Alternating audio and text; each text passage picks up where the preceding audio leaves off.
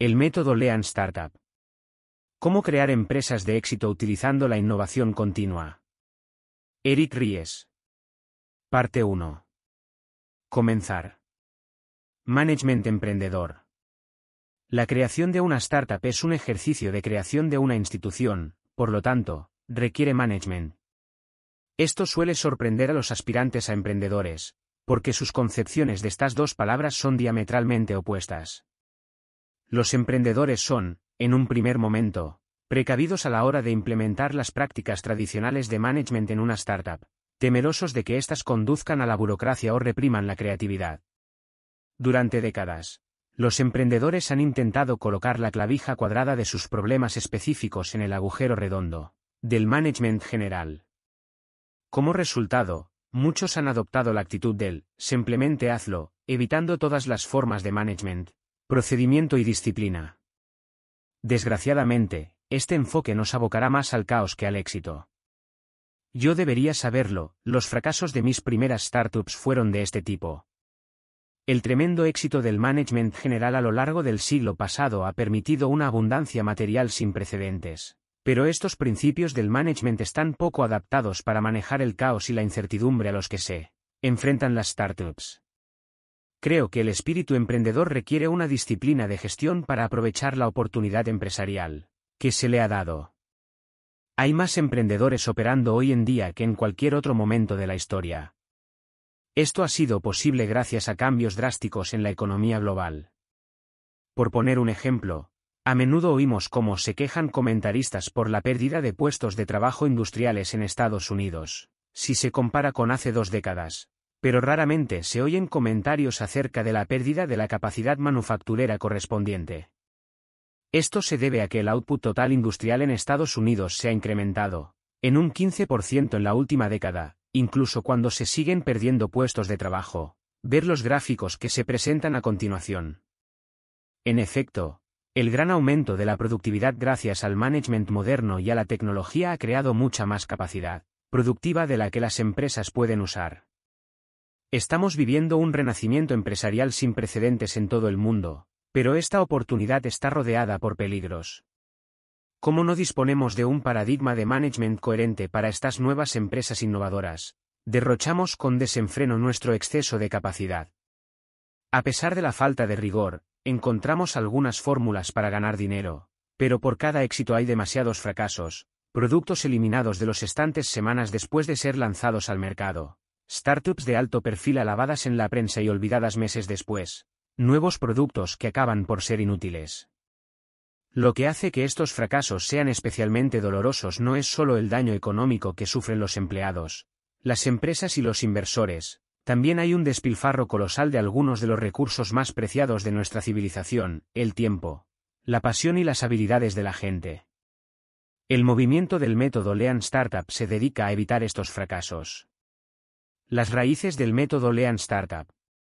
El método Lean Startup toma su nombre de la revolución del Lean Manufacturing que Taiichi Ohno y Shigao Shingo desarrollaron en Toyota.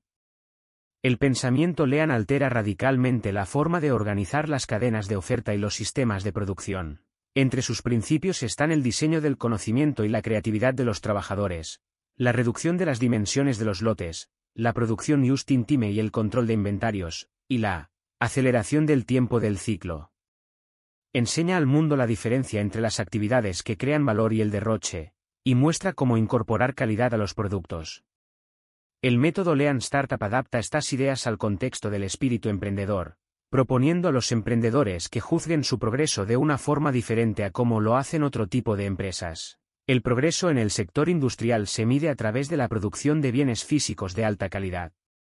Como veremos en el capítulo 3, el método Lean Startup usa una unidad diferente de progreso, llamado conocimiento validado. Usando el conocimiento científico como criterio, se pueden identificar y eliminar las fuentes de derroche que están asolando la actividad emprendedora. Una teoría global del espíritu emprendedor debería dirigirse a todas las funciones de una empresa en estadio inicial.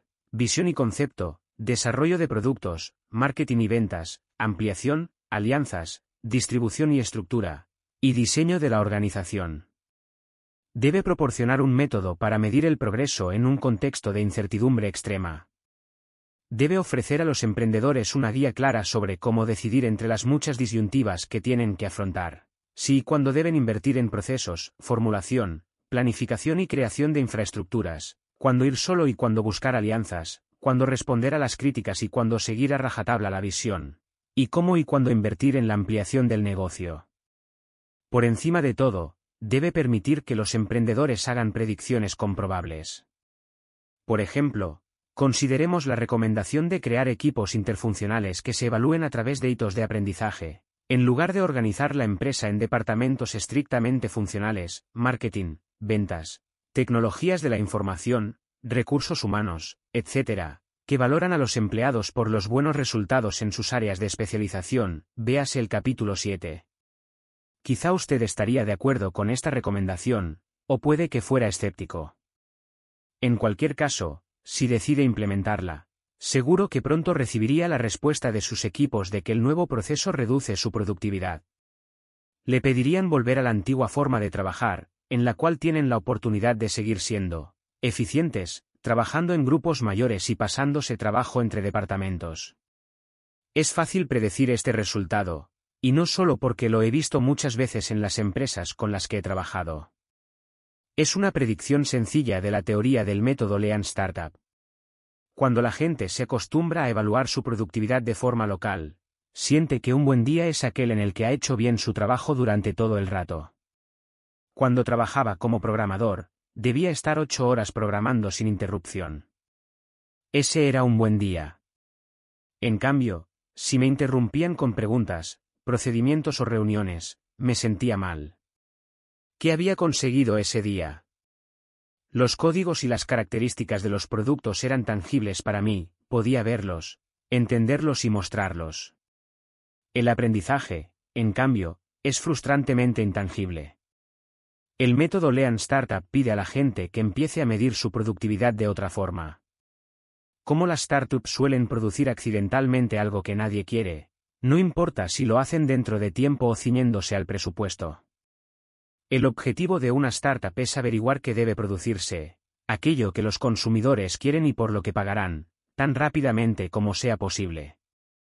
En otras palabras, el método Lean Startup es una nueva forma de ver el desarrollo de productos innovadores que enfatiza la rápida iteración y la comprensión de los consumidores, una enorme visión y una gran ambición, todo al mismo tiempo.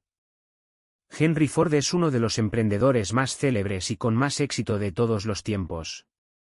A partir de la idea de que el management ha estado ligado a la historia del automóvil desde sus inicios, creo que es adecuado usar el automóvil como metáfora de una startup.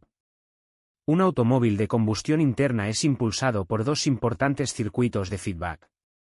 El primero se encuentra dentro del motor. Antes de que Henry Ford fuera un directivo famoso, había sido ingeniero. Pasó días y noches haciendo pequeños ajustes en su garaje con los mecanismos precisos para conseguir que los cilindros del motor se movieran. Cada diminuta explosión dentro del cilindro suministra la fuerza motriz necesaria para girar las ruedas, pero también impulsa la ignición. Para la siguiente explosión. A menos que el tiempo de este circuito de feedback se gestione con precisión, el motor petardeará y se romperá. Las startups tienen un motor parecido que yo llamo el motor del crecimiento. Los mercados y los consumidores de las startups son diversos, una empresa de juguetes, una consultoría y una planta industrial pueden no tener mucho en común, pero, como veremos, operan con el mismo motor de crecimiento. Cada nueva versión de un producto, cada nueva característica y cada nuevo programa de marketing es un intento de mejorar este motor de crecimiento. Igual que los pequeños ajustes de Henry Ford en su garaje, no todos estos cambios acabarán siendo mejoras. El desarrollo de nuevos productos se da en medio de grandes dificultades. Gran parte del tiempo en la vida de una startup transcurre poniendo a punto el motor a través de mejoras en los productos, el marketing o las operaciones. El segundo circuito de feedback importante en un automóvil es el que se da entre el conductor y el volante. Este circuito es tan inmediato y automático que a menudo no pensamos en él, pero la dirección distingue la conducción de la mayoría de otras formas de transporte. Si viaja cada día para ir a trabajar, Probablemente conocerá tan bien la ruta que parecerá que sus manos conducen solas hacia allí. Casi podemos conducir dormidos. Es más, si le pido que cierre los ojos y escriba cómo llegar a su oficina, no las direcciones de las calles sino las acciones que hay que hacer, cada movimiento de las manos sobre el volante o de los pies sobre los pedales, le parecerá imposible. La coreografía de la conducción es increíblemente compleja cuando uno se detiene a pensar en ella. En cambio, un cohete solo requiere ese tipo de calibrado anticipado. Debe lanzarse con instrucciones muy precisas sobre qué hacer, cada propulsión, cada disparo de repuesto y cada cambio de dirección. El más mínimo error en el momento del lanzamiento podría conducir a resultados catastróficos centenares de kilómetros después. Desgraciadamente, demasiados planes de negocios de startups parecen diseñados para planificar cómo lanzar un cohete en lugar de cómo conducir un coche. Prescriben los pasos que hay que dar y los resultados esperables con un nivel de detalle atroz como si estuvieran planeando lanzar un cohete. Lo establecen todo como si cada minúsculo error en las asunciones pudiera llevar a un resultado catastrófico. Una empresa en la que trabajé tuvo la desgracia de prever una aceptación significativa por parte de los consumidores, en millones, de uno de sus nuevos productos. Impulsada por un lanzamiento a lo grande, la empresa ejecutó su plan. Desgraciadamente, los consumidores no acudieron en masa a comprar el producto. Incluso peor, la empresa había invertido en infraestructura, contratación y apoyo masivos para lidiar con la afluencia de consumidores que esperaban. Cuando los consumidores no se materializaron, la empresa se había comprometido tanto que no se pudo adaptar a tiempo. Habían logrado el fracaso, ejecutando rigurosamente, con fe y éxito, un plan que resultó ser totalmente defectuoso. El método Lean Startup, en cambio, está diseñado para enseñar a conducir a una startup. En lugar de hacer planes complejos basados en muchas asunciones, se pueden hacer ajustes constantes con un volante llamado circuito de feedback de crear, medir, aprender. A través de este proceso de dirección, podemos aprender cómo saber cuándo y si ha llegado el momento de hacer un giro drástico llamado pivote o si debemos perseverar en nuestra trayectoria actual. Cuando tenemos el motor revolucionado, el método Lean Startup ofrece mecanismos para que el negocio se amplíe y crezca a la máxima velocidad. A través del proceso de conducción, siempre sabes hacia dónde vas. Si te desplazas para ir al trabajo, no abandonarás si te encuentras un desvío en el camino o te equivocas al girar. Te centras en llegar a tu destino. Las startups también tienen un objetivo, un destino en mente, crear un negocio próspero que cambie el mundo. Yo llamo a este objetivo la visión de la startup. Para realizar esta misión, las startups emplean una estrategia que incluye un modelo de negocio, un mapa de productos, un enfoque relativo a los socios y los competidores e ideas sobre quiénes serán los consumidores. El producto es el resultado final de esta estrategia. Los productos cambian constantemente a través del proceso de optimización, lo que yo llamo girar el motor. De vez en cuando, la estrategia debe cambiar, pivote. Sin embargo, la visión general no suele cambiar. Los emprendedores lo dan todo con tal de ver cómo su startup llega a su destino. Cada contratiempo es una oportunidad para aprender cómo llegar al punto donde quieren ir. En la vida real, una startup es una cartera de actividades. Pasan muchas cosas simultáneamente, el motor funciona, se crean nuevos clientes y se sirve a los existentes. Giramos, intentamos mejorar nuestro producto, el marketing y las operaciones, y conducimos, decidiendo si pivotar y cuándo hacerlo. El reto de un emprendedor es equilibrar todas estas actividades. Incluso las startups más pequeñas se enfrentan al reto de mantener a los clientes existentes mientras intentan innovar. También las empresas más consolidadas tienen que afrontar el imperativo de invertir en innovación para evitar quedarse obsoletas. A medida que las empresas crecen, lo que cambia es la combinación de estas actividades en la cartera de tareas de la empresa. El espíritu empresarial es management. Imagine a un directivo moderno que debe crear un nuevo producto en el marco de una empresa ya consolidada. Imagine que esta persona vuelve al jefe del departamento financiero un año después y le dice, no hemos conseguido alcanzar los objetivos de crecimiento que habíamos previsto. De hecho, prácticamente no tenemos nuevos consumidores ni nuevos ingresos. Sin embargo, hemos aprendido muchísimo y estamos a las puertas de un gran avance en nuestra línea de negocio. Todo lo que necesitamos es un año. En la mayoría de casos, este sería el último informe que daría a su jefe. El motivo es que, en el management general, un fracaso a la hora de dar resultados se debe a la incapacidad de planificar adecuadamente o a la incapacidad para ejecutar el plan. En ambos casos son fallos significativos, no obstante, el desarrollo de nuevos productos en la economía moderna requiere que este tipo de fracasos se produzcan de forma rutinaria para conseguir llegar a la grandeza. En el movimiento del método Lean Startup nos hemos dado cuenta de que estos innovadores internos son, de hecho, emprendedores, y que el management empresarial les puede ayudar a tener éxito. Este es el tema del siguiente capítulo. 2. Definir. ¿Quién es, exactamente, un emprendedor? Mientras viajo por el mundo hablando sobre el método Lean Startup, no dejo de sorprenderme de encontrar gente entre el público que parece fuera de lugar. Además de los emprendedores tradicionales que crean startups, me encuentro con esta gente, directores generales, la mayoría en grandes empresas, a quienes les han asignado la tarea de crear nuevas líneas de negocio o de innovar productos. Son expertos en política de las organizaciones, saben cómo crear departamentos autónomos con cuentas de pérdidas y ganancias separadas y pueden escudar a sus equipos ante la intromisión corporativa. La mayor sorpresa es que son visionarios. Igual que los fundadores de startups con quienes he trabajado durante años, pueden ver el futuro de sus industrias y están preparados tanto para asumir riesgos como para buscar nuevas e innovadoras soluciones a los problemas a los que se enfrentan sus empresas. Mark, por ejemplo, es un directivo de una empresa muy grande que vino a una de mis conferencias. Dirige una sucursal que acaban de crear para llevar a su empresa al siglo XXI a través de la construcción de un nuevo conjunto de productos diseñados para aprovechar las ventajas de Internet. Cuando vino a hablar conmigo después de la conferencia, empecé a darle el consejo estándar sobre cómo crear equipos de innovación dentro de las grandes empresas, hasta que él me interrumpió y me dijo, ya he leído el dilema de los innovadores. Ya me he encargado de todo esto. Trabajaba en esa empresa desde hacía mucho tiempo y, por si fuera poco, era un directivo con éxito, Así que gestionar la política interna era el menor de sus problemas. Debería haberlo sabido, su éxito era el resultado de su capacidad para dirigir las políticas corporativas de la empresa, el personal y los procesos para conseguir que las cosas se hicieran.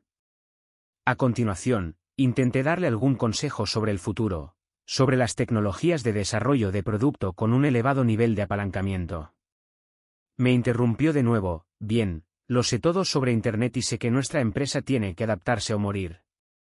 Mark tiene todos los requisitos previos de todo buen emprendedor, un gran equipo, buen personal, visión sobre el futuro y ganas de arriesgarse. Finalmente se me ocurrió preguntarle por qué me pedía consejo. Me dijo, es como si tuviera todas las materias primas, astillas, madera, papel, piedras e incluso chispas. Pero, ¿dónde está el fuego? Las teorías de management que Mark había estudiado trataban la innovación como una caja negra, y se centraban en las estructuras que las empresas debían crear para poner en marcha la formación de equipos dentro de las startups. Pero Mark se veía trabajando dentro de la caja negra y necesitaba un guía. Lo que Mark echaba de menos era un proceso para convertir las materias primas de la innovación en un éxito rotundo en el mundo real. Cuando se dispone del equipo, ¿qué se debe hacer? ¿Qué procedimientos hay que usar? ¿Cómo debe medirse la consecución de hitos de rendimiento? El método Lean Startup responde a todas estas preguntas. ¿Mi argumento? Mark es un emprendedor, como cualquier creador de una empresa de alta tecnología que empezó siendo una startup en un garaje. Necesita los principios del método Lean Startup igual que los emprendedores innovadores. A los emprendedores que operan en una organización consolidada a veces se les llama intraemprendedores, debido a las especiales circunstancias que conlleva crear una startup dentro de una empresa mayor. A medida que he aplicado las ideas del método Lean Startup a toda clase de empresas e industrias, he llegado a la conclusión de que los intraemprendedores tienen mucho más en común con el resto de la comunidad de emprendedores de lo que cree la mayoría. Así, cuando uso el término emprendedor, me refiero a la totalidad del ecosistema de las startups, independientemente del tamaño de la empresa, el sector o la fase de desarrollo. Este libro es para emprendedores de toda clase, desde jóvenes visionarios con poco respaldo financiero pero con grandes ideas, hasta visionarios experimentados dentro de grandes empresas como Mark, y las personas a quienes estos tienen que ofrecer resultados.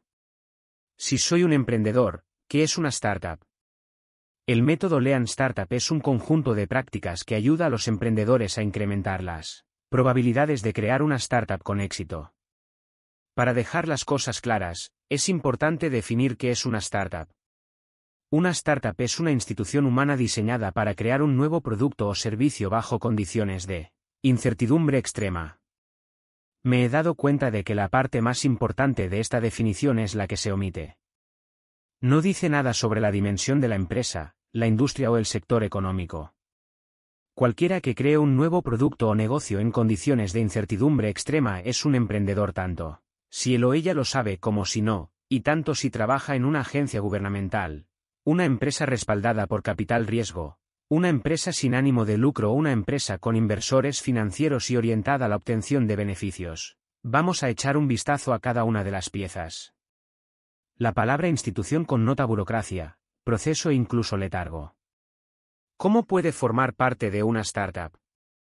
Aún así, las startups con éxito incluyen muchas actividades asociadas a la construcción de una institución, contratar empleados creativos y coordinar sus actividades y crear una cultura corporativa que ofrezca resultados. A menudo perdemos de vista que una startup no solo es un producto, un gran salto tecnológico o una idea brillante. Una startup es algo más que la suma de sus partes, es una empresa sumamente humana. El hecho de que el producto o servicio de una startup sea una innovación es una parte esencial de la definición, y también muy delicada. Yo prefiero usar una definición amplia de producto, una que englobe cualquier fuente de valor para los que se convierten en consumidores. La experiencia de cualquiera de estos consumidores a partir de su interacción con la empresa debería considerarse parte del producto de esa compañía. Esto es cierto en una tienda de comestibles, la página web de una tienda online, un servicio de consultoría o una agencia de servicios sociales sin ánimo de lucro. En todos los casos, la organización se dedica a generar nuevas fuentes de valor para los consumidores y se preocupa del impacto de sus productos sobre estos consumidores. También es importante que la palabra innovación se entienda en un sentido amplio. Las startups usan muchos tipos de innovaciones, nuevos descubrimientos científicos, reutilización de la tecnología existente para usos nuevos, idear un nuevo modelo de negocio que libere el valor que estaba escondido, simplemente, Llevar un nuevo producto o servicio a un sitio nuevo o a un grupo de consumidores previamente desatendido. En todos estos casos, la innovación está en el centro del éxito de la empresa. Hay otra parte importante de esta definición, el contexto en que se produce la innovación. La mayoría de negocios, grandes y pequeños por igual, se excluyen de este contexto. Las startups están diseñadas para afrontar situaciones de incertidumbre extrema. Establecer un nuevo negocio que sea un clon exacto de otro existente, tanto por lo que se refiere a modelo de negocio, política de precios, consumidores objetivo y producto, puede ser una inversión atractiva, pero no es una startup porque su éxito solo depende de la ejecución. Además, el éxito se puede modelar con un alto grado de precisión. Por eso muchas pequeñas empresas pueden financiarse con préstamos bancarios, el nivel de riesgo e incertidumbre se puede predecir, de manera que puedan evaluarse sus perspectivas. La mayoría de herramientas del management general no están diseñadas para prosperar en el duro suelo de incertidumbre extrema en que crecen las startups. El futuro es impredecible. Los consumidores disponen de una creciente gama de alternativas y el ritmo del cambio se acelera constantemente. Aún así, la mayoría de startups, ya estén en garajes o en empresas, todavía se gestionan usando las previsiones estándares, los hitos de producto y los detallados planes de negocio.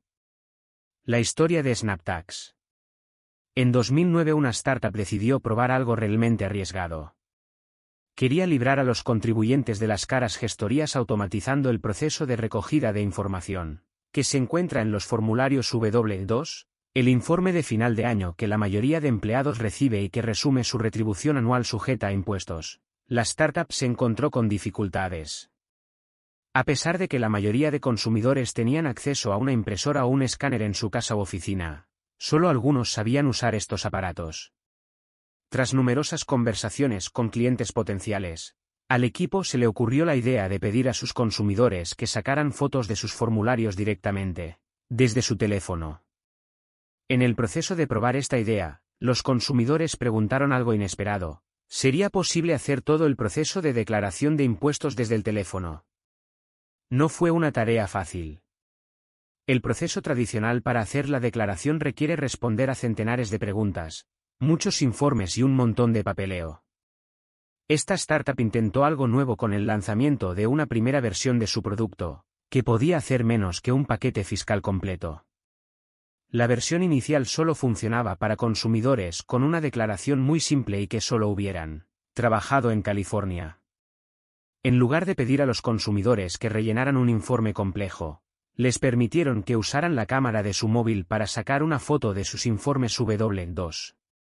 A partir de esta simple foto, la empresa desarrolló la tecnología necesaria para rellenar la mayor parte de la declaración 104. 0 EZ.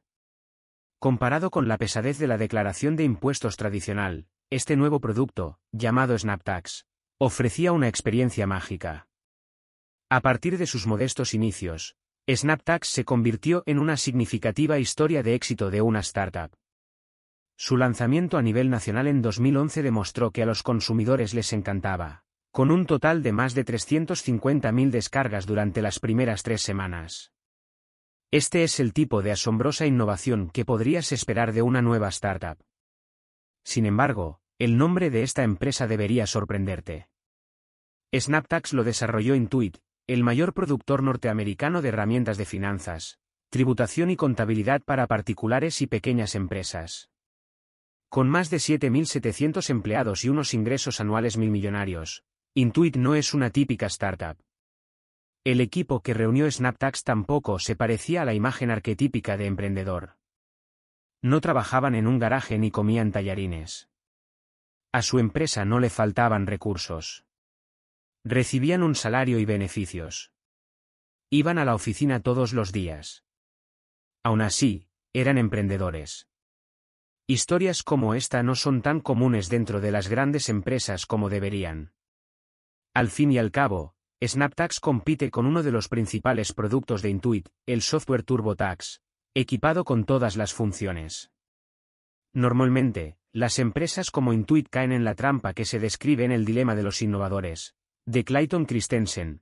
Son muy buenos creando mejoras incrementales en productos existentes y atendiendo a los consumidores consolidados. Lo que Christensen llama innovación nutritiva, pero tienen dificultades para crear nuevos productos que representen grandes saltos adelante. Innovación disruptiva, que es la que puede crear nuevas fuentes de crecimiento sostenibles.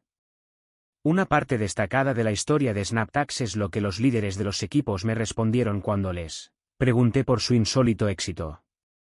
¿Contrataron a grandes emprendedores de fuera de la empresa?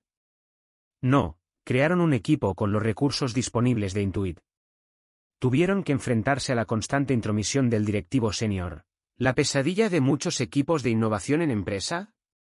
No, crearon una isla de libertad, donde podían experimentar tanto como fuera necesario. ¿Tenían un gran equipo, un gran presupuesto y capacidad de marketing? No, empezaron con un equipo de cinco personas. Lo que permitió innovar al equipo de SnapTax no fueron los genes, el destino o los signos astrológicos, sino un proceso promovido deliberadamente por el directivo senior de Intuit. La innovación es algo descentralizado, impredecible y que va de abajo arriba, pero esto no significa que no pueda gestionarse. Se puede, pero para hacerlo se requiere una nueva disciplina de management que necesita aplicarse no solo a través de emprendedores que buscan crear el siguiente gran producto, sino también a través de la gente que les apoya, les nutre y les evalúa. En otras palabras, Cultivar el espíritu emprendedor es responsabilidad del management senior. Hoy en día, las empresas de vanguardia como Intuit pueden apuntar a grandes éxitos como el de SnapTax porque se ha reconocido la necesidad de un nuevo paradigma de management. Pero es un logro que tardó años en conseguirse. Una startup de 7.000 personas. En 1983, el fundador de Intuit, el legendario emprendedor Scott Cook, junto a su cofundador Tom Prulks, tuvieron la genial e innovadora idea de que la contabilidad debería hacerse por ordenador. Su éxito estaba lejos de convertirse en realidad, se enfrentaban a numerosos competidores, un futuro incierto y un mercado inicial diminuto. Una década después, la empresa salió a bolsa y se defendió de ataques bien publicitados por parte de empresas más grandes, incluyendo el gigante del software, Microsoft. Gracias a la ayuda del conocido capitalista de riesgo Yondour, Intuit se convirtió en una empresa diversificada, miembro del ranking de Fortune y hoy comercializa docenas de productos líderes en el mercado a través de sus principales departamentos. Este es el tipo de éxito empresarial sobre el que estamos acostumbrados a oír hablar, un equipo de gentuza, indefensos que finalmente alcanzan la fama, el reconocimiento y una significativa fortuna. Volviendo a 2002, Cook estaba frustrado. Había introducido los datos de todos los nuevos productos de Intuit desde hacía 10 años y había llegado a la conclusión de que la empresa obtendría un mísero beneficio por sus inversiones. En pocas palabras, demasiados de sus nuevos productos estaban fracasando.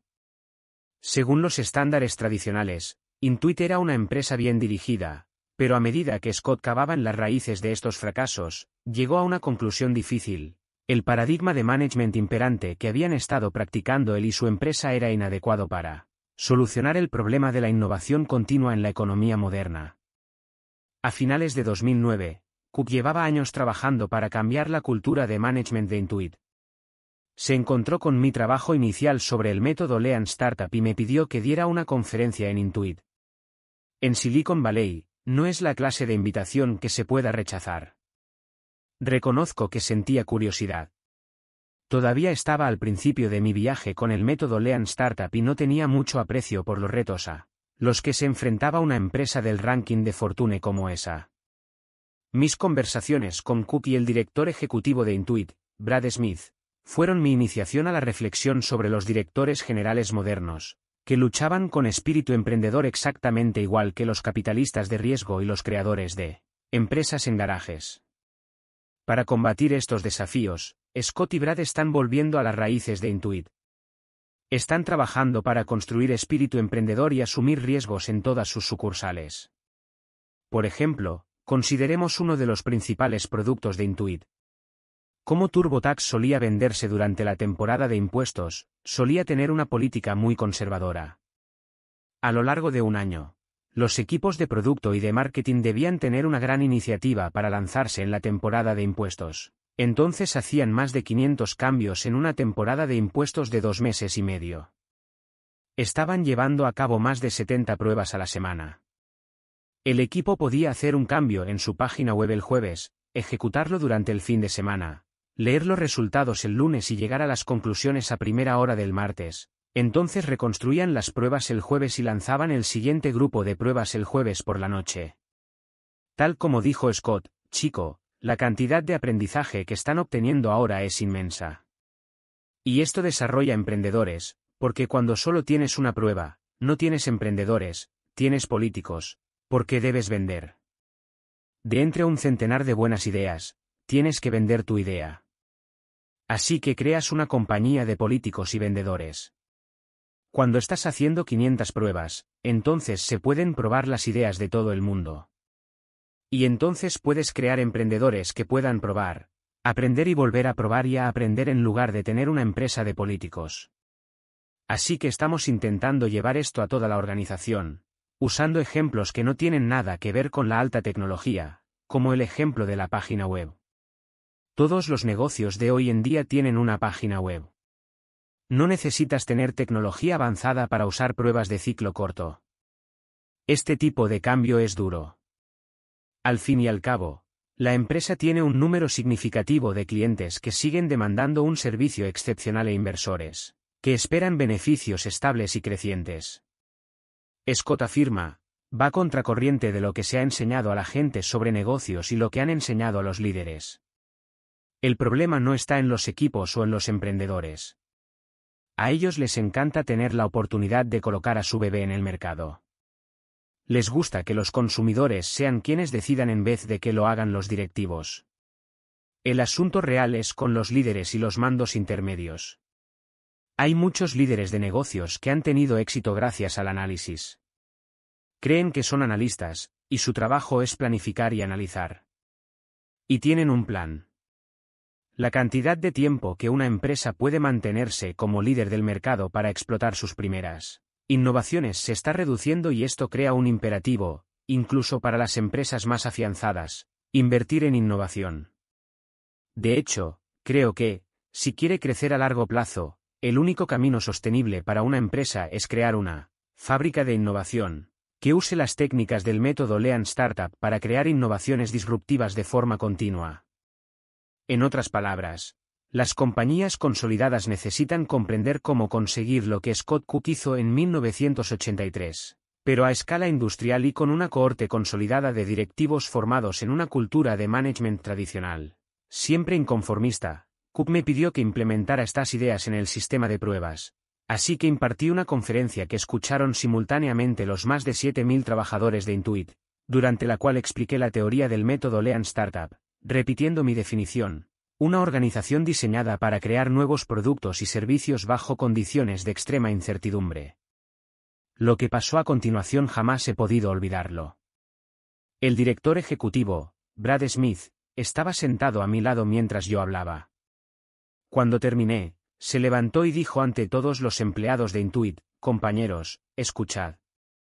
Habéis oído la definición de Eric de una startup. Tiene tres partes y nosotros, aquí en Intuit, encajamos con las tres partes de esa definición. Scott y Brad son de esos líderes que se dan cuenta de que se necesita algo nuevo en el pensamiento sobre management. Intuit es la prueba de que este tipo de pensamiento puede funcionar en empresas consolidadas. Brad me explicó que ellos evalúan sus esfuerzos para innovar midiendo dos ítems, el número de consumidores que utilizan productos que no existían hace tres años y el porcentaje de los ingresos, que provienen de estos productos que no existían tres años atrás. Bajo el antiguo modelo, hacía falta una media de 5,5 años para que un nuevo producto que hubiera tenido éxito generara 50 millones de dólares de beneficios. Brad me explicó, el año pasado ingresamos 50 millones de dólares con productos que no existían 12 meses atrás. Ahora no se trata de productos individuales. Se trata de una combinación de un grupo de innovaciones que se están produciendo, y esto nos aporta energía. Nos hace pensar que realmente podemos tomar atajos deshaciéndonos de todo aquello que no cobra sentido, rápidamente y centrándonos en lo que sí lo hace. Para una empresa tan grande como Intuit, son resultados modestos. Tienen un legado de décadas de sistemas y pensamiento que superar. Sin embargo, su liderazgo en la adopción del management emprendedor está empezando a ofrecer resultados. El liderazgo requiere crear las condiciones necesarias que permitan a los empleados llevar a cabo el tipo de experimentación que requiere el espíritu emprendedor. Por ejemplo, los cambios en TurboTax propiciaron que el equipo de Intuit llevara a cabo 500 experimentos cada temporada de impuestos. Antes de eso, los vendedores con grandes ideas no podían realizar esas pruebas aunque quisieran, porque no tenían un sistema a través del cual cambiar la página web rápidamente. Intuit invirtió en sistemas que aumentaban la velocidad a la cual se podían realizar las pruebas, desplegarlas y analizarlas. Como dice Cook, desarrollar esos sistemas de experimentación es responsabilidad del directivo senior, tiene que introducirlos el líder. Se trata de que los líderes dejen de jugar a ser el César y meter baza en todas las ideas y, en su lugar, creen la cultura y los sistemas necesarios para que los equipos puedan moverse e innovar a la velocidad del sistema de experimentación. 3. Aprender. Como emprendedor, nada me molestaba más que la pregunta de si mi empresa estaba progresando. Como ingeniero, y después como directivo, estaba acostumbrado a medir el progreso analizando si nuestro trabajo avanzaba conforme al plan. Era de alta calidad y costaba aproximadamente lo que habíamos previsto. Después de muchos años como emprendedor, empecé a preocuparme por esta forma de medir el progreso. ¿Qué pasaba si estábamos creando algo que nadie quería? En ese caso, ¿qué importaba si lo estábamos haciendo a tiempo y ciñéndonos al presupuesto? Cuando volvía a casa después de un día de trabajo, lo único de lo que estaba seguro era que ese día había mantenido a la gente ocupada y que había gastado dinero. Deseaba que los esfuerzos de mi equipo nos acercaran a nuestro objetivo. Si tomábamos el camino equivocado, tendría que conformarme con que, al menos, habíamos aprendido algo importante. Desgraciadamente, aprender es la excusa más vieja que existe para el fracaso en la ejecución. Es a lo que recurren los directivos cuando no consiguen alcanzar los resultados que habían prometido. Los emprendedores, bajo presión para tener éxito, son extremadamente creativos cuando llega el momento de demostrar lo que han aprendido. Todos podemos explicar una buena historia cuando nuestro trabajo, carrera o reputación dependen de ello. Sin embargo, Aprender es un triste consuelo para los trabajadores que siguen al emprendedor hacia lo desconocido. Es un triste consuelo para los inversores que asignan capital, tiempo y energía en organizar los equipos emprendedores. Es un triste consuelo para las organizaciones, grandes y pequeñas, que dependen de la innovación empresarial para sobrevivir. No puedes llevar el aprendizaje al banco, no puedes gastarlo o invertirlo. No se lo puedes dar a tus clientes ni devolvérselo a tus socios. ¿Es una sorpresa que el conocimiento tenga tan mala prensa en los círculos emprendedores y de negocios?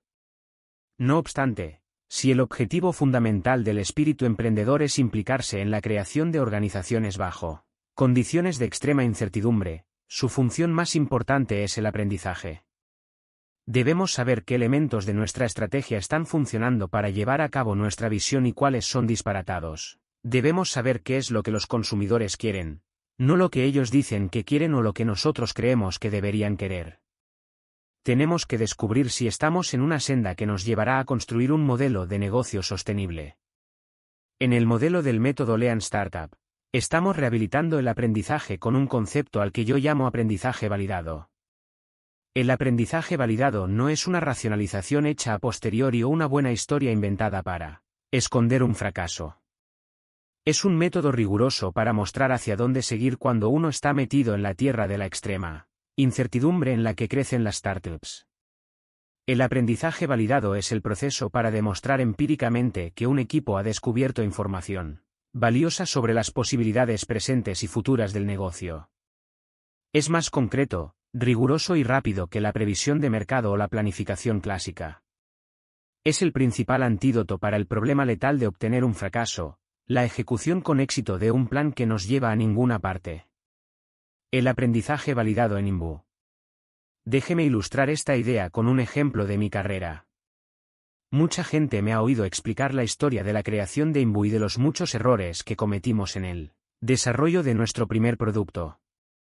Ahora daré más detalles sobre uno de esos errores para ilustrar el concepto de aprendizaje validado. Los que nos involucramos en la creación de Imbu aspirábamos a ser pensadores estratégicos serios. Todos habíamos participado en empresas que habían fracasado y no nos apetecía repetir aquella experiencia. Nuestras principales preocupaciones en esa época giraban en torno a las siguientes preguntas. ¿Qué deberíamos producir y para quién? ¿En qué mercados podríamos entrar y dominar? ¿Cómo podríamos crear un valor duradero que no estuviera sujeto a la erosión por parte de la competencia? Estrategia brillante. Decidimos entrar en el mercado de la mensajería instantánea. En 2004, este mercado tenía centenares de millones de consumidores activos a nivel global. Sin embargo, la mayoría de clientes que estaban usando productos de mensajería instantánea no pagaba por ese uso. De hecho, las grandes empresas de comunicaciones y los portales de Internet, como AOL, Microsoft y Yahoo operaban sus redes de mensajería instantánea como gancho para otros servicios, al mismo tiempo que obtenían unos beneficios modestos a través de la publicidad. La mensajería instantánea es un ejemplo de mercado que conlleva fuertes efectos de red. Como la mayoría de las redes de comunicación, se cree que la mensajería instantánea sigue la ley de Metcalfe. El valor de una red de comunicaciones es proporcional al cuadrado del número de usuarios del sistema. En otras palabras, Cuanta más gente esté en la red, más valor tiene. Esto tiene un sentido intuitivo, el valor de cada usuario depende, en primer lugar, de con cuánta gente se pueda comunicar. Imagine un mundo en el que usted es el propietario del único teléfono, no tendría valor. Solo si otra gente también tiene teléfono, este adquiere un valor. En 2004, el mercado de la mensajería instantánea estaba copado por un puñado de empresas. Las tres redes principales controlaban más del 80% del total y estaban en proceso de consolidación de sus ganancias de cuota de mercado a expensas de varias empresas más pequeñas. La sabiduría popular nos decía que era casi imposible introducir una nueva red de mensajería instantánea en el mercado sin gastar una extraordinaria cantidad de dinero en marketing. La razón para esta creencia es simple. Debido al poder de los efectos de red, los productos de mensajería instantánea tienen elevados costes asociados al cambio de producto. Para pasar de una red a otra, los consumidores deberían convencer a sus amigos y colegas de cambiarse ellos también. El trabajo extra para los consumidores crea una barrera de entrada en el mercado de la mensajería instantánea. Con todos los consumidores usando el producto de un competidor, no quedan consumidores a partir de los cuales preparar la conquista del mercado. En Imbunos decidimos por una estrategia de crear un producto que combinara el atractivo de la mensajería instantánea para las grandes masas con un alto ingreso por cliente a través de los juegos y mundos virtuales en tres dimensiones, 3D, Debido a la práctica imposibilidad de llevar una nueva red de mensajería instantánea al mercado, nos decidimos por crear un producto de mensajería instantánea complementario que operase dentro de las redes existentes. Así, los consumidores podrían adoptar los mundos virtuales de Imbu y la tecnología de comunicación de los avatares sin tener que cambiar de proveedor de mensajería instantánea, sin tener que aprender a usar una nueva interfaz y, lo que es más importante, sin tener que llevarse a sus amigos con ellos. De hecho, pensamos que este último punto era esencial. Para que el producto complementario fuera útil, los consumidores deberían usarlo con sus amigos. Cada comunicación iría integrada con una invitación para unirse a Imbu. Nuestro producto sería inherentemente viral, se expandiría a través de las redes de mensajería instantánea como una epidemia. Para alcanzar este crecimiento viral era importante que nuestro producto complementario se apoyara en tantas redes de mensajería instantánea como fuera posible y funcionara en todo tipo de ordenadores. A seis meses del lanzamiento. A partir de esta estrategia, mis socios cofundadores y yo empezamos un periodo de intenso trabajo. Como director de tecnología, era responsabilidad mía, entre otras cosas, crear el software que tenía que servir de respaldo para la interoperabilidad de la mensajería instantánea en todas las redes. Mis socios y yo trabajamos durante meses, invirtiendo una locura de horas, luchando para conseguir dar a conocer nuestro primer producto. Nos pusimos una dura fecha límite de seis meses, 180 días, para lanzar el producto y atraer a nuestros primeros clientes. Era un calendario agotador, pero habíamos decidido sacar el producto a tiempo. El producto complementario era tan grande y complejo y tenía tantas partes que no estaban acabadas, que tuve que eliminar muchos detalles para tenerlo a tiempo. No me andaré con rodeos, la primera versión era terrible. Estuvimos una cantidad interminable de horas discutiendo qué errores de programación arreglábamos y con cuáles podíamos vivir, qué elementos eliminar y cuáles intentar meter. Fue una época maravillosa y terrible, teníamos mucha esperanza en las posibilidades de éxito y mucho miedo de las consecuencias de embarcarnos en un mal producto. Personalmente, estaba preocupado de que la mala calidad del producto pudiera manchar mi reputación como ingeniero. La gente pensaría que no sé cómo crear un producto de calidad. Todos temíamos manchar la marca Imbu, al fin y al cabo, estábamos cobrando dinero a la gente por un producto que no funcionaba demasiado bien. Todos nos imaginábamos los titulares de periódico condenándonos, unos empresarios ineptos crean un producto espantoso, a medida que se acercaba el día del lanzamiento, nuestros miedos aumentaron. En nuestra situación, muchos equipos de emprendedores cederían al miedo y pospondrían la fecha de lanzamiento. A pesar de que sentí ese impulso, estoy contento de que perseveráramos, puesto que los retrasos impiden que muchas startups reciban el feedback que necesitan. Nuestros fracasos previos nos hacían temer otro resultado de lanzar un mal producto, e incluso peor, crear algo que nadie quiere. Así que, con los dientes apretados y las disculpas a punto, dimos a conocer nuestro producto. Lanzamiento. Y entonces, no pasó nada. Resultó que nuestros miedos eran infundados, porque nadie probó nuestro producto. Al principio me sentí aliviado, porque al menos nadie había descubierto lo malo que era, pero pronto esto nos produjo una gran frustración. Después de las horas que habíamos invertido en discutir sobre qué elementos incluir y qué errores arreglar, nuestra propuesta estaba tan desencaminada que los clientes ni siquiera lo probaban y, por lo tanto, No llegaban a descubrir lo malas que eran nuestras elecciones sobre el diseño. Los consumidores no se descargaban nuestro producto. A lo largo de las siguientes semanas y meses, trabajamos en mejorar nuestro producto. Conseguimos un flujo constante de clientes a través del registro online y el proceso de descarga. Tratamos a cada cliente diario como un boletín de notas de la nueva marca que nos permitía saber qué tal lo estábamos haciendo. Finalmente descubrimos cómo cambiar el posicionamiento del producto para que los consumidores, como mínimo, se lo descargasen. Constantemente estábamos haciendo mejoras en la versión esencial del producto, arreglando los errores de programación e introduciendo nuevos cambios. Sin embargo, a pesar de nuestros esfuerzos, solo pudimos convencer a un número penosamente pequeño de gente para comprar el producto. Visto en retrospectiva, una buena decisión que tomamos fue establecer objetivos claros sobre ingresos para esa primera época. En el primer mes pretendíamos obtener unos ingresos totales de 300 dólares y casi lo conseguimos.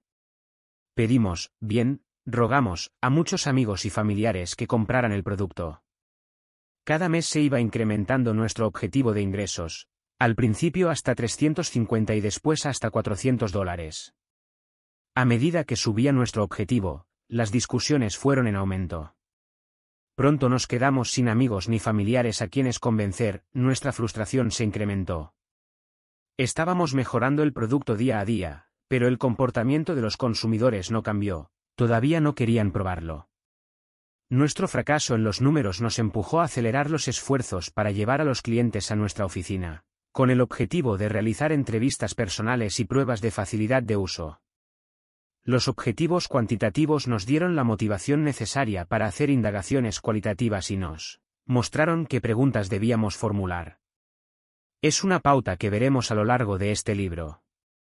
Desearía poder decir que yo fui uno de los que se dio cuenta de nuestro error y sugirió la solución, pero no es verdad, yo fui el último en admitir nuestro problema. En resumen, todo nuestro análisis estratégico del mercado era erróneo. Nos dimos cuenta de ello empíricamente, a través de la experimentación, más que a través de grupos focales o investigación de mercado. Los consumidores no nos podían decir que querían, la mayoría, al fin y al cabo, jamás había oído hablar de avatares en 3D. En cambio, podían darnos la respuesta a través de sus acciones o inacciones a medida que intentábamos mejorar el producto. Hablando con los clientes. Desesperados, decidimos hablar con algunos clientes potenciales. Los llevamos a nuestra oficina y les dijimos, pruebe este nuevo producto, se llama Imbu. Si era un adolescente, un usuario de mensajería instantánea o un usuario de las nuevas tecnologías, él o ella se sentía atraído por nuestra propuesta. En cambio, si era una persona tecnológicamente conservadora la respuesta era, bien, ¿qué quiere que haga? No llegábamos a ninguna parte con el grupo de gente conservadora, pensaban que Imbu era demasiado raro. Imagínese a una chica de 17 años sentada con nosotros mirando este producto. Escoge su avatar y dice, esto es realmente divertido.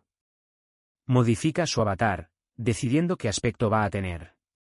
Entonces le decimos, muy bien, es el momento de bajarse el producto de mensajería instantánea complementario, y ella responde, ¿qué es eso?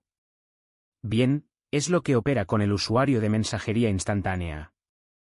Nos mira y piensa, jamás he oído hablar de eso, mis amigos jamás han oído hablar de eso, ¿por qué queréis que haga eso? Requería mucha explicación. Un producto de mensajería instantánea complementario no era una categoría de producto que existiera en su mente, pero como estaba con nosotros en la sala, le podíamos explicar cómo hacerlo. Ella se lo descarga y entonces le decimos, bien, Invita a alguno de tus amigos a chatear. Ella dice, ni hablar. Le preguntamos, ¿por qué no? Ella nos contesta, todavía no sé si esta cosa mola. ¿Queréis que me arriesgue a invitar a uno de mis amigos? ¿Qué van a pensar de mí?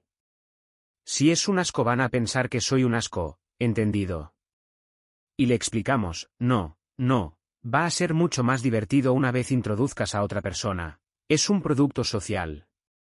Ella nos mira, con cara de suspicacia, esto significa que no hay trato. Por supuesto, la primera vez que me encontré con esta reacción dije, está bien, es solo esta persona, mándala a casa y tráeme a otro. El segundo consumidor llega y dice lo mismo.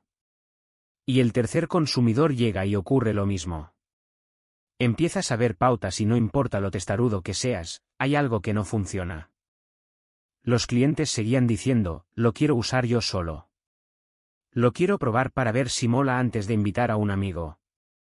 Nuestro equipo provenía de la industria del videojuego, así que entendíamos lo que eso significaba, modo un solo jugador. Así que creamos una versión para un solo jugador. Llevaríamos a nuevos clientes a nuestra oficina.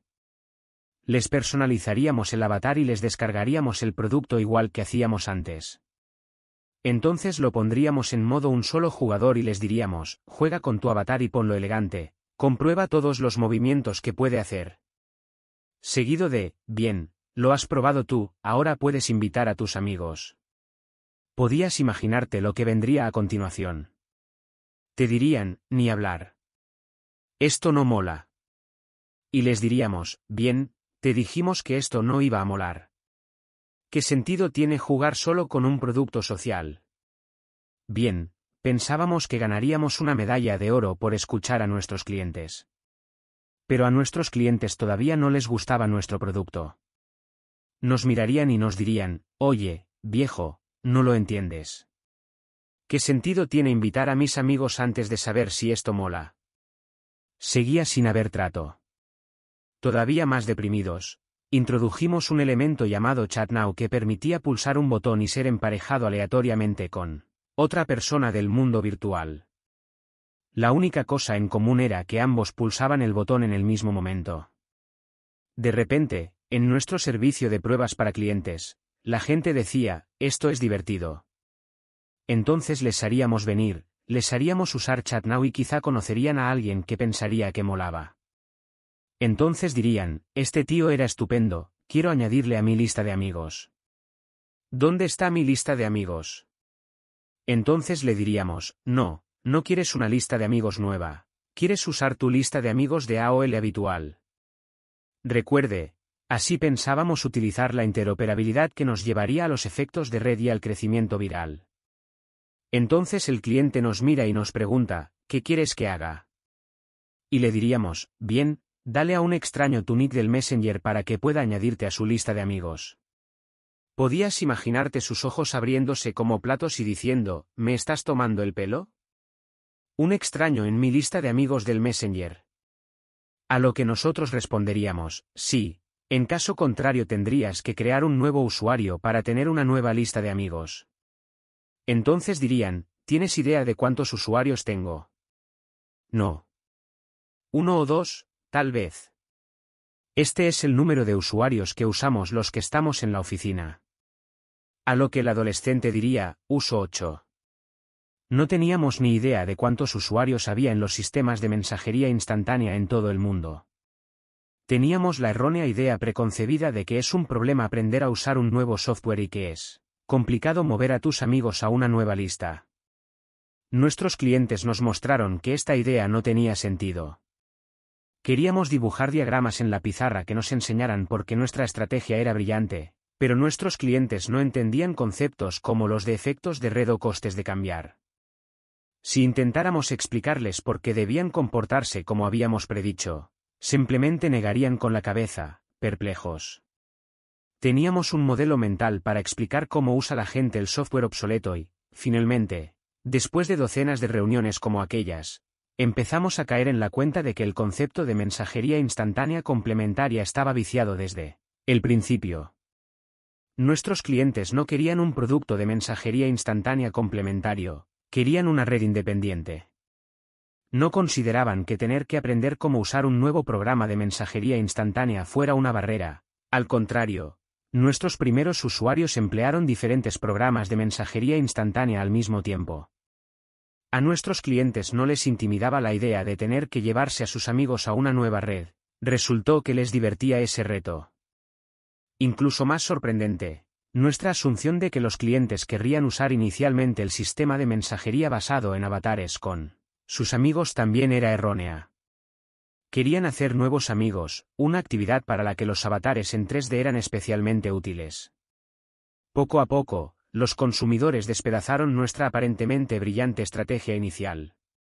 tirando mi idea a la basura. Quizá usted pueda simpatizar con nuestra situación y perdonarme el ser tan obstinado. Al fin y al cabo, tenía que tirar a la basura el trabajo que había estado haciendo durante los meses anteriores. Había trabajado como un loco en el software necesario para hacer que nuestro programa de mensajería instantánea pudiera operar con otras redes, que era el centro de nuestra estrategia inicial. Cuando llegó el momento de pivotar y abandonar esa estrategia inicial, casi todo mi trabajo, miles de líneas de código, quedó desbaratado. Me sentí defraudado. Era un devoto de los métodos de desarrollo de software más recientes, conocidos colectivamente como desarrollo ágil, que prometían contribuir a evitar el despilfarro de recursos en el desarrollo de producto. A pesar de eso, había cometido el mayor despilfarro de todos, había creado un producto que los consumidores se negaban a usar. Esto fue realmente deprimente. Viendo que mi trabajo había resultado un desperdicio de tiempo y energía, me pregunté, ¿la empresa estaría exactamente igual que si me hubiera pasado los últimos seis meses en la playa bebiendo? ¿Algún cóctel de esos con sombrillita en el vaso? ¿Ha sido necesario? Habría sido mejor si me hubiera quedado de brazos cruzados.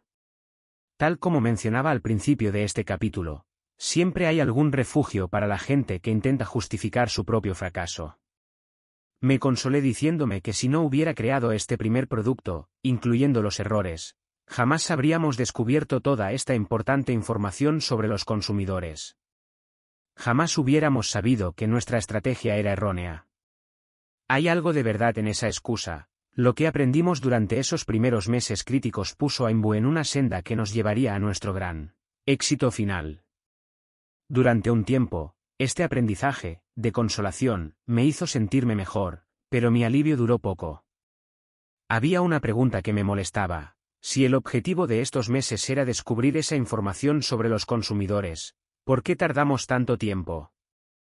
¿Qué cantidad de nuestro esfuerzo contribuyó a las lecciones esenciales que necesitábamos aprender? Podríamos haber aprendido estas lecciones antes si no nos hubiéramos centrado en mejorar el producto añadiendo elementos y solucionando errores? Valor VS despilfarro. En otras palabras, ¿cuáles de nuestros esfuerzos estaban creando valor y cuáles eran un despilfarro? Esta pregunta es el centro de la revolución del Lean Manufacturing, es la primera pregunta que cualquier industria lean ha aprendido a formularse. Aprender cómo identificar el despilfarro y eliminarlo sistemáticamente ha permitido a las empresas lean como Toyota dominar industrias enteras. En el mundo del software, las metodologías de desarrollo ágil que yo había aplicado hasta ese momento tenían sus orígenes en la ideología Lean. También estaban diseñados para eliminar el despilfarro. Aún así, esos métodos habían provocado que la mayoría de los esfuerzos de mi equipo fueran inútiles. ¿Por qué? La respuesta se me ocurrió a lo largo de los años siguientes. El pensamiento Lean define el valor como algo que proporciona un beneficio al consumidor, cualquier otra cosa es un despilfarro. En una empresa industrial, a los consumidores no les importa cómo se ensambla el producto, solo si funciona. Pero en una startup, no se sabe quién será el consumidor y qué es lo que el consumidor encontrará valioso. Esa gran incertidumbre es una parte esencial de la definición de startup. Me di cuenta de que, como startup, necesitábamos una nueva definición del valor. El progreso real que habíamos hecho en Imbu era que durante esos meses habíamos descubierto que crea valor para los consumidores. Cualquier cosa que hubiéramos hecho durante esos meses que no hubiera contribuido a nuestro aprendizaje era una forma de despilfarro. ¿Habría sido posible aprender lo mismo con menos esfuerzo? Claramente la respuesta es sí. Por un lado, piense en todo el debate y la priorización de esfuerzos para decidir características del producto que los consumidores nunca descubrirían. Si hubiéramos lanzado el producto antes, nos habríamos ahorrado ese despilfarro. También tenga en cuenta todo el despilfarro causado por nuestras erróneas asunciones estratégicas. Cree interoperabilidad para más de una docena de usuarios y redes de mensajería instantánea. ¿Era necesario para probar nuestras asunciones? ¿Podíamos haber recibido el mismo feedback de nuestros clientes con la mitad de esas redes? ¿Solo con tres? ¿Solo con una? Partiendo de que los consumidores de todas las redes de mensajería instantánea encontraron que nuestro producto no era atractivo, el nivel de aprendizaje habría sido el mismo, pero el esfuerzo habría sido radicalmente menor. Aquí está la idea que me mantenía en vela durante la noche, teníamos que haber dado soporte a alguna red. ¿Es posible que hubiéramos descubierto lo equivocadas que eran nuestras asunciones sin crear nada? Por ejemplo, ¿qué habría pasado si hubiéramos ofrecido a los clientes la oportunidad de descargarse nuestro producto a partir de una propuesta, sin crear nada? Recuerde, casi ninguno de nuestros clientes quería usar nuestro producto original, así que no habríamos tenido que disculparnos cuando no les hubiéramos podido enseñar nada. Dese cuenta de que esto es diferente a preguntar a los clientes qué quieren. La mayoría de ellos no saben anticipadamente qué quieren. Podríamos haber llevado a cabo el experimento ofreciendo a los consumidores la oportunidad de probar algo y, midiendo entonces su comportamiento. Este tipo de experimentos mentales me molestaban porque socavaban la descripción de mi trabajo. Como jefe de desarrollo de producto, pensaba que debía asegurar la entrega a tiempo y la alta calidad de los productos. Pero, ¿qué pasaba si la mayoría de las características del producto eran una pérdida de tiempo? ¿Qué debería hacer entonces? ¿Cómo podía evitar este despilfarro? He llegado a la conclusión de que el aprendizaje es la unidad esencial para medir el progreso de una startup. Aquel esfuerzo que no es necesario para saber qué quieren los consumidores puede eliminarse. Yo llamo a eso aprendizaje validado porque siempre se puede demostrar a través de mejoras en los principales Indicadores de la startup. Como hemos visto, es fácil engañarse a uno mismo sobre qué quieren los consumidores. También es fácil aprender cosas totalmente irrelevantes. Por lo tanto, el aprendizaje validado se respalda en datos empíricos que se obtienen de consumidores reales. ¿Dónde encontramos validación? Puedo dar fe de que cualquiera que fracase con una startup puede reivindicar que lo ella ha aprendido mucho de la experiencia pueden explicar una historia convincente. De hecho, en la historia de Imbu que les he contado, quizá ha echado algo en falta. A pesar de mi reivindicación de que aprendimos mucho en esos primeros meses, lecciones que nos llevaron a nuestro éxito final, no le he dado muestras que respalden esta afirmación. En retrospectiva, es fácil hacer este tipo de afirmaciones y que suenen creíbles, y usted encontrará algunas muestras más adelante, pero imagínenos durante los primeros meses de Imbu intentando convencer a los inversores, empleados, familiares y a la mayoría de nosotros de que no habíamos derrochado nuestro tiempo y recursos. ¿Qué prueba teníamos? En realidad, nuestras historias sobre fracasos eran entretenidas y teníamos teorías fascinantes sobre qué habíamos hecho mal y qué necesitábamos para crear un producto con más éxito. Sin embargo, no obteníamos pruebas hasta que no llevábamos estas teorías a la práctica y construíamos las nuevas versiones del producto que obtenían mejores resultados con los clientes actuales. Durante los meses siguientes empezó la verdadera historia de Imbu, no con nuestras asunciones y estrategias brillantes y con ideas astutas en la pizarra, sino con trabajo duro para descubrir qué era lo que realmente querían los consumidores y ajustando nuestro producto y estrategia para satisfacer esos deseos. Adoptamos la visión de que nuestro trabajo era encontrar una síntesis entre nuestra visión y lo que nuestros clientes aceptarían, no se trataba de capitular ante lo que los consumidores creían que querían, ni de decir a los consumidores lo que deberían querer. Cuando empezamos a entender a nuestros consumidores fuimos capaces de mejorar nuestros productos. A medida que lo hacíamos, los indicadores de nuestro negocio cambiaron. En esos primeros momentos, a pesar de nuestros esfuerzos por mejorar el producto, nuestros indicadores eran siempre los mismos. Tratábamos a los clientes diarios como un nuevo boletín de notas. Debíamos fijarnos en el porcentaje de nuevos consumidores que respondían frente al producto, es decir, que se lo descargaban y lo compraban. Cada día, solía comprar el producto el mismo número de clientes, y ese número estaba muy cerca de cero a pesar de las mejoras. Sin embargo, cuando pivotamos a partir de la estrategia inicial, todo empezó a cambiar.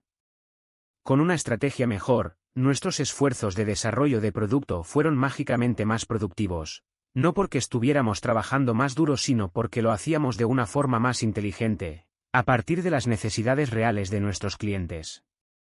Los cambios positivos en los indicadores se convirtieron en la validación cuantitativa de que nuestro aprendizaje era real. Esto era muy importante, ya que podíamos mostrar a nuestros accionistas, empleados, inversores y a nosotros mismos, que estábamos haciendo un progreso genuino, no nos estábamos defraudando. También es la forma correcta de ver la productividad en una startup, no en términos de cuántas novedades estamos creando, sino en términos de cuánto conocimiento validado estamos obteniendo con nuestros esfuerzos. Por ejemplo, en uno de los primeros experimentos cambiamos totalmente nuestra página web, la página de inicio y la forma de registrarse para usar el producto, reemplazando las palabras chat avatar por mensajes instantáneos 3D. Los nuevos consumidores se asignaban automáticamente entre estas dos versiones del sitio web. La mitad veía una y la otra mitad, la otra. Éramos capaces de medir la diferencia en el comportamiento entre los dos grupos.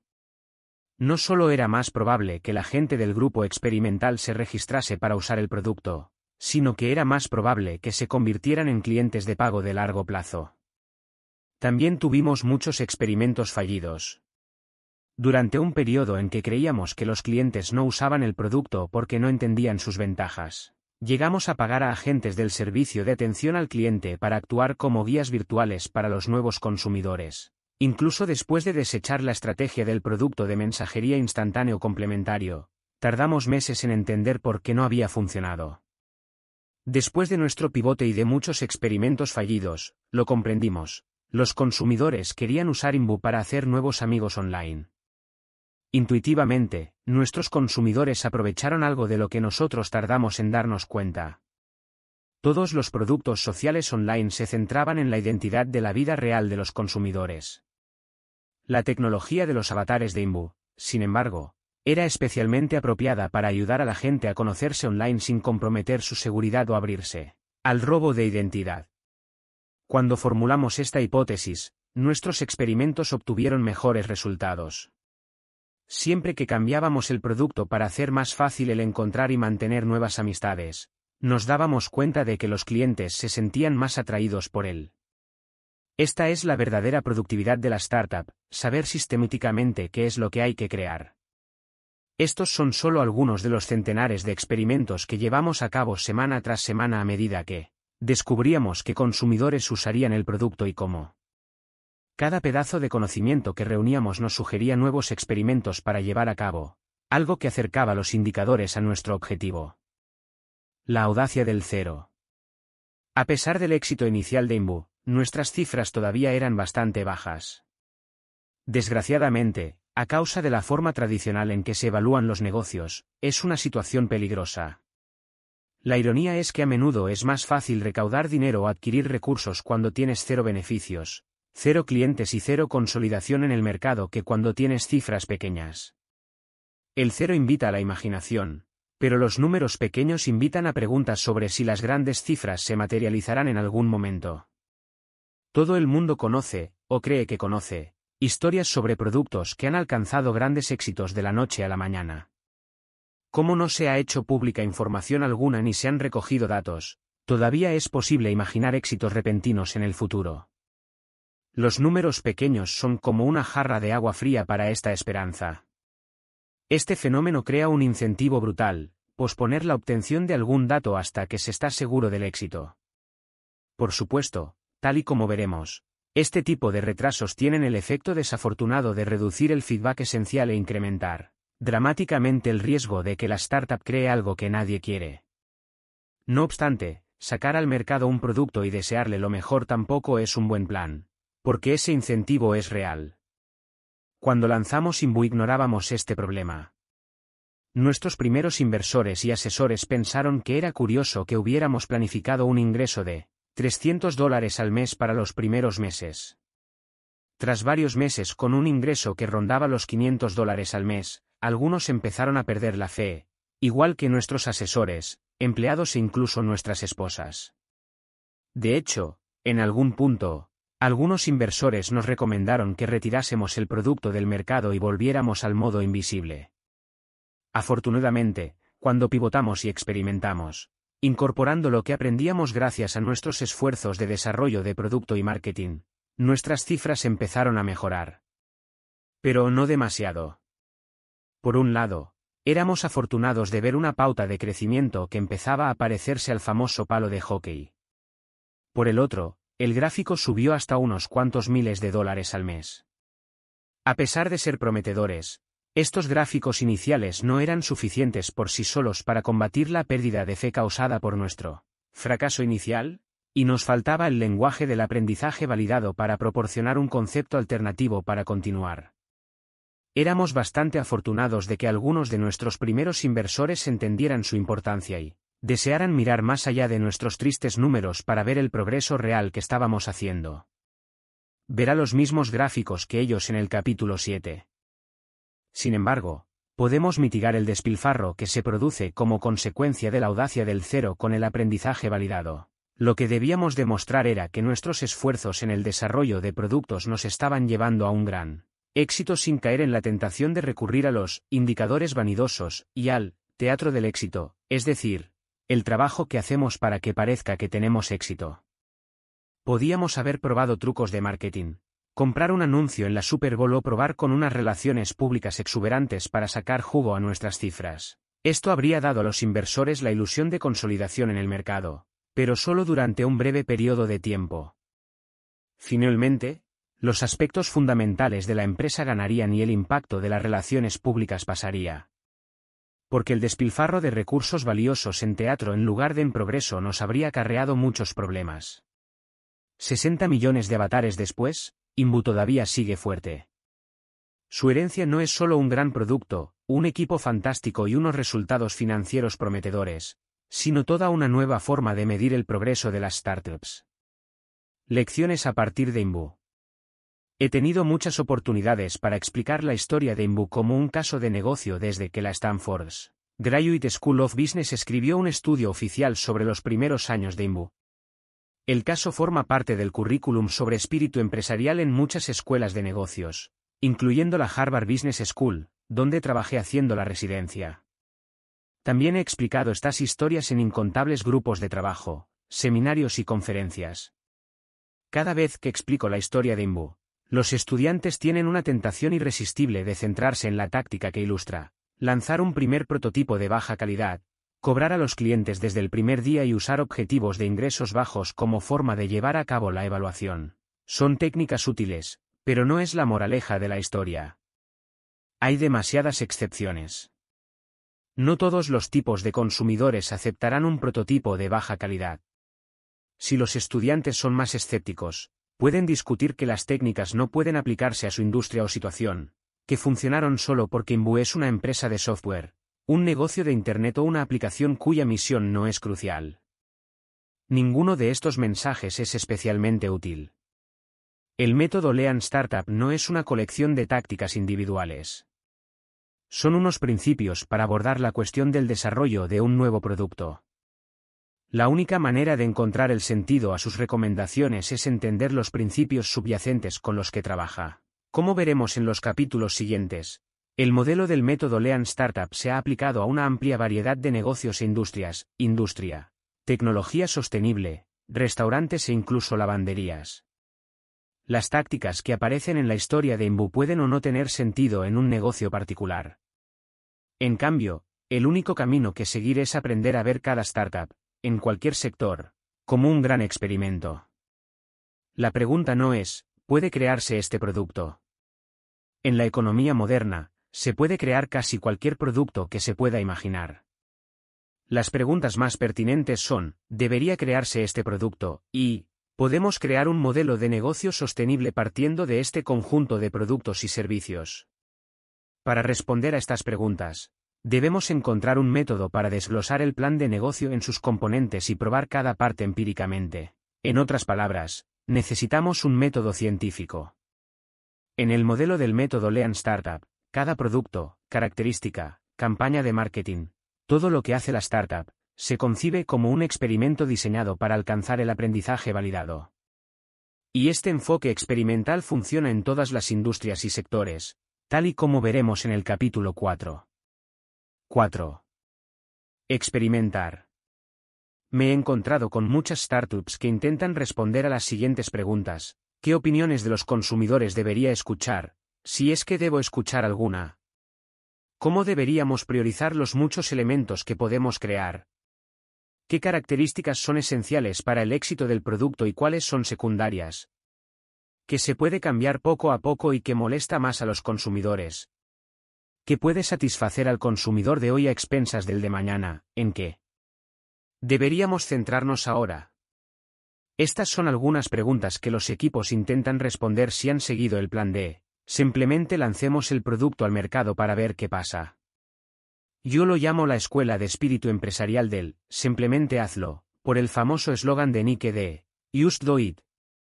Desgraciadamente, si el plan es ver qué pasa, el equipo tiene el éxito garantizado en ver qué pasa, pero no necesariamente obtendrá aprendizaje validado. Es una de las lecciones más importantes del método científico, si no puedes fracasar, no puedes aprender. De la alquimia a la ciencia. El sistema del método Lean Startup redefine los esfuerzos de una startup como experimentos que prueban sus estrategias para ver qué partes son brillantes y cuáles son descabelladas. Un experimento de verdad sigue el método científico. Empieza con una hipótesis que hace predicciones sobre lo que supuestamente pasa. Entonces prueba empíricamente estas predicciones. Del mismo modo que la experimentación científica se basa en la teoría, la experimentación de la startup seguía por su visión. El objetivo de cada experimento de la startup es descubrir cómo crear un negocio sostenible a partir de esa visión. Piensa grande, empieza pequeño. Suppose es la mayor tienda de zapatos online del mundo, con unos ingresos por ventas brutos de más de mil millones de dólares. Es conocido por ser uno de los negocios de e-comercio más exitosos del mundo, pero sus inicios no fueron tan buenos. Su fundador, Nick Swinburne, se sentía frustrado porque no había ningún sitio online con una gran selección de zapatos. Él se imaginaba una experiencia de venta al detalle nueva y mejor. Swinburne podía haber esperado mucho tiempo, insistiendo en probar su visión completa, almacenes, socios de distribución y la promesa de ventas significativas. Muchos de los primeros e-comercios pioneros hicieron exactamente eso, incluyendo los casos de infames fracasos de empresas.com, como webbunnypets.com. En vez de eso, él empezó realizando un experimento. Su hipótesis era que los consumidores estaban a punto y querían comprar zapatos online. Para probarlo, empezó a pedir a tiendas de zapatos locales si podía sacar fotos de sus inventarios.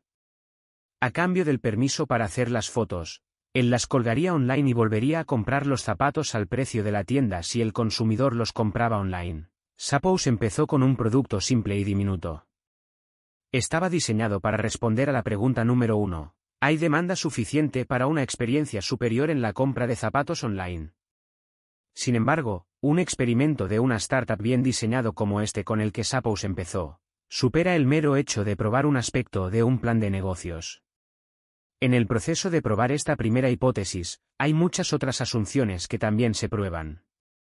Para vender zapatos, Suppose tenía que interactuar con los consumidores, recibir pagos, gestionar las devoluciones y encargarse de la atención al cliente. Esto es totalmente distinto a la investigación de mercado. Si Suppose hubiera confiado en la investigación de mercado existente o hubiera realizado un estudio, habría podido analizar lo que los consumidores creen que quieren. Creando un producto, aunque simple, la empresa aprendió mucho más. Uno obtuvo datos mucho más precisos sobre la demanda de los consumidores, puesto que observaba el comportamiento real de los clientes y no formulaba preguntas hipotéticas. 2. Se puso en posición de interactuar con consumidores reales y de aprender más sobre sus necesidades. Por ejemplo, el plan de negocios podría exigir descuentos en el precio, pero, ¿cómo afecta la estrategia de descuentos a las percepciones que tienen los consumidores sobre los productos? 3. Le permitió sorprenderse cuando los consumidores se comportaron de forma inesperada, revelando información que Suppose podría no haber preguntado. Por ejemplo, ¿qué pasa si los clientes devuelven los zapatos? El experimento inicial de Suppose proporcionó un resultado claro y cuantificable. Un grupo suficientemente grande de consumidores compraba los zapatos o no lo hacía. Esto permitía a la empresa observar, interactuar con ellos y descubrir más sobre consumidores reales y socios. Este aprendizaje cualitativo debe acompañar necesariamente a las pruebas cuantitativas. A pesar de que los primeros esfuerzos eran claramente a pequeña escala, esto no evitó que la gran visión de Suppose se convirtiera en realidad.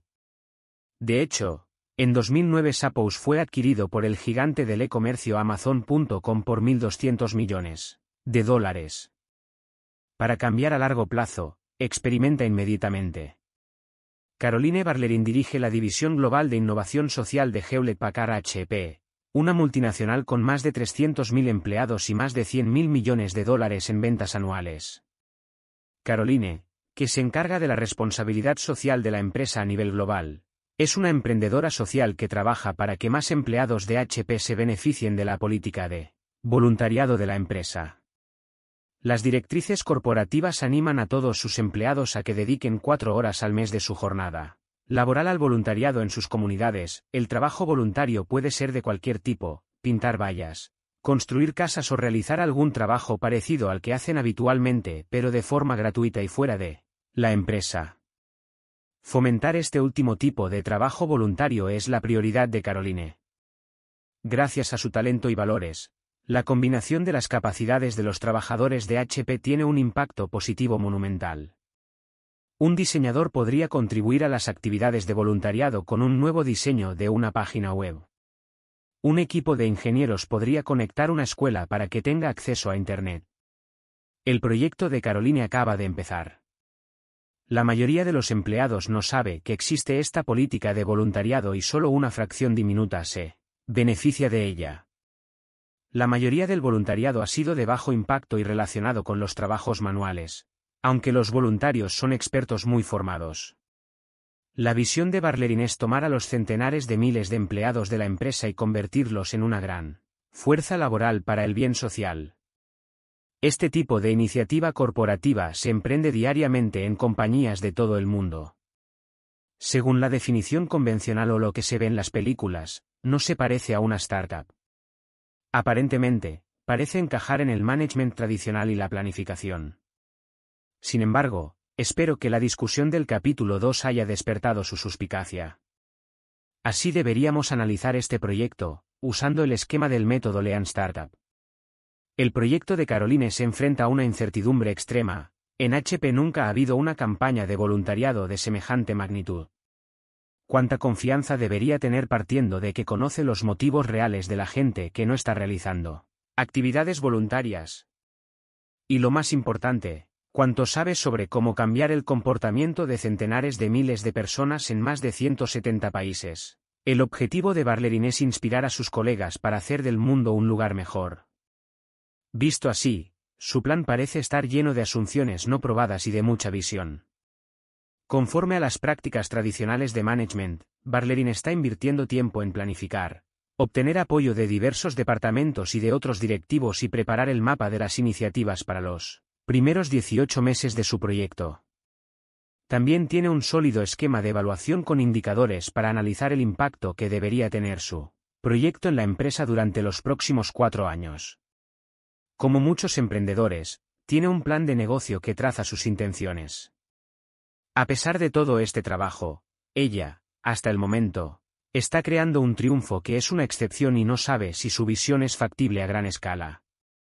Una asunción es, por ejemplo, que los valores de la empresa a largo plazo incluyen el compromiso para mejorar la comunidad pero que los problemas económicos recientes han tenido como resultado que la empresa haya enfocado su estrategia hacia la Rentabilidad a corto plazo.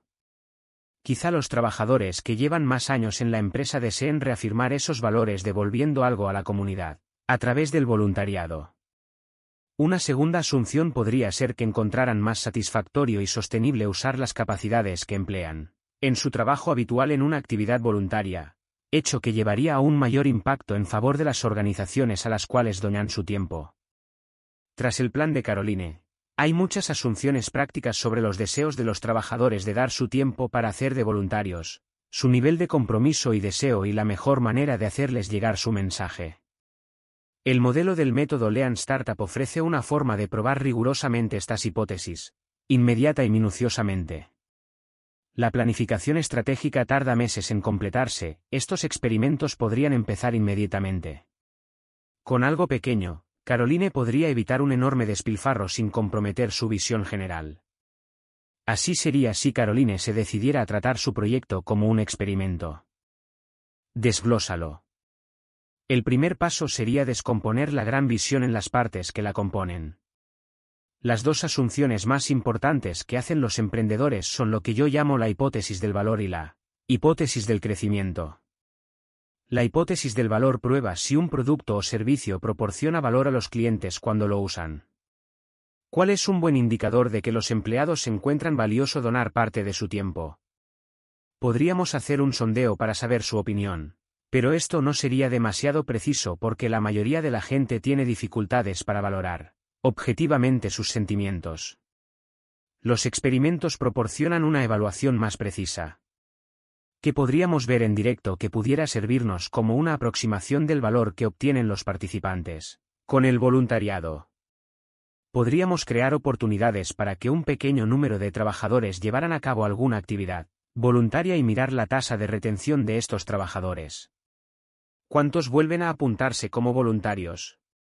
Cuando un trabajador invierte su tiempo y dedicación a este programa voluntariamente, nos indica que lo encuentra valioso.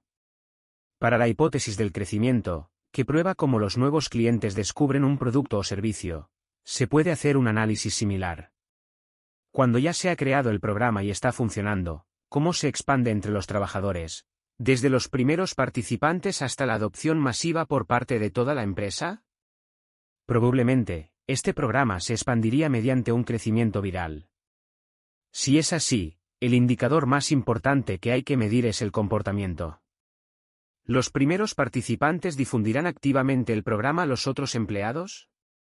En este caso, un experimento simple consistiría en tomar un número muy pequeño, una docena, de los empleados más antiguos y darles la excepcional oportunidad de convertirse en voluntarios. Como la hipótesis de Caroline es que los empleados estarían motivados por su deseo de vivir la experiencia del compromiso histórico de HP con los servicios a la comunidad, el experimento tendría como objetivo empleados que sintieran una mayor sensación de desconexión entre su rutina diaria y los valores de la empresa. La cuestión no es encontrar al consumidor medio sino encontrar a los primeros usuarios, los consumidores que sienten una mayor necesidad de usar el producto. Estos consumidores tienden a perdonar los errores y están dispuestos a proporcionar feedback. A continuación, usando una técnica que yo llamo el producto mínimo viable, conserje, descrito en el capítulo 6, Caroline podría asegurarse de que los primeros participantes tuvieran una experiencia tan buena como fuera posible completamente fiel a su percepción. Por el contrario, con un grupo focal, su objetivo sería medir lo que, de hecho, ya hicieron sus consumidores. Por ejemplo, ¿cuántos de los primeros voluntarios terminaron sus asignaciones de trabajos voluntarios? ¿Cuántos hicieron de voluntarios una segunda vez? ¿Cuántos quieren reclutar a un compañero para participar en la siguiente actividad voluntaria? Experimentos adicionales pueden ampliar este primer feedback y aprendizaje. Por ejemplo, si el modelo de crecimiento requiere que un determinado porcentaje de participantes compartan sus experiencias con compañeros y fomenten su participación, el grado en que esto se produce se puede probar con una pequeña muestra de gente. Si 10 personas terminan el primer experimento, ¿cuántos esperamos que repitan la experiencia? Si se les pide que recluten a un colega, ¿Cuántos esperamos que lo hagan? Recuerde que se supone que, como son los primeros en participar, forman parte del tipo de consumidor que esperamos que gane más con el programa, los primeros usuarios. En otras palabras, ¿qué pasa si los primeros que participan no quieren repetir la experiencia? Sería un resultado significativo muy negativo. Si las cifras de estos primeros experimentos no son prometedoras, hay un problema con la estrategia. Esto no significa que sea el momento de abandonar, al contrario, quiere decir que debe obtener un feedback cualitativo sobre cómo mejorar el programa. Aquí es donde este tipo de experimentación tiene una ventaja sobre la investigación de mercado tradicional. No debemos encargar un informe ni encontrar a otra gente a la que entrevistar. Ya tenemos mucha gente con quien hablar, y sabemos cuál va a ser su comportamiento, los participantes en el experimento inicial. El experimento se podría llevar a cabo en cuestión de semanas, menos de una décima parte del tiempo que se requiere para el proceso de planificación estratégica tradicional. Además, también puede hacerse en paralelo con la planificación estratégica mientras todavía se está formulando el plan. Incluso cuando los experimentos arrojan resultados negativos, estos fracasos pueden ser instructivos e influir en la estrategia. Por ejemplo, ¿qué pasa si no encontramos voluntarios que sientan que hay un conflicto de valores dentro de la organización? ¿Una de las asunciones importantes del plan de negocios? Entonces, felicidades, ha llegado el momento de pivotar, concepto que se explora con más detalle en el capítulo 8. Un experimento es un producto. En el modelo del método Lean Startup, un experimento es más que una simple investigación teórica, también es un primer producto. Si este o cualquier otro experimento tiene éxito, permite al directivo empezar con su campaña, conseguir a los primeros usuarios, añadir trabajadores a cada nuevo experimento o iteración y, finalmente, empezar a crear el producto. Cuando el producto esté a punto para ser distribuido, ya habrá consumidores consolidados. Tendrá solucionados los problemas reales y ofrecerá una especificación detallada de por qué necesita crearse. A diferencia de la planificación estratégica tradicional o del proceso de investigación de mercado, esta especificación estará enraizada en el feedback de lo que está funcionando hoy, en lugar de lo que se anticipa que puede funcionar mañana. Para ver esto en acción, considere un ejemplo de Kodak. La historia de Kodak se asocia a las cámaras y a los carretes de fotos, pero hoy en día también opera un negocio online de una magnitud sustancial, llamado Kodak Gallery. Mark Cook es el vicepresidente de productos de la firma Kodak Gallery y trabaja para cambiar la cultura de desarrollo de la empresa y para adoptar la experimentación. Mark explicaba, tradicionalmente, el director de productos decía, quiero esto. Como respuesta, el ingeniero decía, lo voy a crear. En cambio, yo intento presionar a mi equipo para que primero respondan a cuatro preguntas. 1. ¿Los consumidores reconocen que tienen el problema que intentáis solucionar? 2. Si hubiera una solución, ¿la comprarían? 3. ¿Nos la comprarían a nosotros? 4. ¿Podemos crear una solución para este problema? La tendencia en el desarrollo de productos es saltar directamente a la cuarta pregunta y crear la solución antes de confirmar que los consumidores tienen el problema. Por ejemplo, Kodak Gallery ofrecía en su web tarjetas de boda con texto y dibujos dorados. Estos diseños eran populares entre la gente que iba a casarse. Así que los equipos rediseñaron las tarjetas para que también pudieran usarse en otras ocasiones especiales, como por ejemplo las fiestas. La investigación de mercado. Y el proceso de diseño indicaron que a los consumidores les gustarían las nuevas tarjetas, así que decidieron que estaba justificado hacer un esfuerzo para crearlas. Días antes del lanzamiento, el equipo se dio cuenta de que las tarjetas eran difíciles de entender a partir de la descripción de la web. La gente no podría verlo. Bonitas que eran. También eran difíciles de producir. Cook se dio cuenta de que habían hecho el trabajo al revés. Explicaba, hasta que no podamos imaginarnos. Cómo vender y producir el producto, no tiene sentido gastar esfuerzos en él. Aprendiendo de esta experiencia, Cook tomó un enfoque diferente cuando dirigió a su equipo en el desarrollo de un nuevo conjunto de características, de un producto que facilitaba compartir las fotos tomadas en un evento. Creían que un álbum de evento online daría a la gente que había asistido a una boda, a una conferencia o a cualquier otro encuentro social, una manera de compartir las fotos con otros asistentes. A diferencia de los demás servicios para compartir fotos online, el álbum del evento de Kodak Gallery estaría sujeto a estrictos controles de privacidad, asegurando que las fotos solo se compartirían con gente que había asistido al evento. Rompiendo con el pasado, Cook dirigió al grupo a través de un proceso para identificar los riesgos y las asunciones antes de producir nada, y entonces probar esas asunciones de forma experimental. Había dos hipótesis subyacentes al álbum de evento propuesto. Uno, el equipo asumía, en primer lugar, que los consumidores querrían crear álbumes. 2.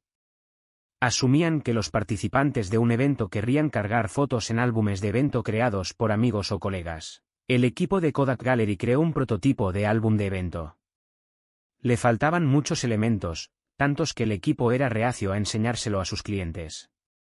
Sin embargo, incluso en ese estadio inicial, permitir a los clientes usar el prototipo ayudó a refutar sus hipótesis. En primer lugar, crear el álbum no era tan fácil como el equipo había previsto. Ninguno de los primeros usuarios fue capaz de crear uno.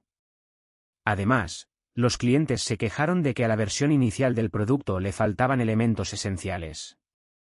Estos resultados negativos desmoralizaron al equipo. Los problemas de uso les frustraron, igual que las quejas de los clientes sobre los elementos que le faltaban al producto, muchos de ellos coincidían con los que habían previsto en el plan inicial. Cook les explicó que, a pesar de que al producto le faltaban elementos, el proyecto no era un fracaso. El producto inicial, incluso con errores, confirmó que los usuarios querían crear álbumes de eventos, y esto era una información extremadamente valiosa. Las quejas de los consumidores sobre los elementos que echaban en falta sugerían al equipo el camino correcto. Ahora tenían evidencias de que estos elementos eran importantes. ¿Qué pasaba con los elementos que aún no se habían introducido pero que los clientes no echaron en falta? Quizá estos elementos no eran tan importantes como parecían inicialmente. A través de un lanzamiento de prueba, el equipo siguió aprendiendo e insistiendo. Cuando los primeros usuarios se mostraron entusiasmados y los números eran prometedores, el equipo hizo un descubrimiento crucial. A través de la herramienta de encuestas online KIS Insights, el equipo descubrió que muchos de los consumidores querían tener la posibilidad de modificar el orden de las fotos, antes de invitar a otros a participar en el álbum. ¿Cómo sabían que no estaban preparados para el lanzamiento? Cook mantuvo a distancia al director general de la sucursal explicándole cómo, a través de la iteración y la experimentación, antes de empezar la campaña de marketing se podrían obtener resultados mucho mejores. En un mundo donde las fechas de inicio del marketing suelen decidirse con meses de antelación, esperar hasta que el equipo hubiese resuelto el problema era una ruptura con el pasado. Este proceso representaba un cambio drástico para Kodak Gallery. Los empleados estaban acostumbrados a que se midiera su progreso a través de la realización de tareas. Como dice Cook, el éxito no es entregar algo, el éxito es aprender cómo solucionar los problemas del cliente. El servicio de lavandería del pueblo. En la India, a causa del elevado coste de las lavadoras, menos de un 7% de la población tiene una en su casa. La mayoría lava su ropa en casa a mano o paga a un dobi para que lo haga. Los dobis llevan la ropa al río más cercano, la lavan en el agua del río, la golpean contra las rocas para que quede limpia y la tienden para que se seque. El proceso dura entre dos y siete días. ¿El resultado? La ropa se devuelve al cabo de unos 10 días y probablemente no demasiado limpia. Akshay Mehra había estado trabajando en Procter Gamble Singapore durante ocho años cuando percibió una oportunidad. Como director de las marcas Tide y Pantene en la India y los países de la ASEAN, pensó que podría crear servicios de lavandería para todos aquellos que antes no se lo podían permitir. Cuando volvió a la India, Akshay se unió al Villa y Laundry System, VLS, creado por Innosight Ventures. VLS empezó a realizar una serie de experimentos para probar las asunciones de su negocio. Para su primer experimento, VLS montó una lavadora de uso doméstico en la parte de atrás de una furgoneta aparcada en una esquina de una calle de Bangalore. El experimento costó menos de 8 mil dólares y tenía el simple objetivo de probar que la gente podía entregar su ropa sucia y pagar para que se la lavaran. Los emprendedores no lavaban la ropa en la furgoneta, que servía más como reclamo de marketing, sino que se la llevaban a otro sitio para lavarla y se la devolvían a los clientes al final del día. El equipo de VLS mantuvo el experimento durante una semana, aparcando la furgoneta en diferentes esquinas y calles, profundizando para descubrir todo lo que fuera posible sobre sus clientes potenciales. Querían saber cómo podían animar a la gente a que se acercara a la furgoneta. ¿Importaba la velocidad a la que se lavaba la ropa? ¿Les preocupaba la limpieza? ¿Qué pedía la gente cuando les entregaban su ropa sucia? Descubrieron que los consumidores querían entregarles su ropa para que la lavasen. Sin embargo, estos consumidores desconfiaban de que la lavadora estuviese montada en una furgoneta, puesto que les preocupaba que cogieran su ropa y huyeran. Para solucionar este problema, VLS creó una especie de carro un poco más sofisticado que se parecía a un kiosco. VLS también experimentó aparcando estos kioscos delante de la cadena local de supermercados. Otras pruebas ayudaron a VLS a entender en qué servicios estaba más interesada la gente y cuánto estaba dispuesta a pagar. Descubrieron que a menudo los clientes querían su ropa planchada y estaban dispuestos a pagar el doble para recibir su colada en cuatro horas en vez de en 24. Como consecuencia de estos primeros experimentos, VLS creó un producto final que era un kiosco móvil de 90 por 120 centímetros que incluía una lavadora de uso doméstico energéticamente eficiente, una secadora y una cuerda extra larga para tender. El kiosco usaba detergentes occidentales y recibía agua fresca y limpia suministrada por VLS. Desde entonces, el Vila y Laundry System ha crecido sustancialmente, con 14 puestos operativos en Bangalore, Mysore y Mumbai. Como me dijo el director ejecutivo, Akshay Mehra, hicimos un servicio de 116.000 kilos de ropa en 2010, VS 30.600 kilos en 2009. Casi el 60% del negocio viene de clientes que repiten. Hemos atendido a más de 10.000 clientes el año pasado en todos los puntos de venta. ¿El método Lean Startup en el gobierno? El 21 de julio de 2010, el presidente Obama aprobó la ley Dodd-Frank de reforma financiera y protección de los consumidores. Una de sus disposiciones más importantes es crear una nueva agencia federal, la Agencia de Protección Federal del Consumidor, CFPB por sus siglas en inglés. Esta agencia tiene la función de proteger a los ciudadanos norteamericanos de los préstamos abusivos de las empresas de servicios financieros, tales como las empresas de tarjetas de crédito, las empresas especializadas en préstamos a estudiantes y las oficinas que conceden préstamos a devolver a fin de mes. El plan requería que esto se cumpliera estableciendo un centro de llamadas donde trabajadores preparados recibirían directamente las quejas del público. La nueva agencia gubernamental, dejada su suerte, probablemente habría contratado a un gran equipo con un gran presupuesto para desarrollar un plan que sería caro y que requeriría mucho tiempo. Sin embargo, la CFPB quería hacerlo de otra forma. A pesar de su presupuesto de 500 millones y un origen de perfil alto, la CFPB es realmente una startup. El presidente Obama encargó a su director de tecnología, Anish Chopra, que recogiera ideas sobre cómo crear una nueva agencia startup, y así es como me vi involucrado. En una de las visitas de Chopra a Silicon Valley, invitó a un número de emprendedores a hacer sugerencias sobre cómo cultivar una mentalidad de startup en la nueva agencia. En concreto, pretendía impulsar la tecnología y la innovación para que la agencia fuera más eficiente, rentable y rigurosa. Mi sugerencia la tomé directamente de los principios de este capítulo, tratar la CFPB como un experimento, identificar los elementos del plan que son asunciones y no hechos y buscar formas para probarlas. Usando estos elementos, se podría crear un producto mínimo viable y tener la empresa montada y funcionando, a microescala, mucho antes de que se pusiera en marcha el plan oficial. La asunción subyacente número uno del actual plan es que, cuando los norteamericanos sepan que pueden llamar a la CFPB para que les ayuden con el fraude y los abusos financieros, habrá un volumen significativo de ciudadanos que lo harán.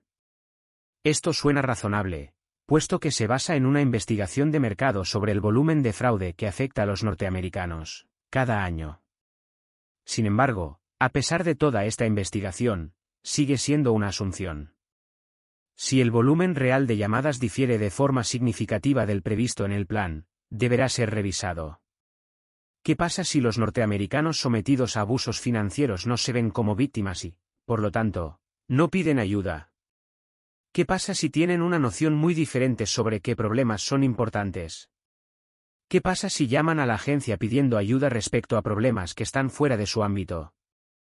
Si la agencia está creada y funcionando con un presupuesto de 500 millones de dólares y el correspondiente gran volumen de personal, alterar el plan es caro y requiere mucho tiempo, pero, ¿por qué esperar para obtener feedback?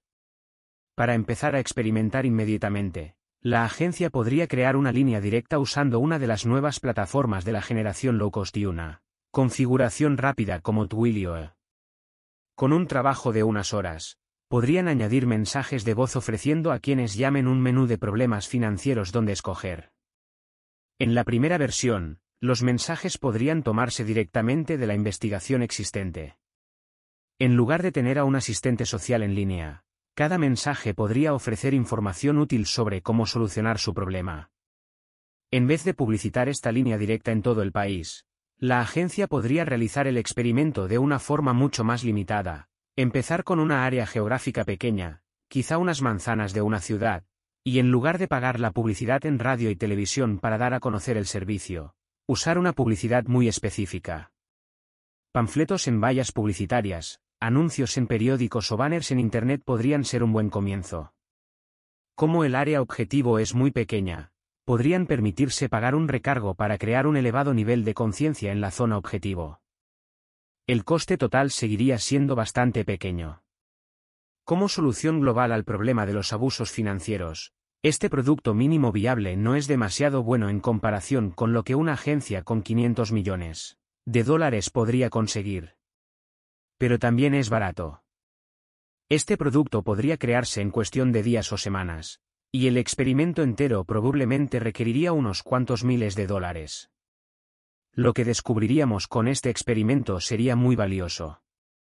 Partiendo de la selección de estas primeras personas que llamaran, la agencia podría empezar a hacerse una idea de qué tipo de problemas creen que tienen los norteamericanos, no solo los que, deberían, tener.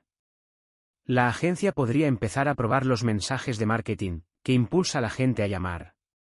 Podría empezar a extrapolar tendencias a partir del mundo real. ¿Qué porcentaje de gente del área objetivo llama? La extrapolación no sería perfecta, pero establecería un comportamiento base que sería más preciso que la investigación de mercado. Y lo más importante, este producto serviría como semilla para que pudiera germinar un servicio mucho más elaborado.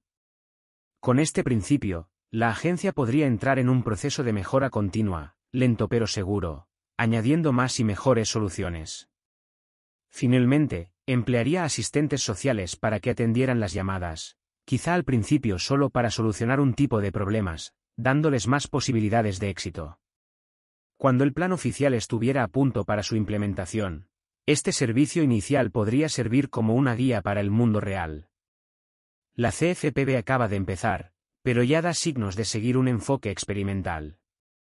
Por ejemplo, en lugar de tener una extensión geográfica limitada, está segmentando sus primeros productos según su uso ha establecido un orden preliminar de productos financieros para prestar servicios a los clientes, con las tarjetas de crédito en primer lugar. A medida que se va desplegando su experimento, puede controlar de cerca las demás quejas y el feedback que reciben de los clientes. Estos datos condicionarán el alcance, la extensión y la secuencia de los servicios que se prestarán en el futuro.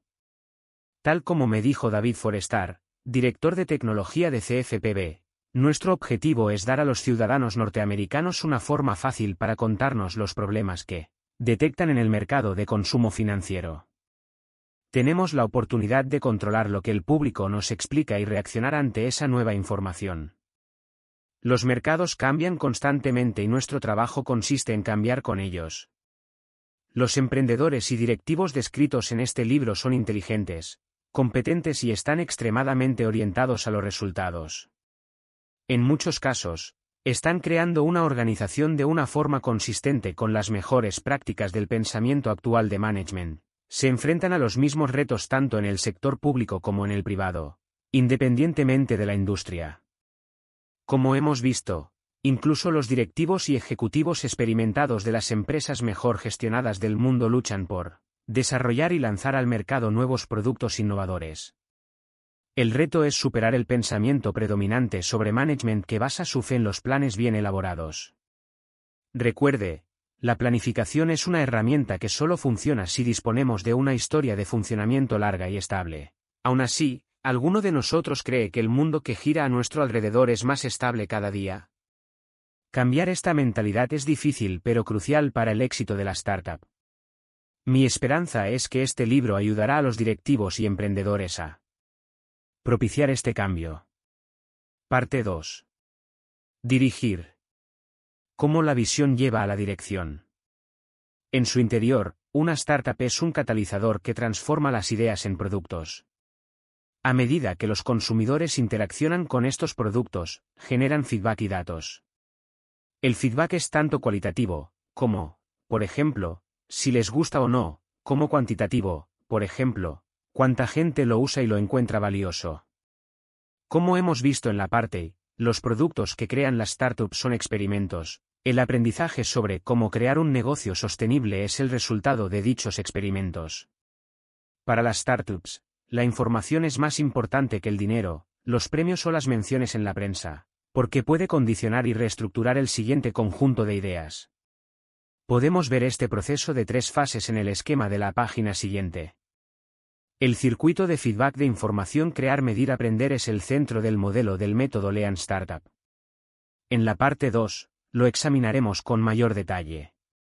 Mucha gente tiene una formación profesional que enfatiza uno de los elementos de este circuito de feedback de información. Para los ingenieros, se trata de aprender cómo construir de la forma más eficiente posible.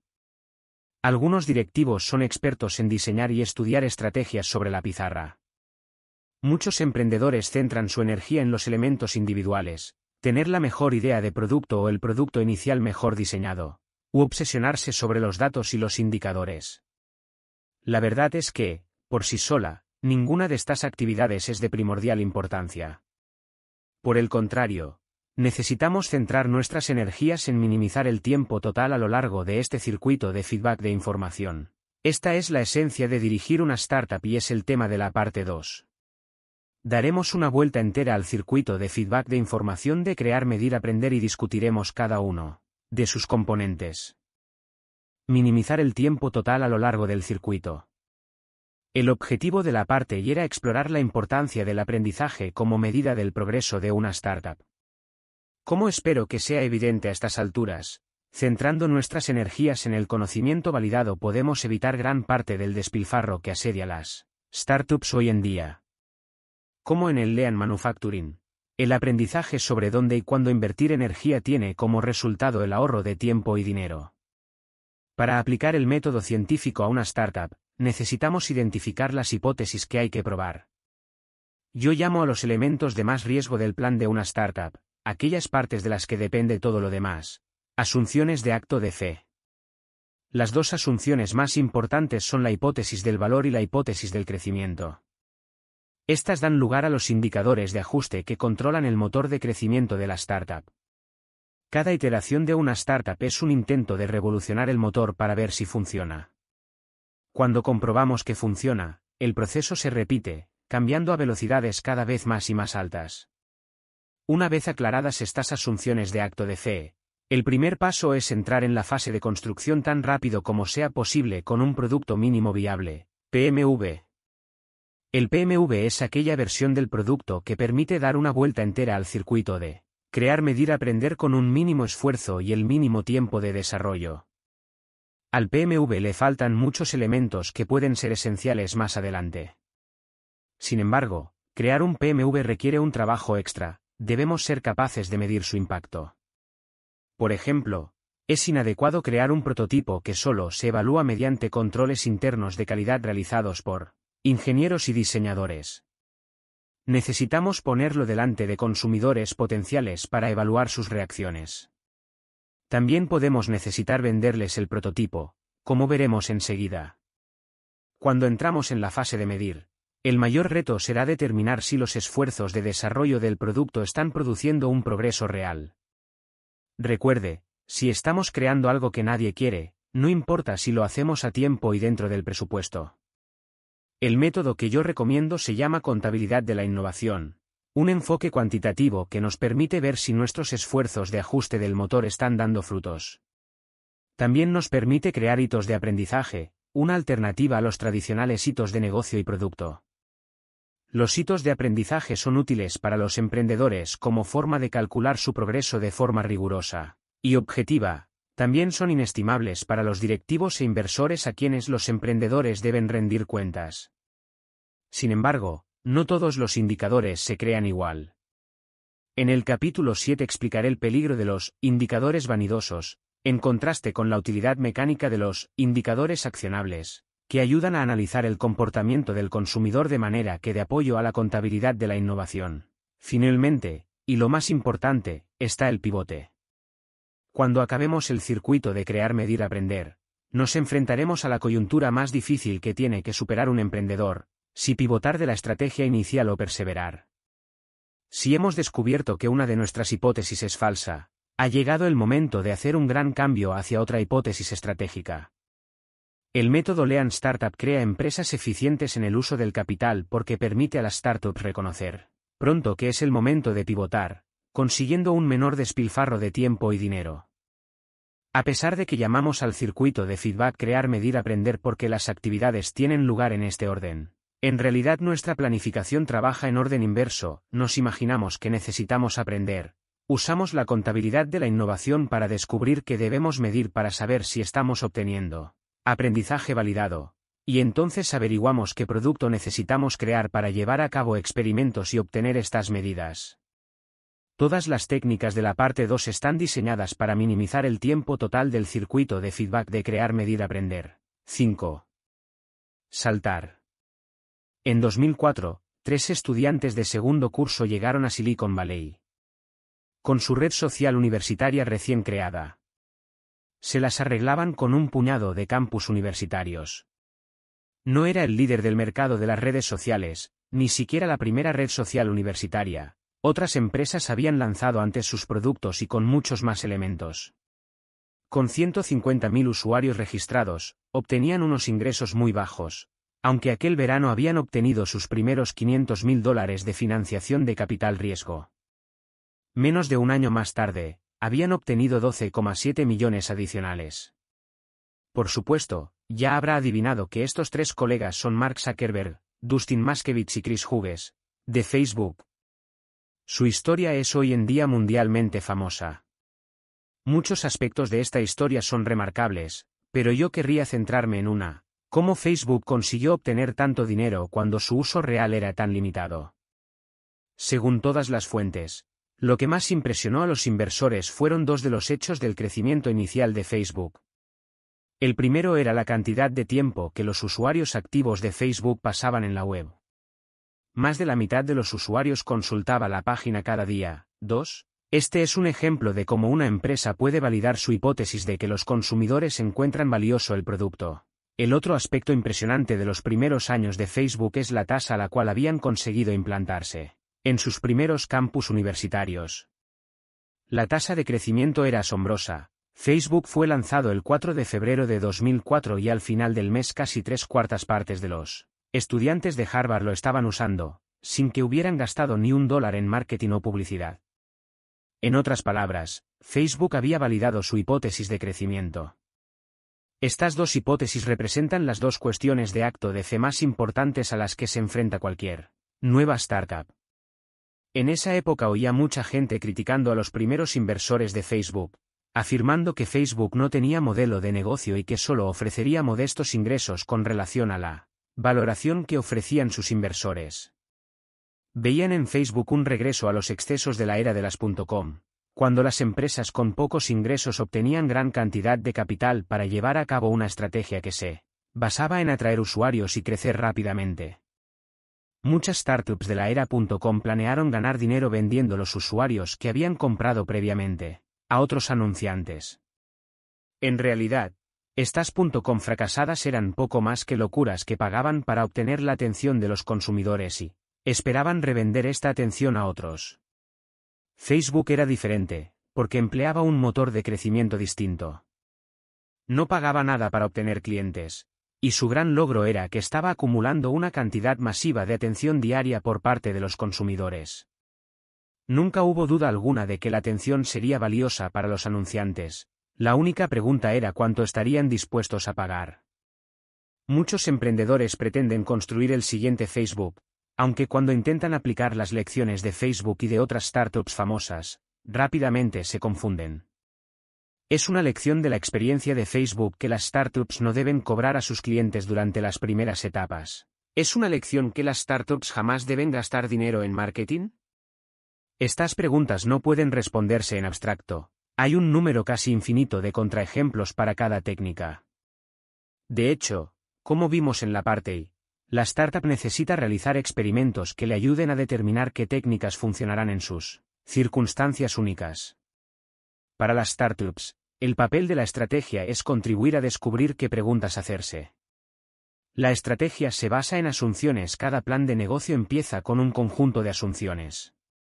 Traza una estrategia que asume estas asunciones y prosigue para mostrar cómo alcanzar la visión de la empresa.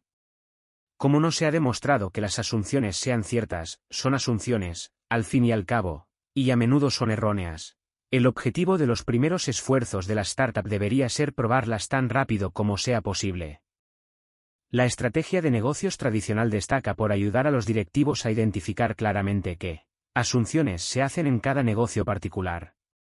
El primer reto para un emprendedor es crear una organización que le permita probar estas asunciones de forma sistemática. El segundo reto, como en todos los contextos empresariales, es llevar a cabo una prueba rigurosa sin perder de vista la visión general de la empresa. Muchas asunciones de los planes de negocio típicos no son excepcionales. Son hechos arraigados que se extraen de la experiencia pasada de la industria o de deducciones sencillas. En el caso de Facebook, estaba claro que los anunciantes pagarían para obtener la atención de los consumidores. Escondidas entre estos detalles mundanos, encontramos un puñado de asunciones que requieren más coraje para sostenerlas con cara seria. Asumimos que los consumidores tienen un deseo significativo de usar un producto como el nuestro, o que los supermercados se llevarán nuestro producto. Actuar como si estas asunciones fueran ciertas es el clásico superpoder de los emprendedores. Precisamente se llaman actos de fe porque el éxito del resto de la empresa depende de ellos. Si son verdad, nos espera una gran oportunidad. Si son falsas, la startup se arriesga al fracaso total. La mayoría de actos de fe toman la forma de argumentos por analogía. Por ejemplo, un plan de negocio que recuerdo argumentaba de la siguiente forma, al igual que el desarrollo de la carga progresiva de imágenes permitió que se difundiese el uso del World Wide Web, en lugar de la red telefónica, nuestra tecnología de reproducción progresiva también permitirá a nuestros productos funcionar en ordenadores personales de gama baja. Probablemente no tiene ni idea de qué es la carga progresiva de imágenes, y no importa demasiado. Pero conoce el argumento, quizá incluso lo haya usado. La tecnología previa X se usó para ganar el mercado y gracias al atributo Z. Tenemos una nueva tecnología X2 que nos permitirá ganar el mercado y 2 porque también tenemos el atributo Z. El problema de analogías como esta es que ocultan el acto de fe real, ¿cuál es su objetivo? Hacer que los negocios parezcan menos arriesgados. Se utilizan para convencer a inversores, empleados o socios para firmar. La mayoría de emprendedores se avergonzarían de ver su acto de fe escrito de esta manera. Mucha gente quería tener acceso al World Wide Web. Sabían lo que era y podían pagarlo, pero no podían acceder porque el tiempo que tardaban en cargarse las imágenes era demasiado. Cuando se introdujo la carga progresiva de imágenes, la gente pudo entrar en el World Wide Web y explicárselo a sus amigos. Así, la compañía X ganó el mercado y... De manera similar, todavía hay un gran número de clientes potenciales que quieren acceso a nuestro producto ahora mismo. Saben que lo quieren, que pueden pagarlo, pero no pueden entrar porque la reproducción es demasiado lenta. Cuando debutemos con nuestro producto de tecnología de reproducción progresiva, entonces comprarán en masa nuestro software y se lo explicarán a sus amigos, y nosotros ganaremos el mercado y dos. Hay varios puntos que tener en cuenta de esta afirmación revisada. En primer lugar, es importante identificar los hechos. Es cierto que la carga progresiva de imágenes fue la causa de la adopción del World Wide Web, o fue un factor entre tantos. Aún más importante, ¿Es verdad que había un gran número de clientes potenciales que quería una solución inmediatamente? La analogía anterior estaba diseñada para convencer a los accionistas de que un primer paso razonable era crear la nueva tecnología de la startup y ver si los consumidores la usaban.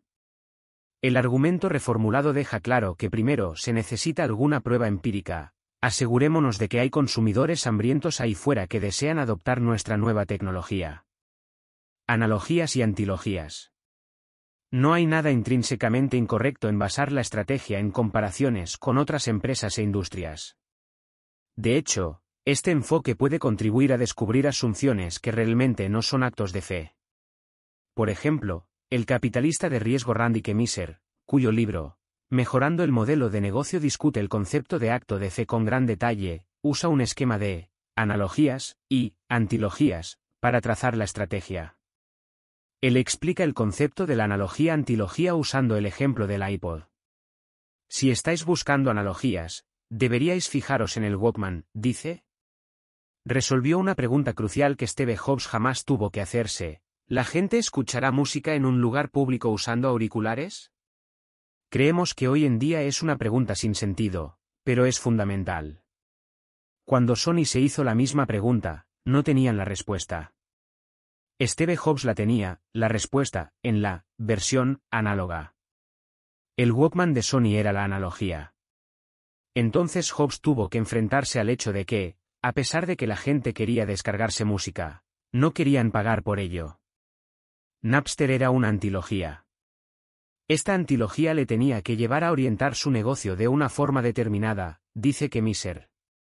A partir de estas analogías y antilogías se plantea una serie de preguntas únicas y sin responder.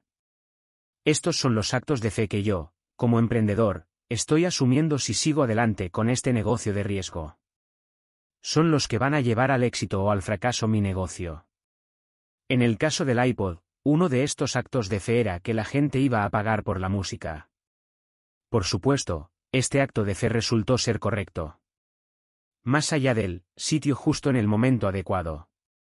Hay un grupo de emprendedores famosos que ganaron millones porque parecían estar en el sitio justo en el momento adecuado. Sin embargo, por cada emprendedor con éxito que estaba en el sitio justo en el momento adecuado, hay muchos que también estaban en ese sitio y en ese momento, pero fracasaron. A principios del siglo XX, junto con Henry Ford, había casi 500 emprendedores más. Imagínese ser un emprendedor en el sector del automóvil, bien formado en ingeniería moderna, al comienzo de una de las mayores oportunidades de mercado de la historia. Aún así, la mayoría no consiguió ganar dinero.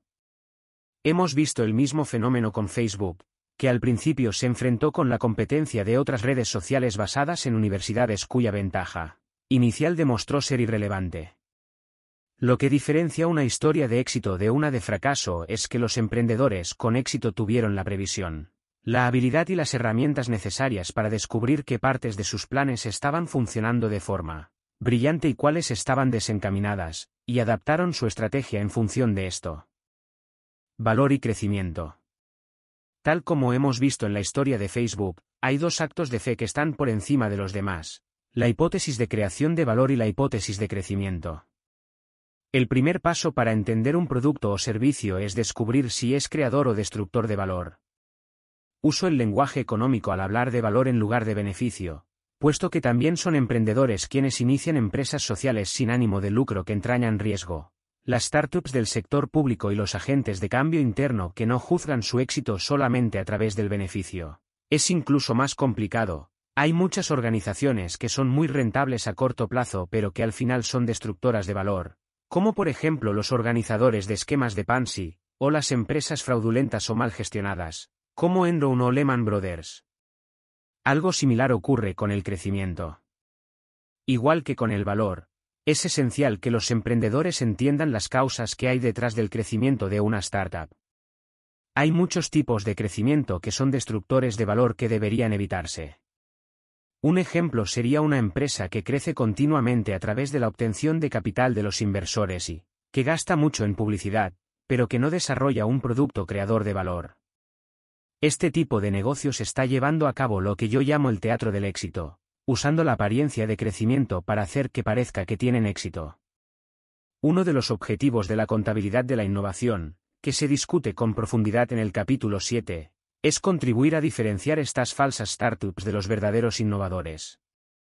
La contabilidad tradicional juzga las nuevas empresas con los mismos estándares que usa con las empresas consolidadas. Pero estos indicadores no son predicciones fiables de las perspectivas futuras de una startup. Piense en empresas como Amazon.com, que acumularon grandes pérdidas en su camino hasta alcanzar un gran éxito. Igual que su contraparte tradicional, la contabilidad de la innovación requiere que una startup tenga y mantenga un modelo financiero cuantitativo que pueda usarse para evaluar rigurosamente el progreso.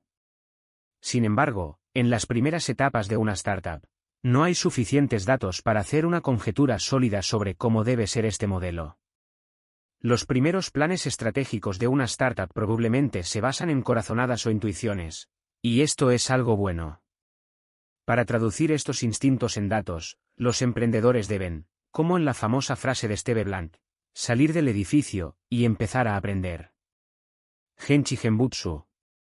La importancia de basar las decisiones estratégicas en el conocimiento de primera mano de los clientes es uno de los principios básicos subyacentes en el sistema de producción de Toyota. En la empresa nipona, esto se conoce con el término japonés Genchi Genbutsu, una de las expresiones más importantes del vocabulario del Lean Manufacturing. En español, suele traducirse como la directiva de ir al lugar del problema y verlo por nosotros mismos. Así las decisiones de negocio pueden basarse en un conocimiento de primera mano. Jeffrey Laiker, que ha documentado ampliamente el Toyota Way, lo explica así.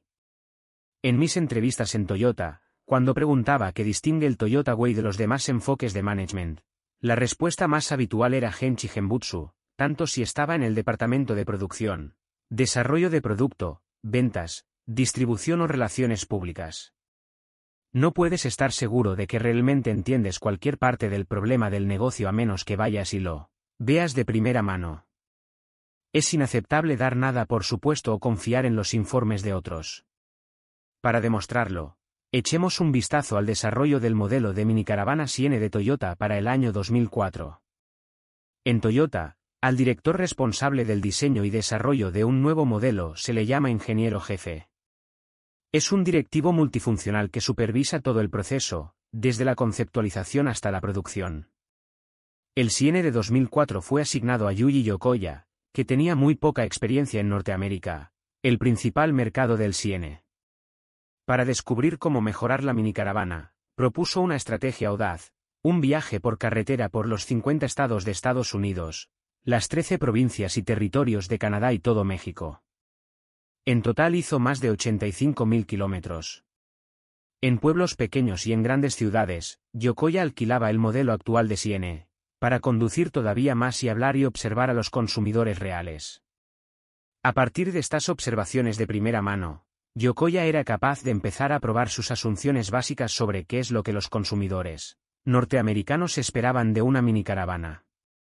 Es habitual pensar que vender a los consumidores es más fácil que vender a las empresas, puesto que los consumidores no tienen la complejidad que entrañan los múltiples departamentos y la gran cantidad de gente diferente con diversos roles en el proceso de compra.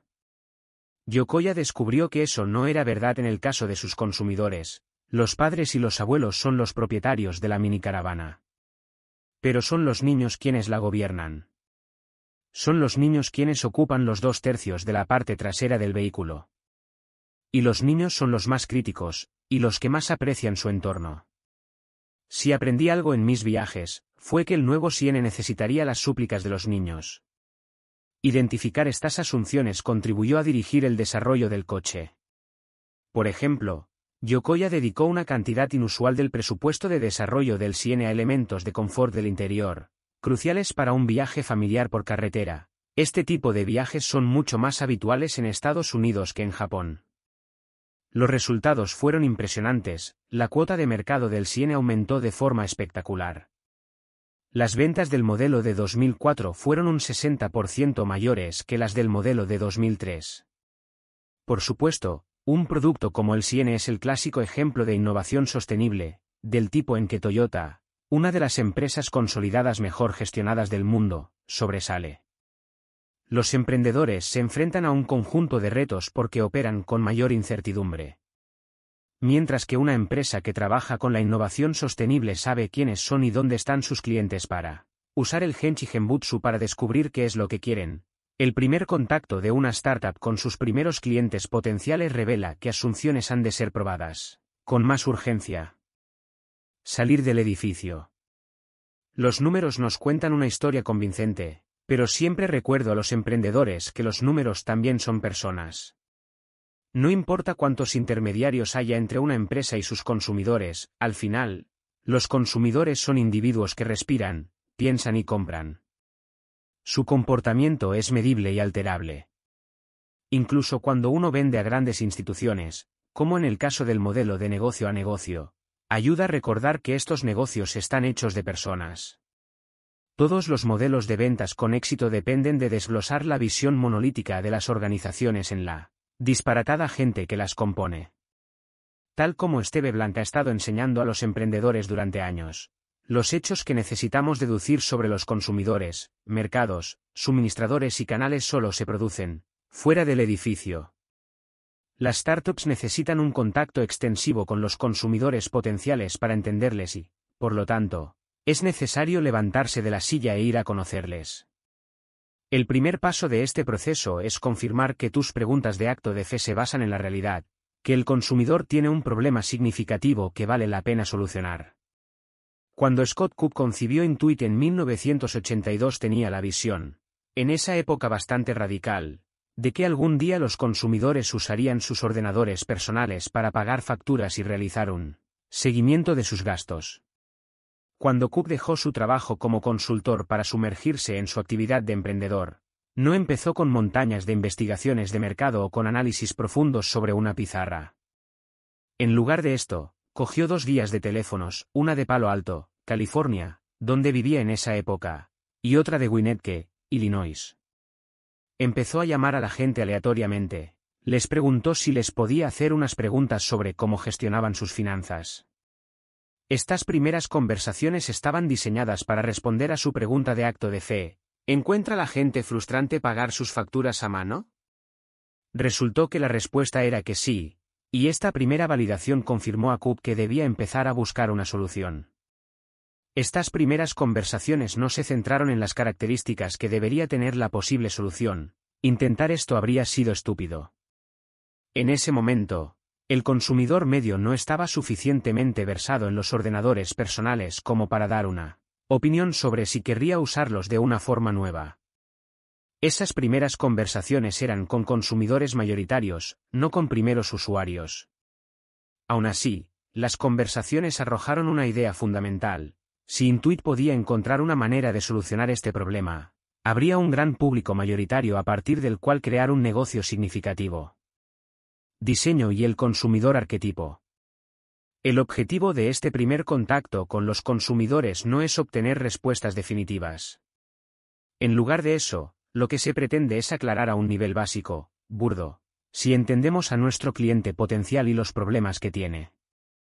Con este entendimiento podemos crear un consumidor arquetipo, un breve documento que busque humanizar al consumidor objetivo propuesto.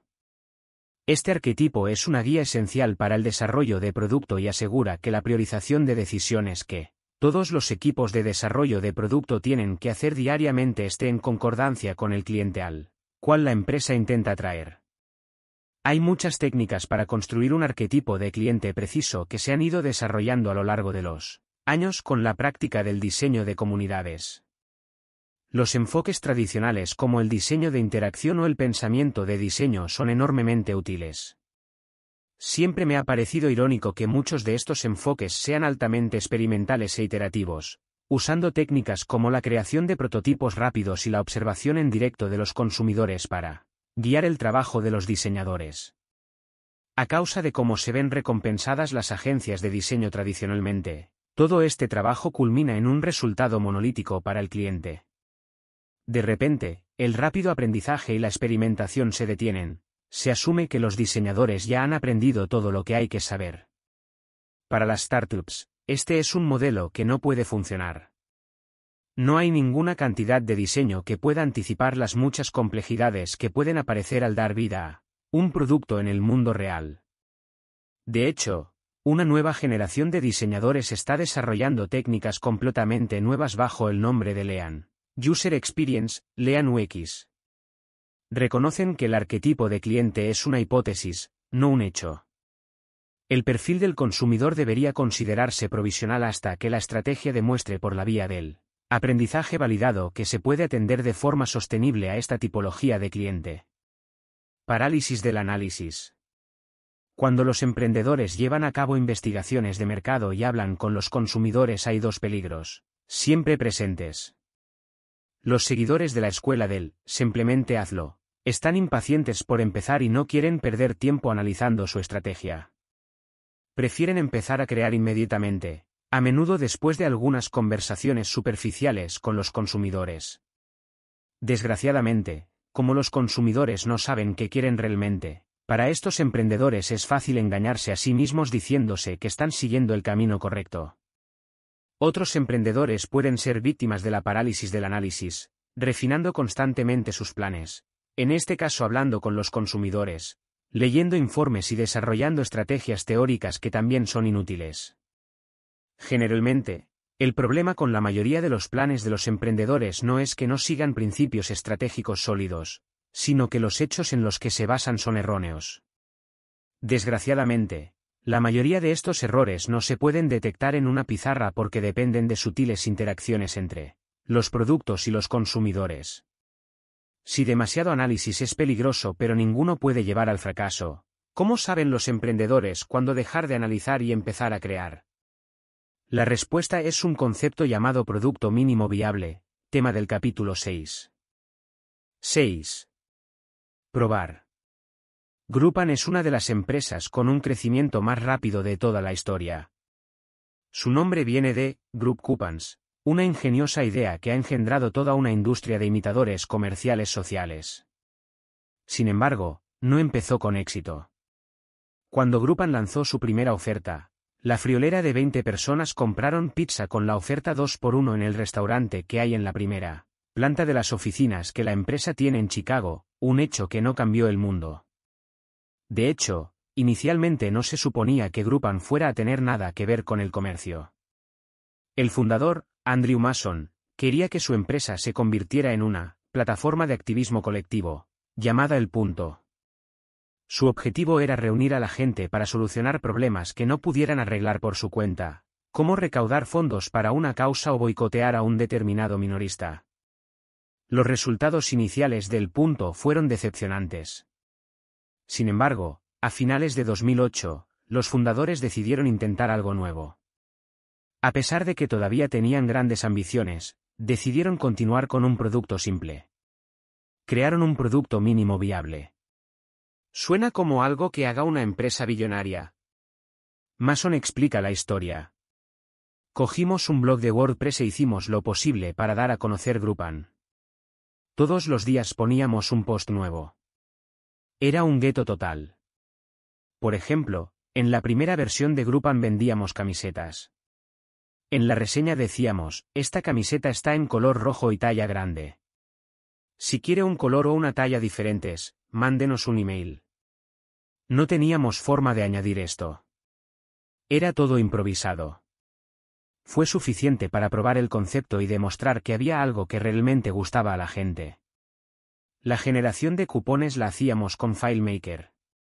Podíamos ejecutar una secuencia de comandos que mandaría por email los cupones en PDF a la gente. Llegamos al punto en que vendíamos 500 cupones de sushi al día y mandábamos 500 PDF al mismo tiempo a gente que tenían email de Apple.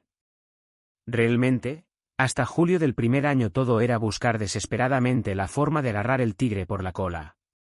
Estaba intentando avanzar y montar un producto de forma razonable. PDF hechos a mano, Cupones para pizzas y un simple blog fueron suficientes para lanzar Grupan hacia un éxito que superó todos los récords. Está a punto de convertirse en la empresa que más rápidamente ha obtenido los mil millones en ventas. Además, está revolucionando la forma en que los negocios locales buscan nuevos consumidores, ofreciendo tratos especiales a consumidores de más de 375 ciudades alrededor del mundo. Un producto mínimo viable, PMV, ayuda a los emprendedores a empezar con el proceso de aprendizaje lo más rápidamente posible. No es necesariamente el producto más pequeño que se pueda imaginar, es la forma más rápida de entrar en el circuito de feedback de crear, medir, aprender con el mínimo esfuerzo. Al contrario que con el tradicional desarrollo de productos, que normalmente requiere un periodo de incubación y de reflexión largo y se esmera en alcanzar la perfección del producto. El objetivo del PMV es empezar el proceso de aprendizaje, no acabarlo. A diferencia de un prototipo o una prueba de concepto, un PMV no solo está diseñado para responder las cuestiones técnicas y de diseño.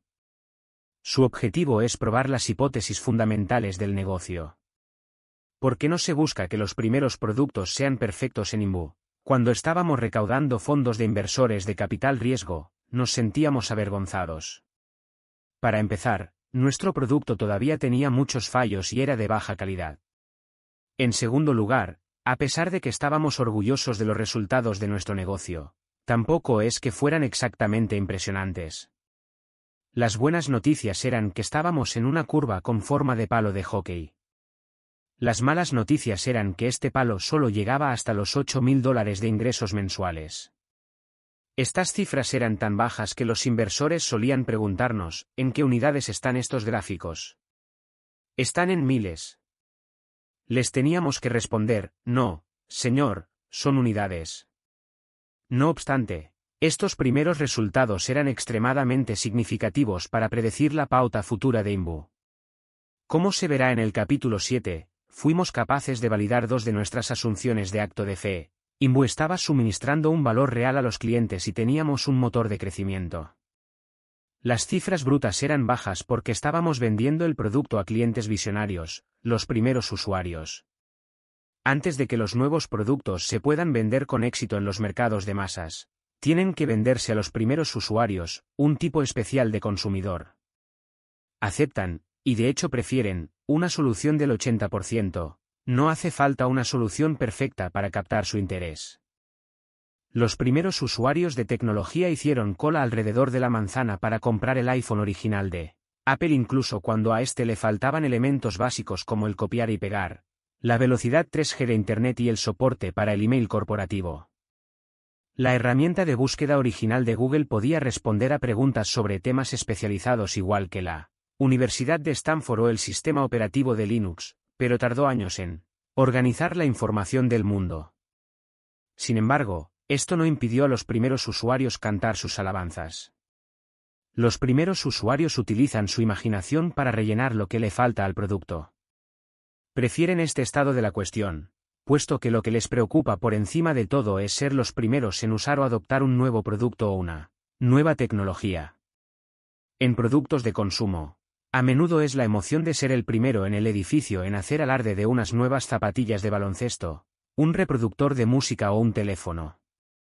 En los productos para empresas, suele tratarse de ganar ventaja competitiva asumiendo un riesgo con algo nuevo que los competidores todavía no tienen. Los primeros usuarios son suspicaces ante algo que está demasiado pulido. Si está listo para que todo el mundo lo use, ¿qué ventaja puede obtener alguien por ser de los primeros en tenerlo? Como resultado, Elementos adicionales o un producto mucho más perfeccionado de lo que los primeros usuarios demandan es una forma de malgastar recursos y tiempo. Esta es una verdad dura de aceptar para muchos emprendedores. Al fin y al cabo, la visión que los emprendedores tienen en la cabeza es la de un producto de alta calidad y de uso generalizado, que cambie el mundo, no de uno usado por un pequeño grupo de gente que está deseando probarlo antes de que esté listo. Este producto capaz de cambiar el mundo está pulido, muy logrado y preparado para usarlo por primera vez. Gana premios en concursos comerciales y, la mayoría de ellos, se pueden enseñar orgullosamente a mamá y papá. Un producto con fallos incompleto parece inaceptable. ¿A cuántos de nosotros nos criaron para que diéramos lo mejor de nosotros en nuestro trabajo? Tal como me explicó un directivo, sé que, para mí, el PMV parece un poco peligroso, en el buen sentido, porque siempre he sido un perfeccionista. El producto mínimo viable varía en cuanto a su complejidad, desde pruebas de humo extremadamente simples, poco más que un anuncio, a primeros prototipos completos con problemas y pocos elementos. Decidir el nivel de complejidad del PMV es algo que no se puede hacer a partir de una fórmula. Requiere emitir algún juicio. Afortunadamente, este juicio no es difícil de desarrollar, la mayoría de los emprendedores y equipos de desarrollo de productos sobreestiman la cantidad de elementos que requiere un PMV. Cuando se dude, hay que simplificar. Por ejemplo, considere un servicio que se vende con un mes de prueba gratis. Antes de que el consumidor pueda usar el servicio, tiene que apuntarse para la prueba. Entonces, una asunción obvia del modelo de negocio es que los consumidores se apuntarán para la prueba gratis cuando tengan cierta cantidad de información sobre el servicio. Una pregunta fundamental que hay que considerar es si los consumidores se apuntarán para la prueba gratis dado un cierto número de elementos que ofrece el producto, hipótesis del valor. En algún lugar del modelo de negocio, probablemente enterrado en alguna casilla de una hoja de cálculo, se especifica el porcentaje de consumidores que verán la oferta de prueba gratis y se apuntarán. Quizá en nuestras proyecciones digamos que este porcentaje debería ser del 10%. Si lo piensa, es una pregunta de acto de fe. Debería estar escrito en letras gigantes, en negrita y en color rojo, en algún sitio visible. Asumimos que un 10% de los consumidores se apuntarán. La mayoría de los emprendedores se plantean una pregunta como esta al crear el producto y después comprueban cómo reaccionan los consumidores. Yo considero que este planteamiento se está haciendo al revés, puesto que puede provocar un gran despilfarro. En primer lugar, si se está creando algo que nadie quiere, todo el ejercicio sería un gasto de tiempo y dinero que se podría haber evitado. Si los consumidores no se apuntan para hacer la prueba gratis, jamás podrán probar las asombrosas características del producto que les está esperando. Incluso si se apuntan, hay muchas oportunidades para el despilfarro. Por ejemplo, ¿cuántos elementos son necesarios para atraer a los primeros usuarios? Cada elemento extra es una forma de despilfarro y, si se retrasa la prueba por estos elementos extras, se genera un enorme coste potencial en términos de aprendizaje y ciclo de tiempo. La lección del PMV es que cualquier trabajo adicional más allá del que se requiere para empezar a aprender es un despilfarro, independientemente de lo importante que pareciera en ese momento. Para demostrarlo, compartiré diversas técnicas de PMV de Lean Startups reales. En cada caso, verá cómo los emprendedores evitan la tentación de sobrecrear y sobreprometer. El producto mínimo viable en vídeo. Drew Howson es el director ejecutivo de Dropbox, una empresa de Silicon Valley que desarrolla una herramienta para compartir archivos de una forma extremadamente fácil de usar. Instale su aplicación, y en el escritorio de su ordenador le aparecerá una carpeta de Dropbox. Cualquier cosa que arrastre hasta esa carpeta automáticamente se descarga en el servidor de Dropbox. Inmediatamente es replicada en todos sus ordenadores y dispositivos. El equipo fundador estaba formado por ingenieros, puesto que el producto requería una importante habilidad técnica para ser creado. Requería, por ejemplo, la integración con una variedad de plataformas de ordenadores y sistemas operativos, Windows, Macintosh, iPhone, Android, etc. Cada una de estas implementaciones se produce a un nivel profundo del sistema y requiere know-how especializado, para que la experiencia del usuario sea excepcional. De hecho, una de las mayores ventajas competitivas de Dropbox es que el producto funciona de forma tan perfecta que la competencia se esfuerza por emularlo. Este no es el tipo de gente en que uno piensa cuando se imagina a un genio del marketing. De hecho, ninguno había tenido antes un trabajo relacionado con el marketing. Les respaldaban capitalistas de riesgo importantes y se podría haber esperado de ellos que aplicaran las ideas, estándares de ingeniería en la construcción de su negocio, construyalo y vendrán. Pero Dropbox hizo algo diferente. Además de sus esfuerzos de desarrollo de producto, los fundadores querían feedback de sus clientes sobre qué es lo que realmente les preocupaba. En particular, Dropbox necesitaba probar su pregunta de acto de fe, si podemos proporcionar una experiencia superior a los consumidores, ¿la gente le dará una oportunidad a nuestro producto? Creían de forma correcta, tal como se demostró, que la sincronización de archivos era un problema que la mayoría de gente no sabía que tenía. Cuando experimentas la solución, piensas cómo podías vivir antes sin ella.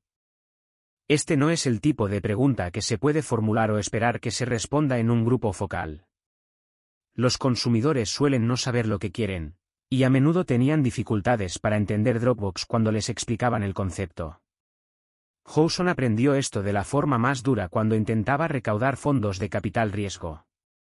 Reunión tras reunión, los inversores explicaban que este espacio del mercado ya estaba lleno de otros productos, que ninguno parecía haber ganado demasiado dinero y que el problema no era muy importante. Drew les preguntaba, ¿Ha probado personalmente los demás productos? Cuando decían que sí, él les preguntaba. Le pareció que funcionaban perfectamente. La respuesta era casi siempre que no. Aún así, reunión tras reunión, los capitalistas de riesgo no podían imaginarse un mundo acorde con la visión de Drew. Este, en cambio, creía que si el software funcionaba como si fuera magia, los consumidores acudirían en masa a comprarlo. El reto era su imposibilidad de mostrar el funcionamiento del software con un prototipo. El producto requería que se superaran obstáculos técnicos significativos, también tenía un componente de servicio online que requería alta confianza y disponibilidad. Para evitar el riesgo de levantarse después de años de desarrollo con un producto que nadie quería, Drew hizo algo inesperadamente fácil, presentó un vídeo. El vídeo es banal, una simple demostración de tres minutos de cómo se suponía que iba a funcionar la tecnología, pero estaba enfocado a la comunidad de primeros usuarios tecnológicos. Drew narra el vídeo personalmente, a medida que habla, el espectador ve su pantalla. Mientras él describe los tipos de ficheros que querría sincronizar, el espectador puede ver su ratón manipulando su ordenador. Por supuesto, si se presta atención, uno se da cuenta de que los ficheros que le está moviendo están llenos de bromas y referencias humorísticas que hacen, gracias a esta comunidad de primeros usuarios. Drew contaba, llevó a centenares de miles de personas a nuestra web. Nuestra lista de espera fue de 5.000 a 75.000 personas en una noche. Nos lanzó totalmente. Hoy, Dropbox es una de las empresas más populares de Silicon Valley y se rumorea que está valorada en más de mil millones de dólares. En este caso, el vídeo era un producto mínimo viable. El PMV validó la asunción de acto de Fededriu de que los consumidores querían el producto que estaba desarrollando no porque ellos se lo dijeran en un grupo focal o porque habían hecho una analogía esperanzadora con otra empresa, sino porque se registraron. El producto mínimo viable, conserje. Consideremos otro tipo de técnica de PMV, el PMV, conserje.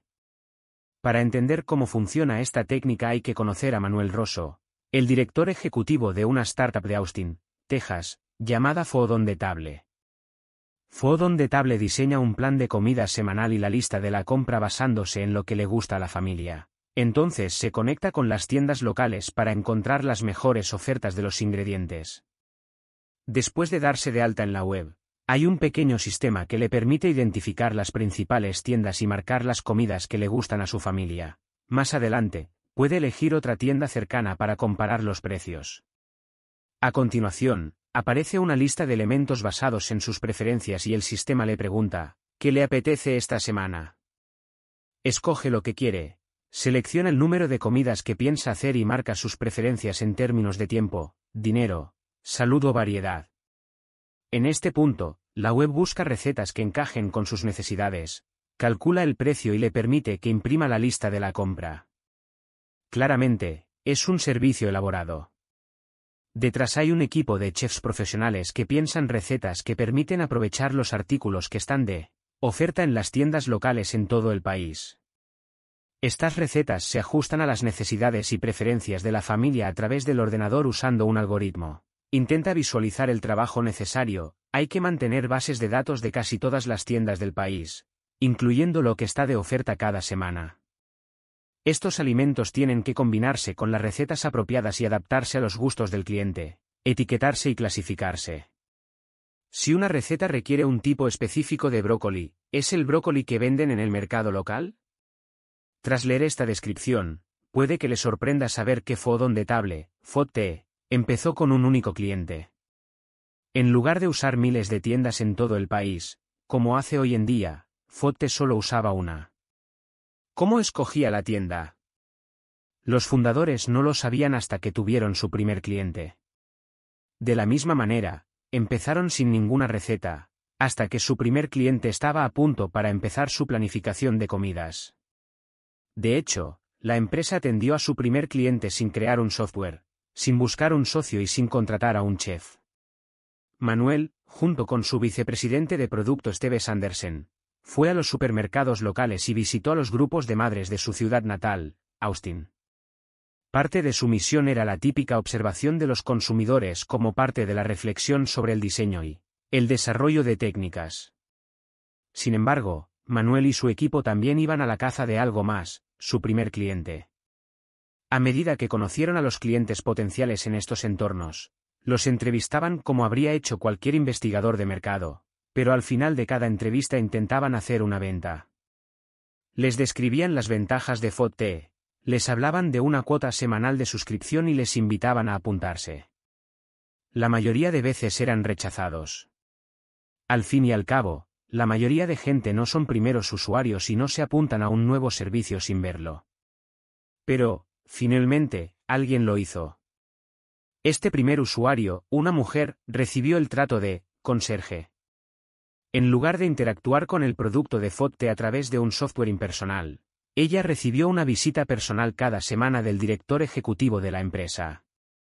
Él y el vicepresidente de producto revisaban lo que estaba en oferta en su tienda favorita y seleccionaban cuidadosamente recetas en función de sus preferencias, hasta el punto de aprenderse sus recetas favoritas para los ingredientes que ella solía cocinar para su familia. Cada semana le entregaban, en persona, un paquete que contenía la lista de la compra y las recetas. Le pedían su opinión y hacían los cambios necesarios.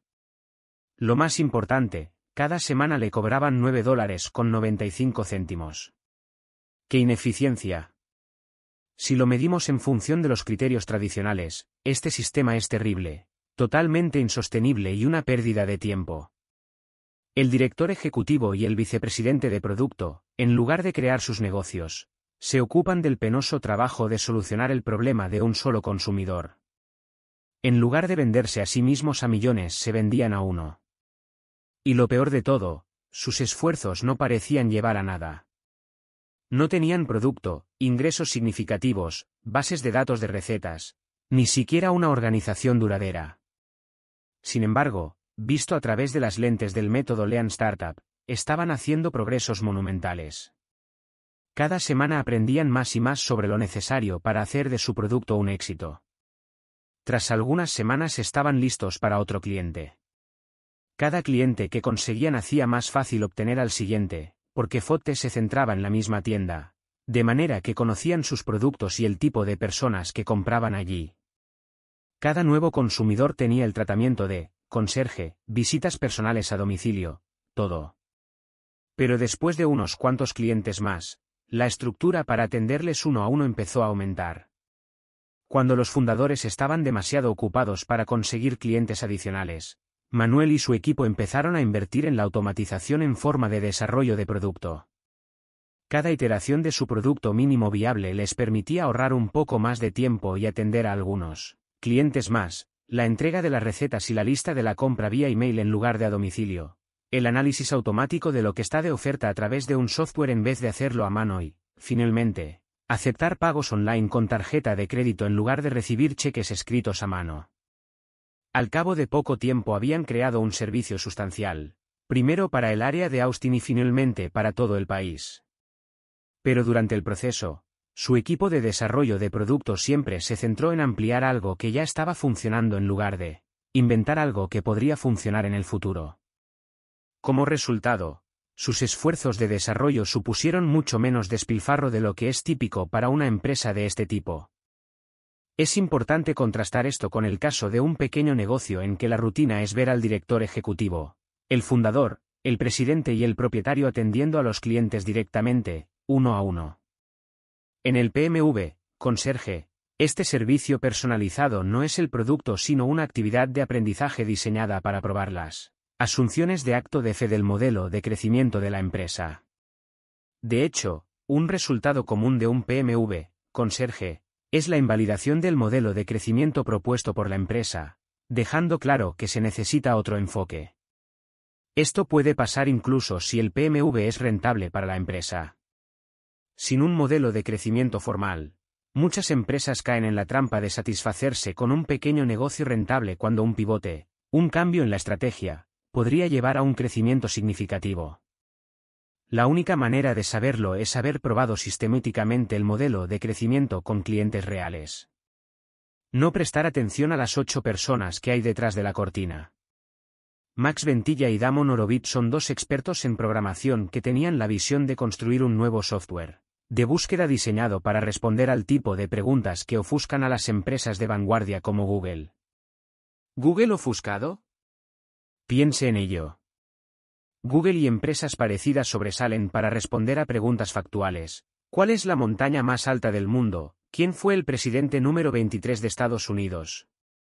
Pero para preguntas más subjetivas, Google tiene dificultades.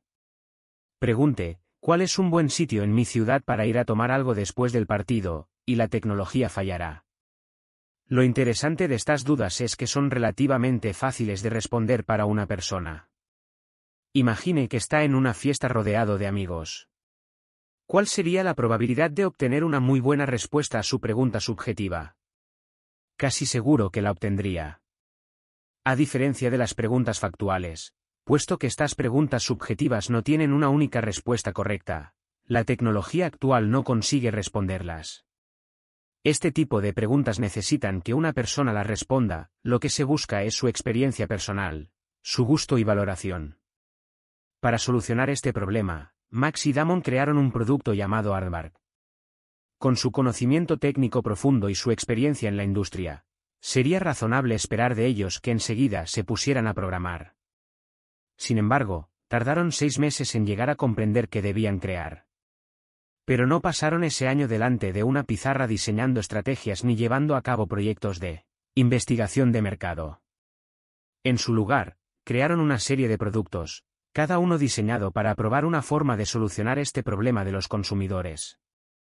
Cada producto se ofreció a gente para que los probara, y su comportamiento se usó para validar o rechazar cada hipótesis específica.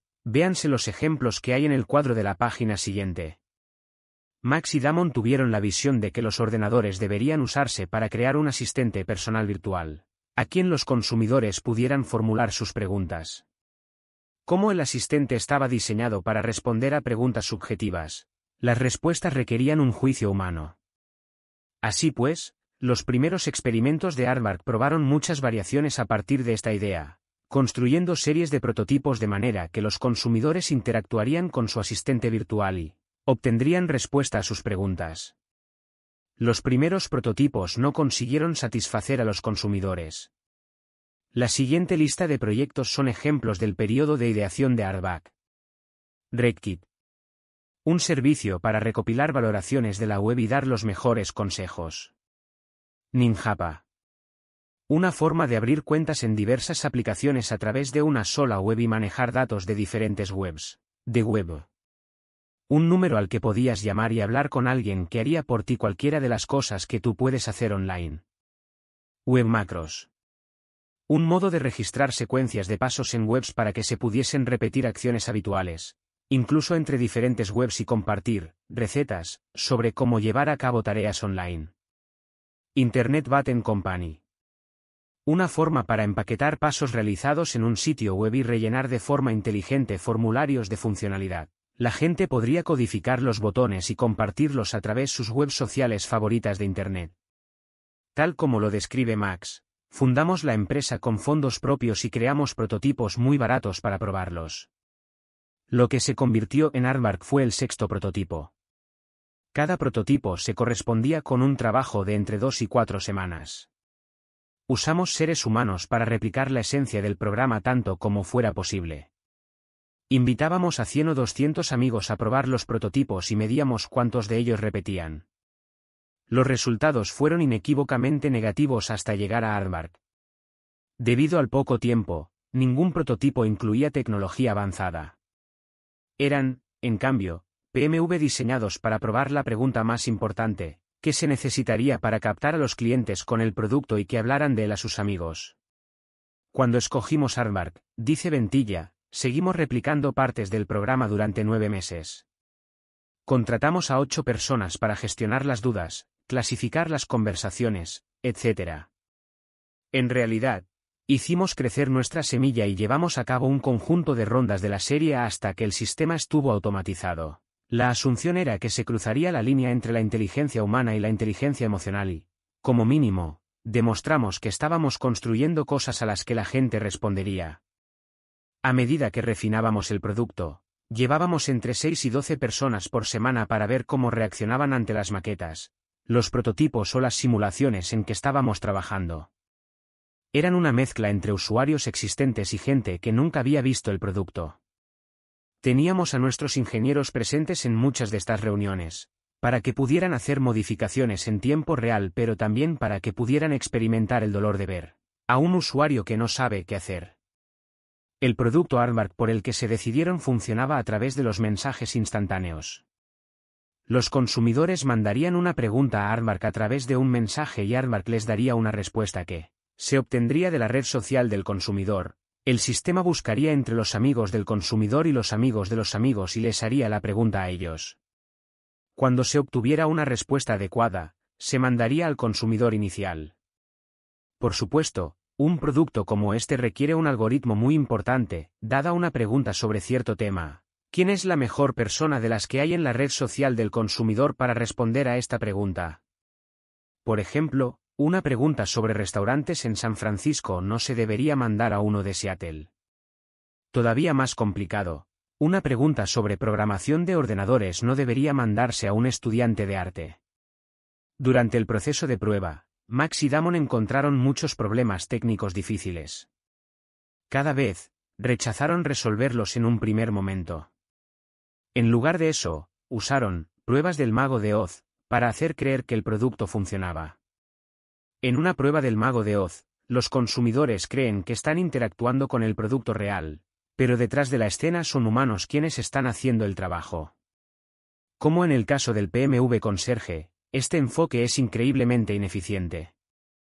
Imagine un servicio que permite a los consumidores hacer preguntas a humanos que buscan información, gratis, y esperar respuestas en tiempo real. Un servicio de este estilo, a escala, haría perder dinero, pero es fácil construirlo a microescala. Esa escala permitió a Max y Damon responder a preguntas muy importantes, si podemos resolver los arduos problemas técnicos que hay detrás de este producto de inteligencia emocional, ¿La gente lo usará? ¿Llevará su uso a la creación de un producto que tenga un valor real? Este sistema permitió a Max y Damon pivotar una vez tras otra, rechazando conceptos que parecían prometedores pero que no habrían sido viables. Cuando estuvieron a punto para empezar a crecer, ya tenían preparado el mapa de lo que querían construir. El resultado, Artbark fue adquirido por Google por 50 millones de dólares. El papel de la calidad y el diseño en un PMV. Uno de los aspectos más irritantes del producto mínimo viable es el reto que supone para las nociones tradicionales de calidad. Los mejores profesionales y artistas aspiran a crear productos de calidad, es una cuestión de honor. Los procesos de producción modernos confían en la alta calidad como forma de ganar eficiencia. Operan usando el famoso dictado de W. Edwards deminde que el cliente es la parte más importante del proceso de producción. Esto significa que debemos centrar nuestras energías exclusivamente en producir algo que el consumidor perciba como valioso. Permitir un trabajo descuidado en nuestro proceso inevitablemente conduce a una variabilidad excesiva. La variabilidad en el proceso tiene como resultado productos de calidad variable a los ojos del consumidor que, en el mejor de los casos, requerirá repetir el trabajo y, en el peor, llevará a la pérdida del consumidor. Los negocios modernos y las filosofías de ingeniería se centran en producir experiencias de alta calidad para los consumidores como principio fundamental, esta es la base del Six Sigma, el Lean Manufacturing, el pensamiento de diseño, la programación extrema y el movimiento de la artesanía del software. Estas discusiones sobre calidad presuponen que la empresa ya sabe qué atributos del producto son los que él consumidor percibirá que valen la pena. En una startup, esta es una asunción arriesgada de sostener. A menudo no sabemos con seguridad ni siquiera quién es el consumidor. Así, para las startups, yo creo en el siguiente principio de calidad. Si no sabemos quién es el consumidor, no sabemos qué es la calidad. Incluso un PMV de baja calidad puede ser útil para crear un producto de una enorme alta calidad. Sí, los PMV a veces parecen ser de baja calidad para los consumidores. Si es así, deberíamos usar esto como oportunidad para aprender cuáles son los atributos que importan a los consumidores. Esto es infinitamente mejor que hacer meras especulaciones o diseñar estrategias sobre la pizarra, porque aporta una base teórica sólida a partir de la cual crear productos en el futuro. A veces, sin embargo, los consumidores reaccionan de forma un poco diferente. Muchos productos famosos fueron lanzados en un estadio de baja calidad, y a los consumidores les encantaron. Imagine si Craig Newmark, en la primera época de Craigslist, hubiera rechazado publicar su humilde boletín de noticias a través del email porque no tenía un diseño suficientemente bueno.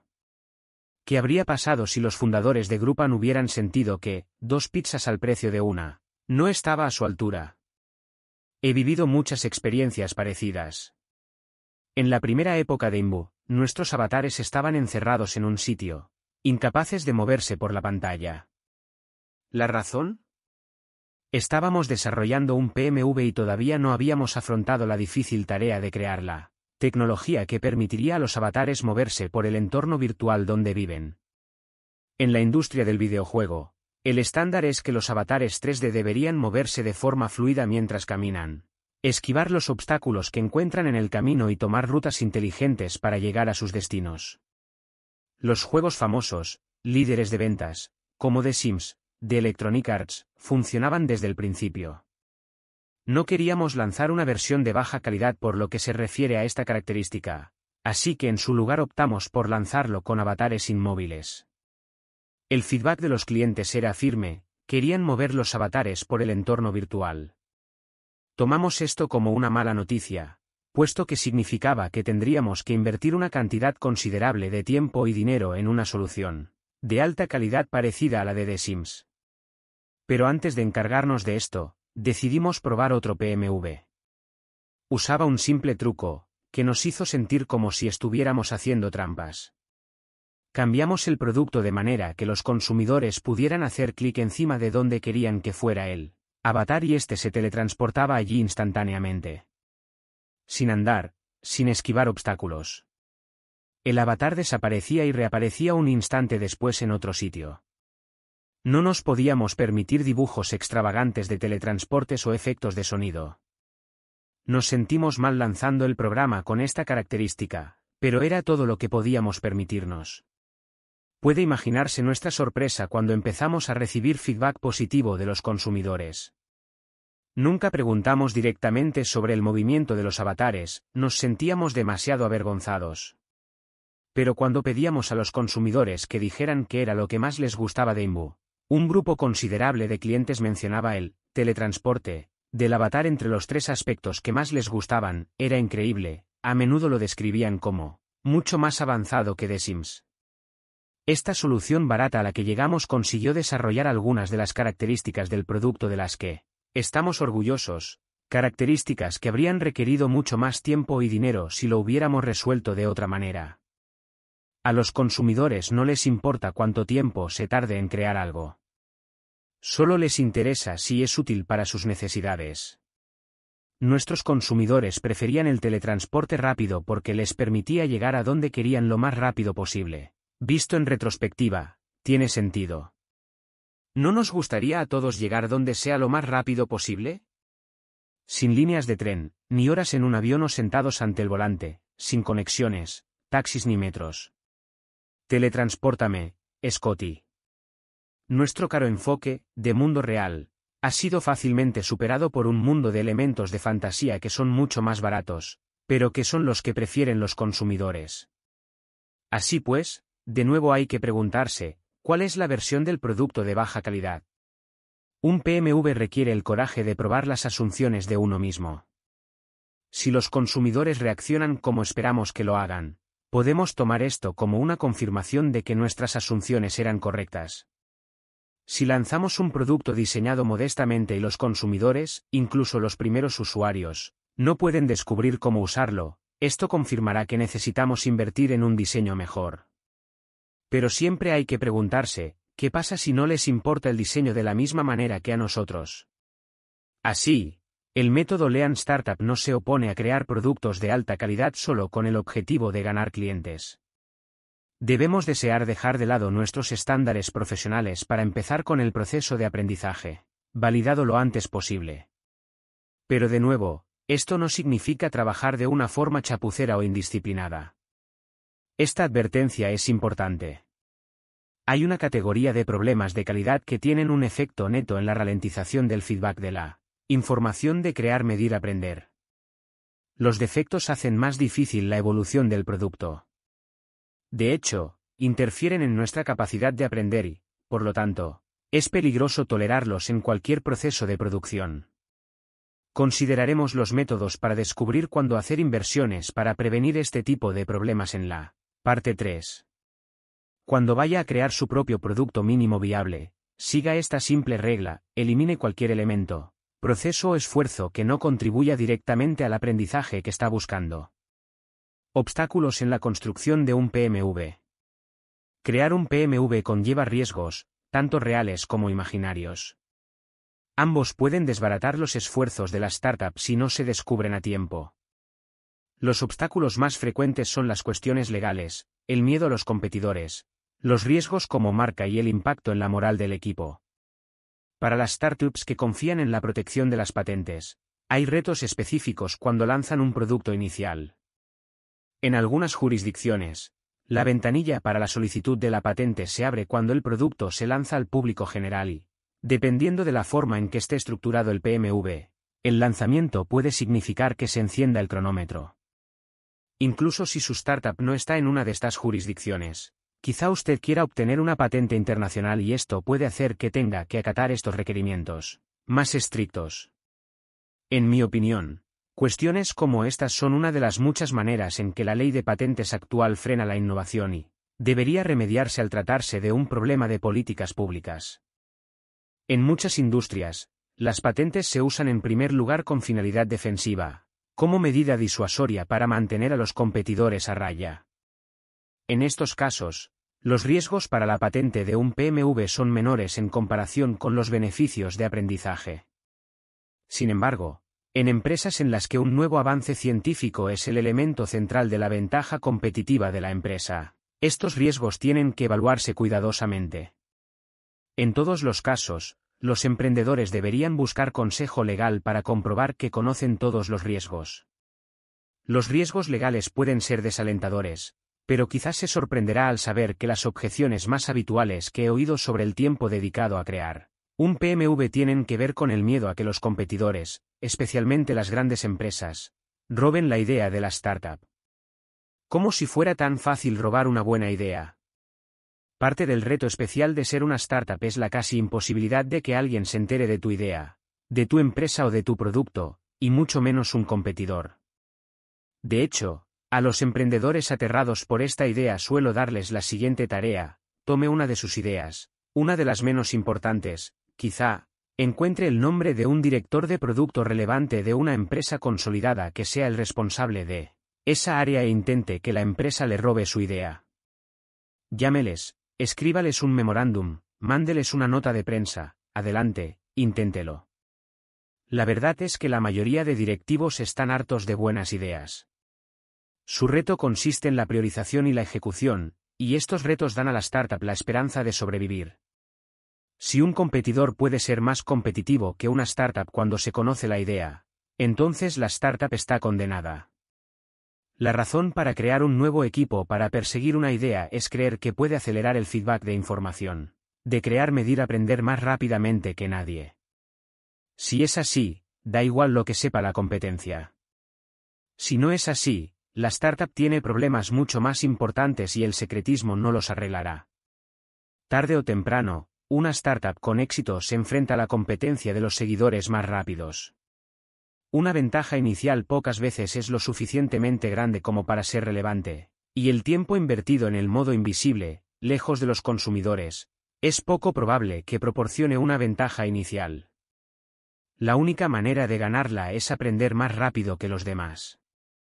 Muchas startups planean invertir en crear una gran marca y un PMV puede parecer un riesgo para esta marca. De forma similar, los emprendedores de organizaciones existentes suelen verse condicionados por el miedo a perjudicar la marca, ya consolidada de la empresa. En ambos casos, hay una solución fácil, lanzar el PMV bajo una marca distinta. Además, la reputación a largo plazo solo se arriesga cuando las empresas llevan a cabo actividades de lanzamiento muy notorias como con el uso de relaciones públicas o de planes para llamar la atención. Cuando un producto no consigue estar a la altura de las promesas, a largo plazo se puede producir un daño real a la marca de la empresa. Pero las startups tienen la ventaja de ser oscuras, tener un número de clientes patéticamente pequeño y no ser demasiado conocidas. Más que lamentarse por ello, estas ventajas pueden usarse para experimentar sin ser detectadas y entonces hacer un lanzamiento público cuando el producto ya ha sido probado con clientes reales. Finalmente, hay que tener en cuenta que hay que prepararse para que los PMV terminen con malas noticias. A diferencia del concepto tradicional de prueba o prototipo, están diseñados para responder a todo el espectro de preguntas sobre el negocio, no solo a las cuestiones técnicas o referentes al diseño y, a menudo, dan la dosis de realidad necesaria. De hecho, atravesar el campo de distorsión de la realidad es desagradable. Los visionarios tienen un miedo especial a una falsa negativa. Los consumidores rechazarán un PMV con imperfecciones que sea demasiado pequeño o demasiado limitado. Esta actitud es precisamente la que uno ve cuando las empresas lanzan productos totalmente acabados sin haberlos probado antes. No podían soportar probarlos sin que tuvieran todo su esplendor. Aún así, hay sabiduría en el miedo del visionario. Los equipos que aplican los métodos tradicionales de desarrollo de producto están formados para tomar decisiones. De avanzar barra diagonal liquidar de forma regular. Es la esencia del modelo de desarrollo en cascada o del modelo de etapa puerta. Si fracasa un PMV, es probable que los equipos pierdan la esperanza y abandonen el producto. Pero es un problema que se puede remediar. Del PMV a la contabilidad de la innovación. La solución a este dilema es comprometerse a iterar. Antes de empezar, debe alcanzarse un acuerdo cerrado en el que se afirme que no importa el resultado del PMV. No se perderá la esperanza. Los emprendedores con éxito no abandonan a la primera señal de dificultades, ni se empeñan en aplicar el plan inicial a toda costa. En lugar de esto, muestran una combinación única de perseverancia y flexibilidad. El PMV es solo un primer paso en un proceso de aprendizaje. A lo largo de este proceso, tras muchas iteraciones, usted puede descubrir que algún elemento de su producto o estrategia es erróneo y decidir que ha llegado el momento de cambiar, lo que yo llamo un pivote, a un método diferente para alcanzar su visión. Las startups se encuentran en una situación especialmente arriesgada cuando los accionistas e inversores externos, especialmente los directores financieros de los proyectos internos, tienen una crisis de confianza. Cuando se autorizó el producto o se realizó una inversión, el emprendedor prometió que el nuevo producto cambiaría el mundo. Se suponía que los clientes acudirían en masa a comprarlo hasta llegar a una cifra récord. ¿Por qué hay entonces una cifra tan baja de clientes que realmente lo compran? En el management tradicional, un directivo que promete que entregará un resultado y no lo hace se encuentra con graves problemas. Solo hay dos explicaciones posibles, un error en la ejecución o en la planificación. Ambos son inexcusables. Los directivos emprendedores se enfrentan a un problema difícil, si los planes y proyecciones que hacen están llenos de incertidumbre. ¿Cómo podemos reivindicar el éxito cuando se ha fracasado al intentar alcanzar los resultados que se habían prometido? Dicho de otra manera, ¿cómo puede saber el director financiero o el capitalista de riesgo que hemos fracasado porque hemos aprendido? Algo crucial y no porque estábamos haciendo el tonto o íbamos totalmente desencaminados. La solución a este problema reside en el centro del modelo del método Lean Startup.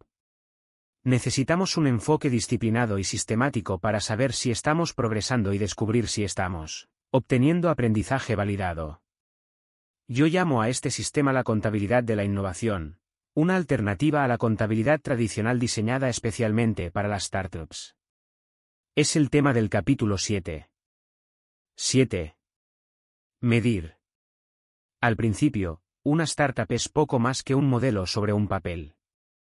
El plan financiero y el plan de negocio incluyen proyecciones sobre cuántos consumidores espera atraer la empresa, cuánto gastará y qué ingresos y beneficios obtendrá.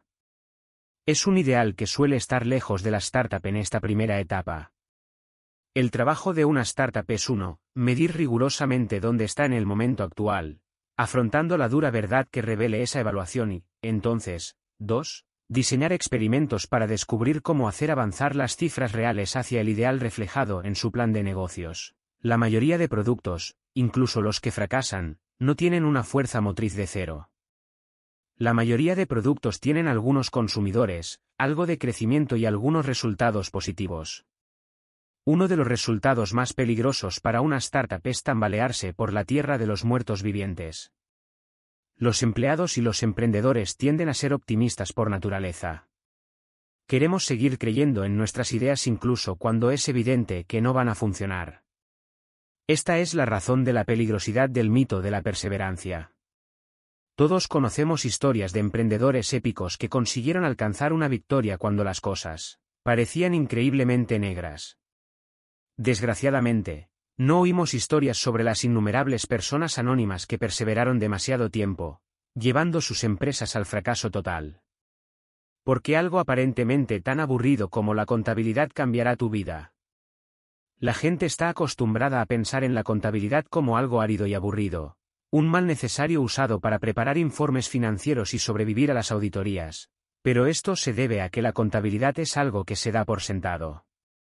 Históricamente, bajo el liderazgo de gente como Alfred Sloan, en General Motors, la contabilidad se convirtió en una parte esencial del método para ejercer un control centralizado sobre una gran cantidad de sucursales. La contabilidad permitió a General Motors establecer hitos claros para cada una de ellas y hacer que cada directivo tuviera que rendir cuentas sobre el éxito de su sucursal a la hora de conseguir estos objetivos. Todas las corporaciones modernas usan alguna variación de este enfoque. La contabilidad es la clave de su éxito. Desgraciadamente, la contabilidad estándar no sirve para evaluar a los emprendedores.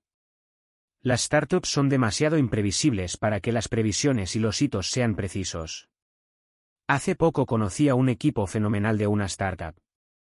Estaban bien financiados, aumentaban significativamente el número de clientes y crecían de forma exponencial. Su producto es líder dentro de una categoría emergente de empresas de software que usan las técnicas de marketing, de consumo para vender a empresas más grandes. Por ejemplo, confían en la adopción viral de empleado en empleado más que en el proceso tradicional de ventas, que se orientaría hacia el jefe del departamento de información o al jefe de tecnologías de la información. Como resultado, tienen la oportunidad de usar técnicas experimentales de vanguardia mientras constantemente revisan su producto. Durante la reunión, hice al equipo una simple pregunta que acostumbro a formular a las startups siempre que puedo. ¿Vais a mejorar vuestro producto? Siempre dicen que sí. Entonces pregunto, ¿cómo lo sabéis? Invariablemente recibo esta respuesta, bien, estamos trabajando en la ingeniería. Hicimos algunos cambios el mes pasado que parecen gustar a nuestros clientes y este mes nuestras cifras totales son superiores. Debemos de estar siguiendo la pista correcta. Este es el tipo de cuentos que se explican en las reuniones de las juntas de la mayoría de startups. Gran parte de hitos se construyen de esta manera, alcanzar un determinado hito de producto, quizá hablar con algunos consumidores y ver si las cifras aumentan. Desgraciadamente, no es un buen indicador de si la startup está progresando. ¿Cómo sabemos que los cambios que se han hecho están relacionados con los resultados que vemos? Y lo más importante, ¿Cómo sabemos que estamos extrayendo las lecciones correctas a partir de estos cambios? Para responder a estas preguntas, las startups necesitan un nuevo tipo de contabilidad orientada específicamente a la innovación disruptiva. Es la contabilidad de la innovación. Un esquema de valoración que funciona en todas las industrias. La contabilidad de la innovación permite a las startups demostrar objetivamente que están aprendiendo a construir un negocio sostenible. La contabilidad de la innovación empieza convirtiendo las asunciones de acto de fe que se han discutido en el capítulo 5 en un modelo financiero cuantitativo. Cada plan de negocio tiene algún tipo de modelo asociado, incluso si está escrito en el reverso de una servilleta. Este modelo proporciona asunciones sobre qué aspecto tendrá el negocio cuando llegue al éxito en el futuro. Por ejemplo, el plan de negocio para una empresa manufacturera consolidada mostraría que debe crecer en proporción a su volumen de ventas.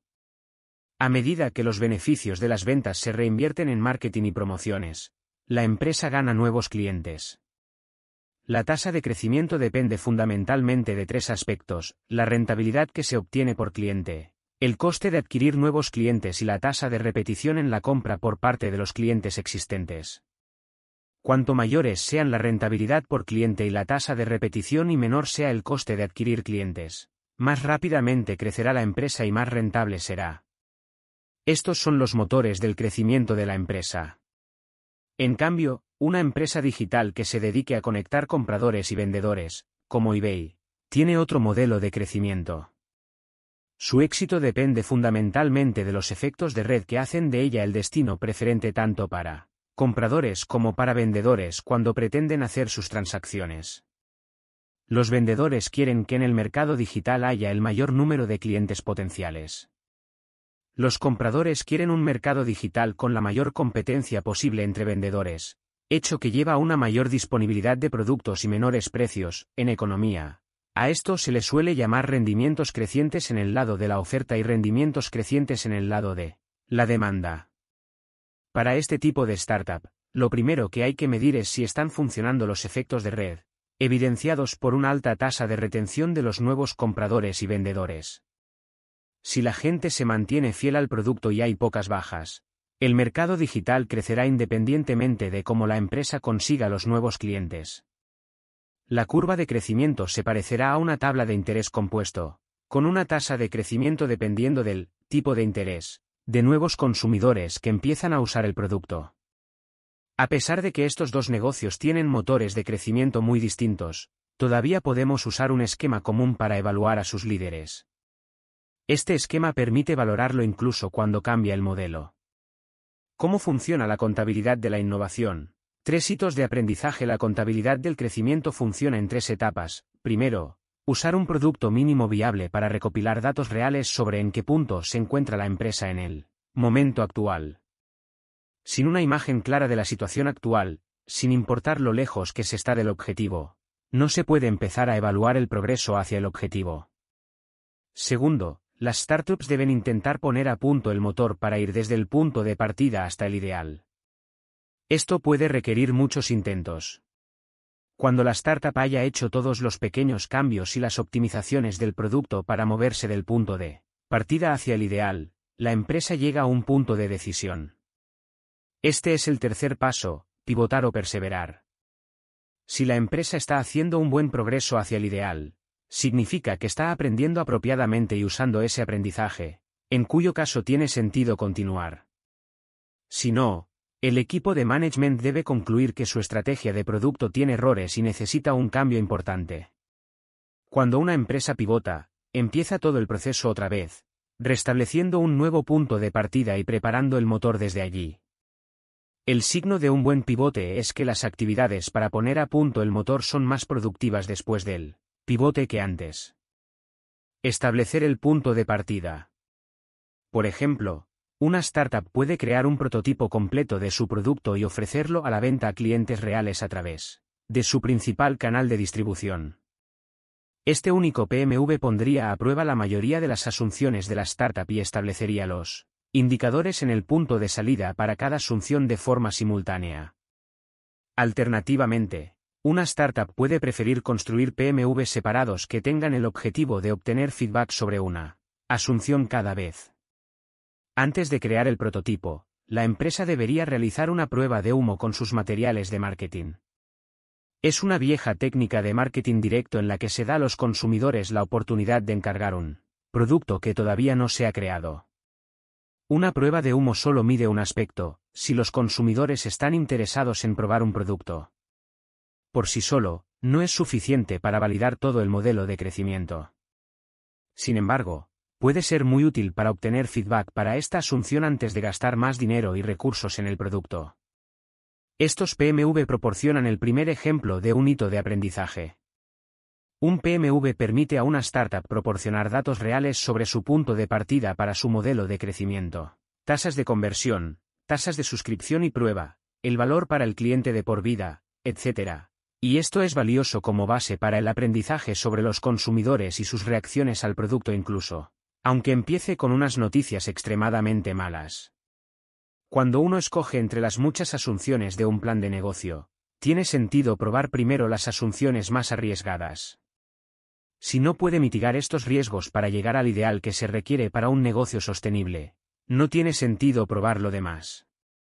Por ejemplo, una empresa de medios de comunicación que venda publicidad tiene dos asunciones básicas que toman la forma de preguntas puede captar la atención continua del segmento de consumidores definido, y, puede vender esta atención a los anunciantes. En un negocio en el que las tasas de publicidad para un segmento determinado de consumidores sean conocidas, la asunción más arriesgada es la capacidad para captar la atención. Por lo tanto, los primeros experimentos deberían centrarse en la producción de contenidos más que en la venta de publicidad. Quizá la empresa podría producir un episodio piloto y ver cómo se comportan los consumidores. Poner el motor a punto. Cuando se ha establecido el punto de salida, la startup puede trabajar para alcanzar el segundo hito de aprendizaje, poner el motor a punto. cada iniciativa de desarrollo de producto, de marketing o de cualquier otra actividad que lleve a cabo una startup debería tener el objetivo de mejorar uno de los factores clave del modelo de crecimiento. Por ejemplo, una empresa puede dedicar tiempo a mejorar el diseño de su producto para que sea más fácil de usar por parte de los consumidores. Esto presupone que la tasa de activación de los nuevos consumidores es un factor clave del crecimiento y que su punto de partida es inferior del que a la empresa le gustaría. Para demostrar el aprendizaje validado, los cambios en el diseño deberían mejorar la tasa de activación de los nuevos clientes. Si no lo hace, el nuevo diseño debería juzgarse como un fracaso. Esta es una regla importante, un buen diseño es el que hace cambiar el comportamiento del consumidor para mejor. Compare dos startups. La primera empresa se propone unos indicadores claros para su punto de partida, una hipótesis sobre qué mejorará esos indicadores y un conjunto de experimentos diseñados para probar esta hipótesis. El segundo equipo se sienta alrededor de una mesa para debatir qué mejoraría el producto, Implementa diversos de estos cambios a la vez y celebra cualquier mejora en las cifras. ¿Qué startup es más probable que haga un trabajo efectivo y alcance resultados duraderos? Pivotar o perseverar. Con el tiempo, un equipo que está aprendiendo cuál es su camino hacia un negocio sostenible verá que las cifras de su modelo aumentan desde los niveles horribles del punto de partida establecido por el PMV y convergen hacia algo similar al ideal del plan de negocio. Una startup que fracasa en este aspecto verá que el ideal se aleja cada vez más. Cuando esto se hace bien, ni siquiera el campo de distorsión de la realidad más poderoso será capaz de cubrir este hecho. Si no se cambian los factores clave de crecimiento del modelo de negocio, no se progresará. Es un signo de que ha llegado el momento de pivotar. La contabilidad de la innovación en IMBU. La contabilidad de la innovación durante la primera etapa de IMBU presentaba este aspecto. Nuestro producto mínimo viable tenía muchos defectos y, cuando lo lanzamos por primera vez, obtuvo un nivel de ventas extremadamente bajo. Naturalmente, asumimos que la falta de ventas estaba relacionada con la baja calidad del producto, así que semana tras semana trabajamos en mejorar la calidad del producto, creyendo que nuestros esfuerzos valían la pena. Al final de cada mes, se reunía la junta y presentábamos los resultados. La noche antes de la reunión de la Junta realizábamos nuestros análisis estándares midiendo la tasa de conversión, las cuentas de clientes y los ingresos para demostrar que habíamos hecho un buen trabajo. Durante diversas reuniones consecutivas esto causó pánico porque las mejoras en la calidad no arrojaban cambios en el comportamiento de los consumidores. Esto condujo a algunas reuniones de la Junta frustrantes en las que solo podíamos mostrar grandes progresos en el producto, pero no en los resultados. Tras un tiempo, en lugar de dejarlo para el último minuto, empezamos a medir nuestros indicadores con más frecuencia, intensificando el feedback de la información con el desarrollo del producto. Esto fue aún más deprimente. Semana tras semana, nuestros cambios en el producto no tenían efecto alguno. Mejorando un producto con 5 dólares al día.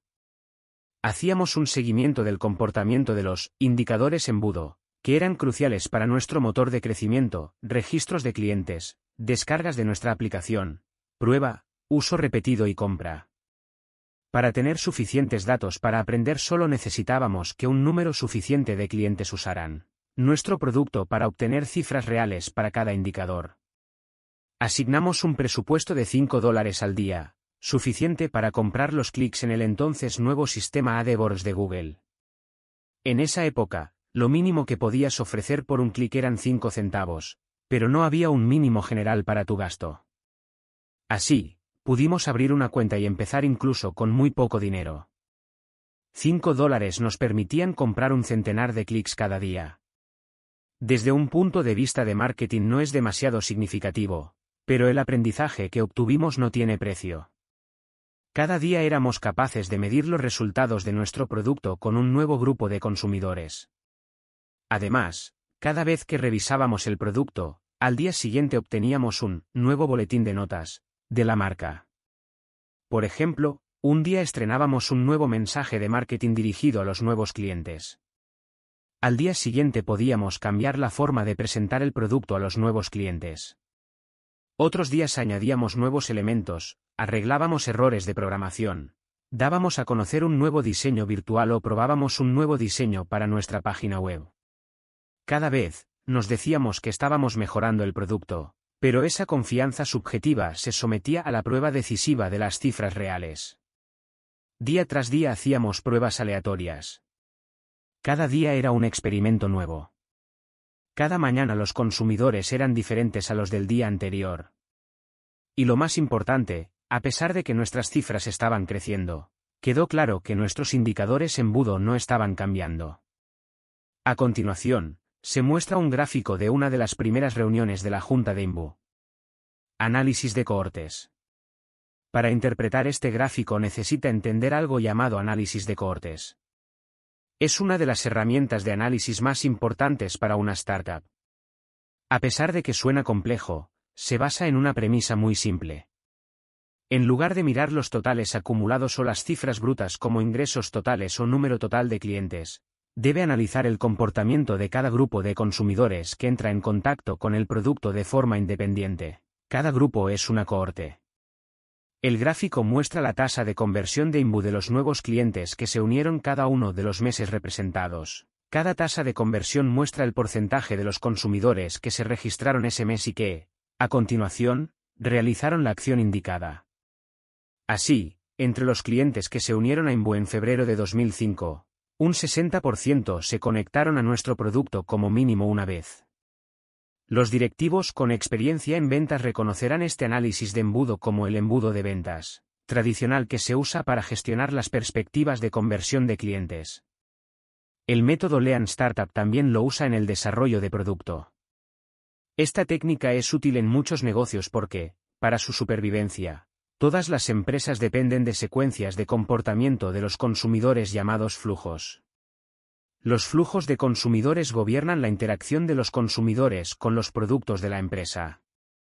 Nos permiten entender cuantitativamente un negocio y tener mucho más poder predictivo que con los indicadores tradicionales. Si lo analiza detenidamente, verá que el gráfico muestra algunas tendencias claras. Algunas mejoras en el producto ayudan un poco. El porcentaje de nuevos consumidores que usan el producto como mínimo cinco veces pasa de menos del 5 a casi el 20%. A pesar de esta cuadruplicación, el porcentaje de nuevos consumidores que pagan por Imbus sigue alrededor del 1%. Plantéeselo un momento. Tras meses de trabajo, miles de mejoras individuales, grupos focales, sesiones de diseño y pruebas de facilidad de uso, el porcentaje de nuevos clientes que pagan es exactamente el mismo que al comienzo, incluso cuando hay cada vez más consumidores que tienen la oportunidad de probar el producto. Gracias al poder del análisis de cohortes, no pudimos culpar de este fracaso a la herencia de los consumidores previos, reticentes al cambio, a condiciones externas del mercado o a cualquier otra excusa. Cada cohorte representaba un boletín de notas independiente por mucho que lo intentáramos, siempre sacábamos un aprobado. Esto nos ayudó a darnos cuenta de que teníamos un problema. Yo era el responsable del equipo de desarrollo de producto, pequeño en esa época, y compartí con mis cofundadores la sensación de que el problema tenía que estar en el trabajo de mi equipo. Trabajaba duro, intentaba conseguir elementos de más calidad cada vez y perdí un montón de horas de sueño. Nuestra frustración iba en aumento. Cuando ya no podía pensar en nada más, me sentí preparado para recurrir a nuestro último recurso, hablar con los consumidores. Armados con nuestro fracaso para conseguir poner a punto nuestro motor de crecimiento, estuve listo para formular las preguntas correctas. Antes de este fracaso, en la primera etapa de la empresa, era fácil hablar con consumidores potenciales y convencernos de que estábamos siguiendo la pista correcta. De hecho, cuando invitábamos a los clientes a nuestra oficina para hacer entrevistas personales y pruebas de facilidad de uso, era fácil rechazar el feedback negativo. Si no querían usar el producto, asumía que no eran nuestro mercado objetivo. Despide a este cliente, le decía al responsable de buscar a gente para las pruebas. Encuéntrame a alguien de nuestro perfil demográfico objetivo. Si el siguiente cliente era más pasivo, yo tomaba esto como confirmación de que tenía razón sobre quién era mi objetivo. Si no, despedía a otro cliente y probaba de nuevo. En cambio, con los datos en la mano, mis interacciones con los clientes cambiaron. De repente tenía preguntas urgentes que debía responder, ¿por qué los consumidores no están respondiendo a las mejoras de nuestro producto? ¿Por qué nuestro trabajo no vale la pena? Por ejemplo, cada vez era más fácil que los consumidores usaran Imbu con sus amigos previos. Desgraciadamente, los consumidores no querían dedicarse a esto. Hacerlo más fácil de usar no tenía sentido. Cuando supimos que buscar, el entendimiento llegó mucho más rápido. Como se ha explicado en el capítulo 3, esto nos llevó a un pivote crucial, dejar de lado la mensajería instantánea para hablar con amigos previos y avanzar hacia una red independiente que se pudiera usar para hacer nuevos amigos. De repente, nuestros temores sobre productividad se desvanecieron. Nuestro trabajo iba en la línea de lo que los consumidores querían. Nuestros experimentos tenían más posibilidades de cambiar su comportamiento para mejor. Esta pauta se repetiría una y otra vez, desde los días en que obteníamos unos ingresos de menos de mil dólares al mes hasta que llegamos al punto en que ganábamos millones. De hecho, es el signo de un pivote exitoso, los nuevos experimentos son más productivos que los que se hacían antes. Esta es la pauta, resultados cuantitativos pobres nos obligan a asumir el fracaso y crear la motivación, el contexto y el espacio para llevar a cabo más investigación cualitativa. Esta investigación produce nuevas ideas, nuevas hipótesis que hay que probar, llevando a un posible pivote. Cada pivote desbloquea nuevas oportunidades para más experimentación y el ciclo se repite. Cada vez repetimos este simple ritmo, establecer el punto de partida, poner a punto el motor y tomar la decisión de pivotar o perseverar. Optimización VS Aprendizaje. Ingenieros, diseñadores y comerciales están entrenados para optimizar. Por ejemplo, los vendedores tienen experiencia en dividir las propuestas que hay que probar lanzando una oferta diferente a dos grupos de consumidores similares, para medir las diferencias en las tasas de respuesta en ambos grupos. Los ingenieros, por supuesto, están preparados para mejorar el rendimiento del producto, igual que los diseñadores son buenos en facilitar el uso de los productos. Todas estas actividades en una organización tradicional bien gestionada ofrecen un aumento del beneficio por un aumento en el esfuerzo.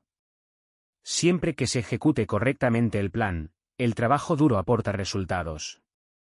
Sin embargo, estas herramientas para mejorar el producto no funcionan de la misma manera en las startups.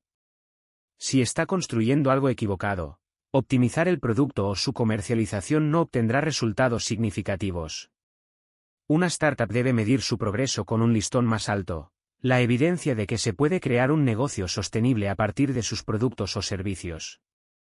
Este es un estándar que solo se puede valorar si una startup ha hecho predicciones claras y tangibles para el futuro. En ausencia de estas predicciones, las decisiones sobre producto y estrategia son mucho más difíciles y requieren mucho más tiempo. A menudo lo veo en mi actividad como consultor. Me han llamado muchas veces para ayudar a una startup que siente que su equipo de ingenieros, no está trabajando lo suficientemente duro. Cuando me reúno con estos equipos, siempre hay mejoras que implementar y yo les doy algunas recomendaciones. Pero el problema real no es la falta de talento, energía o esfuerzo. Ciclo tras ciclo, el equipo trabaja duro, pero la empresa no ve resultados. Los directivos formados bajo el modelo tradicional extraen la conclusión lógica. Nuestro equipo no trabaja duro, no trabaja eficazmente o no trabaja eficientemente. Así empieza el ciclo descendente. El equipo de desarrollo de producto intenta crear un producto según las especificaciones que recibe de los creativos o de los directivos. Cuando no se obtienen buenos resultados, los directivos asumen que la causa es alguna discrepancia entre lo que se planeó y lo que se ha creado e intentan especificarlo con mayor detalle en la siguiente iteración. A medida que las especificaciones son cada vez más detalladas, el proceso de planificación se ralentiza, la dimensión de los lotes aumenta y se retrasa el feedback. Si una junta directiva o de directores financieros son también accionistas, los cambios en el personal no tardan en producirse.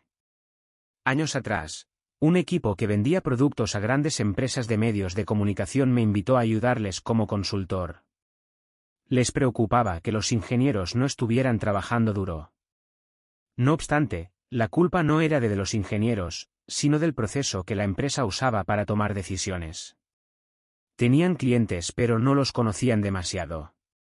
Recibían un aluvión de peticiones de los consumidores, los comerciales y los directivos.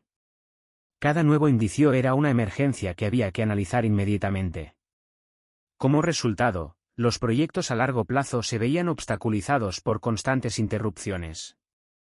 Incluso peor, el equipo no tenía una idea clara de si los cambios que estaban haciendo eran importantes para los consumidores.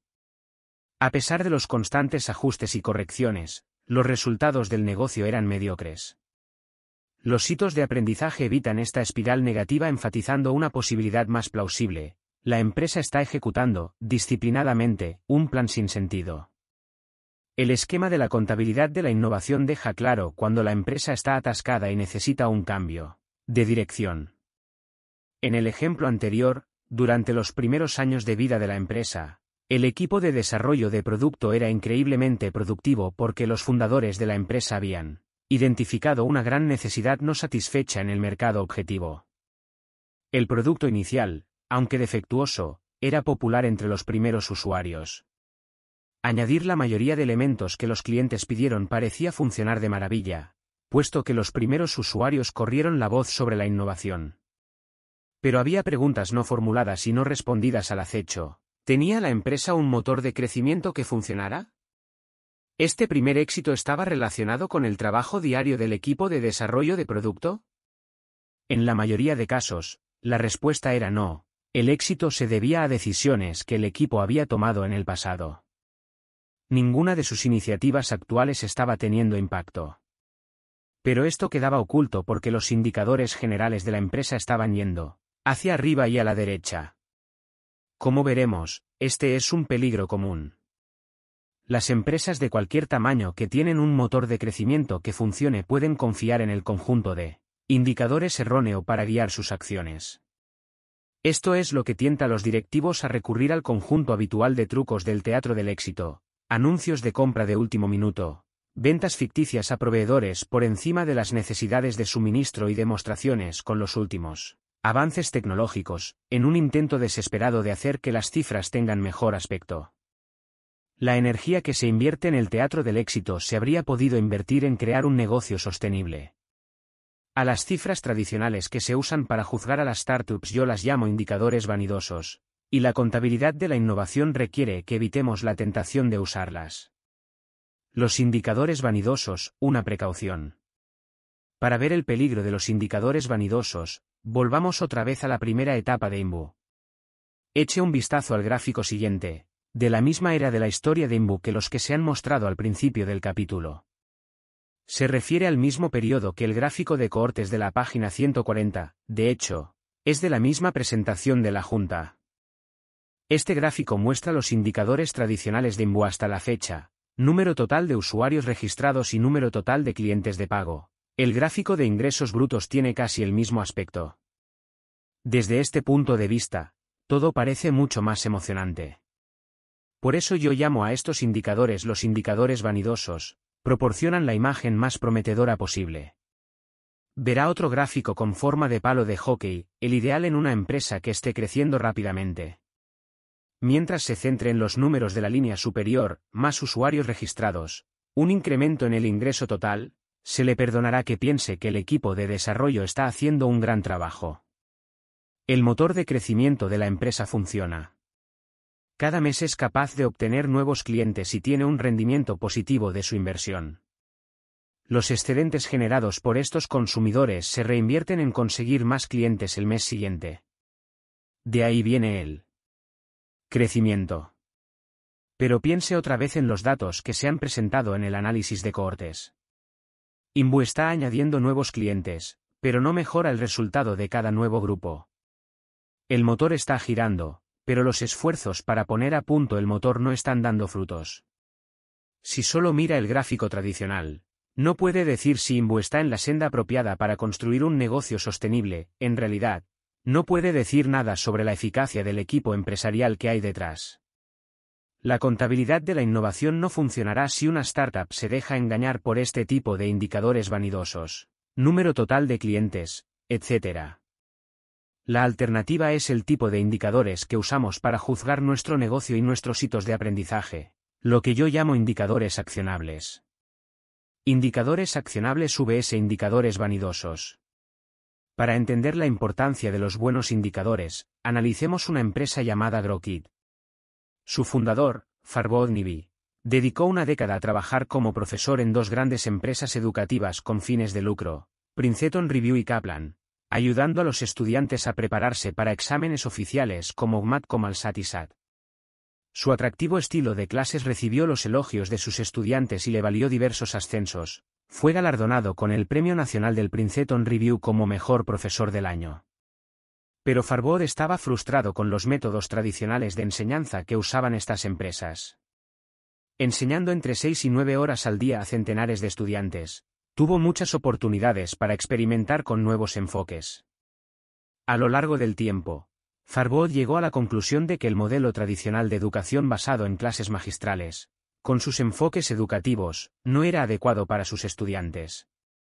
Se propuso desarrollar un enfoque mejor, usando una combinación de clases magistrales, trabajo individual en casa y grupos de estudio.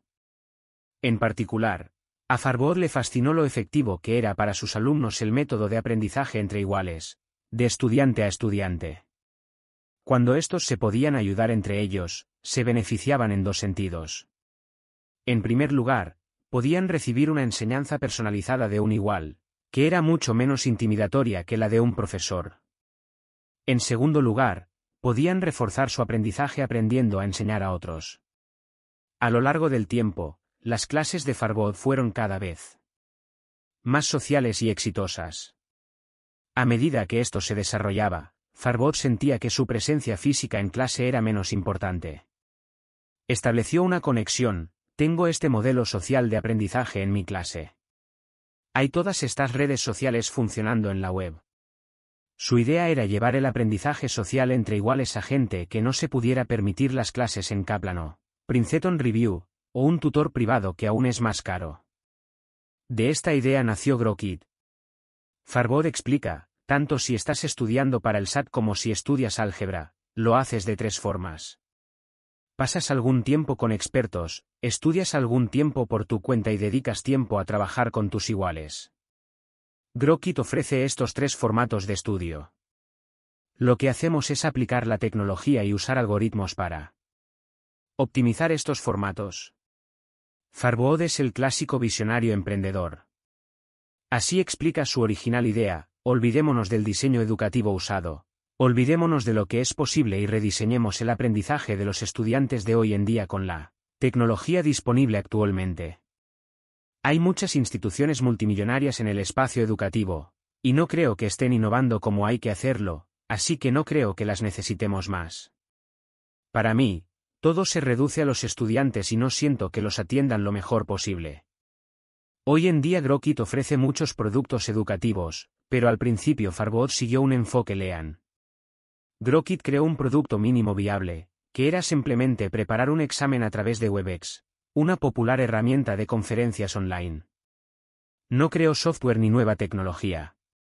Simplemente intentó llevar su nuevo enfoque de enseñanza a los estudiantes a través de Internet. La noticia de un nuevo tipo de tutor privado se expandió rápidamente, en pocos meses. Farbod estaba llevando a cabo una enseñanza online decente, con unos ingresos mensuales de entre 10.000 y 15.000 dólares. Pero como muchos emprendedores con ambición, Farbod no creó este PMV solo para hacer directos. Tenía una visión de un tipo de enseñanza más colaborativo y efectivo para estudiantes de todo tipo. Con ese impulso inicial, fue capaz de recaudar fondos de algunos de los inversores más prestigiosos de Silicon Valley. Cuando conocí a Farbod, su empresa ya estaba en el rápido camino hacia el éxito. Había recaudado fondos de capital riesgo de inversores prestigiosos. Había construido un equipo formidable y acababa de lograr un impresionante debut en una de las competiciones de startups más famosas de Silicon Valley. Estaban orientados a los procesos y eran muy disciplinados.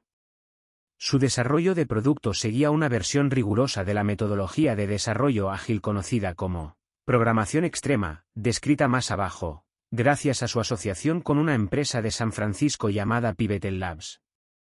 Su primer producto fue acogido por la prensa como un gran avance. Solo había un problema, no estaban viendo suficiente crecimiento en el uso del producto por parte de los clientes. Grokit es un excelente caso de estudio, porque sus problemas no eran una cuestión de fracaso en la ejecución o de disciplina. Siguiendo la práctica ágil estándar, el trabajo de Grokit avanzaba a través de una serie de sprints o ciclos de iteración de un mes. Para cada sprint, Farbod priorizaba el trabajo que había que hacer aquel mes escribiendo una serie de historias de usuario, una técnica del desarrollo ágil. En lugar de escribir una especificación para una nueva característica descrita en términos técnicos, Farbod escribía una historia donde describía la característica desde el punto de vista del consumidor. Esta historia ayudaba a mantener a los ingenieros centrados en la perspectiva del cliente a lo largo del proceso de desarrollo. Cada característica se expresaba en un lenguaje llano usando términos que todo el mundo pudiera entender, tanto si tenía una formación técnica como si no. Siguiendo la práctica ágil estándar, Farbod era libre de volver a priorizar estas historias en cualquier momento. A medida que iba descubriendo que querían los consumidores, podía modificar, los productos pendientes, la lista de historias que quedaban por crear. El único límite a la capacidad para cambiar de dirección era que no podía interrumpir las tareas que se estuvieran llevando a cabo. Afortunadamente, las historias se escribían de tal manera que el tamaño del lote de trabajo, que se discutirá con más detalle en el capítulo 9, era solo de un día o dos. Este sistema se llama desarrollo ágil por una buena razón. Los equipos que lo emplean son capaces de cambiar de dirección rápidamente, ver sus pasos y tener una alta capacidad de respuesta a los cambios en los requerimientos del propietario del producto. El director del proceso, en este caso Farbod, el responsable de priorizar las historias. ¿Cómo se sentía el equipo al final de cada sprint? Habían entregado nuevos elementos del producto. Habían obtenido feedback de sus clientes en forma de anécdotas y entrevistas que indicaban que, como mínimo, a algunos clientes les habían gustado esos elementos. Siempre había una cierta cantidad de datos que mostraban mejoras, quizá el número total de clientes estaba aumentando, el número de preguntas respondidas por estudiantes se incrementaba o el número de usuarios que repetían iba en aumento. Sin embargo, noté que Farbod y su equipo seguían teniendo dudas sobre el progreso general de la empresa. ¿El incremento en sus cifras se debía a sus esfuerzos por desarrollar el producto? ¿O se debía a otros factores como, por ejemplo, las menciones de Grokit en la prensa?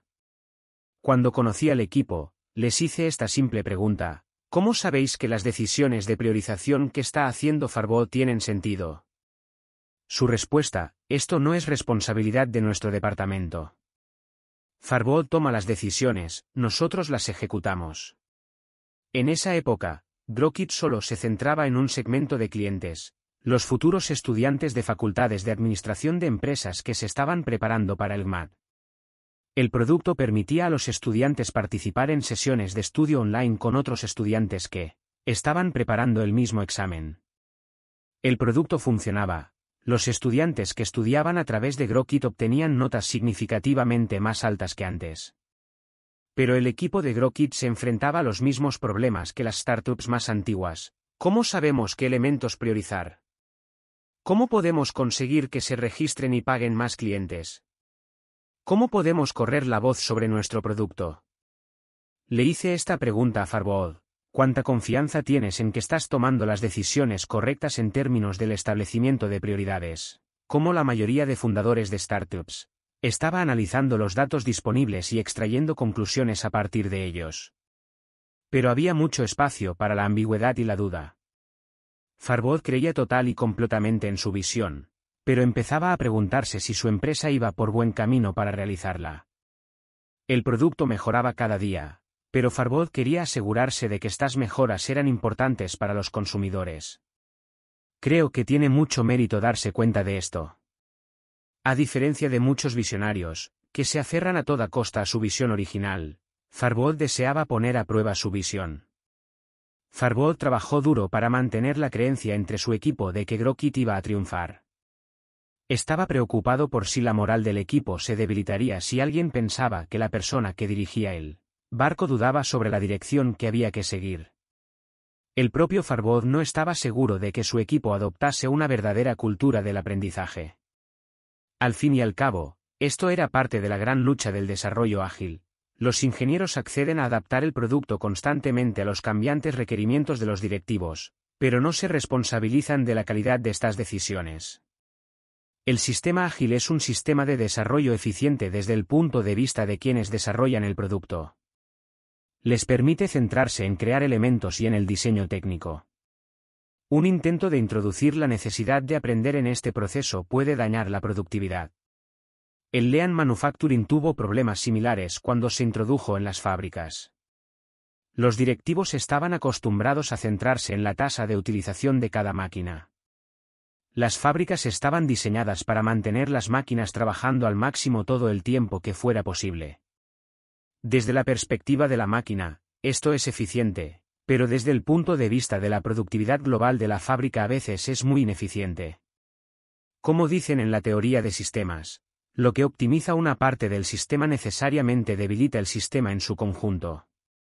De lo que Farbod y su equipo no se daban cuenta era de que el progreso de Grokit se estaba midiendo con indicadores vanidosos, el número total de clientes y el número total de preguntas respondidas. Esto era lo que hacía que giraran las ruedas del equipo, estos indicadores daban al equipo la sensación de moverse hacia adelante a pesar de que la empresa estaba haciendo pocos progresos. Lo interesante es lo cerca que estaba el método que Farbot siguió de los aspectos superficiales de los hitos de aprendizaje del método Lean Startup. Lanzaron un producto inicial y establecieron algunos indicadores para el punto de partida. Llevaron a cabo iteraciones relativamente cortas, cada una juzgada por su capacidad de mejorar los indicadores sobre los consumidores. Sin embargo, como Grokit usaba un tipo de indicadores equivocado, la startup no estaba mejorando. Farbot se sentía frustrado con sus esfuerzos para obtener el feedback de los consumidores. En cada ciclo, el tipo de indicador en que se centraba su equipo cambiaba. Un mes miraban los números generales de uso, otro mes el número de registros, etc. Estos indicadores aumentaban y disminuían y parecían hacerlo aleatoriamente. No podían realizar inferencias sobre las relaciones causa-efecto. Priorizar correctamente las tareas en este tipo de contexto es muy difícil. Farbod podría haber pedido a su analista de datos que investigara una cuestión particular. Por ejemplo, cuando se lanzó la característica X, afectó al comportamiento del consumidor. Pero esto habría requerido una enorme cantidad de tiempo y esfuerzo. Cuando, exactamente, se lanzó la característica X. ¿Qué consumidores se vieron expuestos a ella? ¿Hubo algo más que se lanzara en el mismo momento? ¿Hubo factores estacionales que pudieran sesgar los datos? Encontrar estas respuestas habría requerido páginas y páginas de análisis y datos. La respuesta suele aparecer semanas después de formular la pregunta.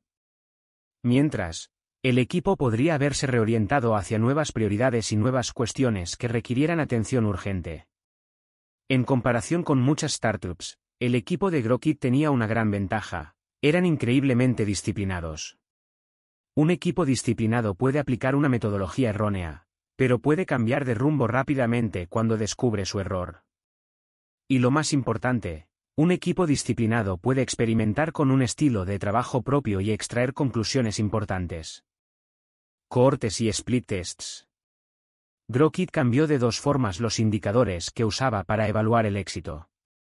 En lugar de tener en cuenta los indicadores generales, Grokit se pasó a los indicadores basados en cohortes y, en lugar de buscar efectos de causa-efecto a posteriori, Grokit lanzó cada nuevo elemento como un verdadero experimento split test.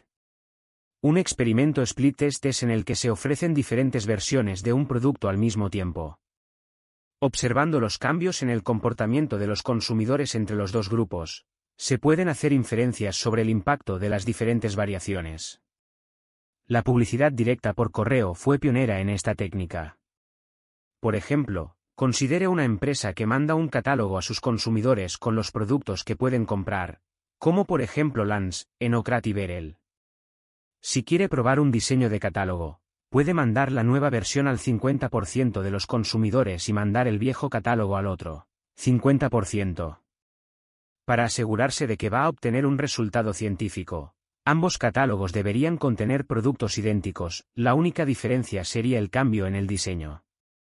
Para descubrir si el nuevo diseño es efectivo, todo lo que debería hacer es seguir las cifras de ventas para cada grupo de consumidores.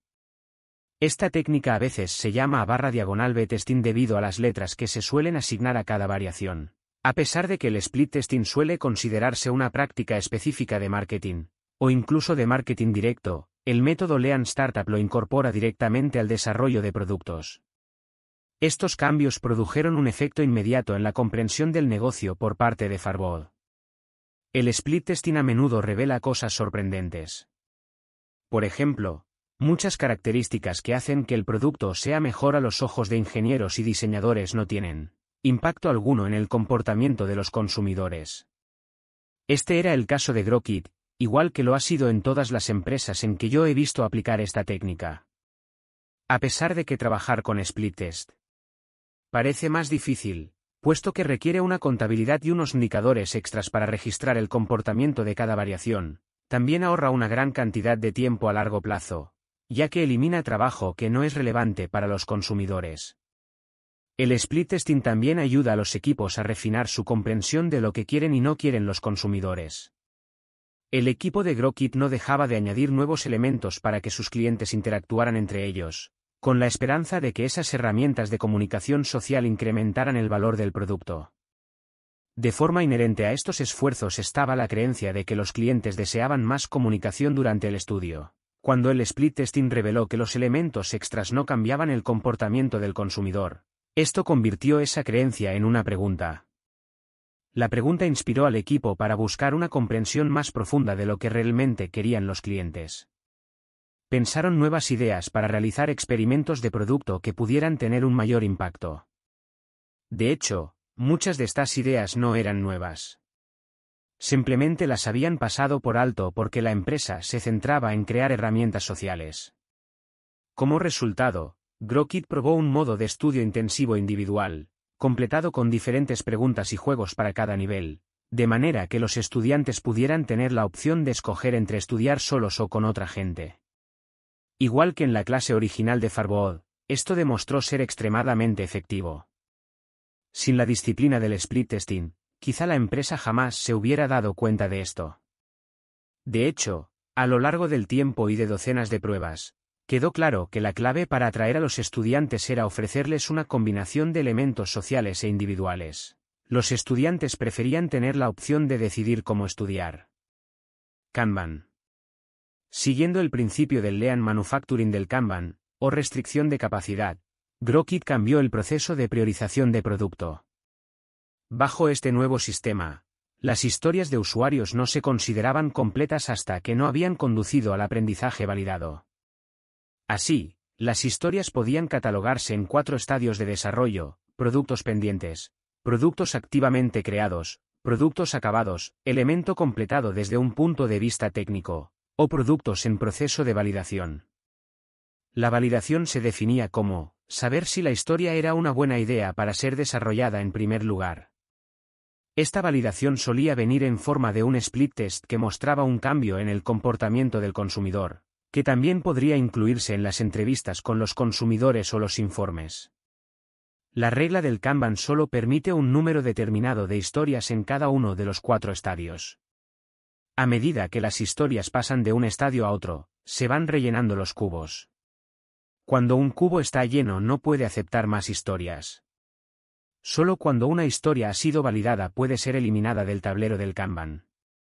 Si la validación fracasa y la historia resulta ser una mala idea, entonces el elemento relevante es eliminado del producto, veas el cuadro siguiente.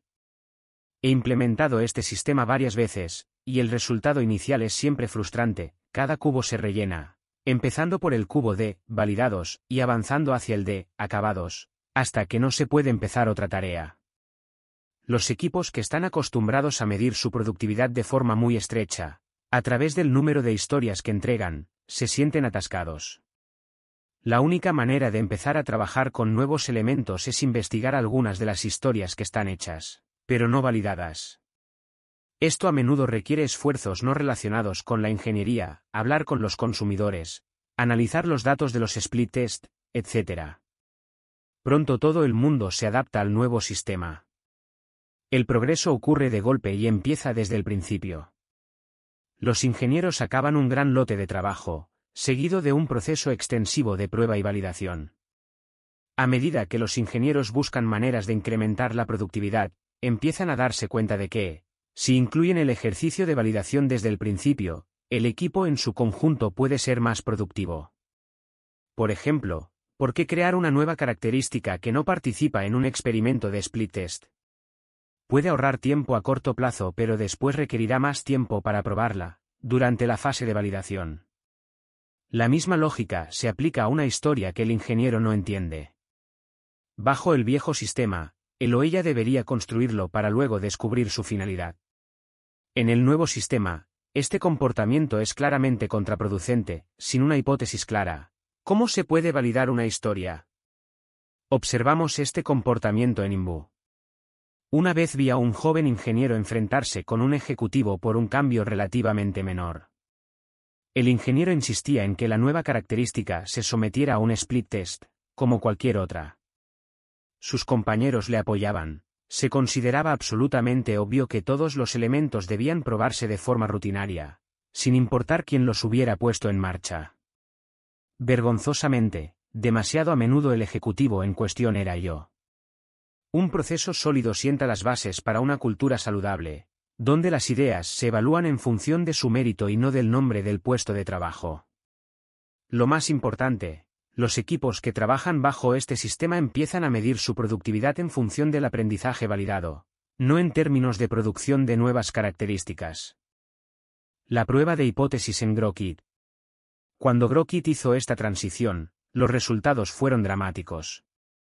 En un caso, decidieron probar una de sus principales características, lo que llamaban el registro perezoso, para ver si valía la pena la gran inversión que estaban haciendo en el apoyo continuo. Tenían confianza en esta característica, puesto que el registro perezoso se consideraba una de las mejores prácticas de diseño para los servicios online. En este sistema, los consumidores no tienen que registrarse en el servicio por adelantado. En su lugar, podían empezar inmediatamente a usar el servicio y se les pedía que se registraran cuando habían tenido la oportunidad de ver el beneficio que reportaba el servicio.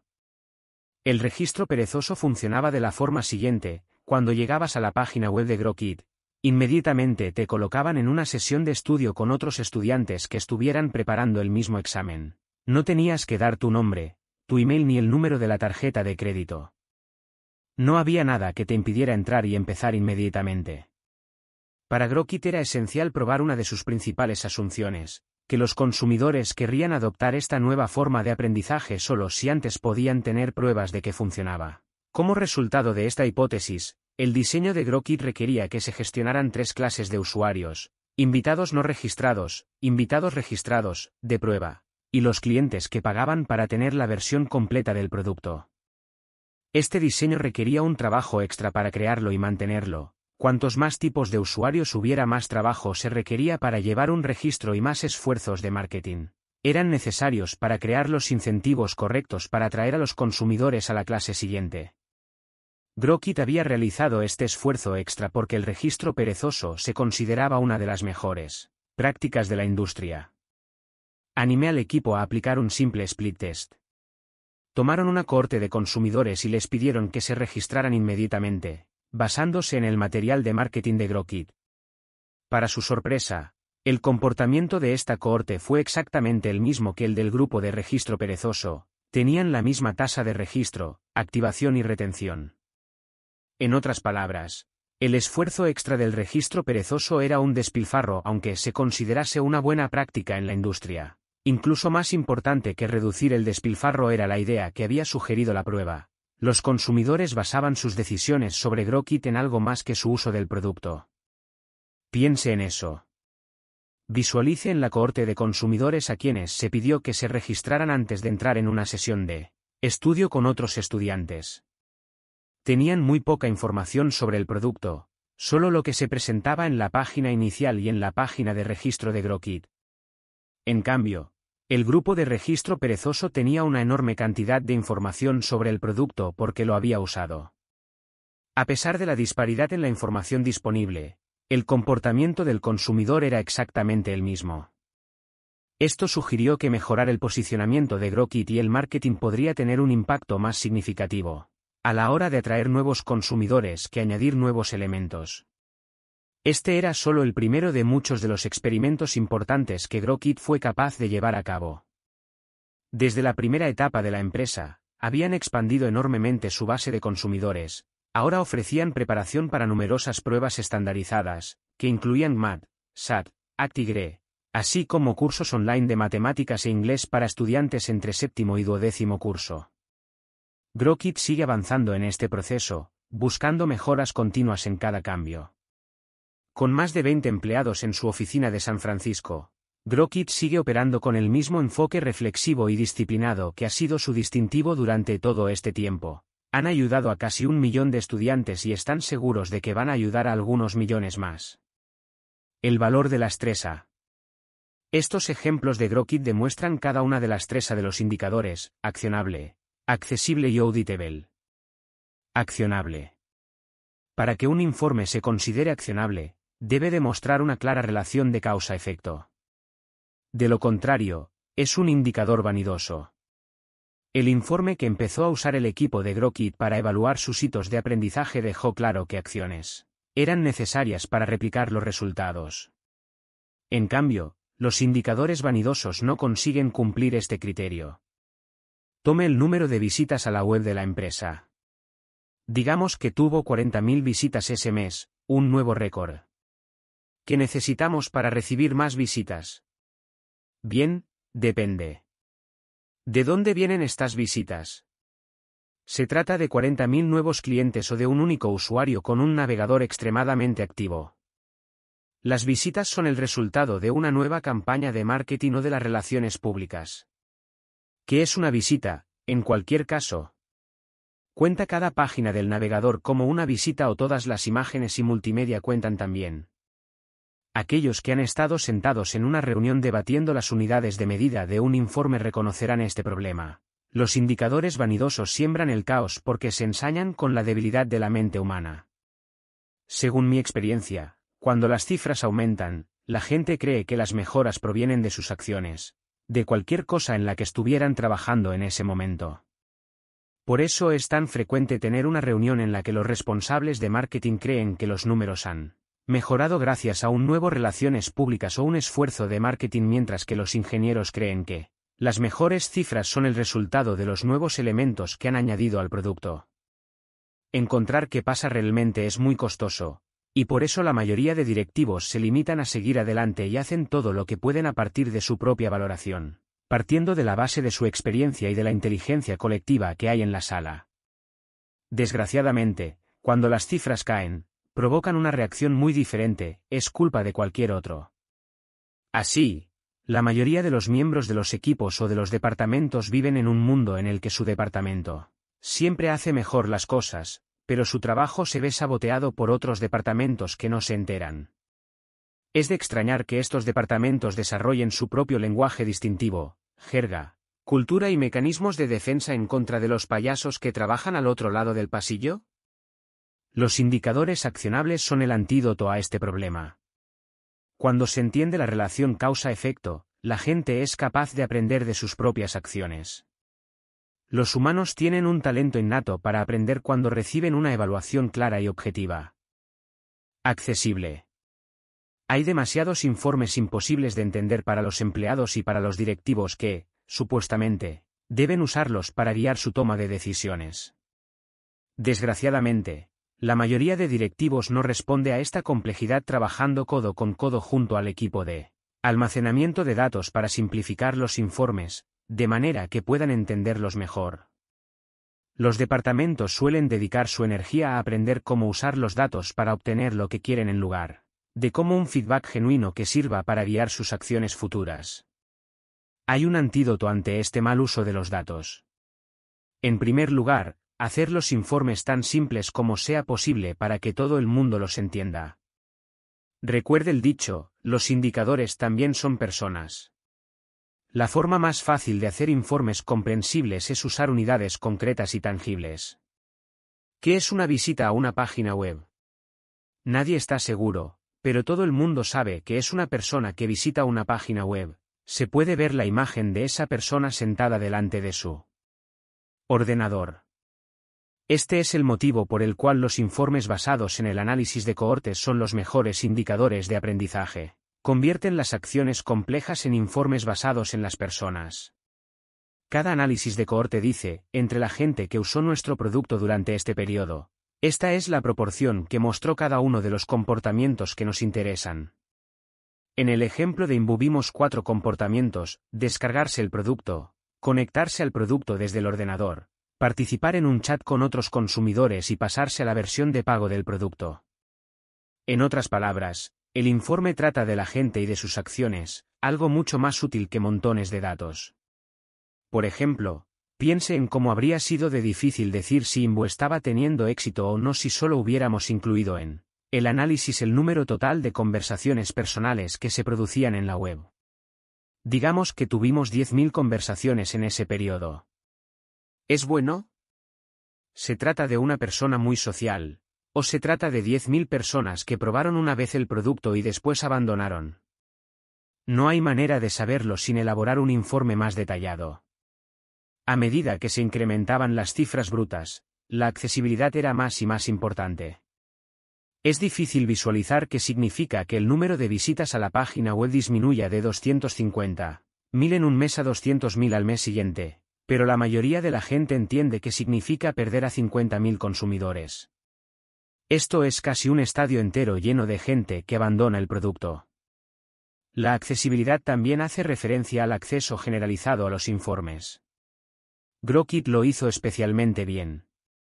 Cada día, su sistema generaba automáticamente un documento que contenía los datos más recientes para cada uno de sus experimentos de split test y otros indicadores de acto de fe.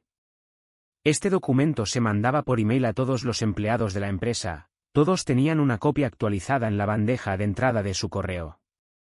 Los informes estaban bien explicados y eran fáciles de leer, con cada experimento y sus resultados explicados en un lenguaje llano. Otra manera de hacer que los informes sean accesibles es usar una técnica que desarrollamos en Imbu. En lugar de almacenar los datos en un sistema separado, nuestros datos y su infraestructura se consideraban parte del producto y pertenecían al equipo de desarrollo de producto. Los informes estaban disponibles en nuestra web, accesibles para cualquiera que tuviera una cuenta de empleado. Cada empleado se podía conectar al sistema en cualquier momento y escoger un elemento de la lista de todos los experimentos actuales y pasados y ver en una página el resumen de los resultados. A lo largo del tiempo, estos resúmenes de una página se convirtieron en el estándar de facto para presentar los razonamientos sobre los productos en toda la organización. Cuando la gente necesitaba una prueba para apoyar algo que había aprendido, llevaba una hoja impresa, confiando en que todos aquellos a quienes se la enseñara entenderían su significado. Auditable. Cuando nos informan de que nuestro proyecto favorito es un fracaso, la mayoría de nosotros tenemos la tentación de culpar al mensajero, los datos, el director, los dioses o cualquier otra cosa en la que podamos pensar. Por eso la tercera de un buen indicador, Auditable, es tan importante. Necesitamos asegurarnos de que los datos son creíbles para nuestros empleados. Los empleados en Imbu blandían los informes de una página para demostrar lo que habían aprendido al establecer razonamientos, pero el proceso no suele ser tan sencillo. La mayoría de veces, cuando un directivo, ingeniero o equipo se enfrenta con los resultados que eliminan su proyecto favorito, el perdedor en la discusión desafía la veracidad de los datos.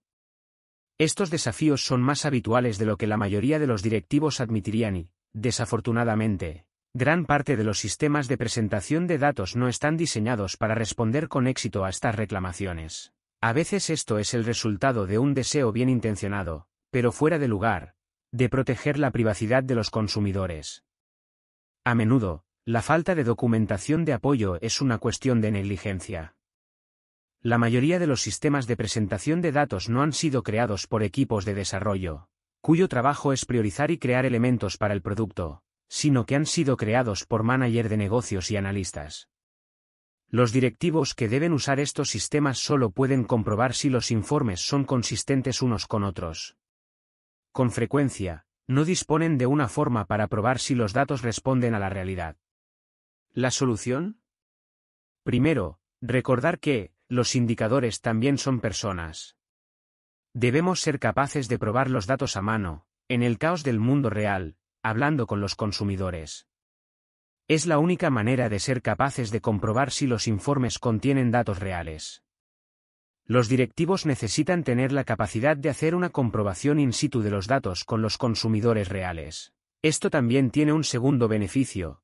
Los sistemas que proporcionan este nivel de auditabilidad dan a los directivos y a los emprendedores la oportunidad de obtener ideas sobre por qué los consumidores se comportan como indican los datos.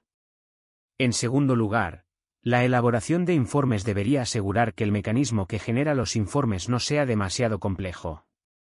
Siempre que sea posible, los informes deberían obtenerse a partir de datos clave en vez de un sistema intermedio, lo que reduce la probabilidad de error. Me he dado cuenta de que cada vez que a un equipo le anulan una de sus evaluaciones o asunciones como consecuencia de un problema técnico con los datos, su confianza, su moral y su disciplina se ven socavadas. En el mundo de creación de mitos de Hollywood, en libros o en revistas, cuando vemos a emprendedores tener éxito, la historia siempre se estructura de la misma manera. En primer lugar, vemos al valiente protagonista teniendo una epifanía, tramando una buena idea. Nos explican cómo son su carácter y personalidad, cómo consiguieron estar en el sitio correcto en el momento adecuado y cómo él o ella dio el salto para emprender un negocio. Entonces empieza el fotomontaje. Normalmente es corto, solo unos minutos de intervalos de fotografías o de narración. Vemos al protagonista creando un equipo, quizá trabajando en un laboratorio, escribiendo en pizarras, cerrando ventas o escribiendo en algún teclado. Al final del montaje, los emprendedores tienen éxito y la historia puede pasar a algo más importante, cómo se dividen el botín de su éxito, quién aparece en las portadas de las revistas, quién demanda a quién y las implicaciones para el futuro. Desgraciadamente, el trabajo real que determina el éxito de las startups se produce durante el fotomontaje. No da la talla en términos de formar parte de la gran historia porque es demasiado aburrido. Solo un 5% del espíritu emprendedor es la gran idea, el modelo de negocio, la elaboración de estrategia y el reparto de las ganancias. El otro 95% es el trabajo valiente que se mide con la contabilidad de la innovación, las decisiones de priorización de producto, quiénes serán los consumidores objetivo, el coraje para someter la gran visión a la constante prueba y el feedback. Una decisión destaca por encima de las demás en cuanto a dificultad, requerimiento de tiempo y principal fuente de despilfarro para la mayoría de startups. Todos debemos enfrentarnos a esta prueba fundamental, decidir cuándo pivotar y cuándo perseverar. Para entender qué pasa durante el fotomontaje debemos entender cuándo pivotar y este es el tema del capítulo 8. 8. Pivotar, o perseverar. Finalmente, cada empresario se enfrenta a un reto primordial en el proceso de desarrollar un producto con éxito, decidir cuándo pivotar y cuándo perseverar. Todo lo que se ha discutido hasta ahora es un preludio de una pregunta aparentemente simple, Estamos haciendo progresos suficientes como para creer que nuestra hipótesis estratégica inicial es correcta o debemos hacer un cambio importante. Este cambio se llama pivote, una corrección estructurada diseñada para probar una nueva hipótesis básica sobre el producto, la estrategia y el motor de crecimiento. Debido a la metodología científica subyacente del método Lean Startup, a menudo se tiene una idea errónea, al pensar que este método ofrece una fórmula clínica rígida para tomar decisiones sobre pivotar o perseverar. Esto no es verdad. No hay forma de eliminar el factor humano, la visión, la intuición, el juicio, de la práctica del emprendedor, y tampoco sería deseable. Mi objetivo al defender un enfoque científico en la creación de startups es canalizar la creatividad humana de la forma más productiva, y no hay mayor destrucción del potencial creativo que la decisión errónea de perseverar. Las empresas que no pueden pivotar hacia una nueva dirección a partir del feedback recibido del mercado se pueden quedar atascadas en la tierra de los muertos vivientes, sin crecer lo suficiente ni morir, consumiendo los recursos y el compromiso de los empleados y accionistas pero sin avanzar. Sin embargo, hay buenas noticias sobre la confianza en nuestro juicio. Somos capaces de aprender, somos innatamente creativos y tenemos una capacidad remarcable para identificar las señales. De hecho, a veces somos muy buenos en ver señales que no existen. El centro del método científico es darse cuenta de que, a pesar de que el juicio humano puede ser incorrecto, Podemos mejorar nuestro juicio sometiendo nuestras teorías a repetidas pruebas. La productividad de la startup no consiste en automatizar más aparatos o elementos. Consiste en alinear nuestros esfuerzos con un negocio y producto que funcionen para crear valor y dirigir el crecimiento. En otras palabras, los pivotes exitosos nos sitúan en una senda que nos permite desarrollar un negocio sostenible. La contabilidad de la innovación lleva a pivotes más rápidos. Para ver este proceso en acción, veamos lo que hizo David Binetti, el director ejecutivo de Botizen. David había tenido una larga carrera ayudando a llevar el proceso político norteamericano al siglo XXI. A principios de la década de 1990, participó en la creación de Estados Unidos.gov, el primer portal del gobierno federal. También había vivido algunos fracasos clásicos de startups. Cuando llegó el momento de crear Botizen, David estaba decidido a no perder la camisa en esta visión. Binetti quería abordar el problema de la participación cívica en el proceso político. Su primer concepto de producto era una red social para votantes verificados, un sitio donde la gente apasionada por las causas cívicas se pudiera reunir, compartir ideas y reclutar a sus amigos. David creó su producto mínimo viable por unos 1.200 dólares y lo lanzó al cabo de unos tres meses. David no estaba creando algo que nadie quisiera. De hecho, desde su primera época, Botizen fue capaz de atraer a los primeros usuarios, a quienes les encantó su concepto básico. Como todos los emprendedores, tenía que refinar su producto y modelo de negocio. Lo que hizo el reto de David especialmente duro fue que tenía que pivotar ante el éxito moderado que estaba teniendo. El concepto inicial de Botizen implicaba cuatro grandes actos de fe. 1. Los consumidores estarían suficientemente interesados en la red social para darse de alta. Registro. 2. Botizen sería capaz de comprobar que eran votantes registrados. Activación. 3. Los clientes que fueran verificados como votantes se sentirían atraídos por las herramientas de activismo de la web a lo largo de un periodo de tiempo. Retención. 4. Los consumidores consolidados hablarían del servicio a sus amigos y los reclutarían para las causas cívicas. Recomendación. Tres meses y 1.200 dólares después, el primer PMV de David estaba en manos de los consumidores. En las cohortes iniciales, el 5% se registró en el servicio y el 17% fueron verificados como votantes registrados. Véase la tabla siguiente. Las cifras eran tan bajas que no había suficientes datos para saber qué retención y recomendación se produciría. Era el momento de empezar a iterar. David dedicó los dos meses siguientes y otros 5.000 dólares a realizar split test con nuevos elementos del producto, mensajes y mejorar el diseño del producto y haciéndolo más fácil de usar.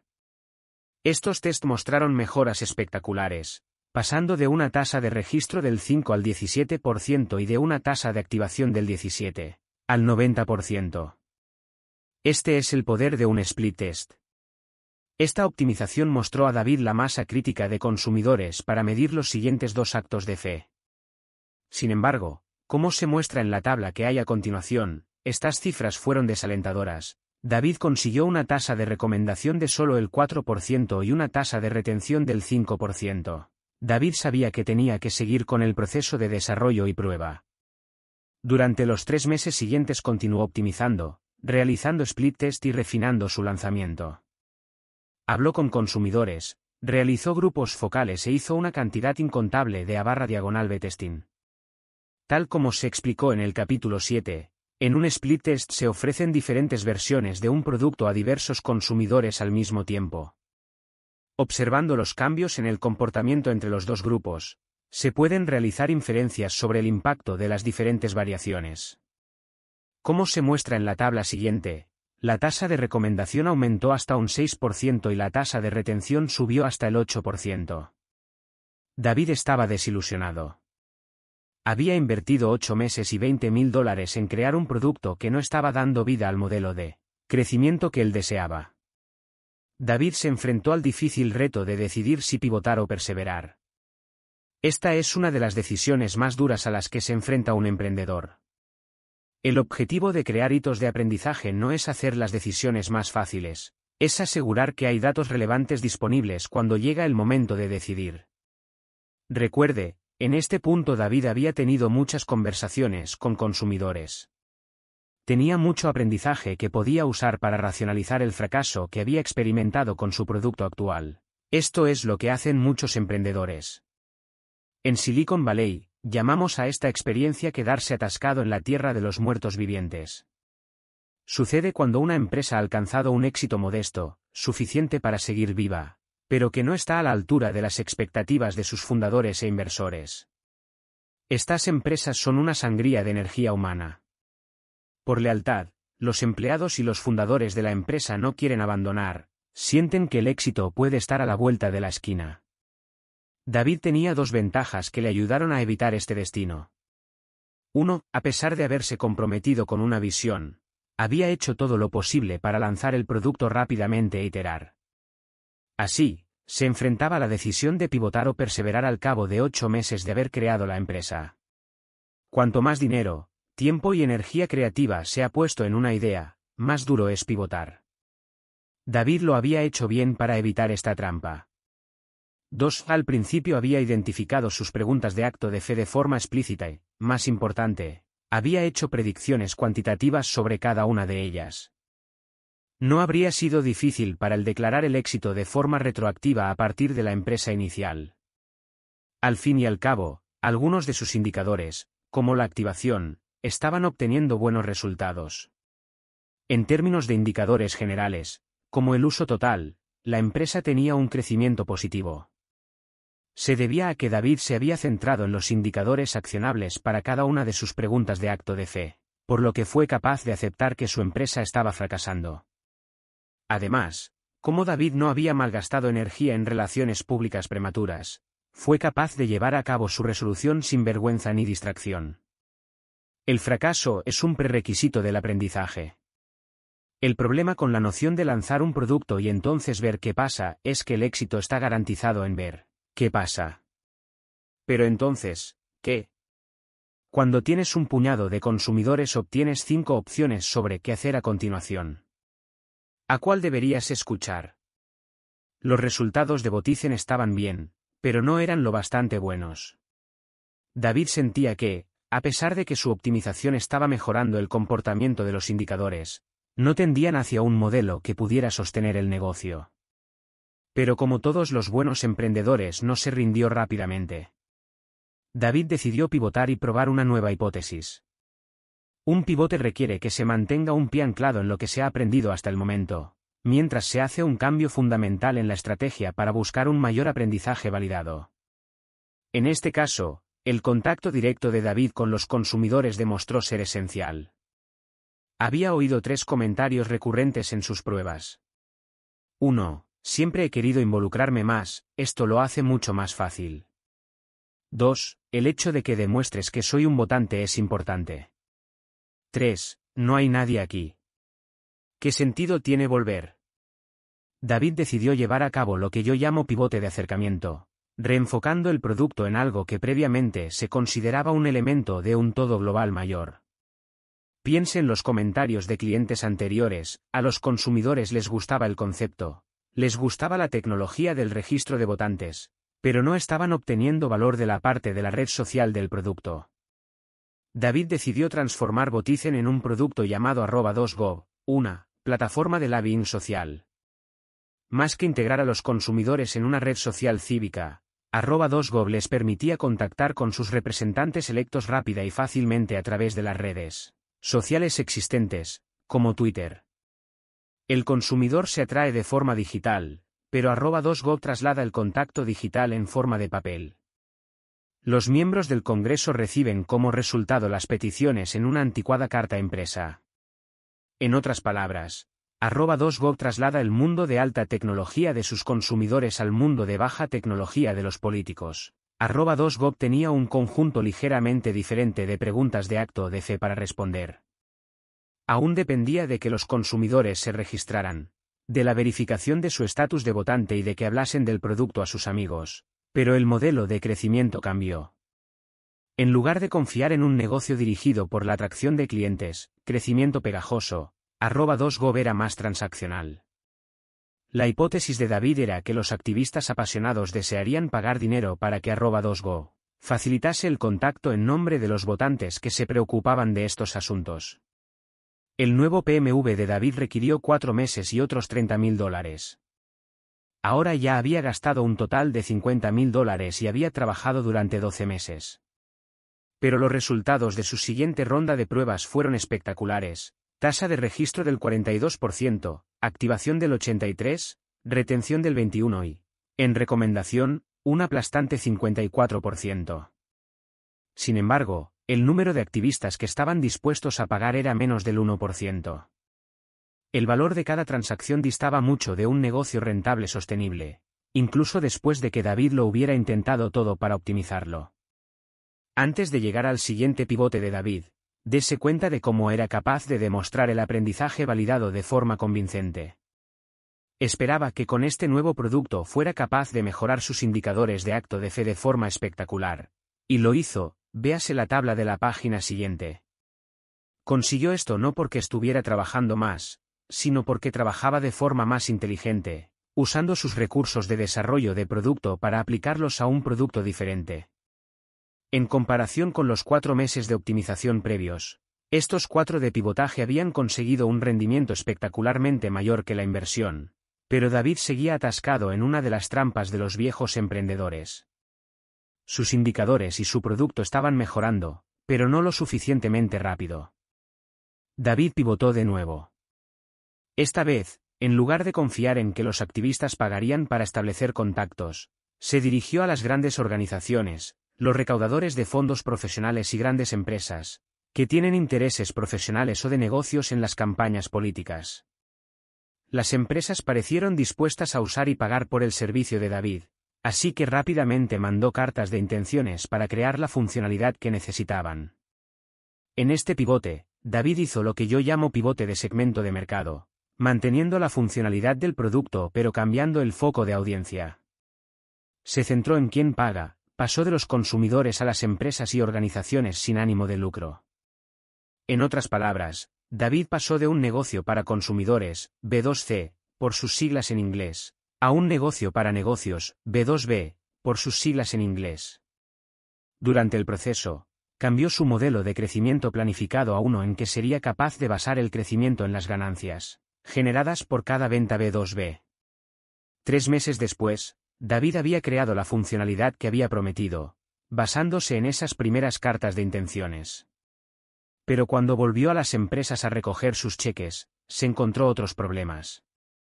Empresa tras empresa postergaron, retrasaron y finalmente dejaron pasar la oportunidad. A pesar de que les había gustado lo suficiente como para firmar una carta de intenciones, cerrar una venta real era mucho más difícil. Resultó que esas empresas no eran primeros usuarios. Basándose en las cartas de intenciones, David hizo cuentas, contratando personal adicional para las ventas y los ingenieros, anticipándose a un mayor margen en las cuentas de su negocio. Cuando las ventas no se materializaron, todo el equipo tuvo que trabajar más duro para encontrar ingresos en otro sitio. Aún así, no importaba cuántas llamadas hicieran ni cuánto optimizaran el producto, el modelo no funcionaba. Volviendo a sus preguntas de acto de fe, David llegó a la conclusión de que los resultados refutaban su hipótesis del negocio para negocios, Así que decidió pivotar una vez más. Durante todo este tiempo, David estaba aprendiendo y obteniendo feedback de sus clientes potenciales, pero estaba en una situación insostenible. No puedes pagar a tu plantilla con lo que has aprendido y recaudar dinero en ese momento habría aumentado el problema. Recaudar dinero sin un impulso inicial genera incertidumbre. Si hubieras sido capaz de recaudar dinero, Habría mantenido la empresa en funcionamiento pero habría estado vertiendo dinero en un motor de crecimiento. Destructor de valor. Habría estado en una situación opresora, usar el efectivo de los inversores para hacer funcionar el motor del crecimiento o arriesgarse a cerrar la empresa, o a ser reemplazado. David decidió reducir la plantilla y pivotar de nuevo, esta vez intentando lo que llamo un pivote de plataforma. En lugar de vender la aplicación a un consumidor cada vez, David vislumbró un nuevo modelo de crecimiento inspirado en la plataforma AdWords de Google. Creó una plataforma de ventas de autoservicio donde cualquiera pudiera convertirse en consumidor usando la tarjeta de crédito. Así, no importaba la causa que apasionara a los consumidores, podían ir a la web de arroba 2gov y esta les ayudaría a encontrar más gente a quien implicar. Como siempre, la nueva gente se verificaba como votantes registrados y sus opiniones tenían peso para los cargos electos.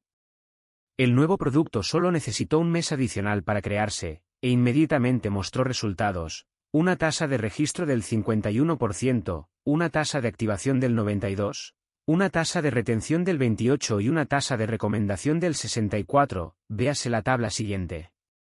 Lo más importante es que un 11% de estos consumidores estaban dispuestos a pagar 20 centavos por mensaje. Y todavía más importante, fue el principio de un modelo de crecimiento que podía funcionar. Recibir 20 centavos por mensaje puede parecer poco, pero la elevada tasa de recomendación significaba que arroba 2go podría incrementar su tráfico sin gastar una cantidad de dinero significativa en marketing, motor de crecimiento viral. La historia de Botizen muestra algunas pautas habituales. Una de las más importantes en la que hay que fijarse es la aceleración de los PMV. El primer PMV requirió ocho meses, el siguiente cuatro, después tres y luego uno. Cada vez, David era capaz de validar o refutar su hipótesis siguiente más rápido que la anterior. ¿Cómo se puede explicar esa aceleración? Es tentador conceder el mérito al trabajo de desarrollo de producto que se ha estado haciendo. Se han creado muchos elementos, y con ellos una cierta cantidad de infraestructura. Sin embargo, cada vez que la empresa pivotaba no tenía que empezar desde el principio. Pero esta no es toda la historia. Por un lado, parte del producto tenía que ser descartado entre los pivotes. Peor aún, el producto que quedaba era clasificado como un producto heredado, que ya no servía para los objetivos de la empresa. Como suele pasar, el esfuerzo requerido para reformar un producto heredado conlleva un trabajo extra. Contrarrestar estas fuerzas fueron las duras lecciones que David aprendió a través de cada hito. Boticen aceleró su PMV porque estaba aprendiendo temas cruciales sobre sus consumidores, mercado y estrategia. Hoy, dos años después de su inicio, Boticen obtiene buenos resultados. Acaban de recaudar 1,5 millones del inversor inicial de Facebook, Peter Thiel, una de las poquísimas inversiones en productos de Internet que ha hecho en los últimos años. El sistema de Boticen ahora procesa la identidad del votante en tiempo real en 47 estados, que representan el 94% de la población de Estados Unidos, y ha entregado decenas de miles de mensajes al Congreso. La campaña del visado Startup usó las herramientas de Boticen para introducir la ley del visado Startup, S-565, la primera legislación llevada al Senado como resultado de un lobbying social. Estas actividades han llamado la atención de los consultores establecidos en Washington, que quieren saber cómo emplear las herramientas de Boticen en futuras campañas políticas. David Binetti resume su experiencia de crear una Lean Startup de este modo. En 2003 abrí una empresa con aproximadamente el mismo espacio que tengo hoy. Tenía más o menos la misma experiencia y credibilidad industrial, recién conseguida con el éxito de Estados Unidos.go. Pero por aquel entonces mi empresa era un fracaso total, a pesar de haber consumido una inversión significativamente grande, mientras que ahora tengo un negocio que gana dinero y cierra tratos. En aquel momento seguí el modelo de desarrollo de producto lineal tradicional, lanzando un producto impresionante, lo era, después de 12 meses de desarrollo, para darme cuenta de que nadie lo compraría. En ese momento creé cuatro versiones en 12 semanas y obtuve mi primera venta relativamente pronto después de aquello. Y no solo se trata del momento en que se lanzó al mercado. Otras dos compañías lanzaron un espacio similar en 2003 que después vendieron por decenas de millones de dólares y otras en 2010 siguieron un modelo lineal directamente hacia el fondo de un pozo. La pista de una startup es el nombre de pivotes que todavía puede dar los emprendedores experimentados suelen. Hablar de la pista que le queda a su startup, la cantidad de tiempo que queda en el que la startup tiene que despegar o, de lo contrario, fracasa. Esto suele definirse como el efectivo que queda en el banco dividido por la velocidad de quemado de los recursos, o la sangría neta sobre las cuentas. Por ejemplo, una startup con un millón de dólares en el banco que gasta 100 mil dólares al mes tiene una pista proyectada de 10 meses. Cuando en las startups empieza a escasear el efectivo, pueden extender la pista de dos maneras, reduciendo costes o consiguiendo fondos adicionales.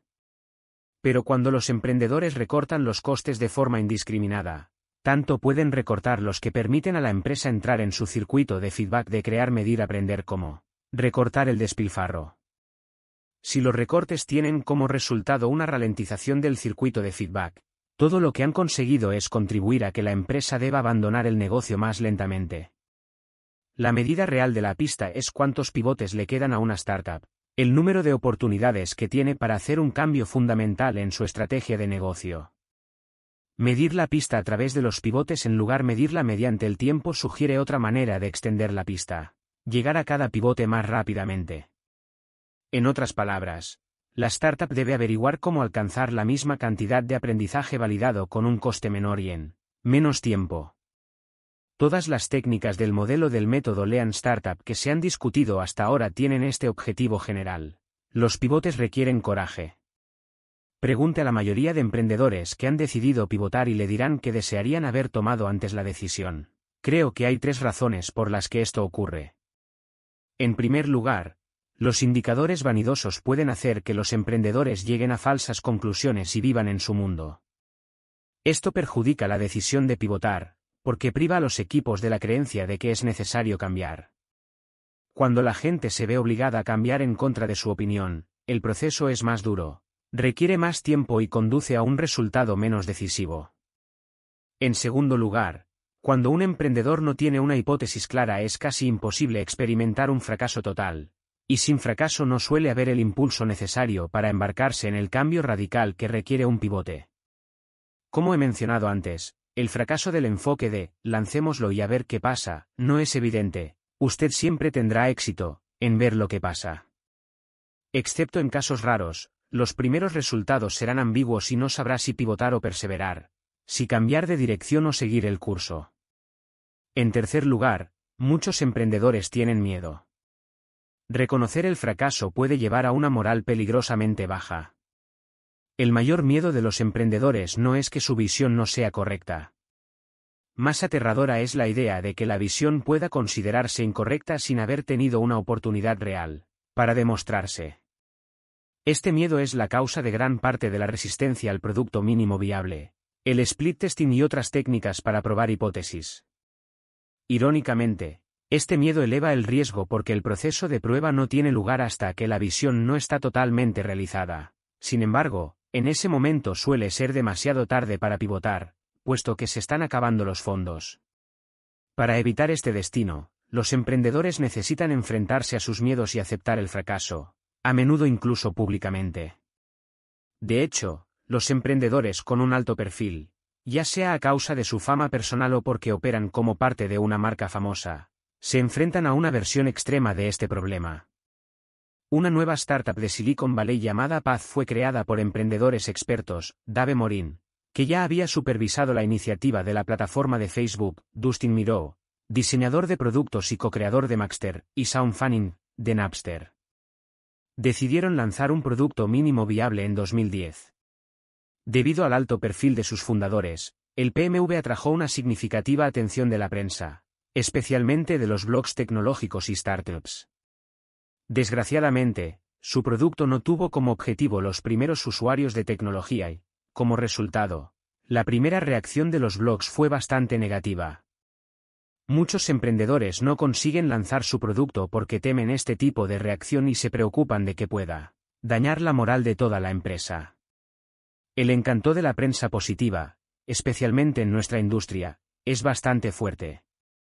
Afortunadamente, el equipo de paz tuvo el coraje necesario para ignorar este miedo y centrarse en lo que dijeron sus consumidores. Como resultado, fueron capaces de obtener un feedback temprano esencial de sus consumidores.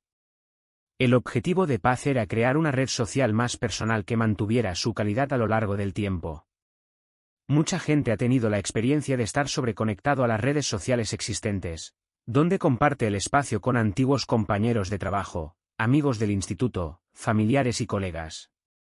Estos grupos hacen difícil compartir momentos íntimos. Paz tomó un enfoque inusual. Por ejemplo, limitó el número de conexiones a 50, basándose en la investigación sobre el cerebro del antropólogo Robin Dunbar, en Oxford. Su investigación sugiere que 50 es aproximadamente el número de relaciones personales en la vida de una persona en cualquier momento del tiempo. Para la prensa tecnológica, y para la mayoría de los primeros usuarios tecnológicos, esta restricción, artificial, del número de conexiones era un anatema. Ellos usan rutinariamente nuevos productos de redes sociales con centenares de conexiones. 50 parecía poco. Como resultado, Paz recibió un montón de críticas públicas difíciles de ignorar. Pero los consumidores acudieron a su plataforma y su feedback era decididamente diferente a las críticas de la prensa. A los consumidores les gustaban los momentos íntimos y, por lo tanto, querían elementos que no estaban en el mapa inicial de producto, como la posibilidad de compartir cómo les hacían sentir las fotos de sus amigos y la posibilidad de compartir momentos de vídeo. David Morín resume su experiencia de este modo. Nuestro equipo y experiencia crearon una barrera de expectativas enorme. No creo que importara lo que lanzáramos, nos habríamos encontrado con expectativas difíciles de satisfacer. Pero para nosotros esto solo significaba que necesitábamos llevar nuestro producto y nuestra visión al mercado, para obtener feedback y empezar a iterar. Humildemente, probamos nuestras teorías y nuestro enfoque para ver qué pensaba el mercado. Escuchamos el feedback y seguimos innovando en las direcciones en que pensamos que podemos cambiar el significado del mundo. La historia de paz es solo el principio, pero aún así su coraje al enfrentarse a las críticas merece la pena. Y cuando necesitan pivotar no se ven limitados por el miedo. Acaban de recaudar 8,5 millones en capital de riesgo en unas negociaciones lideradas por Kleiner, Perkins Cofield y Bayers. De esta forma, Paz ha rechazado una oferta de adquisición por parte de Google por 100 millones de dólares. La reunión sobre pivotar o perseverar. La decisión de pivotar requiere ver las cosas claras y tener un objetivo en mente. Hemos discutido los signos reveladores de la necesidad de pivotar, la efectividad decreciente de los experimentos con el producto y la sensación generalizada de que el proceso de desarrollo del producto debería ser más productivo. Cuando aparecen estos síntomas es necesario considerar la necesidad de pivotar. La decisión de pivotar tiene una importante carga emocional para cualquier startup y debe dirigirse de forma estructurada. Una forma de mitigar este desafío es programando la reunión con antelación. Yo recomiendo que todas las startups tengan una reunión regular de pivotar o perseverar. Según mi experiencia, Menos de algunas semanas entre reunión y reunión es demasiado a menudo y más de unos meses es poca frecuencia. Sin embargo, cada startup necesita encontrar su propio camino. Cada reunión de pivotar o perseverar requiere la participación tanto del equipo de desarrollo de productos como de los directivos de la empresa. En Imbu, también tuvimos las perspectivas de asesores externos que nos podían ayudar a ver nuestro pasado y nuestras preconcepciones e interpretar los datos de otra forma. El equipo de desarrollo de producto debía llevar un informe completo con los resultados de sus esfuerzos de optimización de producto a lo largo del tiempo, no solo del periodo previo, así como una comparación de cómo estos resultados cuadraban con las expectativas, de nuevo, a lo largo de un largo periodo de tiempo.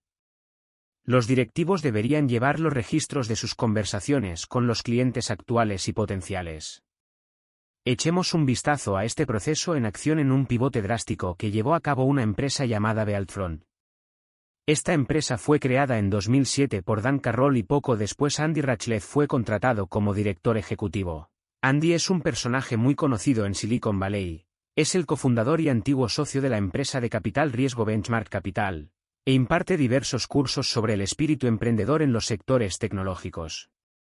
Conocí a Andy cuando le encargaron un caso de estudio sobre Imbu para explicar a sus estudiantes el proceso que usamos para crear la empresa.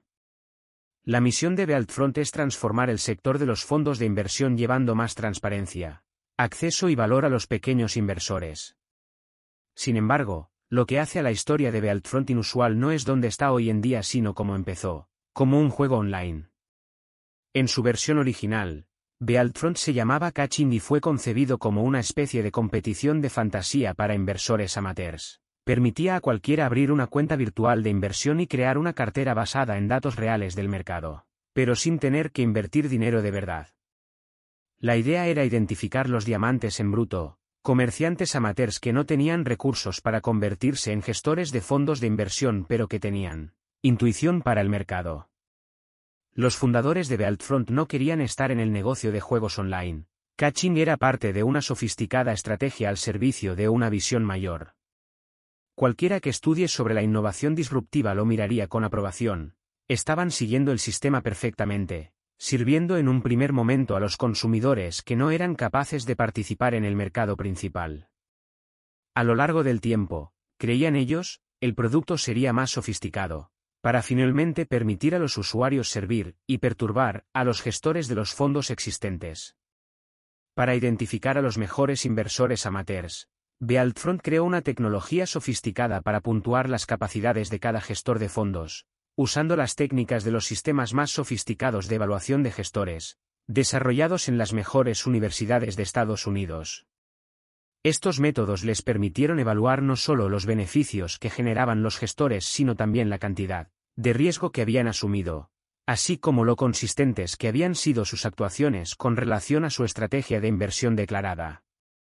Así, los gestores de los fondos que habían conseguido grandes beneficios a través de apuestas arriesgadas, por ejemplo, inversiones fuera de su área de experiencia, eran calificados con una puntuación menor que los que habían adivinado cómo batir al mercado a través de sus conocimientos. Con su juego de catching, Bealtfront quería probar dos asunciones de acto de fe. 1. Un porcentaje significativo de los jugadores demostrarían suficiente talento como gestores de fondos virtuales, para demostrarse que eran capaces de convertirse en gestores de activos reales, hipótesis del valor. 2. El juego crecería usando el motor de crecimiento viral y generaría valor utilizando un modelo de negocio freemium. Jugar era gratis, pero el equipo esperaba que un porcentaje de los jugadores se diera cuenta de que eran pésimos gestores y, entonces se querrían convertir en clientes de pago cuando Bealtfront empezara a ofrecer servicios de gestión de activos reales, hipótesis del crecimiento. Catching obtuvo un gran éxito inicial, atrayendo a más de 450.000 jugadores con su lanzamiento inicial. A estas alturas, usted ya debería ser suspicaz con este indicador vanidoso. Empresas mucho menos disciplinadas habrían celebrado el éxito y habrían estado convencidas de que tenían el futuro asegurado, pero Bealtfront había identificado sus asunciones y era capaz de pensar de una forma mucho más rigurosa. Cuando Bealtfront estaba a punto para lanzar su producto financiero de pago, Solo siete gestores amateurs habían sido calificados como aceptables para gestionar el dinero de otra gente, muchos menos de los que el modelo inicial había anticipado. Al lanzar el producto de pago, fueron capaces de medir la tasa de conversión de los jugadores a clientes de pago. Aquí las cifras también fueron desalentadoras, la tasa de conversión se acercaba a cero. Su modelo había predicho que centenares de clientes se registrarían, pero solo 14 lo hicieron. El equipo trabajaba valientemente para encontrar formas de mejorar el producto, pero ninguna parecía prometedora. Era el momento de llevar a cabo una reunión de pivotar o perseverar. Si todos los datos que hemos discutido hasta el momento hubieran estado disponibles en esta crucial reunión, Bealtfront se habría visto en problemas. Habrían sabido que su estrategia actual no funcionaba y no sabrían cómo arreglarlo. Por eso fue crucial que siguieran la recomendación que aparece en páginas anteriores de este capítulo, investigar posibilidades alternativas. En este caso, Bealtfront había seguido dos importantes líneas de investigación. La primera era una serie de conversaciones con gestores profesionales, empezando con John Powers, el director de gestión de los recursos de la Universidad de Stanford, quien reaccionó de una forma sorprendentemente positiva. La estrategia de Bealtfront se basaba en la asunción de que los gestores profesionales serían reticentes a unirse al sistema, porque el incremento en la transparencia amenazaría su autoridad. Powers no opinaba igual. El director ejecutivo, Andy Rachleff, empezó a conversar con otros gestores de inversiones profesionales y devolvió los resultados a su empresa. Las ideas que obtuvo son 1. Los gestores de fondos profesionales de éxito sienten que no hay nada que temer de la transparencia, puesto que creen que esto valida sus habilidades. 2. Los gestores de fondos se enfrentan a desafíos significativos para gestionar y ampliar sus negocios. Se ven obstaculizados por la dificultad de revisar sus propias cuentas y además tener que exigir altas inversiones mínimas como forma de seleccionar a sus clientes. El segundo problema era tan grave que Bealtfront tuvo que atender llamadas de gestores profesionales saliendo de la nada para unirse a la plataforma. Eran los clásicos primeros usuarios que tenían la visión necesaria para ver que pasar del producto actual a otra cosa les podía servir para ganar ventaja competitiva. La segunda información cualitativa crucial se obtuvo de las conversaciones con consumidores. Resultó que la mezcla de la gestión de carteras virtual con la real en la web de Catching era confusa.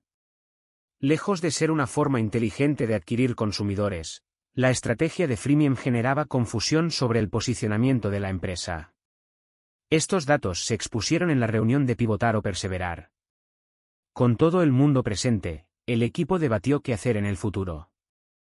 La estrategia actual no funcionaba, pero muchos empleados se sentían inquietos con la idea de abandonar el juego online.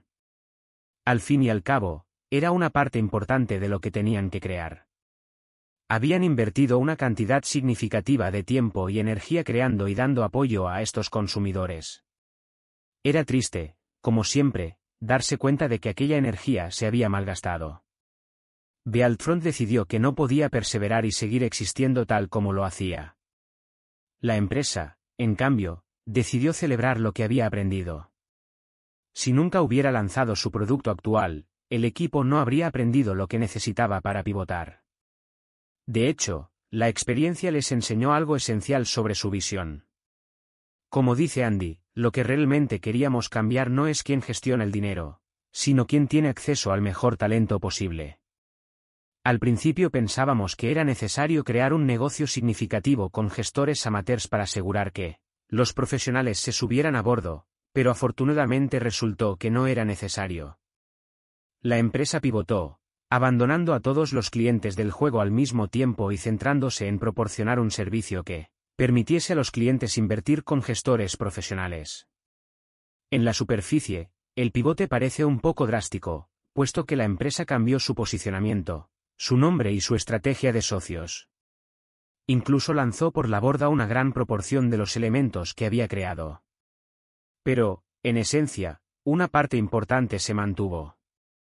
La parte más valiosa del trabajo que había hecho la empresa era crear la tecnología necesaria para evaluar la efectividad de los directivos y esto se convirtió en la semilla a partir de la cual se construyó el nuevo negocio. Esto también es habitual en los pivotes, no es necesario abandonarlo todo y empezar de nuevo, sino que se trata de replantearse lo que se ha creado hasta el momento y lo que se ha aprendido para encontrar una dirección más positiva. Hoy en día, Bealtfront está prosperando como resultado de su pivote, con más de 180 millones de dólares invertidos en la plataforma y más de 40 gestores profesionales. Recientemente fue nombrada una de las 10 empresas de finanzas más innovadoras según Fast Company. La empresa continúa operando con agilidad, creciendo en la línea de los principios de crecimiento que se explican en el capítulo 12. Bealtfront también defiende la técnica de desarrollo conocida como desarrollo continuo, que se expondrá en el capítulo 9. La incapacidad de pivotar. La decisión de pivotar es tan difícil que muchas empresas no lo consiguen. Desearía decir que cada vez que me he encontrado con la necesidad de pivotar lo he hecho bien. Pero esto está muy lejos de ser verdad. Recuerdo especialmente una vez en que no conseguí pivotar. Años después de la creación de Imbu, la empresa estaba teniendo un gran éxito. El negocio había crecido hasta alcanzar unos ingresos de más de un millón de dólares al mes. Habíamos creado más de 20 millones de avatares para nuestros consumidores. Conseguimos recaudar cantidades significativas de financiación y, como a la economía global, nos iba bien. Pero el peligro acechaba a la vuelta de la esquina. Sin saberlo, habíamos caído en la clásica trampa de las startups. Habíamos tenido tanto éxito con nuestros primeros esfuerzos que ignorábamos que había detrás. Como resultado, no nos dimos cuenta de la necesidad de pivotar incluso cuando ésta nos estaba mirando a la cara. Habíamos creado una organización que destacaba en el tipo de actividades descritas en los capítulos anteriores, Crear productos mínimos viables para probar nuevas ideas y llevar a cabo experimentos para poner a punto el motor del crecimiento. Antes de empezar a tener éxito, mucha gente nos había avisado de la baja calidad de nuestro producto mínimo viable y del enfoque experimental, instándonos a frenar. Querían que hiciéramos las cosas bien y que nos centráramos en la calidad en lugar de en la velocidad. Ignoramos el consejo, principalmente porque queríamos reivindicar las ventajas de la velocidad. Después de demostrar la viabilidad nuestro enfoque, el consejo que recibimos cambió. En aquel momento, la mayoría de los comentarios que oíamos eran, no se puede discutir con el éxito, animándonos a seguir así. Este consejo nos gustó más, pero también era erróneo.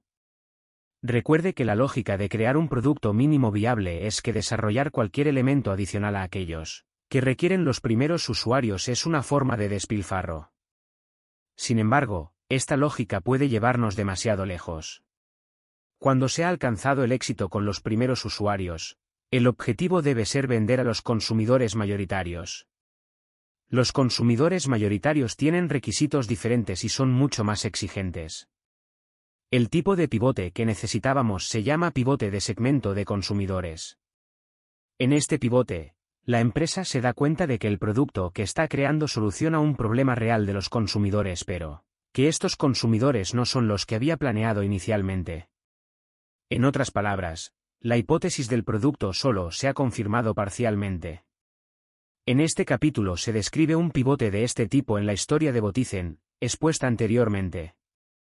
Un pivote de segmento de consumidores es un pivote especialmente difícil de ejecutar porque, tal y como aprendimos de la forma más dura en Imbu, las acciones que nos permitieron tener éxito con los primeros usuarios eran diametralmente opuestas a las acciones que teníamos que dominar para tener éxito con los consumidores mayoritarios.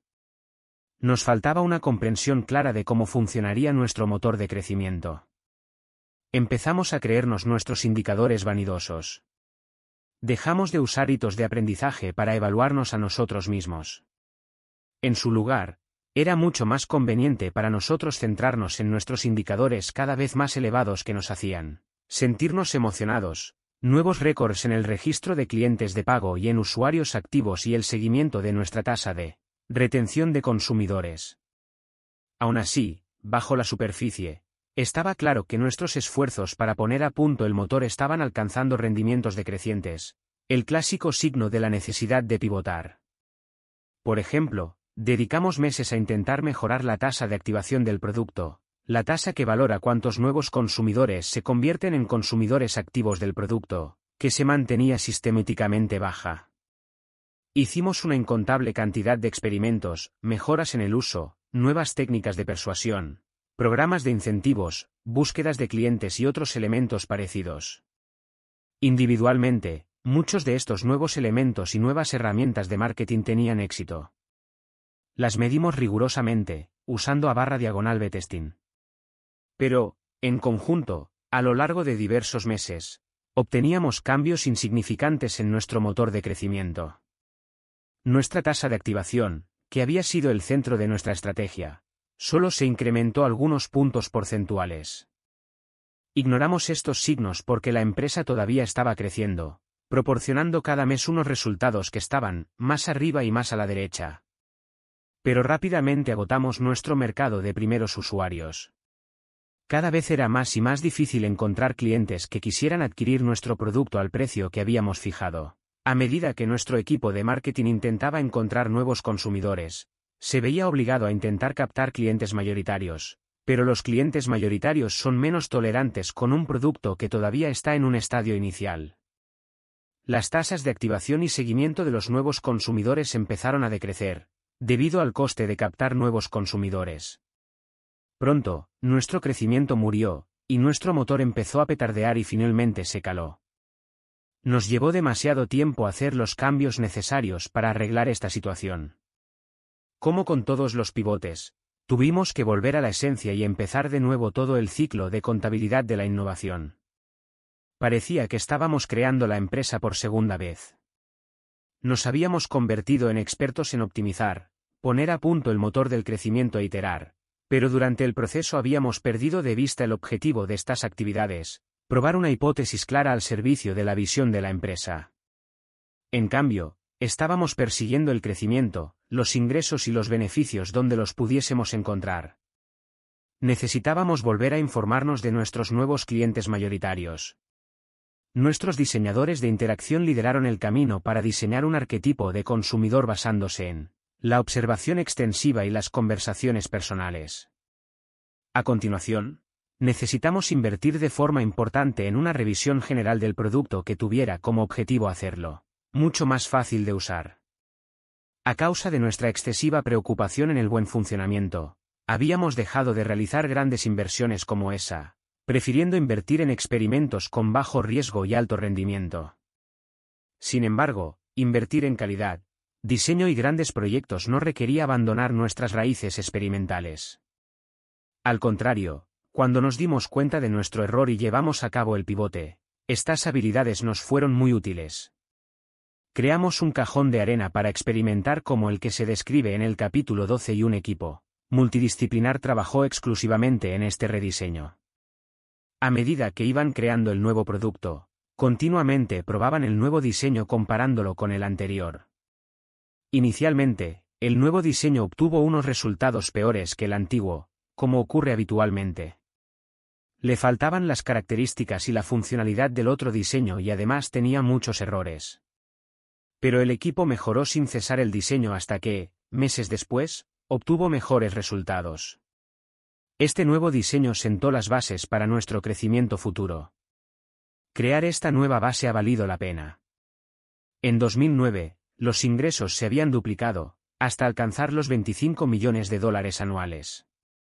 Pero podríamos haber disfrutado antes de este éxito si hubiéramos pivotado antes. Un catálogo de pivotes. Hay pivotes de diferentes sabores. La palabra pivote a veces se usa de forma incorrecta como sinónimo de cambio. Un pivote es un tipo especial de cambio, diseñado para probar una nueva hipótesis fundamental sobre el producto, el modelo de negocio y el motor del crecimiento. Pivote de acercamiento, zooming. En este caso, lo que antes se consideraba una característica del producto se convierte en el producto. Es el tipo de pivote que hizo Botizen cuando pasó de ser una red social entera a un simple producto de contacto. Para los votantes. Pivote de alejamiento, zoom out. Es la situación inversa. A veces una única característica es insuficiente para sostener todo el producto. En este tipo de pivote, lo que se consideraba el producto entero se convierte en una simple característica de un producto mucho mayor. Pivote de segmento de consumidor. En este pivote, la empresa se da cuenta de que el producto que está creando resuelve un problema real para consumidores reales, pero que estos no son el tipo de consumidores que inicialmente había planeado atender. En otras palabras, la hipótesis de producto se confirma parcialmente, resolviendo bien el problema, pero para un tipo de consumidor diferente al que se había anticipado inicialmente. Pivote de necesidad del consumidor. Como resultado de alcanzar un conocimiento del consumidor extremadamente bueno, a veces está claro que el problema que se intenta solucionar no es demasiado importante para ellos. Sin embargo, debido a esta gran intimidad con el consumidor, descubrimos otros problemas que son importantes y que pueden ser solucionados por nuestro equipo. En muchos casos, estos problemas relacionados pueden requerir algo más que el reposicionamiento del producto existente. En otros casos, puede demandar un producto totalmente nuevo. De nuevo, es un caso en el que la hipótesis del producto se confirma parcialmente, el consumidor objetivo tiene un problema que vale la pena solucionar, pero no es el que se había anticipado inicialmente. Un ejemplo famoso es la cadena Pat Belly Sandwich Shop, que hoy en día tiene más de 200 tiendas.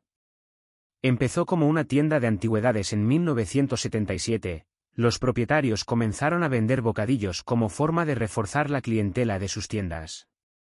Pronto tuvieron que pivotar hasta transformarse en una línea de negocio totalmente diferente. Pivote de plataforma. Un pivote de plataforma se refiere a un cambio de aplicación en una plataforma o viceversa. Habitualmente, las startups que aspiran a crear una nueva plataforma empiezan vendiendo una única aplicación, la llamada aplicación killer, para su plataforma. Más adelante la plataforma emerge como vehículo para terceros, como forma de crear sus propios productos relacionados. Sin embargo, este orden no siempre está claro y a veces las empresas necesitan ejecutar este pivote varias veces. Pivote de arquitectura del negocio. Este pivote toma un concepto de Jeffrey Moore, quien observó que las empresas suelen seguir una de estas dos arquitecturas de negocio mayoritarias, alto margen y bajo volumen, modelo de sistema complejo, o bajo margen y alto volumen, Modelo de volumen de operaciones. El primero habitualmente se asocia con los negocios para negocios, B2B, o ciclos de ventas a empresas, y el segundo con los productos para los consumidores en general, aunque hay notables excepciones. En un pivote de arquitectura del negocio, la empresa cambia de arquitectura. Algunas empresas cambian de alto margen y bajo volumen pasándose al mercado de masas, por ejemplo, el dispositivo de búsqueda de Google, otros, originariamente diseñados para el mercado de masas, se transforman y pasan a un modelo que requiere ciclos de ventas largos y costosos. Pivote de captura del valor. Hay muchas formas de capturar el valor que crea una empresa. Estos métodos suelen denominarse monetización o modelos de ingresos. Estos términos son demasiado limitados. La idea implícita de monetización es que es un elemento separado de un producto que se puede añadir o suprimir, a voluntad. En realidad, la captura del valor es una parte intrínseca de la hipótesis del producto. A menudo, los cambios en la forma de capturar valor por parte de la empresa pueden tener consecuencias de gran alcance para el resto del negocio, el producto y las estrategias de marketing. Pivote de motor del crecimiento. Como veremos en el capítulo 10, hay tres motores de crecimiento que propulsan a la startup. El crecimiento viral, el crecimiento pegajoso y el crecimiento remunerado. En este tipo de pivote, una empresa cambia su estrategia de crecimiento para buscar un crecimiento más rápido o más rentable. Habitualmente, pero no siempre, el cambio en el motor de crecimiento también requiere un cambio en la forma de capturar el valor. Pivote de canal. En la terminología de ventas habitual, el mecanismo a través del cual una empresa entrega sus productos a los consumidores se llama canal de venta o canal de distribución. Por ejemplo, los bienes de consumo envasados se venden en una tienda de comestibles. Los coches se venden en concesionarios y la mayoría del software para empresas, personalizado, a través de empresas de consultoría y servicios profesionales. A menudo, los requerimientos del canal determinan el precio, las características y el panorama competitivo del producto. Un pivote de canal es el reconocimiento de que la misma solución básica puede ser suministrada a través de un canal diferente con mayor efectividad. Siempre que una empresa abandona un complejo de venta anterior para vender directamente a sus consumidores, se produce un pivote de canal. Debido a su efecto destructivo en los canales de venta, Internet ha tenido un efecto disruptivo en los sectores que previamente requerían complejos de venta y canales de distribución como la publicación de periódicos, revistas y libros. Pivote de tecnología. Ocasionalmente, una empresa puede descubrir una forma diferente para alcanzar una misma solución usando una tecnología completamente distinta. Los pivotes de tecnología son mucho más habituales en las empresas consolidadas. En otras palabras, son innovaciones sostenibles, con una mejora incremental diseñada para atraer y retener una base de consumidores existente. Las empresas consolidadas destacan en este tipo de pivote porque no suponen un gran cambio. El segmento de consumidores es el mismo, el modelo de captura del valor es el mismo y los canales de socios son los mismos. La única pregunta es si la nueva tecnología puede proporcionar un precio y barra diagonal o unos resultados superiores en comparación con la tecnología existente. Un pivote es una hipótesis estratégica. A pesar de que los pivotes identificados anteriormente serán familiares para los estudiantes de estrategia empresarial, la capacidad de pivotar no sustituye al pensamiento estratégico. El problema con los ejemplos famosos de pivotes es que la mayoría de gente se familiariza con las estrategias que, al final, tienen éxito aplicadas por empresas famosas. La mayoría de lectores saben que Southwest o Walmart son ejemplos de una disrupción low cost de sus mercados, que Microsoft es un ejemplo de monopolio de plataforma y que Starbucks se ha basado en una marca prestigiosa y potente. Aquello que generalmente es menos conocido son los pivotes que han sido necesarios para descubrir estas estrategias. Las empresas tienen un fuerte incentivo para hacer girar sus historias de relaciones públicas alrededor de un heroico fundador y hacer que parezca que su éxito es el inevitable resultado de una buena idea. Aún así, a pesar de que las startups suelen pivotar hacia una estrategia que parece similar a la de una empresa con éxito, es importante no poner demasiado énfasis en estas analogías. Es extremadamente difícil saber si la analogía se ha trazado bien. ¿Hemos copiado los elementos esenciales o solo los superficiales? ¿Aquello que ha funcionado en esa industria puede aplicarse en la nuestra? Lo que ha funcionado en el pasado lo hará ahora. Un pivote se entiende mejor como una nueva hipótesis estratégica que requiere un producto mínimo viable para probarla. Los pivotes son hechos permanentes de la vida de cualquier negocio en crecimiento. Incluso después de que una empresa consiga su éxito inicial, debe seguir pivotando. Aquellos que estén familiarizados con las ideas del ciclo de vida de la tecnología de teóricos como Jeffrey Moore, conocerán algunos pivotes de última etapa por los nombres que les ha dado, el abismo, el tornado, la bolera. Los lectores de literatura sobre innovación disruptiva encabezada por Clayton Christensen, de la Universidad de Harvard, estarán familiarizados con empresas consolidadas que no consiguen pivotar cuando deberían. La habilidad crucial para los directivos de hoy en día es ser capaces de encajar estas teorías con su situación presente para aplicar el consejo correcto en el momento adecuado.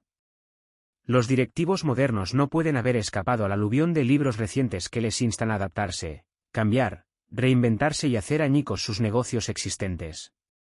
La mayoría de trabajos de esta categoría contienen muchas exhortaciones y muy pocos consejos específicos. Un pivote no solo es una exhortación a cambiar. Recuerde, es un tipo especial de cambio estructurado diseñado para probar una nueva hipótesis fundamental sobre el producto, el modelo de negocio y el motor de crecimiento. Es el centro del método Lean Startup. Es lo que hace resistentes a los errores a las empresas que siguen el método Lean Startup, si tomamos la dirección equivocada, tenemos las herramientas necesarias para darnos cuenta de ello y la agilidad necesaria para encontrar otro camino. En la parte 2 hemos analizado la idea de la startup a partir de sus actos de fe iniciales. Hemos probado esta idea con un producto mínimo viable. Hemos usado la contabilidad de la innovación y los indicadores accionables para evaluar los resultados y hemos tomado la decisión de pivotar o perseverar. He tratado estos temas con detalle para preparar lo que viene a continuación. Sobre el papel, estos procedimientos pueden parecer clínicos, lentos y simples. En el mundo real necesita otra cosa. Hemos aprendido a conducir mientras nos movíamos despacio. Ahora tenemos que aprender a competir. Crear una base sólida es el primer paso hacia nuestro destino real, la aceleración. Parte 3. Acelerar. Arrancar los motores. La mayoría de las decisiones a las que se enfrentan las startups no son claras. ¿Con qué frecuencia se debería lanzar un producto?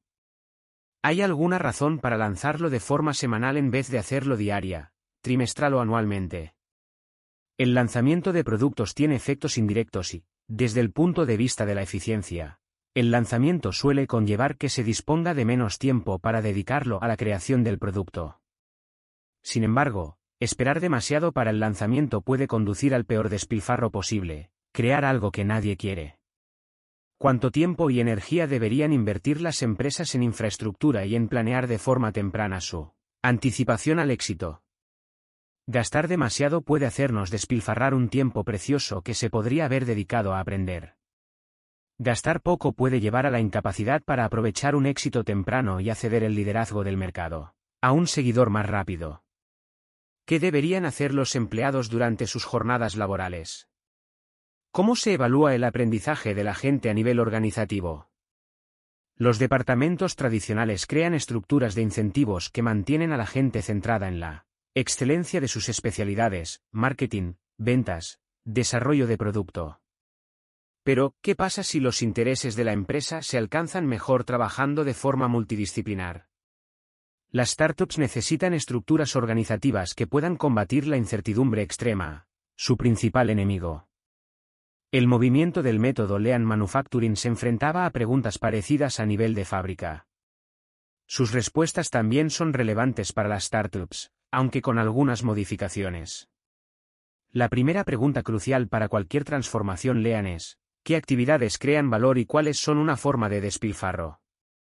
Cuando se entiende esta distinción, se puede empezar a usar las técnicas LEAN para eliminar el riesgo e incrementar la eficiencia de las actividades creadoras de valor. Para que estas técnicas se puedan usar en una startup, deben adaptarse a las circunstancias únicas del espíritu emprendedor.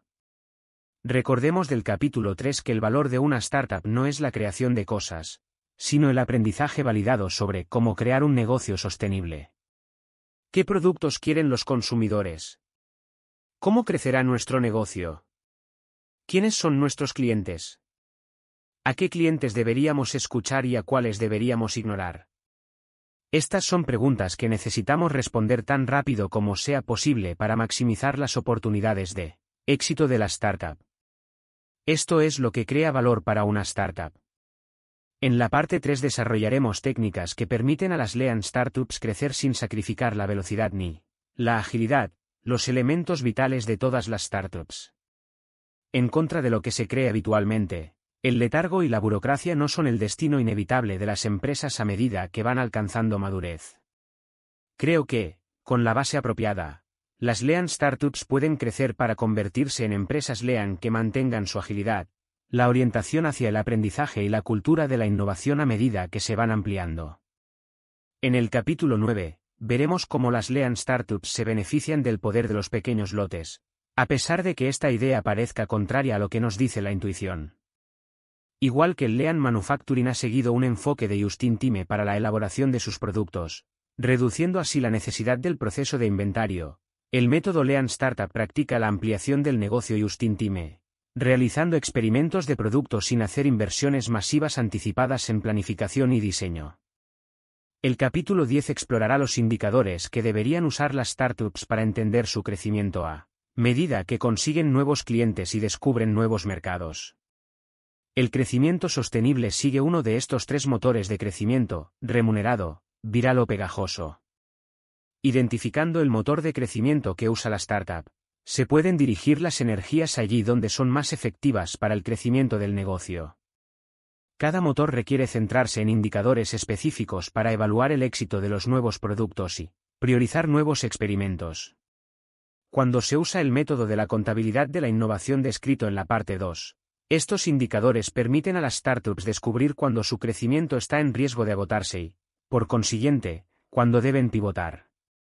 El capítulo 11 muestra cómo crear una organización adaptativa, invirtiendo la cantidad correcta en el proceso de mantener ágiles a los equipos a medida que crecen. Veremos cómo algunas técnicas del conjunto de herramientas del Lean Manufacturing, tales como los 5 porqués, ayudan a los equipos de las startups a crecer sin ser burocráticos o disfuncionales. También veremos cómo las disciplinas Lean sientan las bases para que la startup pueda realizar la transición hacia una compañía consolidada dirigida por la excelencia operacional. En el capítulo 12 volveremos al punto de partida. A medida que las startups se convierten en empresas consolidadas, se enfrentan a las mismas presiones que hacen necesario que las empresas de hoy en día encuentren nuevas formas para invertir en innovación disruptiva. De hecho, veremos que la ventaja del rápido crecimiento de una startup es que la empresa puede mantener su ADN empresarial a medida que madura. Hoy en día, las empresas deben aprender a dirigir una cartera de innovación sostenible e innovación disruptiva. La visión que ve las startups como un proceso a través del cual se va pasando por fases diferenciadas que dejan atrás determinados tipos de trabajo, como la innovación, está obsoleta. En lugar de esto, las empresas modernas deben destacar por ser capaces de llevar a cabo múltiples tipos de trabajo al mismo tiempo. Para hacerlo, exploraremos técnicas para mantener equipos e innovación dentro de una empresa consolidada. He incluido un epílogo titulado, No despilfarrar, en el cual considero algunas de las implicaciones más amplias del éxito del movimiento del método Lean Startup, ubicado en un contexto histórico, incluyendo algunas lecciones de movimientos del pasado, y doy algunas sugerencias para su evolución futura. 9. Formar lotes.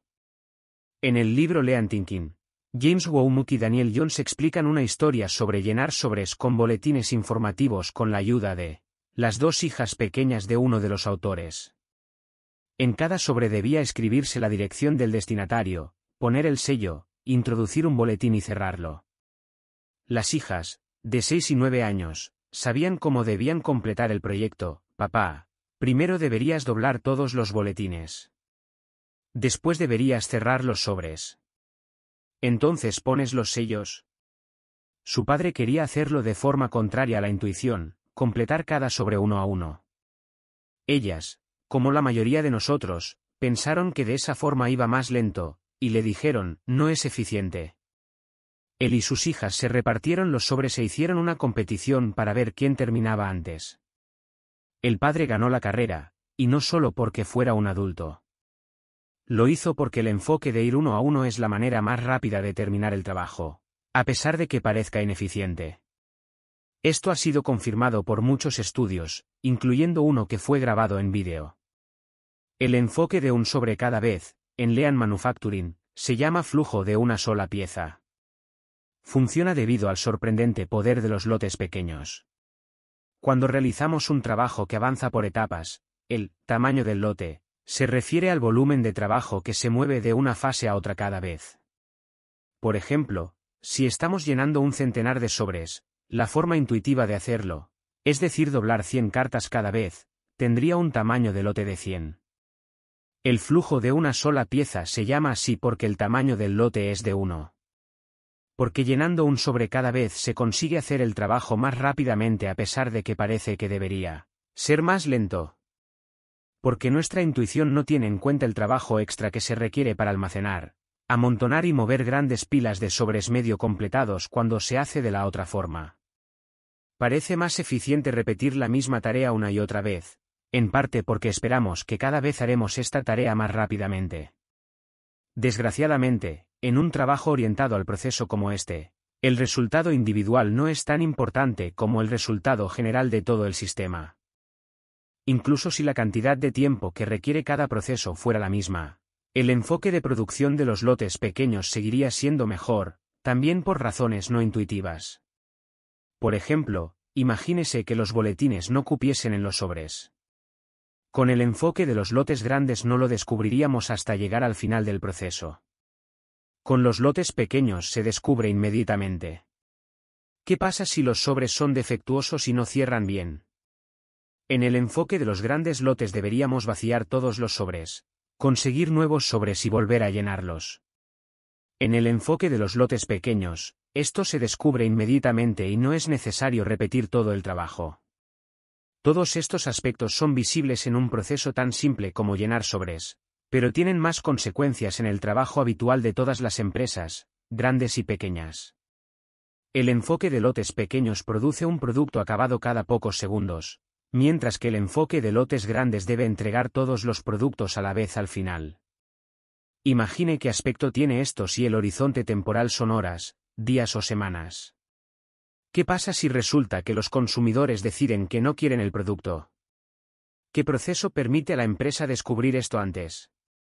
El Lean Manufacturing descubrió los beneficios de los lotes pequeños décadas atrás. En la economía tras la Segunda Guerra Mundial, los productores de automóviles japoneses, como Toyota, no podían competir con las gigantescas fábricas norteamericanas, que usaban las técnicas de producción de masas más recientes.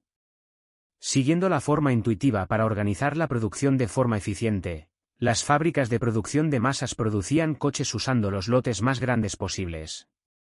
Gastaron cantidades enormes de dinero en comprar máquinas que producían diferentes piezas de los coches a decenas, centenares o millares.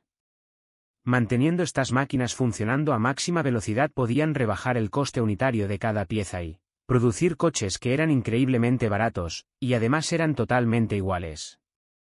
El mercado de automóviles japonés era mucho más pequeño, de manera que empresas como Toyota no podían emplear este tipo de economías de escala, así, las empresas japonesas se enfrentaban a la gran presión de la producción de masas. Además, los estragos de la guerra en la economía japonesa hacían que no hubiera capital disponible para realizar grandes inversiones en maquinaria. En este contexto, innovadores como Taiichi Ono, Shigao Shingo y otros encontraron la forma de tener éxito usando lotes pequeños. En lugar de comprar grandes máquinas especializadas que pudieran producir centenares de piezas a la vez, Toyota utilizó máquinas pequeñas de uso general que podían producir una amplia variedad de piezas en lotes pequeños. Esto requirió encontrar formas para reconfigurar rápidamente cada máquina para producir la pieza correcta en cada momento. Centrándose en este tiempo de conversión, Toyota fue capaz de producir automóviles enteros usando lotes pequeños durante el proceso. Este rápido cambio de las máquinas no fue una hazaña fácil. Como en cualquier transformación lean, Los sistemas y las herramientas existentes a menudo necesitan ser reinventados para trabajar con lotes pequeños. Shigao Shingo creó el concepto de cambio de herramienta en un solo dígito de minutos, SMED, por sus siglas en inglés, con el objetivo de funcionar con un volumen de trabajo de lotes más pequeños en las primeras fábricas de Toyota. También fue tan implacable en el replanteamiento de la forma en que se hacían funcionar las máquinas que fue capaz de reducir el tiempo de conversión de horas a menos de 10 minutos. Lo hizo no pidiendo a los trabajadores que trabajaran más rápidamente, sino reimaginando y reestructurando el trabajo necesario para hacerlo. Cada inversión en mejores herramientas y procesos conllevaba el beneficio correspondiente en términos de reducción del volumen del lote de trabajo. Debido a la menor dimensión del lote de trabajo, Toyota fue capaz de producir una mayor diversidad de productos, ya no era necesario que cada producto fuera exactamente igual que los demás para beneficiarse de las economías de escala que hacían tan potente la producción de masas. A lo largo del tiempo, esta capacidad permitió que Toyota entrara con éxito en mercados cada vez más grandes hasta convertirse en el mayor productor de automóviles en 2008. La mayor ventaja de trabajar con pequeños lotes es que los problemas de calidad se pueden identificar mucho antes. Este es el origen del famoso cable andón, de Toyota, que permite que cualquier trabajador pida ayuda tan pronto como se da cuenta de que hay un problema, como por ejemplo un defecto en una pieza, parando toda la línea de producción si no puede corregirse inmediatamente. Esta es otra práctica contraria a la intuición. Una cadena de montaje funciona mejor cuando lo hace sin problemas, moviendo los coches uno tras otro hasta el final de la cadena. El cable andón puede interrumpir este flujo, ya que la cadena se detiene en repetidas ocasiones. Sin embargo, los beneficios de encontrar y solucionar los problemas rápidamente son mayores que su coste. Este proceso de identificar y solucionar los defectos ha sido un juego de todos ganan para Toyota y sus clientes. Es la causa de las calificaciones de alta calidad históricas y los bajos costes de Toyota. Los lotes pequeños en el contexto del espíritu emprendedor. Cuando enseño este método a los emprendedores, a menudo empiezo con historias relacionadas con la producción manufacturera. Al cabo de un rato puedo ver miradas interrogantes, ¿qué tiene esto que ver con mi startup?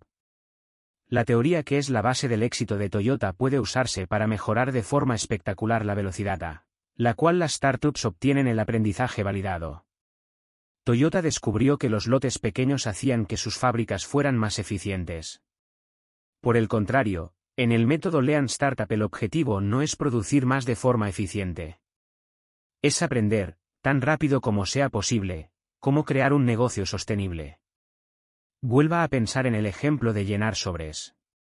¿Qué pasa si el cliente no quiere el producto que se está creando?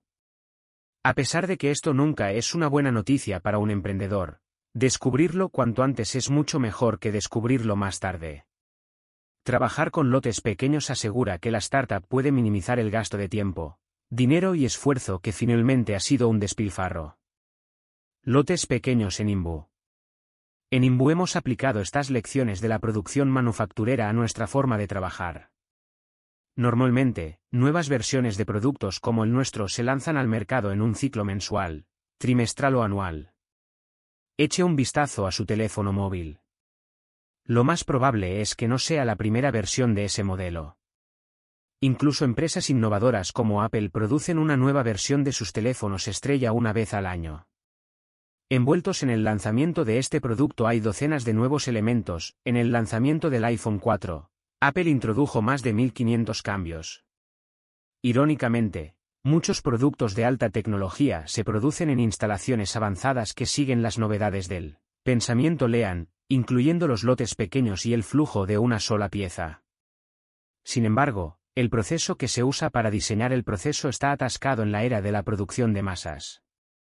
Piense en todos los cambios que se han hecho en un producto como el iPhone 4, los 1500 cambios se han lanzado al mercado en un único lote gigante.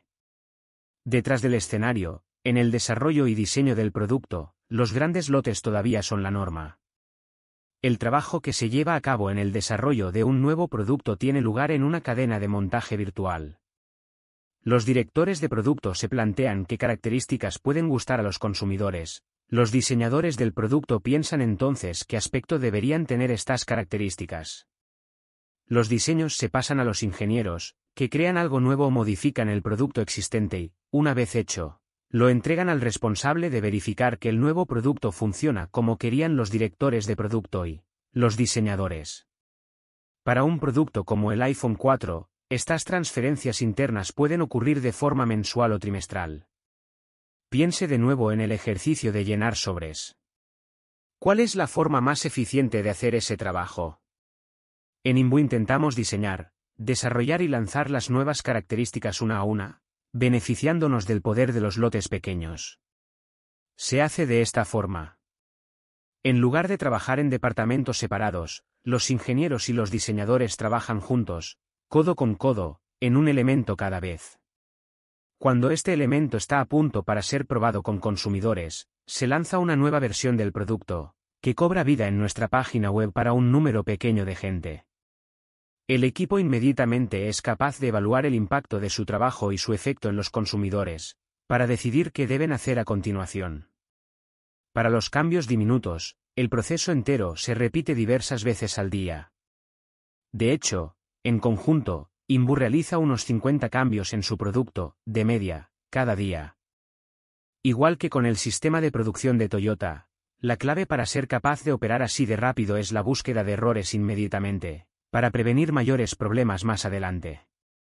Por ejemplo, realizamos un conjunto extensivo de pruebas que aseguran que después de cada cambio nuestro producto todavía funciona tal y como se ha diseñado.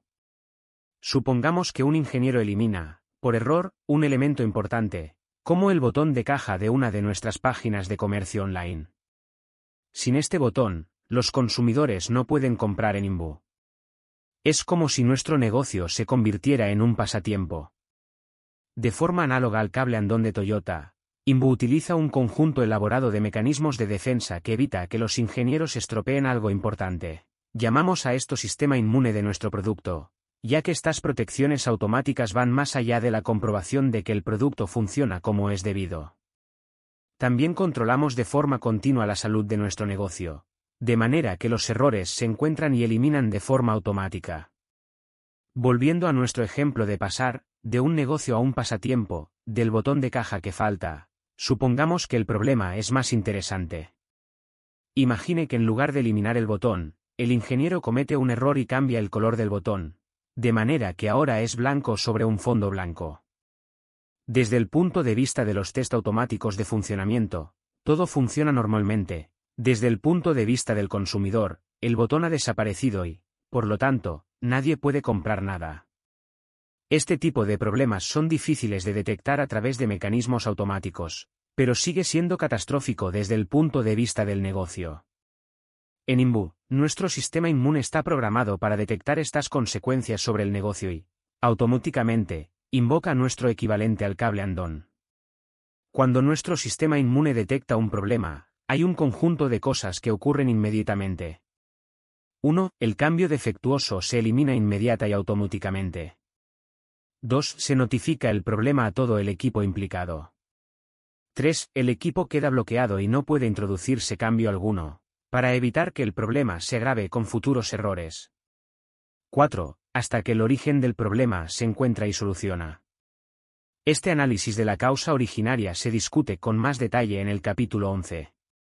En Imbu llamamos a esto desarrollo continuo y sigue siendo controvertido incluso en el rápido mundo del desarrollo de software.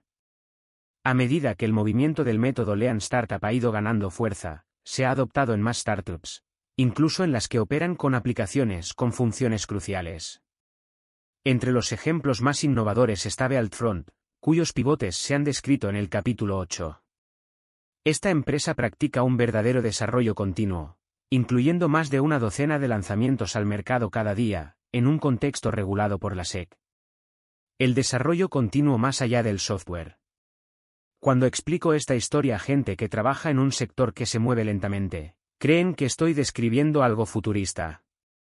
Pero cada vez más empresas están viendo cómo su proceso de diseño se acelera con las mismas fuerzas subyacentes, que hacen que este tipo de iteraciones rápidas sean posibles en la industria del software. Estas son las tres formas en que esto se está produciendo. 1. Hardware que se convierte en software. Piense en lo que ha ocurrido en la electrónica de consumo. Los últimos móviles y las tablets son poco más que una pantalla conectada a Internet. Prácticamente todo su valor está determinado por el software. Incluso los productos de la vieja escuela, como los automóviles, están viendo como partes cada vez más grandes de su valor se generan a través del software que llevan incorporado, que lo controla todo, desde el sistema de entretenimiento hasta el mecanismo que gobierna los frenos. Todo lo que se desarrolla a partir de software puede modificarse más rápidamente que un dispositivo físico o mecánico. 2. Cambios rápidos en la producción. Debido al éxito del movimiento del Lean Manufacturing, muchas cadenas de producción se organizan para permitir que cada nuevo producto que sale de la cadena esté personalizado según las preferencias del cliente, sin sacrificar la calidad o la efectividad en los costes.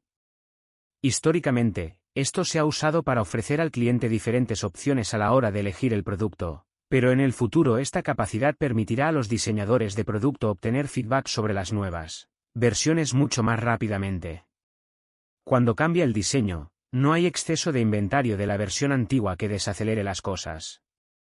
Desde que las máquinas están diseñadas para una conversión rápida, tan pronto como el nuevo diseño esté listo, se pueden producir rápidamente las nuevas versiones. 3. Impresión en 3D y herramientas rápidas de creación de prototipos.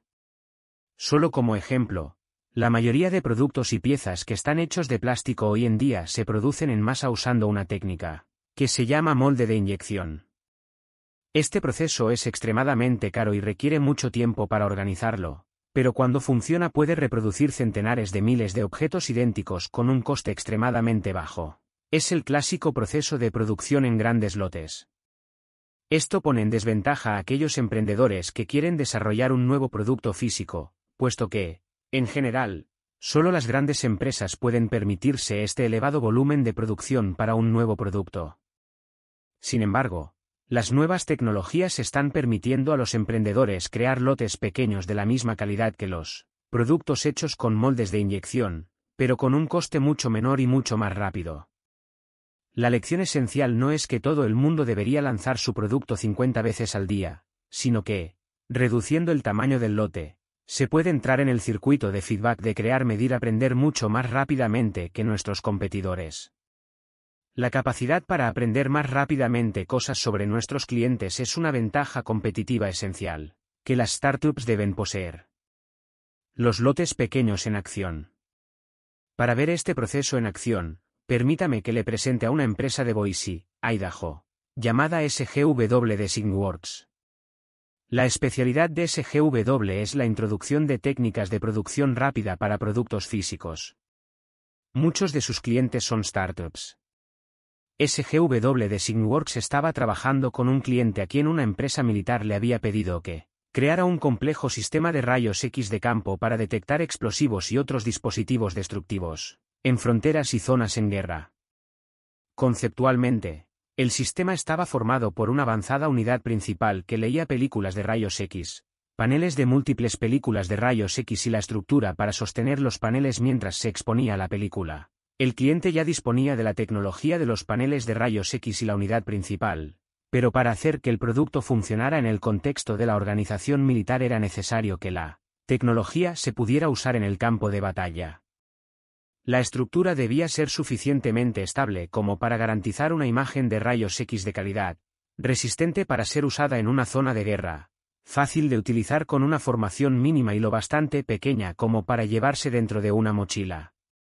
Este es el tipo de producto que estamos acostumbrados a pensar que tarda meses o años en desarrollarse, aunque las nuevas técnicas estén reduciendo este horizonte temporal. SGW empezó a generar prototipos visuales usando software de diseño 3D por ordenador. Los modelos en 3D sirvieron como herramienta de comunicación rápida entre el cliente y el equipo de SGW para tomar decisiones rápidas sobre el diseño.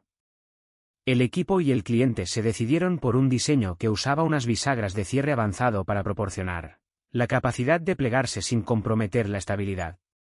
El diseño también integraba un mecanismo de succión de copa barra diagonal bomba para permitir que se pegara rápidamente y de forma reiterada los paneles de rayos.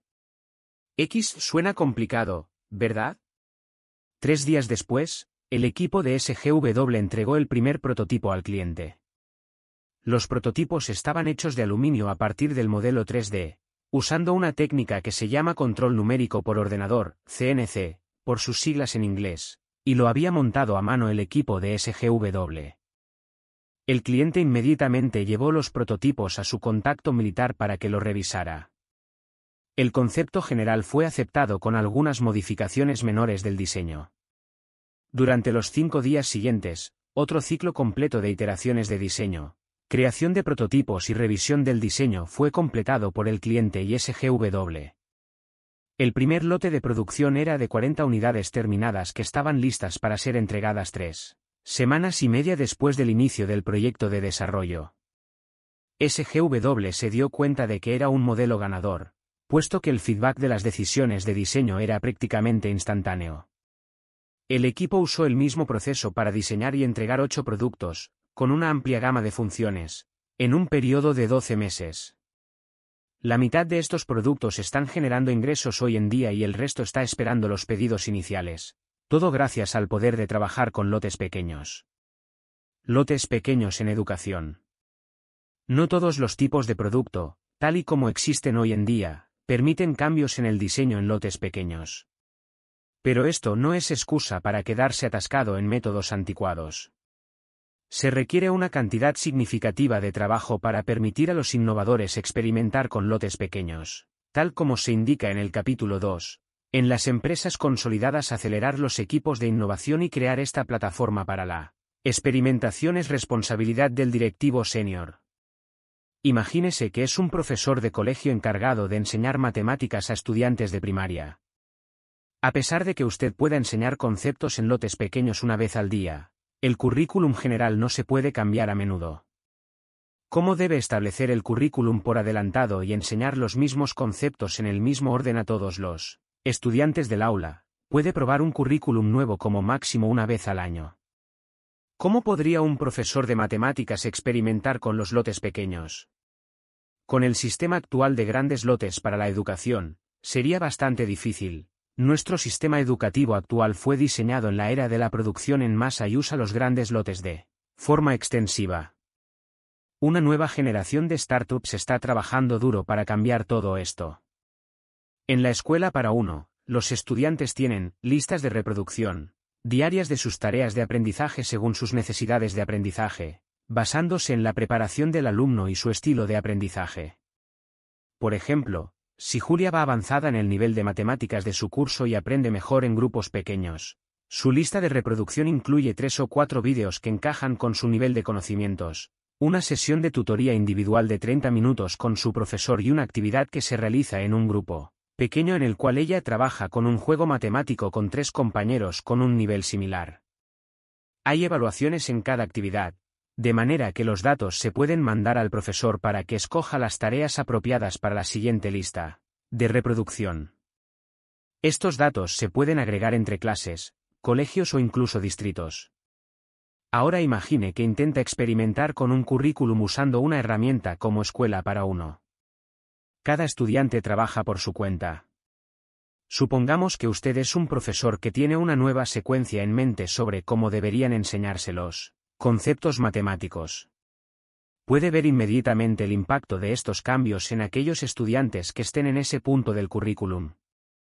Si usted juzga que es un buen cambio, puede extenderlo inmediatamente a todos los estudiantes, entonces llegarán a esta parte de currículum y obtendrán la nueva secuencia automáticamente. En otras palabras, herramientas como escuela para uno permiten a los profesores trabajar con lotes mucho más pequeños, con el consiguiente beneficio para los estudiantes. Y, a medida que las herramientas se van adoptando a gran escala, los experimentos con éxito de los profesores se pueden extender a nivel del distrito, la ciudad o incluso a nivel nacional. Este enfoque está teniendo un gran impacto y recibiendo elogios. La revista Time acaba de incluir la escuela para uno en su lista de ideas más innovadoras. Es la única organización educativa que ha conseguido estar en la lista. La espiral de la muerte de los lotes grandes. Los lotes pequeños suponen un desafío para los directivos que están anclados en las nociones tradicionales de productividad y progreso, puesto que creen que la especialización funcional es mucho más eficiente para los trabajadores expertos. Imagínese que es un diseñador de productos que supervisa un nuevo producto y necesita producir 30 diseños diferentes. Probablemente parece que la forma más eficiente de trabajar es hacerlo de forma aislada, usted solo elaborando los diseños uno a uno. Entonces, cuando los ha terminado todos, le pasa los diseños al equipo de ingenieros para que puedan trabajar. En otras palabras, trabaja en grandes lotes. Desde el punto de vista de la eficiencia individual, trabajar con lotes grandes tiene sentido. También tiene otras ventajas, promueve la creación de habilidades, hace más fácil evaluar a los trabajadores y, lo más importante, permite a los expertos trabajar sin interrupciones. Al menos, en teoría. Desgraciadamente, la realidad raramente funciona así. Considere nuestro ejemplo. Después de pasar 30 diseños a los ingenieros, el diseñador queda libre para centrar su atención en el siguiente proyecto. Pero recuerde los problemas que aparecen durante el ejercicio de llenar sobres. ¿Qué pasa cuando los ingenieros tienen preguntas sobre cómo funcionan los diseños? ¿Qué pasa si alguno de los diseños no está claro? ¿Qué pasa si algo va mal mientras los ingenieros intentan usar los diseños? Inevitablemente, estos problemas se convierten en interrupciones para el diseñador, y esas interrupciones interfieren el siguiente gran lote en el que se supone que trabaja. Si es necesario rehacer los diseños, los ingenieros pueden quedarse sin hacer nada mientras esperan a que se termine la repetición del trabajo. Si el diseñador no está disponible, los ingenieros quizá tendrán que rehacer los diseños ellos mismos. Por eso se crean tan pocos productos tal como se habían diseñado. Cuando trabajo con directores de producto y diseñadores en empresas que usan lotes grandes, a menudo descubro que tienen que rehacer su trabajo cinco o seis veces para cada lanzamiento. Un director de producto con el que trabajé estaba tan inundado de interrupciones que llegó a ir a la oficina en mitad de la noche para trabajar sin que le molestasen. Cuando sugerí que debería intentar cambiar el proceso de trabajo y pasar de los lotes grandes al flujo de una sola pieza lo rechazó, porque sería ineficiente. El instinto para trabajar con lotes grandes es tan fuerte que, incluso cuando funciona mal, tendemos a culparnos a nosotros mismos. Los lotes grandes suelen crecer con el tiempo. Cómo hacer avanzar el lote suele conllevar trabajo adicional, repeticiones, retrasos e interrupciones. Todo el mundo tiene incentivos para trabajar con lotes cada vez mayores, intentando minimizar estos gastos generales. Esto se llama la espiral de la muerte de los grandes lotes porque, a diferencia de lo que ocurre con la producción manufacturera, no hay un límite físico para el tamaño máximo del lote. Es posible que el tamaño del lote siga creciendo y creciendo. Finalmente, un lote se convierte en el proyecto de máxima prioridad, una nueva versión del producto que equivale a apostarse la empresa, debido a que ha pasado mucho tiempo desde el último lanzamiento de la compañía. Pero ahora los directivos tienen incentivos para incrementar el tamaño del lote en lugar de lanzar el producto. Si observamos todo el tiempo que el producto ha pasado en la fase de desarrollo, ¿Por qué no arreglar otro error o añadir otro elemento? ¿Quién quiere ser el directivo que arriesga el éxito de un gran lanzamiento por no ser capaz de arreglar un error, potencialmente crucial? Trabajé en una empresa que entró en esta espiral de muerte. Estuvimos trabajando durante meses en una nueva versión de un producto realmente popular. La versión original había estado en fase de fabricación durante años y las expectativas sobre el nuevo lanzamiento eran increíblemente altas. Pero cuanto más trabajábamos, más asustados estábamos de la reacción de los consumidores al ver la nueva versión. A medida que nuestros planes eran más ambiciosos, también crecía el número de errores, los conflictos y los problemas que teníamos que resolver.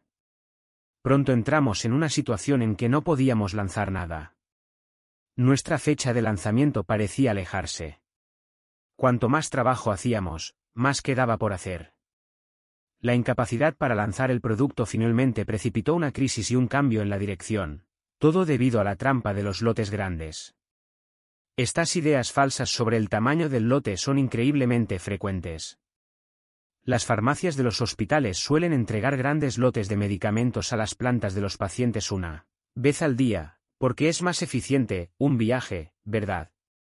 Pero muchos de estos medicamentos son devueltos a la farmacia cuando la medicación de un paciente cambia o el paciente es trasladado o dado de alta, provocando que el personal de la farmacia tenga que repetir mucho trabajo y reprocesar, o tirar, medicamentos. Entregar lotes más pequeños cada cuatro horas reduce la cantidad de trabajo de la farmacia y asegura que los medicamentos correctos estén en el lugar adecuado cuando se necesitan. Las muestras de sangre del laboratorio del hospital a menudo se analizan en lotes de una hora. Los flebotomistas extraen sangre de diversos pacientes y mandan las muestras al laboratorio. Esto alarga el tiempo que tardan los resultados y puede perjudicar la calidad de las pruebas. Se ha convertido en algo frecuente que los hospitales lleven pequeños lotes, dos pacientes, o la muestra de un único paciente al laboratorio incluso aunque esto provoque que se tenga que contratar a otro, flebotomista o incluso a dos, porque el coste total para el sistema es menor. Tire, no empuje. Supongamos que está conduciendo, ponderando los méritos de los lotes pequeños, y se encuentra que, accidentalmente, aboya su nuevo Toyota Camry azul de 2011. Lo lleva al concesionario para que lo reparen y se espera oír las malas noticias. El técnico le explica que necesita que le cambien el parachoques. Comprueba los niveles de su inventario y le dice que tiene un parachoques nuevo en stock y que puede realizar la reparación inmediatamente. Esto es una buena noticia para todos, para usted porque tiene su coche reparado antes y para el concesionario, porque tienen un cliente satisfecho y no se arriesgan a que usted lleve el coche a algún otro sitio. Además, no tienen que almacenar su coche o darle uno de repuesto mientras esperan a que llegue la pieza. En la producción en masa tradicional, la forma de evitar el desabastecimiento, es decir, no disponer del producto que el cliente quiere, es mantener un gran inventario de reserva por si acaso. Puede que el Camry azul de 2011 sea bastante popular pero, ¿qué pasa con el modelo del año anterior o el modelo de cinco años atrás? Cuanto más inventario se mantenga, más probabilidad hay de tener los productos en stock para todos los clientes. Pero los inventarios grandes son caros porque deben transportarse, almacenarse y revisarse. ¿Qué pasa si el parachoques de 2011 tiene un defecto? Todos los repuestos de todos los almacenes se convierten en un despilfarro instantáneamente. La producción Lean soluciona el problema del desabastecimiento con una técnica que se llama tirar. Cuando usted lleva el coche al concesionario para repararlo, se utiliza un parachoques del Camry azul de 2011. Esto crea un agujero en el inventario del concesionario, lo que automáticamente origina una señal que se envía a las instalaciones de reaprovisionamiento llamado Centro de Distribución de Piezas de Toyota, PDC, por sus siglas en inglés. El PDC manda al concesionario un nuevo parachoques, lo que crea otro agujero en el inventario. Esto hace que se envíe una señal similar al almacén regional, llamado Centro de Redistribución de Piezas de Toyota, PRC, por sus siglas en inglés, donde todos los suministradores de piezas mandan sus productos. Este almacén manda una señal a la fábrica donde se fabrican los parachoques para que produzcan otro parachoques, que se fabrica y se manda al PRC. El objetivo ideal es alcanzar lotes pequeños a lo largo del flujo de una única pieza en toda la cadena de producción. Cada paso en la línea tira las partes que necesita de la etapa anterior. Es el famoso método de producción Just in Time de Toyota. Cuando las empresas se pasan a este tipo de producción, sus almacenes se reducen inmediatamente, a medida que la cantidad de inventario, solo por si acaso. Llamado inventario de trabajo en curso, WIP por sus siglas en inglés, se reduce de forma espectacular. De esta reducción casi mágica del WIP toma el nombre la producción Lean. Es como si toda la cadena de oferta se pusiera a dieta de repente. Las startups luchan para ver su inventario de trabajo en curso. Cuando las fábricas tienen exceso de WIP, literalmente se amontona en el suelo de la fábrica. Como la mayor parte del trabajo de las startups es intangible, esto no es visible. Por ejemplo, todo el trabajo que se destina a diseñar el producto mínimo viable es, hasta el momento en que se lanza el producto, un inventario WIP. Los diseños incompletos, las asunciones no validadas y la mayoría de los planes de negocio son WIP. Casi todas las técnicas del método Lean Startup que se han discutido hasta el momento funcionan mágicamente de dos maneras, convirtiendo los métodos de empujar en tirar y reduciendo el tamaño de los lotes. En la producción manufacturera, la técnica de tirar Se usa principalmente para asegurar que los procesos de producción se mantienen según los niveles de demanda de los consumidores. Sin esto, las fábricas pueden acabar produciendo mucho más, o mucho menos, de la cantidad de producto que los consumidores realmente quieren. Sin embargo, aplicar este enfoque para desarrollar nuevos productos no es tan sencillo. Algunas personas malinterpretan el modelo del método Lean Startup considerando que se trata de aplicar la técnica de tirar a partir de los deseos de los consumidores. Esta idea asume que los consumidores nos dirán qué productos fabricar y esto actuaría como señal para tirar, de manera que los haga el equipo de desarrollo de producto. Como he mencionado antes, así no trabaja el modelo del método Lean Startup, puesto que los consumidores no suelen saber qué es lo que quieren. Nuestro objetivo en la creación de productos es ser capaces de llevar a cabo experimentos que nos ayuden a comprender cómo crear un negocio sostenible. Por lo tanto, la forma correcta sobre cómo idear el proceso de desarrollo de productos en el método Lean Startup es que éste responde a las demandas de tirar en forma de experimentos que tienen que ser puestos en práctica. En cuanto formulemos las hipótesis que queremos probar, el equipo de desarrollo de productos debería diseñar y llevar a cabo estos experimentos tan rápidamente como sea posible, usando el tamaño de lote más pequeño que consiga acabar el trabajo. Recuerde que, a pesar de que llamamos al circuito de feedback crear, medir, aprender porque las actividades ocurren en ese orden, nuestra planificación realmente funciona en orden inverso. Imaginamos que necesitamos aprender y entonces trabajamos hacia atrás para ver qué producto funcionará para realizar el experimento y obtener este aprendizaje. Por consiguiente, no es el consumidor, sino nuestra hipótesis sobre el consumidor, lo que, tira, de nuestro proceso de desarrollo de producto y el resto de funciones. Cualquier otro trabajo es un despilfarro. La función de, tirar, de la hipótesis en las tecnologías limpias. Para ver esto en acción, echemos un vistazo a la startup establecida en Berkeley, Alphabet Energy. Cualquier máquina o proceso que genere energía, tanto si es un motor en una fábrica o una central térmica que use carbón, genera calor. Alphabet Energy ha desarrollado un producto que puede generar electricidad a partir de este calor que se desperdicia, usando un nuevo tipo de material llamado termoeléctrico. El material termoeléctrico de Alphabet Energy fue desarrollado durante 10 años por científicos en Lawrence Berkeley, National Laboratories, Igual que con muchos productos de tecnologías limpias, hay grandes retos que deben afrontarse para llevar al mercado un producto como este.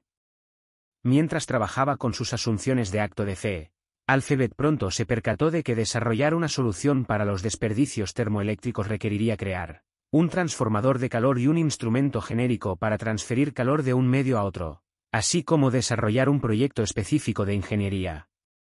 Por ejemplo, si Alphabet quisiera crear una solución para una empresa como Pacific Gas Electric, el transformador de calor debería estar configurado, diseñado e instalado para capturar el calor proveniente del sistema de escape de la planta eléctrica. Lo que hace única a Alphabet Energy es que la empresa tomó rápidamente una decisión inteligente sobre el proceso de investigación. En lugar de usar como materiales elementos relativamente raros, decidieron basar su investigación en las láminas de silicio, la misma sustancia química de las unidades de procesamiento central de los ordenadores, CPU, por sus siglas en inglés. Tal como explica el director ejecutivo Matthew Scalin, nuestra termoeléctrica es la única que puede usar la infraestructura de los semiconductores low cost para la fabricación. Esto es lo que ha permitido a Alphabet Energy diseñar y fabricar sus productos en lotes pequeños. Por el contrario, las startups de tecnologías limpias con más éxito han tenido que realizar sustanciales inversiones iniciales. El productor de paneles solares SunPower tuvo que construir fábricas para producir sus paneles y asociarse con instaladores antes de que éstas fueran totalmente operativas. De forma parecida, BridgeSource recaudó 291 millones de dólares para crear y hacer operativas las plantas de energía solar antes de suministrar ni un vatio a un consumidor. En lugar de tener que invertir tiempo y dinero en caras instalaciones de producción, Alphabet fue capaz de beneficiarse de la infraestructura masiva existente que producía láminas de silicio para la electrónica de los ordenadores. Como resultado, Alphabet pudo pasar del concepto del producto a tener una versión física en sus manos en solo seis semanas. El reto de Alphabet fue encontrar la combinación perfecta de resultado, precio y diseño físico que fuera útil para los primeros consumidores.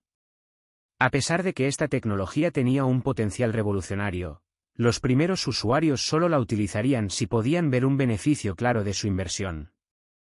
Podría parecer que el mercado más obvio para la tecnología de Alphabet serían las centrales eléctricas y, además, esto era la hipótesis inicial del equipo. Alphabet tenía la hipótesis de que las turbinas de gas serían una aplicación ideal, estas turbinas, que son como motores de reacción anclados al suelo. Las usan los generadores eléctricos para suministrar energía cuando hay una punta de demanda. Alphabet creía que sujetar sus semiconductores a estas turbinas sería simple y barato. La empresa emprendió la tarea de probar su hipótesis en pequeños lotes, creando una solución a pequeña escala para sus consumidores como forma de aprendizaje. Igual que con muchas ideas iniciales, su hipótesis fue refutada rápidamente. Las empresas eléctricas tienen aversión al riesgo, hecho que hace poco probable que puedan ser primeros usuarios. Como no estaban sobrecargados por un enfoque de lotes grandes, Alphabet estaba lista para pivotar tras tres meses de investigación. Alphabet ha eliminado también muchos otros mercados potenciales, realizando una serie de pivotes de segmento de consumidor. Los esfuerzos actuales se centran en las empresas manufactureras, que tienen la capacidad necesaria para experimentar con nuevas tecnologías en partes independientes de sus fábricas. Esto permite a los primeros usuarios evaluar los beneficios reales antes de comprometerse con un despliegue más amplio. Estos primeros usos han permitido probar más asunciones de Alphabet. A diferencia del negocio del hardware, los consumidores no quieren pagar un alto precio para obtener un rendimiento elevado. Esto ha requerido cambios significativos en el producto de Alphabet para configurarlo de modo que alcance el mínimo coste por vatio posible. Toda esta experimentación ha costado a la empresa una fracción minúscula de lo que han consumido otras startups energéticas. Hasta el momento, Alphabet ha recaudado aproximadamente un millón de dólares. Solo el tiempo dirá si prevalecen, pero gracias al poder de los lotes pequeños, serán capaces de descubrirlo mucho más rápido. El sistema de producción de Toyota es probablemente el sistema de management más puntero del mundo, pero todavía es más impresionante el hecho de que Toyota haya creado la organización de aprendizaje más avanzada de la historia. Ha demostrado la capacidad de desencadenar la creatividad de sus empleados, conseguir un crecimiento consistente y producir nuevos productos innovadores sin cesar a lo largo de casi un siglo. Este es el tipo de éxito de largo plazo al que deberían aspirar los emprendedores. A pesar de que las técnicas LEAN de producción son poderosas, son solo la manifestación de una organización altamente funcional, que se compromete a alcanzar el máximo rendimiento empleando las medidas de progreso correctas a lo largo del tiempo. El proceso es solo la base a partir de la cual se puede desarrollar una gran cultura de la empresa.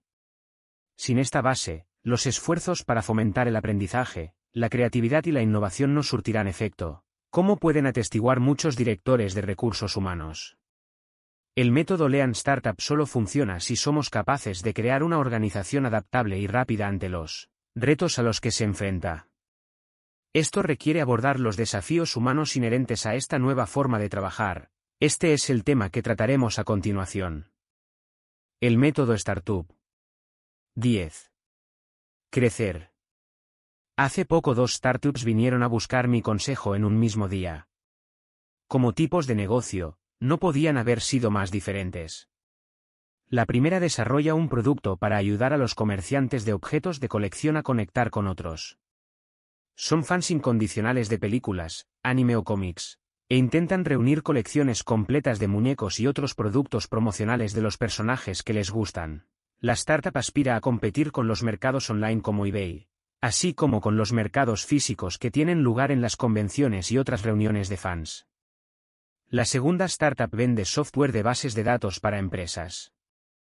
Tienen tecnología de bases de datos de última generación que puede complementar o reemplazar los productos de grandes empresas como Oracle, IBM o SAP. Sus clientes son directores de información, directivos e ingenieros de algunas de las mayores organizaciones del mundo. Realizan ventas a largo plazo que requieren vendedores, ingeniería de ventas, instalaciones de soporte y contratos de mantenimiento. Perdóneme por pensar que estas dos empresas no tienen absolutamente nada en común, pero, aún así, ambas vinieron a mí con el mismo problema. Las dos tenían clientes y unos ingresos iniciales prometedores. Habían validado e invalidado muchas hipótesis sobre sus modelos de negocio y estaban ejecutando sus planes de producto con éxito. Sus clientes habían proporcionado una mezcla saludable de feedback positivo y sugerencias de mejora. Ambas empresas habían usado su éxito inicial para recaudar dinero de inversores externos. El problema era que ninguna de las dos estaba creciendo.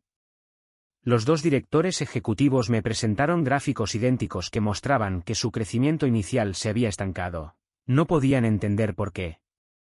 Eran conscientes de la necesidad de mostrar progresos a sus empleados e inversores y vinieron a mí porque querían consejos sobre cómo hacer despegar su crecimiento. Debían invertir en más publicidad o en programas de marketing. Debían centrarse en la calidad del producto o en nuevos elementos. Debían mejorar la tasa de conversión o el precio. Las dos empresas comparten una similitud profunda en la forma en que crecen sus negocios y, por lo tanto, una confusión similar sobre qué hacer. Ambas usan el mismo, motor de crecimiento, el tema de este capítulo. ¿De dónde viene el crecimiento? El motor de crecimiento es el mecanismo que usan las startups para alcanzar el crecimiento sostenible. Uso la palabra sostenible para excluir todas aquellas actividades puntuales que generan una oleada de consumidores pero que no tienen impacto a largo plazo, como por ejemplo un anuncio o un ardid publicitario que puede usarse para hacer despegar el crecimiento, pero que no puede sostener este crecimiento a largo plazo.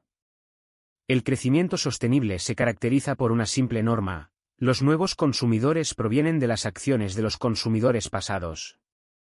Los consumidores pasados llevan al crecimiento sostenible de cuatro formas. 1. El boca a boca.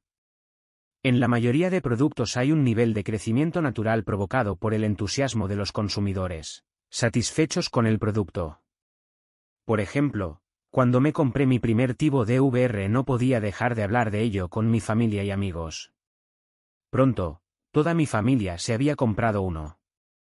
2. Efecto secundario del uso del producto. La moda o el estatus, como los productos de lujo, proporcionan conocimiento del producto cuando se usa.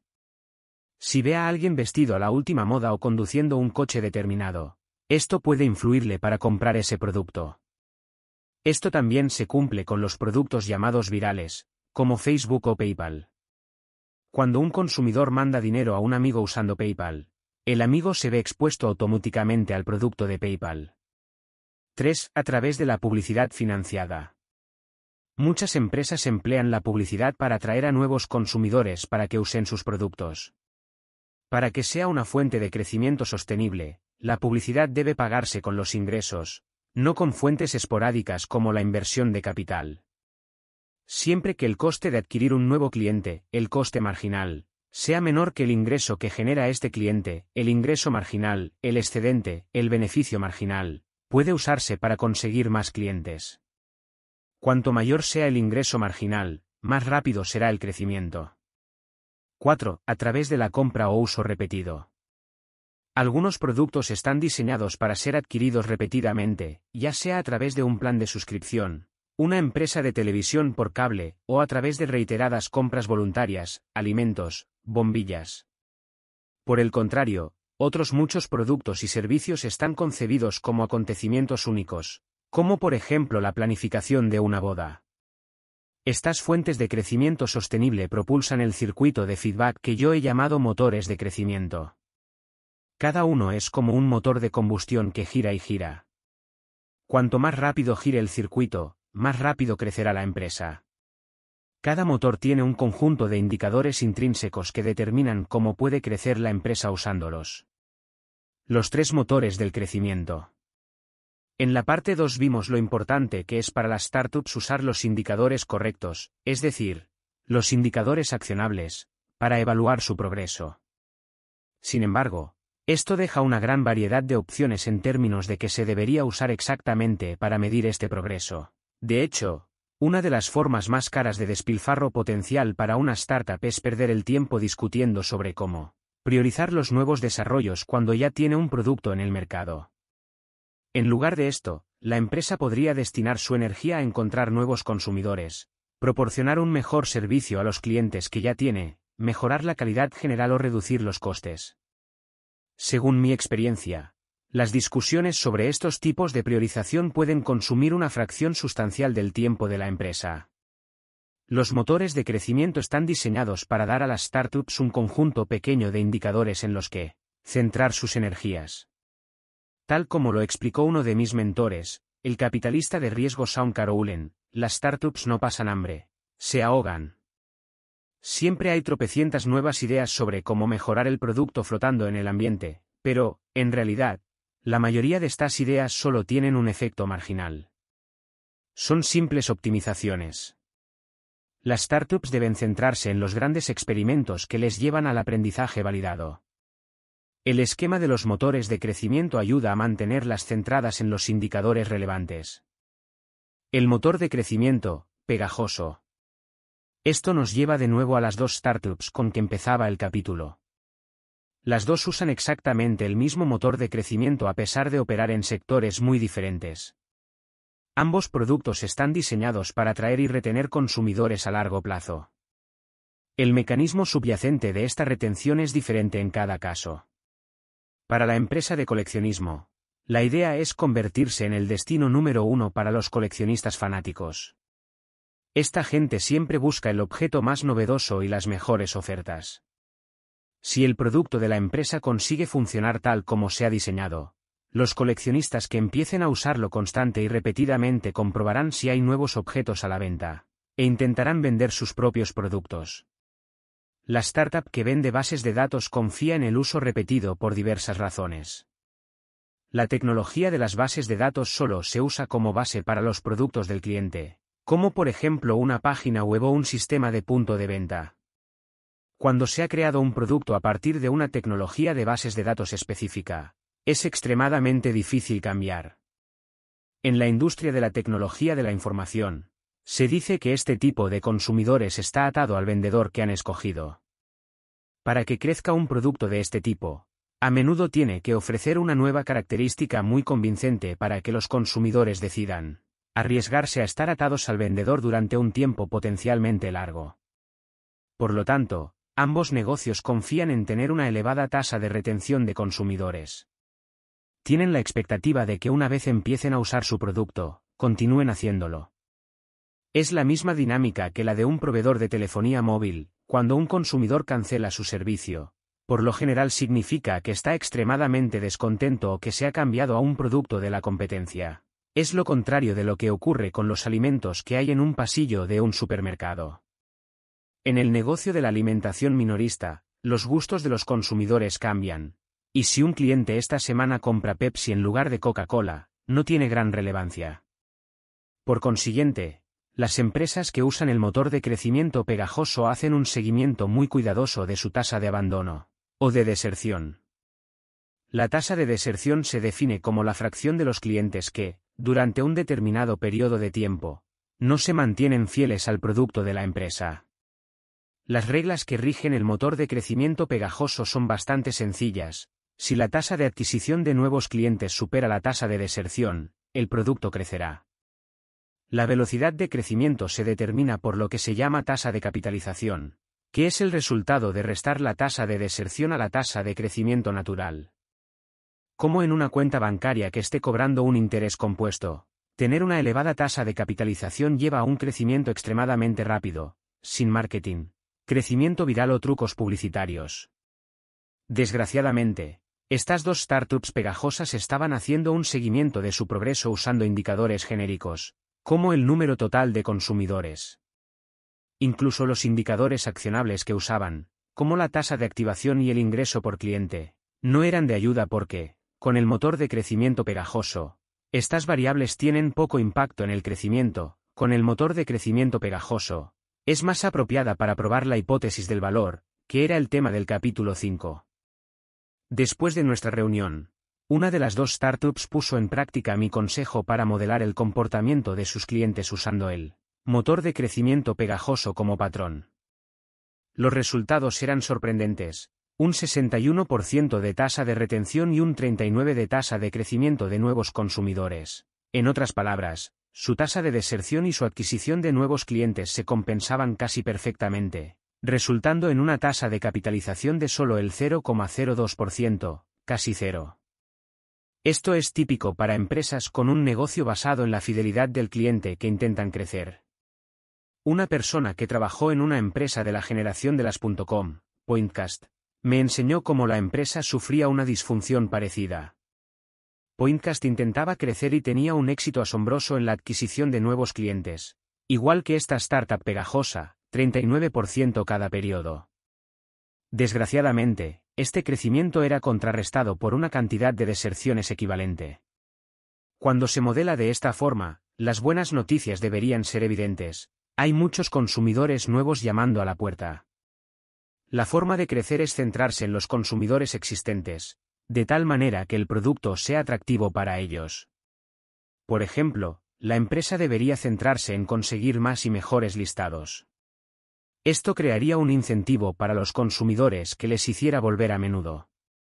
De forma alternativa, la empresa podría hacer algo más directo, como mandarles mensajes sobre ventas limitadas u ofertas especiales. De cualquier forma, su eje central debería ser la necesidad de mejorar la retención de consumidores. Esto va en contra de la intuición estándar según la cual, si una empresa no consigue crecer, debería invertir más en ventas y en marketing. Este resultado poco intuitivo es difícil de inferir a partir de los indicadores vanidosos estándares. El motor de crecimiento viral. Las redes sociales online y el Topperware son ejemplos de productos en los cuales los consumidores hacen la parte del león del marketing.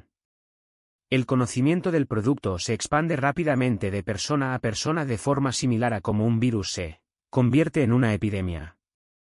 Esto es distinto del simple crecimiento boca a boca discutido anteriormente. En su lugar, los productos que muestran un crecimiento viral dependen de la transmisión de persona a persona como consecuencia del uso normal del producto. Los consumidores no actúan intencionadamente como evangelizadores, necesariamente no corren la voz sobre el producto. El crecimiento se produce automáticamente como efecto secundario del uso del producto por parte de los consumidores. Los virus no son opcionales. Por ejemplo, una de las historias más famosas de éxito viral es la de una empresa llamada Hotmail.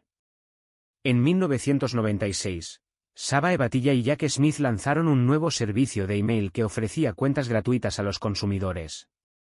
Al principio el crecimiento fue lento, con solo una pequeña inversión inicial proveniente de la empresa de capital riesgo Draper Fischer Hurvetson, el equipo de Hotmail no se podía permitir una campaña de marketing extensiva.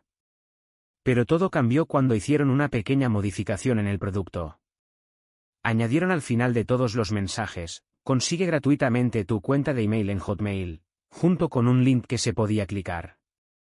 En semanas, este pequeño cambio en el producto produjo resultados masivos. En seis meses, Batilla y Smith habían registrado más de un millón de nuevos clientes. Cinco semanas después, habían alcanzado la cifra de 2 millones. Dieciocho meses después de lanzar el servicio, con 12 millones de suscriptores, vendieron la empresa a Microsoft por 400 millones de dólares. El mismo fenómeno funciona con las famosas reuniones de Topperware, en las cuales los clientes reciben comisiones por vender el producto a sus amigos y vecinos. Cada charla promocional es una oportunidad no solo para vender productos de Topperware sino también para convencer a otros consumidores de que se conviertan en representantes de Topperware. Las reuniones de Topperware siguen siendo potentes incluso después de décadas. Muchas otras empresas contemporáneas, como Pamper Chef, propiedad de la empresa Berkshire Hathaway, de Warren Buffett, Southern Living y Tasteful Simple, han adoptado con éxito un modelo similar. Igual que con los otros motores de crecimiento, el motor viral está impulsado por un circuito de feedback que puede cuantificarse. Se llama circuito viral, y su velocidad está determinada por un único término matemático llamado coeficiente viral. Cuanto mayor es este coeficiente, más rápido se expande el producto. El coeficiente viral mide cuántos nuevos consumidores usarán el producto como consecuencia de que se registre un nuevo consumidor.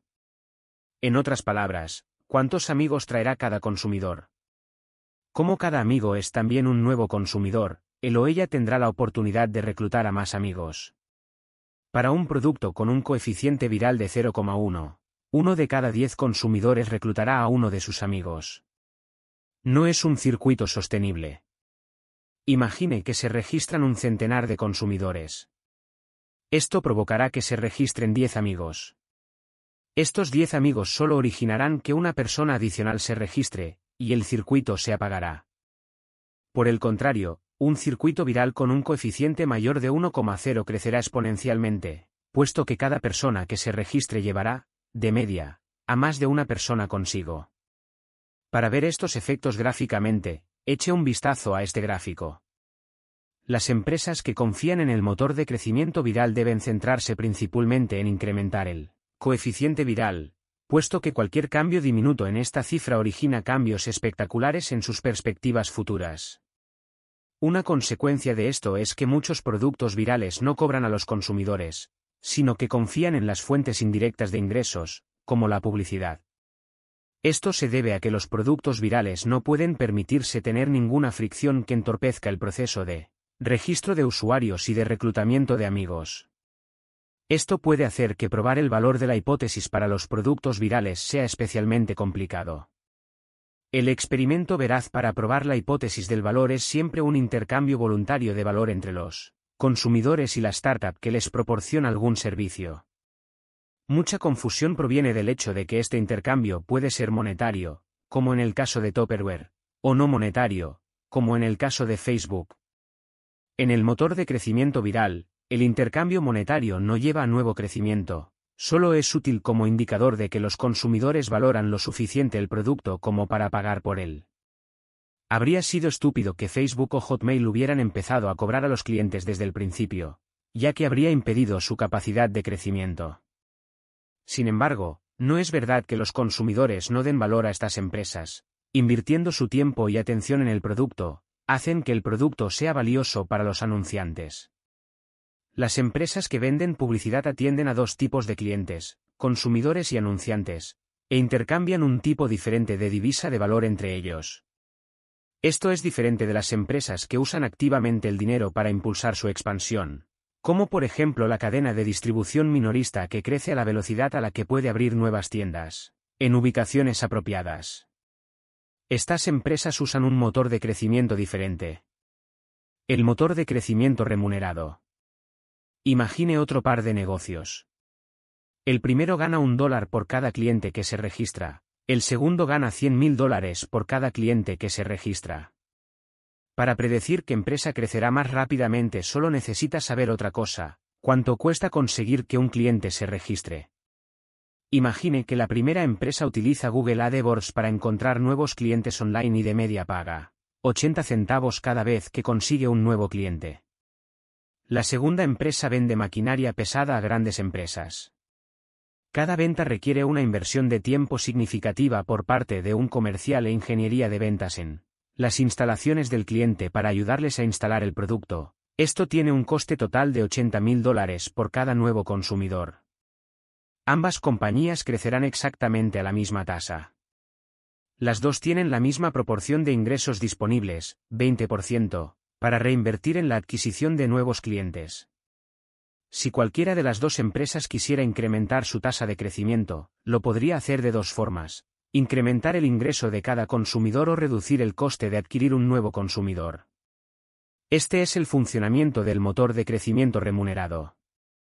Cuando expliqué la historia de Imbu en el capítulo 3, hablé de cómo cometimos un gran error inicial al establecer nuestra estrategia. Al final terminamos haciendo un pivote de motor de crecimiento. Inicialmente pensamos que nuestra estrategia de un servicio de mensajería instantánea complementario permitiría que el producto creciera de forma viral. Desgraciadamente, nuestros clientes rechazaron llevar a cabo nuestra brillante estrategia. Nuestro concepto erróneo era creer que los consumidores desearían usar Inbook como un complemento a las redes de mensajería instantánea existentes. Creíamos que el producto se expandiría de forma viral a través de estas redes, pasando de consumidor a consumidor.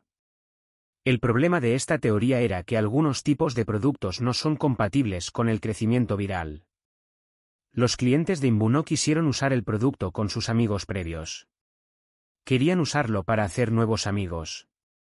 Desgraciadamente, esto significaba que no tenían incentivos para atraer a nuevos consumidores a usar el producto, creían que esto era nuestro trabajo. Por suerte, Imbu fue capaz de crecer usando publicidad de pago, puesto que nuestros clientes estaban dispuestos a pagar más por nuestro producto de lo que nos costaba llegar a ellos, a través de la publicidad. Igual que con otros motores, el motor de crecimiento remunerado está impulsado por un circuito de feedback. Cada consumidor paga una determinada cantidad de dinero por el producto durante su tiempo de vida, como consumidor. Una vez se deducen los costes variables, esto normalmente se llama valor del tiempo de vida del consumidor, LTV, por sus siglas en inglés. Este ingreso puede invertirse para crecer a través de la compra de publicidad. Suponga que un anuncio cuesta 100 dólares y provoca que 50 nuevos clientes se registren en el servicio. Este anuncio tiene un coste por adquisición. CPA, por sus siglas en inglés, de 2 dólares. En este ejemplo, si el producto tiene un LTV superior a 2 dólares, el producto crecerá. El margen entre el LTV y el CPA determina con qué rapidez girará el motor de crecimiento remunerado. Esto se llama beneficio marginal. A la inversa, si el CPA permanece en 2 dólares pero el LTV cae por debajo de los 2 dólares, el crecimiento de la empresa se ralentizará. Puede compensarse la diferencia con tácticas de, una sola vez, como la inversión de capital o los trucos publicitarios, pero estas tácticas no son sostenibles. Este fue el destino de muchas empresas fracasadas, incluidos fracasos notables de empresas.com que creyeron erróneamente que podían perder dinero con cada consumidor pero que podían compensarlo con el volumen. A pesar de que he explicado el motor de crecimiento remunerado en términos de publicidad, es mucho más amplio que esto. Las startups que usan la actividad de los vendedores como fuerza de salida también usan este motor, como las empresas de distribución minorista que confían en las ganancias por el tránsito de clientes. Todos estos costes deberían tenerse en cuenta para calcular el coste por adquisición. Por ejemplo, una startup con la que trabajé había creado herramientas de colaboración para los equipos y los grupos. Realizaron un pivote radical, pasando de una herramienta que inicialmente era usada por aficionados y pequeños clubes a otra que se vendía, principalmente a empresas, organizaciones no gubernamentales, ONG, y otras instituciones muy grandes. Sin embargo, hicieron este pivote de segmento de consumidor sin cambiar su motor de crecimiento. Previamente habían conseguido a los clientes online usando técnicas de marketing directo en la web. Recuerdo una situación inicial en que la empresa recibió una petición de una gran ONG que quería comprar su producto y aplicarlo en sus muchas sucursales. La startup tenía un plan de fijación de precios, ilimitado, que era su producto más caro pero solo costaba unos cuantos centenares de dólares al mes. La ONG no pudo realizar la compra porque no tenía instalado un proceso para comprar algo tan barato. Además, la ONG necesitaba una ayuda sustancial para gestionar la instalación del producto, formar a su personal para que usase la nueva herramienta y hacer un seguimiento del impacto del cambio. La empresa no estaba preparada para ofrecer todos estos servicios. Cambiar de segmento de consumidor requería también que pasasen a contratar un volumen considerable de personal de ventas que dedicara tiempo a realizar conferencias, formar a ejecutivos y autorizar libros blancos. Estos costes más elevados tenían el premio correspondiente, la empresa pasaba de ganar unos cuantos dólares por consumidor a ganar decenas y después centenares de miles de dólares con consumidores mucho mayores. Su nuevo motor de crecimiento llevaba a un éxito sostenible. La mayoría de las fuentes de adquisición de consumidores están sujetas a competencia. Por ejemplo, la primera tienda minorista tiene mucho más tránsito y, por lo tanto, es más cara. De forma parecida, la publicidad que se destina a los clientes más ricos generalmente cuesta más que la publicidad que llega al público general. Lo que determina estos precios es el valor medio que la empresa que compite por la atención de cualquier consumido percibe de forma agregada. Los consumidores ricos cuestan más de alcanzar porque tienden a ser los más rentables. A lo largo del tiempo, cualquier fuente de adquisición de consumidores tenderá a que suba el CPA debido a esta competencia. Si en un sector todos consiguen la misma cantidad de dinero por cada venta, todos acabarán pagando la mayor parte de su beneficio marginal a la fuente de adquisición. Por consiguiente, la capacidad de crecer a largo plazo usando el motor de crecimiento remunerado requerirá disponer de una capacidad diferenciada para monetizar a un cierto grupo de consumidores. Imbu es un ejemplo de ello. Nuestros consumidores no eran considerados demasiado lucrativos por los otros servicios online. Incluían un montón de adolescentes, adultos de renta baja y clientes internacionales. Los otros servicios asumían que esta gente no iba a pagar por nada que se ofreciese online. En Imbu desarrollamos técnicas para cobrar online a gente que no tiene tarjeta de crédito, como por ejemplo cobrar a través de la factura del móvil o mandarnos el dinero por correo. Así, nos pudimos permitir pagar más para adquirir a estos consumidores de lo que podían permitirse nuestros competidores. Una advertencia técnica. Técnicamente, más de un motor de crecimiento puede operar a la vez en un mismo negocio. Por ejemplo, hay productos que tienen un crecimiento viral extremadamente rápido, así como tasas muy bajas de deserción de consumidores. Además, no hay razón alguna para que un producto no pueda tener tanto márgenes elevados como tasas de retención elevadas. Sin embargo, según mi experiencia, las startups con éxito suelen centrarse en un único motor de crecimiento, especializándose en todo aquello que se requiere para hacer que funcione. Las empresas que intentan crear un tablero de mandos que incluya los tres motores tienden a provocar mucha confusión, porque modelar todos estos efectos de forma simultánea es bastante complicado. Además, yo recomiendo firmemente que las startups se centren en un solo motor cada vez. La mayoría de los emprendedores ya tiene una fuerte hipótesis de acto de fe sobre qué motor es más probable que funcione. Si no la tienen, el tiempo dedicado al contacto directo con los consumidores rápidamente les dará alguna pista sobre cuál parece más rentable. Cuando la startup haya buscado meticulosamente un motor, puede considerar pivotar a uno de los otros. Los motores de crecimiento determinan el producto barra diagonal encaje en el mercado Mark Andreessen, el legendario emprendedor e inversor y uno de los padres del World Wide Web. Acuñó el término producto barra diagonal encaje en el mercado para describir el momento en que una startup finalmente encuentra un amplio conjunto de consumidores que adquiere su producto, en un gran mercado. Un mercado con muchos consumidores potenciales reales, el propio mercado saca fuera el producto de la startup. Esta es la historia de la publicidad por búsqueda de palabras clave, las subastas por Internet y los routers TCP barra diagonal IP. En cambio, en un mercado malo se puede tener el mejor producto del mundo y un equipo invencible, pero esto no importa, va a fracasar. Cuando se ve una startup que ha encontrado el encaje en un gran mercado, es excitante. No deja lugar a dudas. Se trata del modelo T de Ford que vuela de la fábrica tan pronto como está terminado, Facebook barriendo campus universitarios de la noche a la mañana, o Lotus haciéndose por sorpresa con el negocio mundial, vendiendo Lotus 1, 2-3 por valor de 54 millones de dólares durante su primer año. A veces las startups me piden que les ayude a evaluar si han alcanzado el producto barra diagonal encaje en el mercado. Es fácil de responder, si me lo estás preguntando, todavía no lo has logrado. Desgraciadamente, esto no ayuda a las empresas a descubrir cómo acercarse al producto barra diagonal encaje en el mercado. ¿Cómo puedes saber si estás al borde del éxito o muy lejos de él? A pesar de que no creo que Andreessen concibiera esto como parte de su definición, para demasiados emprendedores un pivote implica un fracaso. Nuestra startup no ha conseguido alcanzar el producto barra diagonal encaje en el mercado. No debemos pivotar de nuevo. Ambas asunciones son incorrectas. Creo que el concepto de motor de crecimiento puede llevar a la idea del producto barra diagonal encaje en el mercado a un nivel más riguroso. ¿Cómo cada motor de crecimiento se puede definir de forma cuantitativa? Cada uno tiene un conjunto único de indicadores que pueden usarse para evaluar si una startup está cerca de alcanzar el producto barra diagonal encaje en el mercado. Una startup con un coeficiente viral de 0,9 o más está al borde del éxito.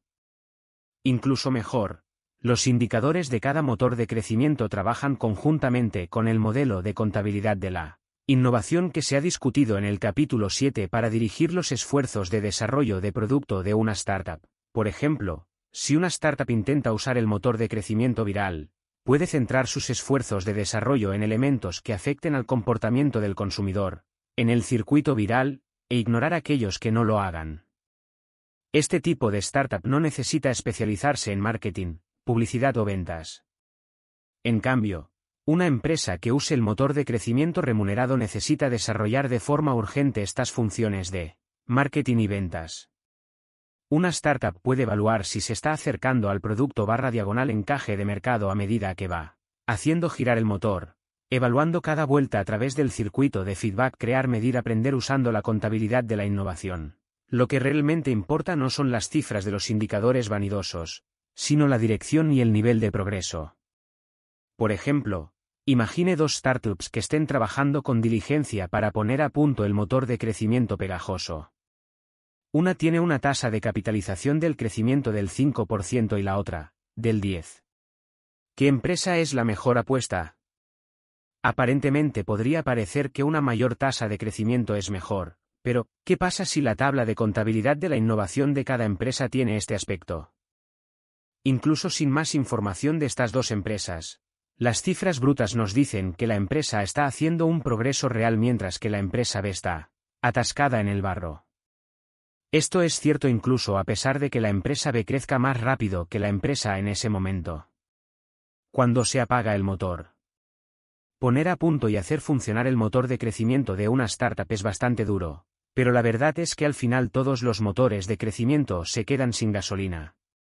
Cada motor está atado a un determinado conjunto de consumidores y, por lo tanto, a sus hábitos, preferencias, canales publicitarios e interconexiones.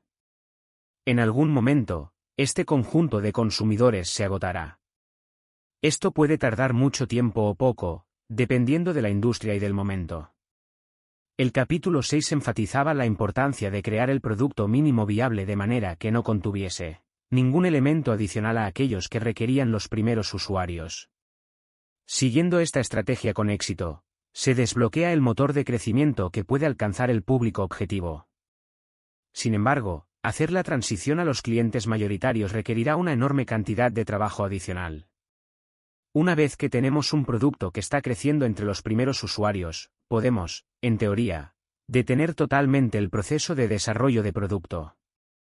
El producto seguirá creciendo hasta que llegue al límite de este primer mercado. Entonces, el crecimiento se estabilizará o se detendrá completamente. El reto proviene del hecho de que esta ralentización puede tardar meses o años en producirse. Recuerde del capítulo 8 que, al principio, Imbu suspendió ese examen precisamente por este motivo. Sin darse cuenta, algunas empresas desafortunadas se pierden siguiendo esta estrategia. ¿Cómo usan indicadores vanidosos y la contabilidad tradicional? Creen que progresan cuando ven crecer sus números. Creen erróneamente que están mejorando su producto cuando en realidad esto no tiene impacto alguno en el comportamiento de los consumidores.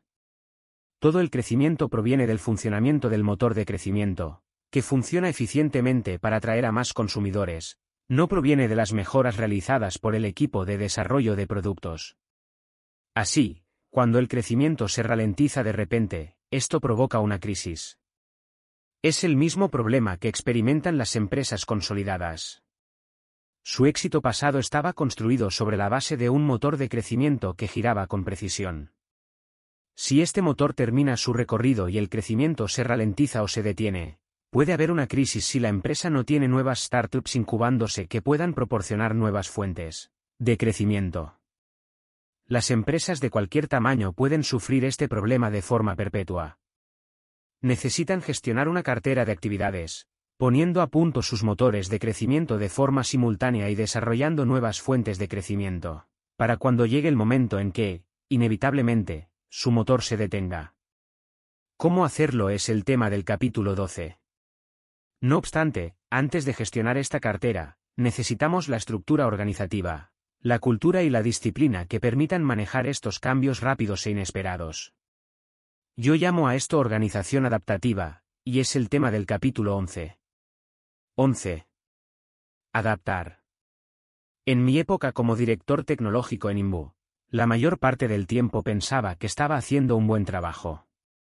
Había creado una organización de ingeniería ágil y experimentábamos con éxito con las técnicas que más adelante se conocerían como el método Lean Startup. Sin embargo, en un par de ocasiones me di cuenta de que estaba fracasando en mi trabajo. Para una persona orientada a los logros, esto es increíblemente desalentador. Lo peor es que nadie te manda un memorándum. Si lo hicieran, se parecería a este. Querido Eric, felicidades, El puesto que solías ocupar en esta empresa ya no está disponible. No obstante, has sido trasladado a un nuevo puesto en la empresa. De hecho, ya no se trata de la misma empresa, aunque tiene el mismo nombre y mucha de la misma gente. A pesar de que el puesto mantiene el mismo nombre, y solías ser bueno en tu antiguo puesto, estás fracasando en este. Este traslado fue efectivo hace seis meses, así que esto es para alertarte de que, en realidad, llevas un tiempo fracasando. Mucha suerte. Cada vez que me ha pasado esto, he intentado descubrir qué hacer. Sabía que a medida que la empresa crecía, necesitaríamos procesos y sistemas adicionales diseñados para coordinar las operaciones de la empresa a mayor escala. Sin embargo, también he visto muchas startups convertirse en organizaciones osificadas y burocráticas por un deseo fuera de lugar de volverse profesionales. No tener un sistema no era una opción para Imbu y tampoco lo es para usted. Hay demasiadas formas en que puede fracasar una startup. He experimentado el fracaso por sobrearquitectura, donde el intento por evitar los diversos tipos de problemas que pueden ocurrir termina retrasando que la empresa saque algún producto. He visto empresas fracasar en el otro sentido, debido al llamado efecto Friendster. Sufriendo un fracaso técnico de perfil alto justo en el momento en que se estaba disparando la adopción por parte de los consumidores. Como ejecutivo de un departamento, este resultado es el peor de todos, porque el fracaso es tanto de alto perfil como atribuible a una única función o departamento, el suyo. No solo fracasará la empresa, sino que además será por su culpa. La mayoría de los consejos que he oído con referencia a este tema sugieren un tipo de enfoque de buscar el término medio, como en comprometidos con un poco de planificación, pero no demasiada. El problema de este enfoque de ni sí ni no, es que es difícil dar cualquier razón racional por la cual deberíamos anticipar un problema particular e ignorar otro. Puede parecer que el jefe esté siendo caprichoso o arbitrario, y esto alimenta el sentimiento habitual de que las decisiones de management ocultan algún otro motivo. Para aquellos que han sido dirigidos de esta manera, los incentivos son claros. Si el jefe tiende a buscar el término medio, la mejor forma de influenciarle y hacer lo que se quiere es tomando la postura más extrema posible. Por ejemplo, si un grupo está defendiendo un ciclo de lanzamiento extremadamente largo, digamos, la introducción de un nuevo producto cada año, se debería defender un ciclo de lanzamiento extremadamente corto, semanal o diario, sabiendo que se hará la media entre las dos opciones. Entonces, cuando se opta por el término medio, hay más probabilidades de obtener un resultado más cercano a lo que se quería desde el principio. Desgraciadamente, este tipo de carreras armamentísticas se intensifica. Los rivales en el otro bando probablemente harán lo mismo. A lo largo del tiempo, todo el mundo toma la postura más polarizada posible, lo que hace que buscar el término medio sea cada vez más difícil y tenga cada vez menos éxito. Los directivos deben tomar la responsabilidad de crear, consciente o inconscientemente, este tipo de incentivos. A pesar de que no era su intención premiar la polarización extrema, es exactamente lo que estaban haciendo. Salir de esta trampa requiere un cambio de mentalidad significativo. Crear una organización adaptativa. ¿Debería una startup invertir en un programa de formación para nuevos empleados? Si me lo hubieran preguntado hace unos años, me habría echado a reír y habría dicho, absolutamente no. Los programas de formación son para grandes empresas que se los pueden permitir. Aún así, en Imbu terminamos creando un programa de formación que era tan bueno que el nuevo personal que contratábamos era productivo desde el primer día. En unas semanas, estos empleados estaban contribuyendo a un nivel elevado en los resultados de la empresa.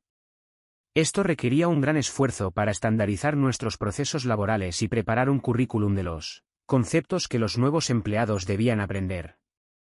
Cada nuevo ingeniero debía ser asignado a un mentor, ¿Quién ayudaba al nuevo empleado a trabajar con este currículum de sistemas, conceptos y técnicas que lo ella necesitaba para ser productivo en Imbu. Los rendimientos del mentor y del alumno estaban relacionados, así que los mentores se tomaban esta educación muy en serio. Volviendo a este ejemplo, lo interesante es que nunca interrumpimos el trabajo para decidir que necesitábamos crear un programa de formación. En su lugar, el programa de formación evolucionó de forma orgánica a nuestro enfoque metodológico para desarrollar nuestro propio proceso. Este proceso de orientación estaba sujeto a experimentación y revisión constantes, de forma que era cada vez más efectivo, y menos oneroso, a lo largo del tiempo. Yo llamo a esto la creación de una organización adaptativa, en la que se puede ajustar automáticamente su proceso y resultado a las condiciones actuales. ¿Se puede crecer demasiado rápido? Hasta el momento, este libro ha enfatizado la importancia de la velocidad. Las startups están luchando a vida o muerte para descubrir cómo crear un negocio sostenible antes de que se les agoten los recursos y mueran. Sin embargo, centrarse solo en la velocidad puede ser destructivo. Para trabajar, las startups necesitan incorporar reguladores de la velocidad que les ayuden a encontrar su senda de trabajo óptima. Podemos ver un ejemplo de regulador de la velocidad en el capítulo 9, con el uso del cable andón en sistemas como el despliegue continuo. Está tipificado en el paradójico proverbio de Toyota, detén la producción para que la producción nunca tenga que detenerse. La clave del cable andón es que detiene el trabajo cuando aparece un problema de calidad que no se puede solucionar instantáneamente por lo tanto, requiere ser investigado. Este es uno de los descubrimientos más importantes del movimiento Lean Manufacturing. No se puede cambiar calidad por tiempo.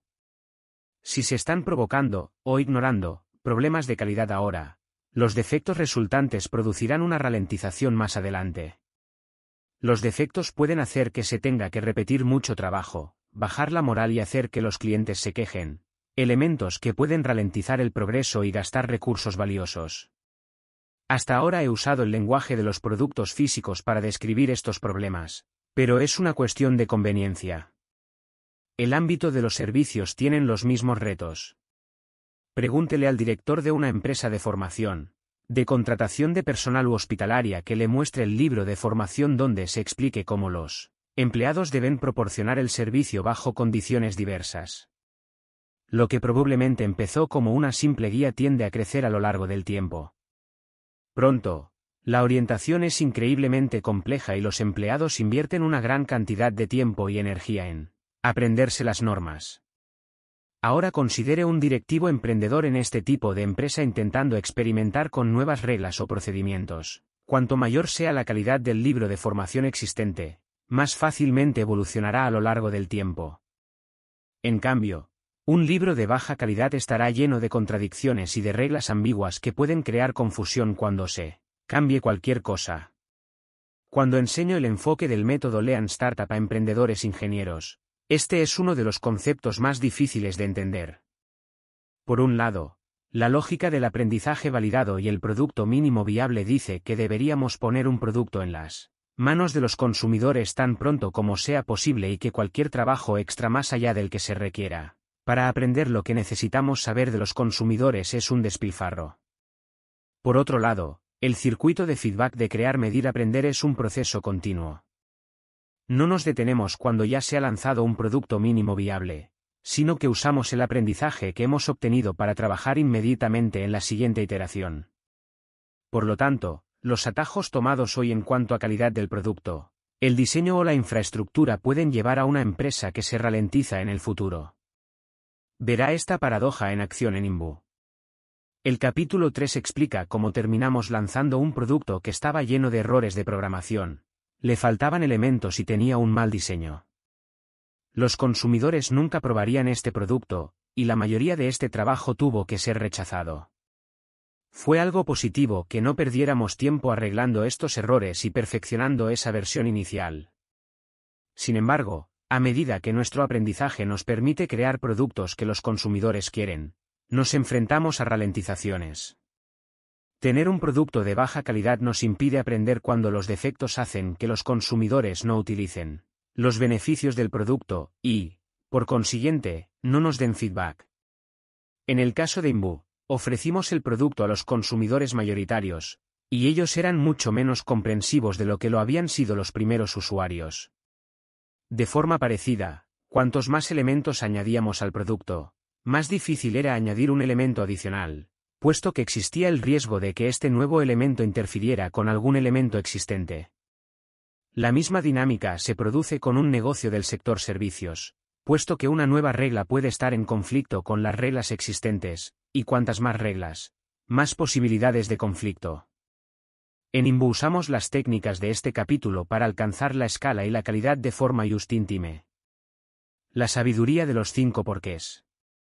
Para acelerar, las Lean Startups necesitan un proceso que proporcione un circuito de feedback natural. Cuando vas demasiado deprisa puedes causar problemas. Los procesos adaptativos te fuerzan a desacelerar e invertir para evitar los problemas que están malgastando tiempo en ese momento. A medida que estos esfuerzos preventivos generan resultados, se acelera de forma natural. Volvamos a la cuestión de tener un programa de formación para nuevos empleados. Sin un programa, los nuevos empleados cometerán errores mientras estén en su curva de aprendizaje y esto requerirá asistencia e intervención por parte de otros miembros del equipo, ralentizando a todo el mundo. ¿Cómo decidir si las inversiones en formación merecen la pena en términos de acelerar el proceso gracias a la reducción de las interrupciones? Descubrir esto a partir de una perspectiva de arriba abajo es complicado, puesto que requiere estimar dos cantidades totalmente desconocidas, cuánto costará crear un programa que no sabemos cómo será en comparación con el beneficio desconocido que podamos obtener. Incluso peor, la forma tradicional para tomar este tipo de decisiones está claramente inspirada en la ideología de los grandes lotes. Una empresa puede tener un programa de formación o no tenerlo. A menos que puedan justificar el beneficio de la inversión de crear un programa completo, la mayoría de las empresas generalmente no hace nada. La alternativa es usar un sistema llamado los cinco porqués para hacer inversiones incrementales y lograr que evolucionen los procesos de una startup de forma gradual. La idea central de los cinco porqués es relacionar directamente las inversiones con la prevención de los síntomas más problemáticos. El sistema toma el nombre del método de investigación de formular la pregunta, ¿por qué? Cinco veces para entender qué ha pasado, la causa fundamental. Si alguna vez ha tenido que responder a un niño precoz que quiere saber, por qué el cielo es azul, y sigue preguntando, ¿por qué?, después de cada respuesta, ya estará familiarizado con esto. Esta técnica fue desarrollada por Taiichi Ono, el padre del sistema de producción Toyota, como herramienta sistemática de resolución de problemas. Lo he adaptado para usarlo dentro del modelo del método Lean Startup con algunos cambios diseñados, especialmente para startups. En la base de cualquier problema aparentemente técnico hay un problema humano. Los cinco porqués nos ofrecen la oportunidad de descubrir cuál ha podido ser este problema humano. Taiichi Ouno pone el siguiente ejemplo. Cuando se ha enfrentado con un problema, alguna vez se ha detenido y se ha preguntado por qué cinco veces. Es difícil, a pesar de que parece sencillo. Por ejemplo, suponga que una máquina ha dejado de funcionar. 1. Porque se ha parado la máquina, había una sobrecarga y se han fundido los fusibles. 2. Porque había una sobrecarga, el cojinete no estaba suficientemente lubricado. 3. Porque no estaba suficientemente lubricado, la bomba de lubricación no bombeaba lo suficiente. 4. Porque no bombeaba lo suficiente, el eje de la bomba estaba desgastado y suelto. 5. Porque estaba el eje desgastado, no había filtro y entraron virutas de metal. Repetir, ¿por qué?, cinco veces, como aquí, puede ayudar a destapar los problemas de fondo y corregirlos. Si no se sigue este procedimiento, uno puede reemplazar el fusible o el eje de la bomba. En ese caso, el problema volvería a producirse en unos meses. El sistema de producción Toyota ha estado creado sobre la práctica y la evolución de este enfoque científico. Preguntando y respondiendo por qué cinco veces, podemos llegar a la causa real del problema, que a menudo está escondida detrás de síntomas más obvios. Dese cuenta de que incluso en el ejemplo relativamente simple de uno, la causa de fondo pasa de ser un error técnico, el fusible que se ha fundido, a ser un error humano. Alguien se olvidó de poner el filtro. Esto es típico en la mayoría de los problemas a los que se enfrentan las startups, independientemente del sector en que operen. Volviendo a nuestro ejemplo de empresa de servicios, la mayoría de los problemas que aparecen en primer lugar son errores individuales a los que se puede seguir el rastro hasta llegar a problemas en la formación o en el libro formativo sobre cómo debe suministrarse el servicio. Déjeme demostrarle cómo usar los cinco porqués nos puede permitir crear el sistema de formación de empleados que he mencionado anteriormente. Imagine que, de repente, Empezamos a recibir quejas de nuestros consumidores en Imbus sobre una nueva versión del producto que acabamos de lanzar. 1. En el nuevo producto hay una característica que no funciona. ¿Por qué? Porque ha fallado un servidor. 2. ¿Por qué ha fallado el servidor? Porque un subsistema oculto se utilizó de forma inadecuada. 3. ¿Por qué se usó de forma inadecuada? Porque el ingeniero que lo usaba no sabía cómo usarlo adecuadamente. 4. ¿Por qué no sabía usarlo adecuadamente? Porque nunca le enseñaron. 5. ¿Por qué no le enseñaron?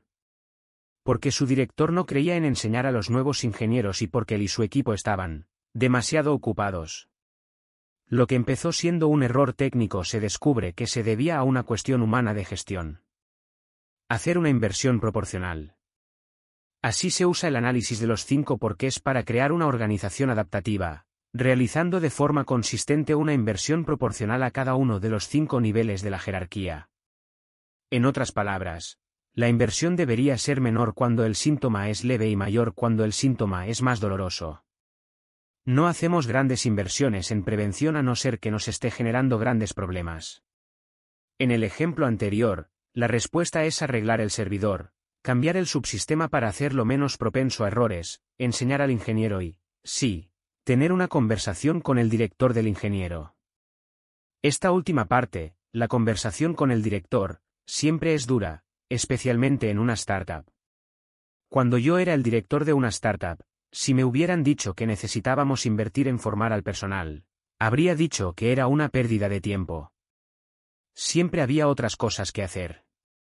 Probablemente habría dicho algo sarcástico como, claro que sí, me encantará hacerlo.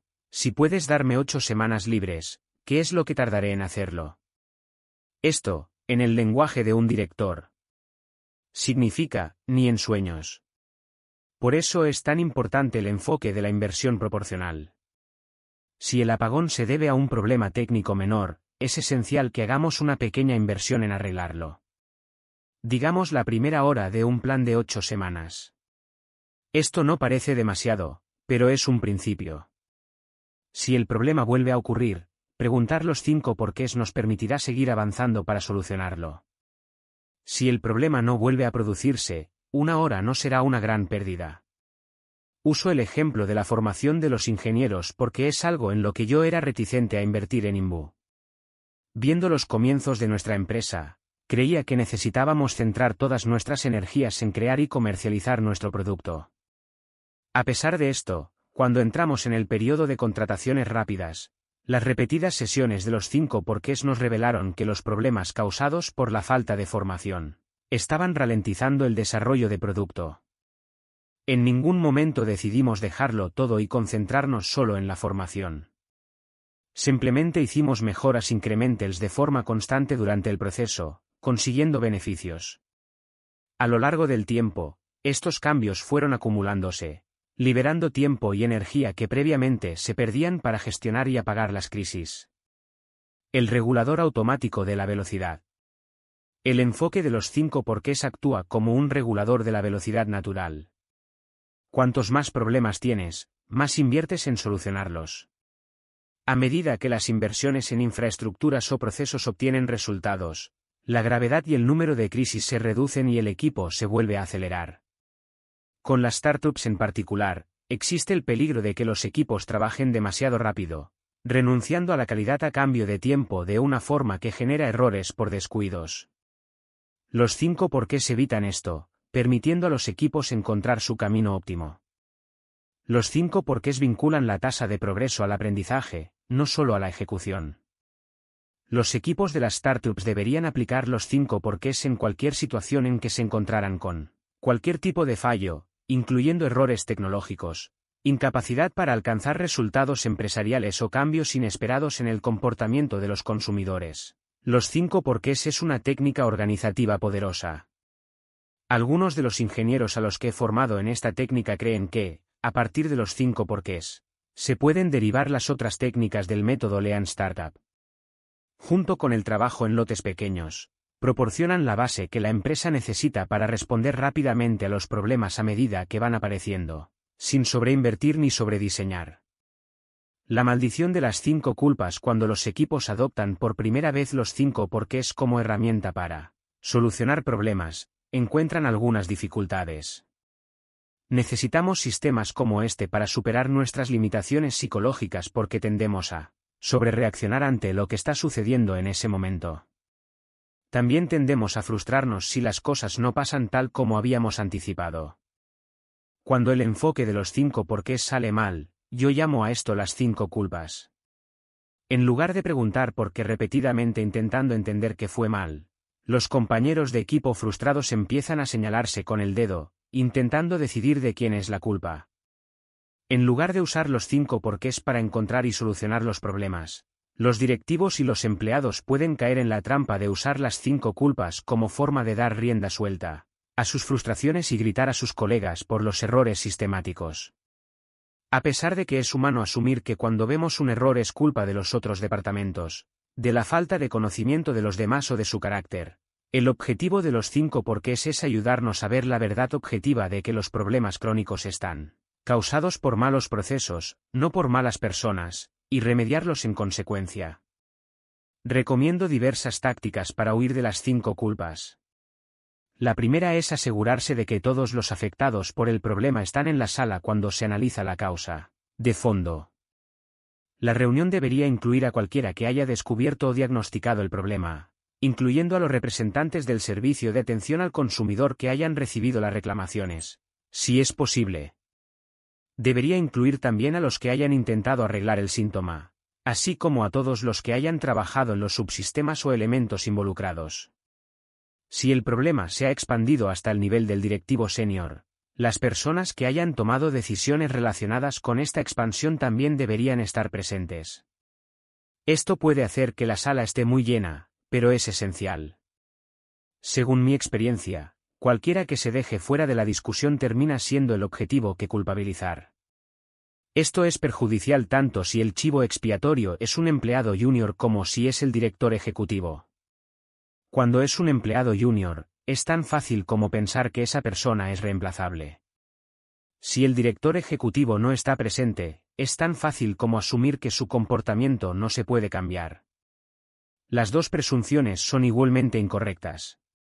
Cuando inevitablemente aparece la culpabilización, los trabajadores con más antigüedad repetirán este mantra. Si se produce un error, deberíamos avergonzarnos por permitir que se produzcan errores con tanta facilidad en el análisis de los cinco porqués, queremos tener una perspectiva a nivel sistémico en la medida de lo posible. He aquí hay una situación en la cual este mantra es útil.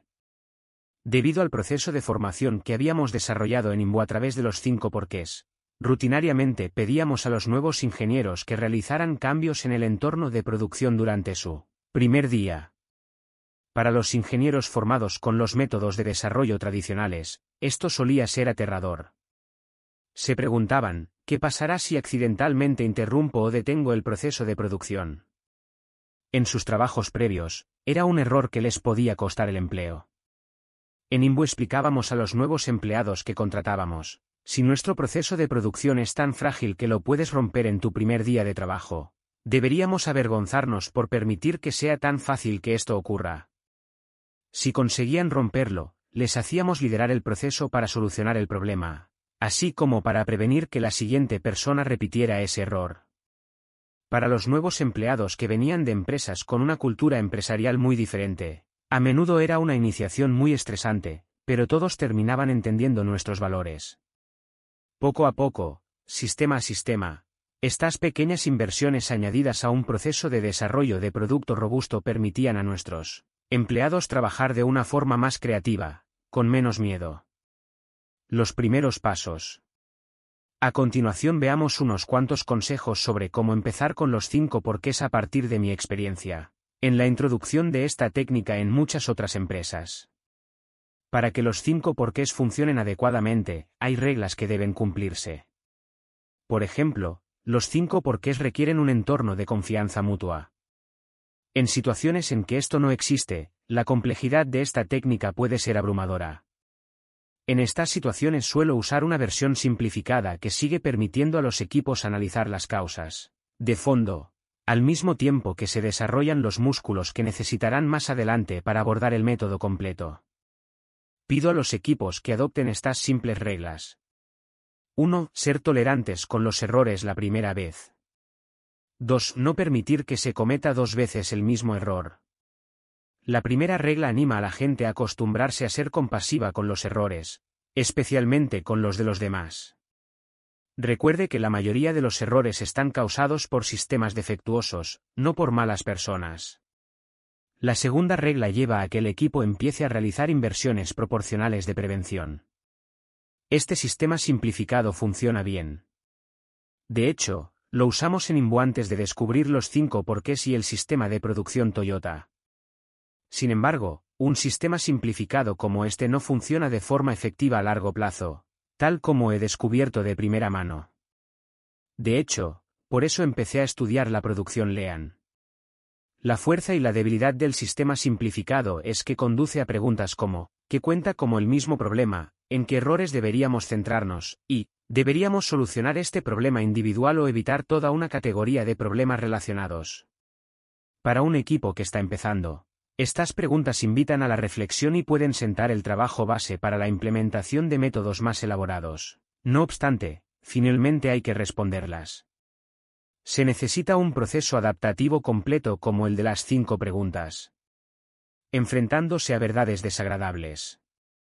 Deberá estar preparado para el hecho de que la técnica de los cinco porqués le lleve a descubrir hechos desagradables. Sobre su organización, especialmente al principio le reclamará inversiones en prevención que tendrán que realizarse a expensas de tiempo y dinero que podrían invertirse en nuevos productos o características. Bajo presión, los equipos pueden sentir que no tienen tiempo para malgastar en analizar las causas de fondo, incluso si esto les da más tiempo a largo plazo. Este proceso a veces puede degenerar en las cinco culpas. En estas situaciones, es esencial que alguien con la suficiente autoridad insista en seguir con el proceso, en que se implementen sus recomendaciones y actúe como árbitro si estallan los desacuerdos. En otras palabras, crear una organización adaptativa requiere liderazgo por parte de los ejecutivos para promocionar y apoyar el proceso. A menudo, trabajadores de startups vienen a mis seminarios de forma personal, impacientes por empezar con los cinco porqués. Yo les advierto del peligro de intentar hacerlo sin el consentimiento previo del director o el jefe del equipo. Puede que no sea posible conseguir el acuerdo de todo un equipo para llevar a cabo la investigación de los cinco porqués, pero siempre se puede seguir la versión simple de las dos reglas de forma individual. Cuando algo vaya mal, pregúntese, ¿cómo puedo evitar encontrarme en esta situación en el futuro? Empiece por algo pequeño, sea específico. Cuando esté listo para empezar, yo recomiendo hacerlo con un conjunto de síntomas objetivo concreto. Por ejemplo, la primera vez que usé con éxito los cinco porqués fue para diagnosticar los problemas con una de nuestras herramientas internas de pruebas que no afectaba directamente a los consumidores. Puede ser tentador empezar con algo grande e importante, porque es donde se malgasta la mayoría del tiempo como resultado de un proceso defectuoso, pero es también donde la presión será mayor. Cuando las apuestas son altas, los cinco porqués pueden degenerar rápidamente en las cinco culpas. Es mejor dar a los equipos la oportunidad de aprender cómo hacer el proceso y después expandirlo a áreas más decisivas. Cuanto más específicos sean los síntomas, más fácil será para todo el mundo reconocer cuándo es el momento de programar una reunión de los cinco porqués. Supongamos que quiere usar los cinco porqués para solucionar los problemas de la facturación de los clientes. En este caso, escoja una fecha a partir de la cual todas las quejas sobre facturación originarán automáticamente una reunión de los cinco porqués. Dese cuenta de que esto requiere tener un volumen suficientemente pequeño de quejas que haga que sea práctico tener esta reunión cada vez que una se produzca. Si hay demasiadas quejas, elija un subconjunto en el que quiera centrarse. Asegúrese de que la regla que determina qué tipo de quejas conlleva la realización de una reunión de los cinco porqués sea clara y esté blindada. Por ejemplo, Quizá usted decida que todas las quejas relacionadas con una transacción con tarjeta de crédito serán investigadas. Esta es una regla fácil de seguir. No ponga una regla ambigua. Al principio, Puede ser tentador hacer cambios radicales y profundos en todo el sistema y el proceso de facturación. No lo haga. En su lugar, implemente reuniones cortas y aplique cambios relativamente simples a cada uno de los cinco niveles de investigación. A medida que el equipo se sienta más cómodo con el proceso, puede expandirlo para incluir cada vez más tipos de quejas de facturación y, más adelante, otro tipo de problemas. Elija a un jefe de los cinco porqués. Para facilitar el aprendizaje, he descubierto que es útil elegir a un jefe de los cinco porqués en cada área en que se use el método. Esta persona deberá moderar todas las reuniones de los cinco porqués, tomar decisiones sobre las diferentes etapas de prevención que hay que seguir y asignar el trabajo relacionado con lo que se ha decidido en cada reunión. El jefe debe tener la suficiente antigüedad en la empresa como para ser capaz de garantizar que se realizan estas tareas, pero no tanta como para no poder acudir a todas las reuniones por culpa de sus responsabilidades. El jefe de los cinco porqués es la persona clave en términos de evaluación, él o ella es el principal agente del cambio. Es quien puede evaluar el transcurso de las reuniones, y ver si las inversiones de prevención están obteniendo resultados. Los cinco porqués en acción.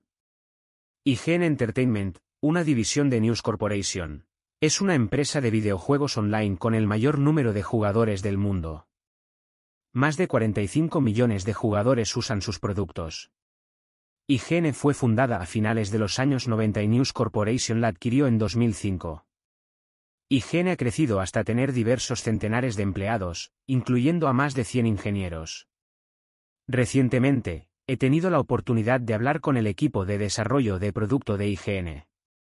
Durante los últimos años han tenido éxito, pero como todas las empresas consolidadas que he analizado a lo largo de este libro, intentaban acelerar el proceso de desarrollo de productos nuevos y buscaban formas de ser más innovadores. Reunieron a los equipos de ingeniería, producto y diseño para discutir cómo podrían aplicar el modelo del método Lean Startup. Esta iniciativa de cambio tenía el apoyo de los directores senior de IGN, incluyendo el director ejecutivo, el jefe de desarrollo de producto, el vicepresidente de ingeniería, el editor y el jefe de producción. Sus anteriores esfuerzos para aplicar los cinco porqués no habían estado exentos de problemas. Habían intentado resolver una lista de problemas propuesta por el equipo de producción. Las cuestiones iban desde discrepancias en el análisis de la web hasta sistemas de alimentación de datos de socios que no funcionaban. Su primera reunión de los cinco porqués duró una hora y, a pesar de que llegaron a algunas conclusiones interesantes, fue un desastre en términos del funcionamiento de los cinco porqués. En aquella reunión no hubo ningún trabajador relacionado con las cuestiones que se trataban y que conociera los problemas y, como era la primera vez que estaban aplicando los cinco porqués de forma conjunta, no se ciñeron al formato y se fueron varias veces por la tangente. No fue una pérdida de tiempo completa, pero no consiguieron alcanzar los beneficios del estilo de management adaptativo que se ha discutido en este capítulo. No mande su equipaje a través del proceso de los cinco porqués. Higiene había tenido la experiencia de intentar solucionar todas sus cuestiones de equipaje, que habían estado causando pérdidas de tiempo durante muchos años.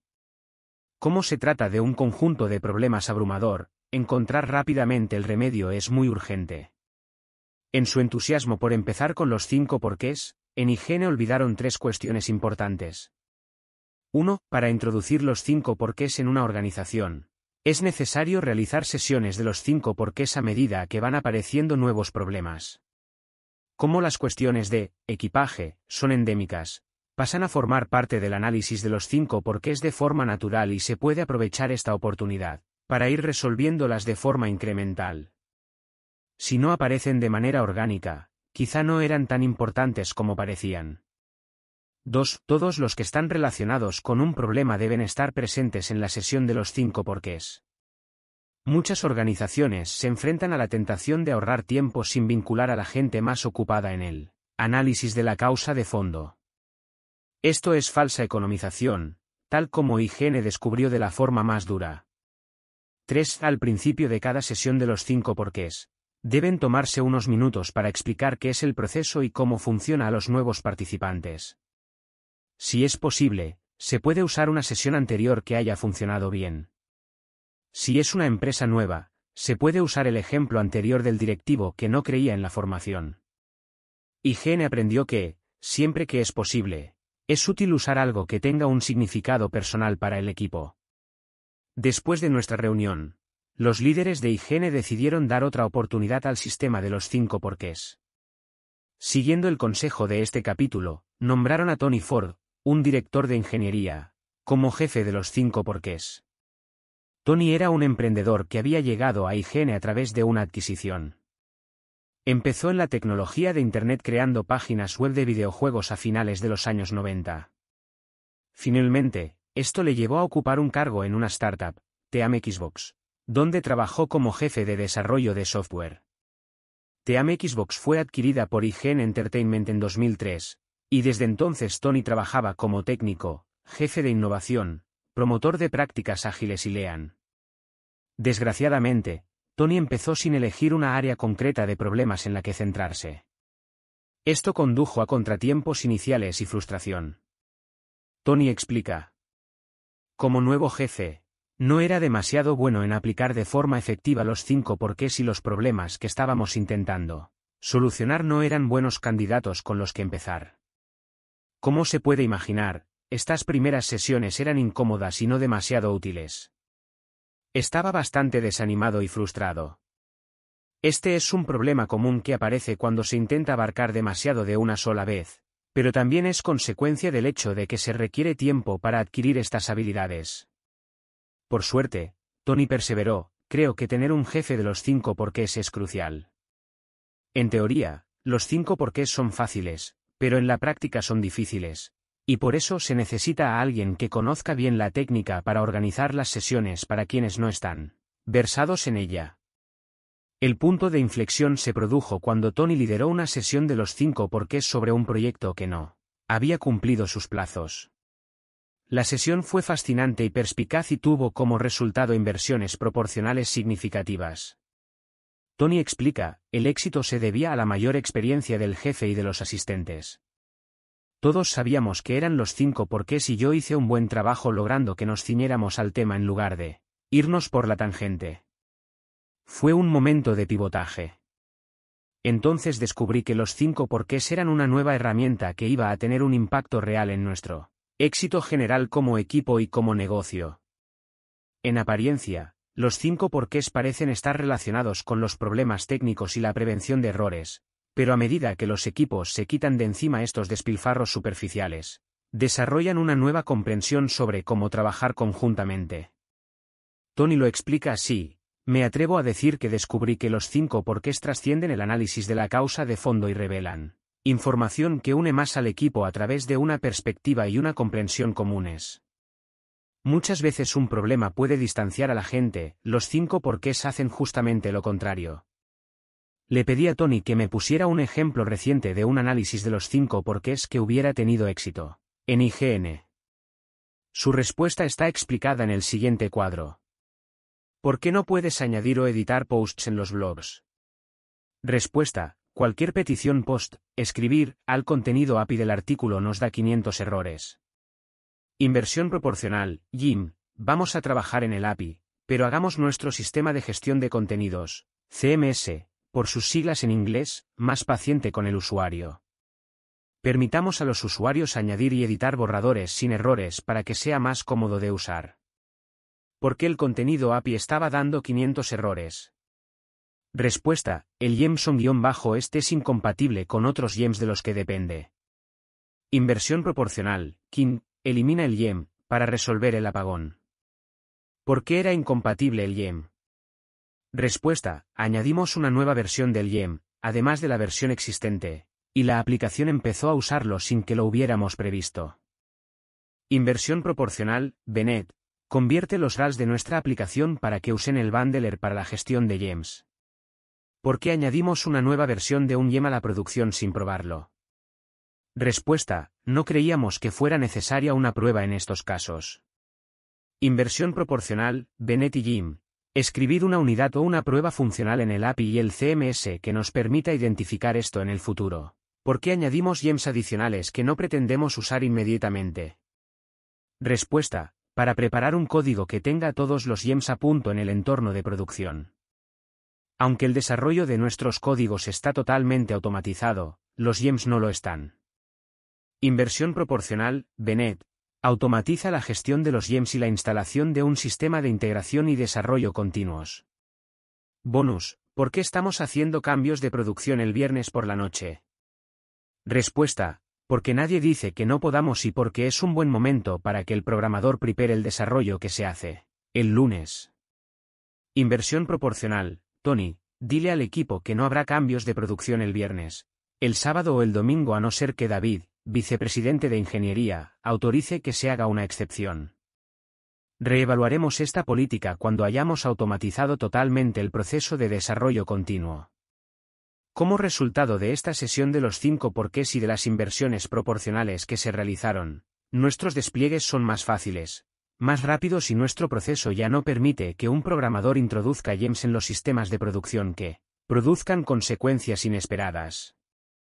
Además, no hemos tenido más problemas como este. Hemos reforzado nuestro sistema inmune conjunto. Sin los cinco porqués, nunca habríamos descubierto toda la información que obtuvimos. Mi suposición es que habríamos dicho a algún programador que no hiciera cosas estúpidas el viernes por la noche y habríamos continuado. Es lo que he enfatizado antes, una buena sesión de los cinco porqués tiene dos resultados, el aprendizaje y la acción. Las inversiones proporcionales que resultan de esta sesión son obviamente valiosas. El aprendizaje es mucho más sutil, pero impresionante para el crecimiento de los programadores como equipo. Adaptándose a lotes más pequeños. Antes de dejar el tema de crear organizaciones adaptativas, quiero explicar otra historia. Tiene que ver con un producto que probablemente haya usado si alguna vez ha dirigido su propio negocio. Se llama Kickbooks y es uno de los principales productos de Intuit. QuickBooks ha sido el producto líder de su categoría durante muchos años. Como resultado, tiene una base de consumidores grande y entregada, y contribuye de forma significativa al resultado final de Intuit. Como la mayoría del software para ordenadores personales PC de las dos últimas décadas, Kickbooks se ha lanzado con un ciclo anual, en un lote gigante. Así funcionaba hace tres años, momento en que Greg Wright, el director de marketing de producto de Kickbooks, se unió al equipo. Como puede imaginar, hay una gran cantidad de procesos internos existentes para asegurar que un producto consistente se lanza a tiempo y en un único lanzamiento. El típico enfoque de lanzamiento era destinar por adelantado una cantidad significativa de tiempo para identificar las necesidades de los consumidores. Normalmente, los tres o cuatro primeros meses de cada ciclo anual se dedicaban a crear la estrategia y a planificar, sin crear nuevos elementos. Cuando se habían establecido el plan y los hitos, el equipo dedicaba los seis meses siguientes a la elaboración del producto. Esto culminaba en un gran lanzamiento y entonces, al final del proceso, el equipo recibía su primer feedback sobre si había satisfecho las necesidades de los consumidores.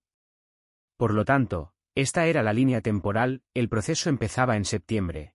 El primer lanzamiento de prueba era en junio y, el segundo, en julio. La prueba era esencial para garantizar que no estropeaba el ordenador de la gente o provocaba que perdieran sus datos. En ese punto del proceso solo se podían arreglar los errores de programación más importantes. El diseño del producto estaba totalmente cerrado. Esta es la metodología estándar de desarrollo en cascada que los equipos de desarrollo de producto han usado durante años. Es un sistema lineal de grandes lotes que confía en el éxito de la previsión y la planificación. En otras palabras, está mal adaptada al cambiante entorno de los negocios de hoy en día. Año 1. Alcanzar el fracaso. Greg fue testigo de una crisis en 2009, su primer año en el equipo de Kickbooks. Ese año la empresa lanzó en Kickbooks un nuevo sistema de banca online, uno de sus elementos más importantes. El equipo realizó diferentes rondas de pruebas de uso utilizando maquetas y prototipos no funcionales, seguido de un conjunto de pruebas significativas a partir muestras de datos de consumidores. En el momento del lanzamiento, todo parecía correcto. El primer lanzamiento de prueba tuvo lugar en junio, y el feedback de los consumidores empezó a ser negativo. A pesar de que los clientes se quejaban, no pareció causa suficiente para detener el lanzamiento, puesto que era técnicamente impecable, no rompía los ordenadores. En este punto, Greg estaba en un aprieto. No tenía forma de saber cómo el feedback se trasladaría al comportamiento de los consumidores en el mercado. Eran quejas aisladas o parte de un problema más amplio. Sin embargo, estaba seguro de algo, su equipo no podía permitirse retrasarse en el plazo. Cuando se lanzó el producto, los resultados fueron terribles. A los consumidores les costó cuatro o cinco veces más realizar sus transacciones bancarias que lo que les costaba, con la antigua versión. Al final, el equipo de Greg había fracasado en satisfacer las necesidades de los consumidores que pretendía atender, a pesar de haber creado el producto específicamente para ello, y, como el siguiente lanzamiento debía seguir el mismo proceso en cascada, el equipo tardó nueve meses en arreglarlo. Este es un caso clásico de, alcanzar el fracaso, ejecutar con éxito un plan defectuoso. Intuit usa una encuesta de seguimiento llamada Net Promoter Score, NPS para evaluar la satisfacción del consumidor con relación a sus muchos productos. Esta es una gran fuente de indicadores accionables sobre qué piensan realmente los consumidores sobre el producto. De hecho, yo también la usé en Imbu. Algo bueno de NPS es que es muy estable a lo largo del tiempo. Cómo mide la satisfacción básica del consumidor, no está sujeta a fluctuaciones menores, solo registra cambios importantes en el sentimiento del consumidor. Ese año, la puntuación de Kickbooks cayó 20 puntos, y era la primera vez que el nivel de satisfacción se había movido en el sistema del Net Promoter Score. Esta caída de 20 puntos tuvo como resultado unas pérdidas significativas para Intuit y fue vergonzosa. Para la empresa, ya que el feedback de los consumidores llegaba demasiado tarde, sin que hubiera tiempo para insistir. Los directores senior de Intuit, incluyendo al director general del departamento de pymes y el jefe de contabilidad de pymes, reconocieron la necesidad de cambiar. Hay que reconocerles el mérito de haber encargado a Greg que dirigiese ese cambio. Su misión, conseguir velocidad de startup para el desarrollo y el despliegue de Kickbooks. Año 2. La memoria muscular. El siguiente capítulo de esta historia ilustra lo difícil que es crear organizaciones adaptativas.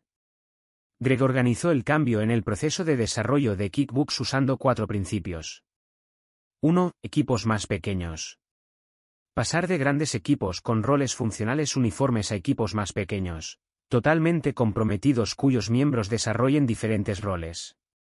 2. Lograr ciclos de tiempo más cortos.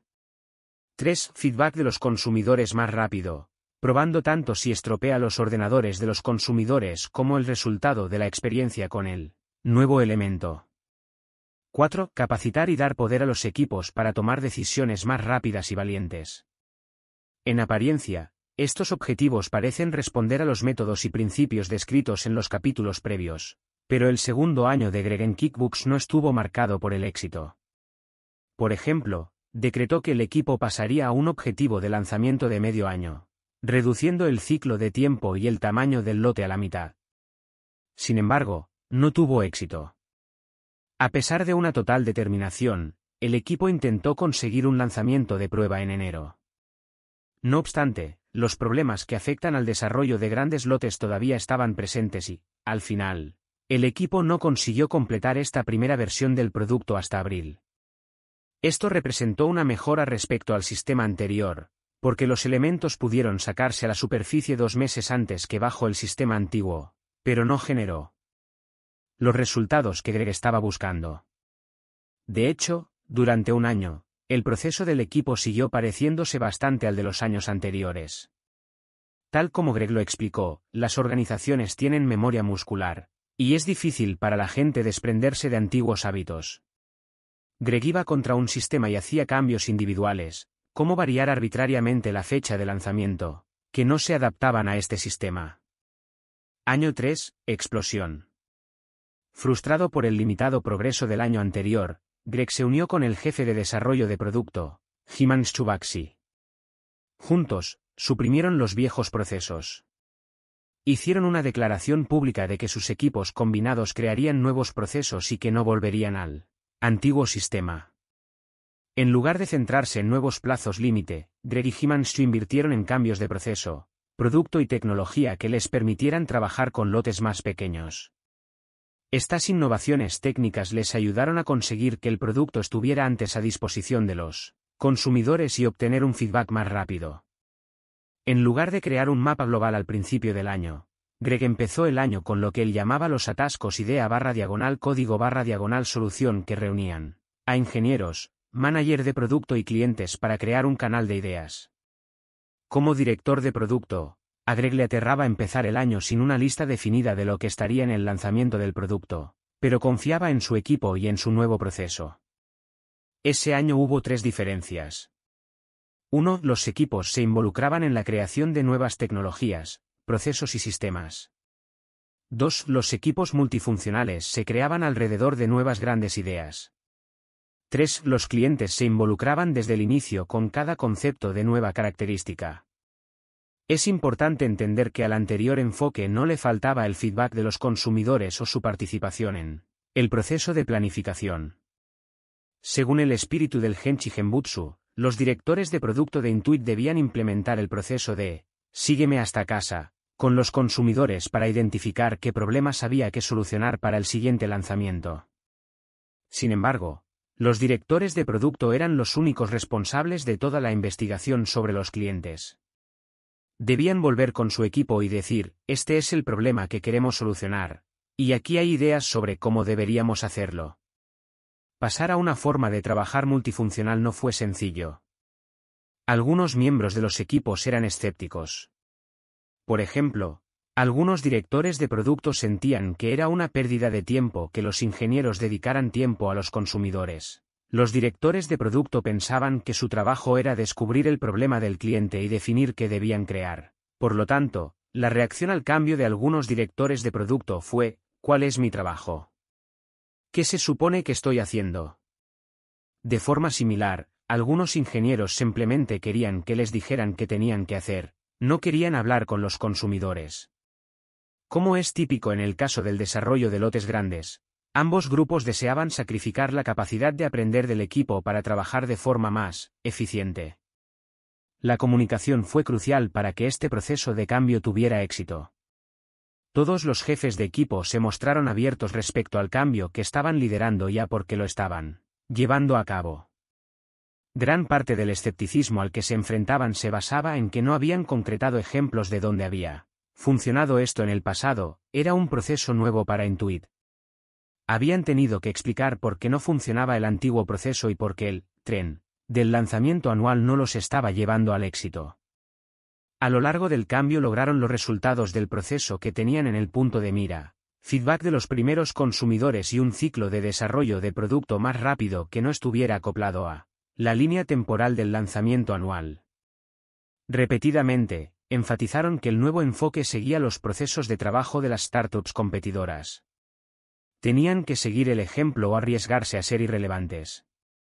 Históricamente, Kickbooks ha estado formado por grandes equipos y largos ciclos de tiempo. Por ejemplo, en los primeros años el equipo de la malograda banca online estuvo formado por 15 ingenieros, 7 especialistas en control de calidad, un director de producto y, a veces, más de un diseñador. Ahora, no tienen equipo de más de cinco personas. El objetivo de cada equipo es iterar con los consumidores tan rápido como sea posible, llevar a cabo experimentos y usar el aprendizaje validado para tomar decisiones de inversión en tiempo real, sobre el tema en el que se debe trabajar. Como resultado, Mientras antes solía haber cuatro ramas principales de Kickbooks que fusionaban elementos en el momento del lanzamiento. Ahora hay entre 20 y 25.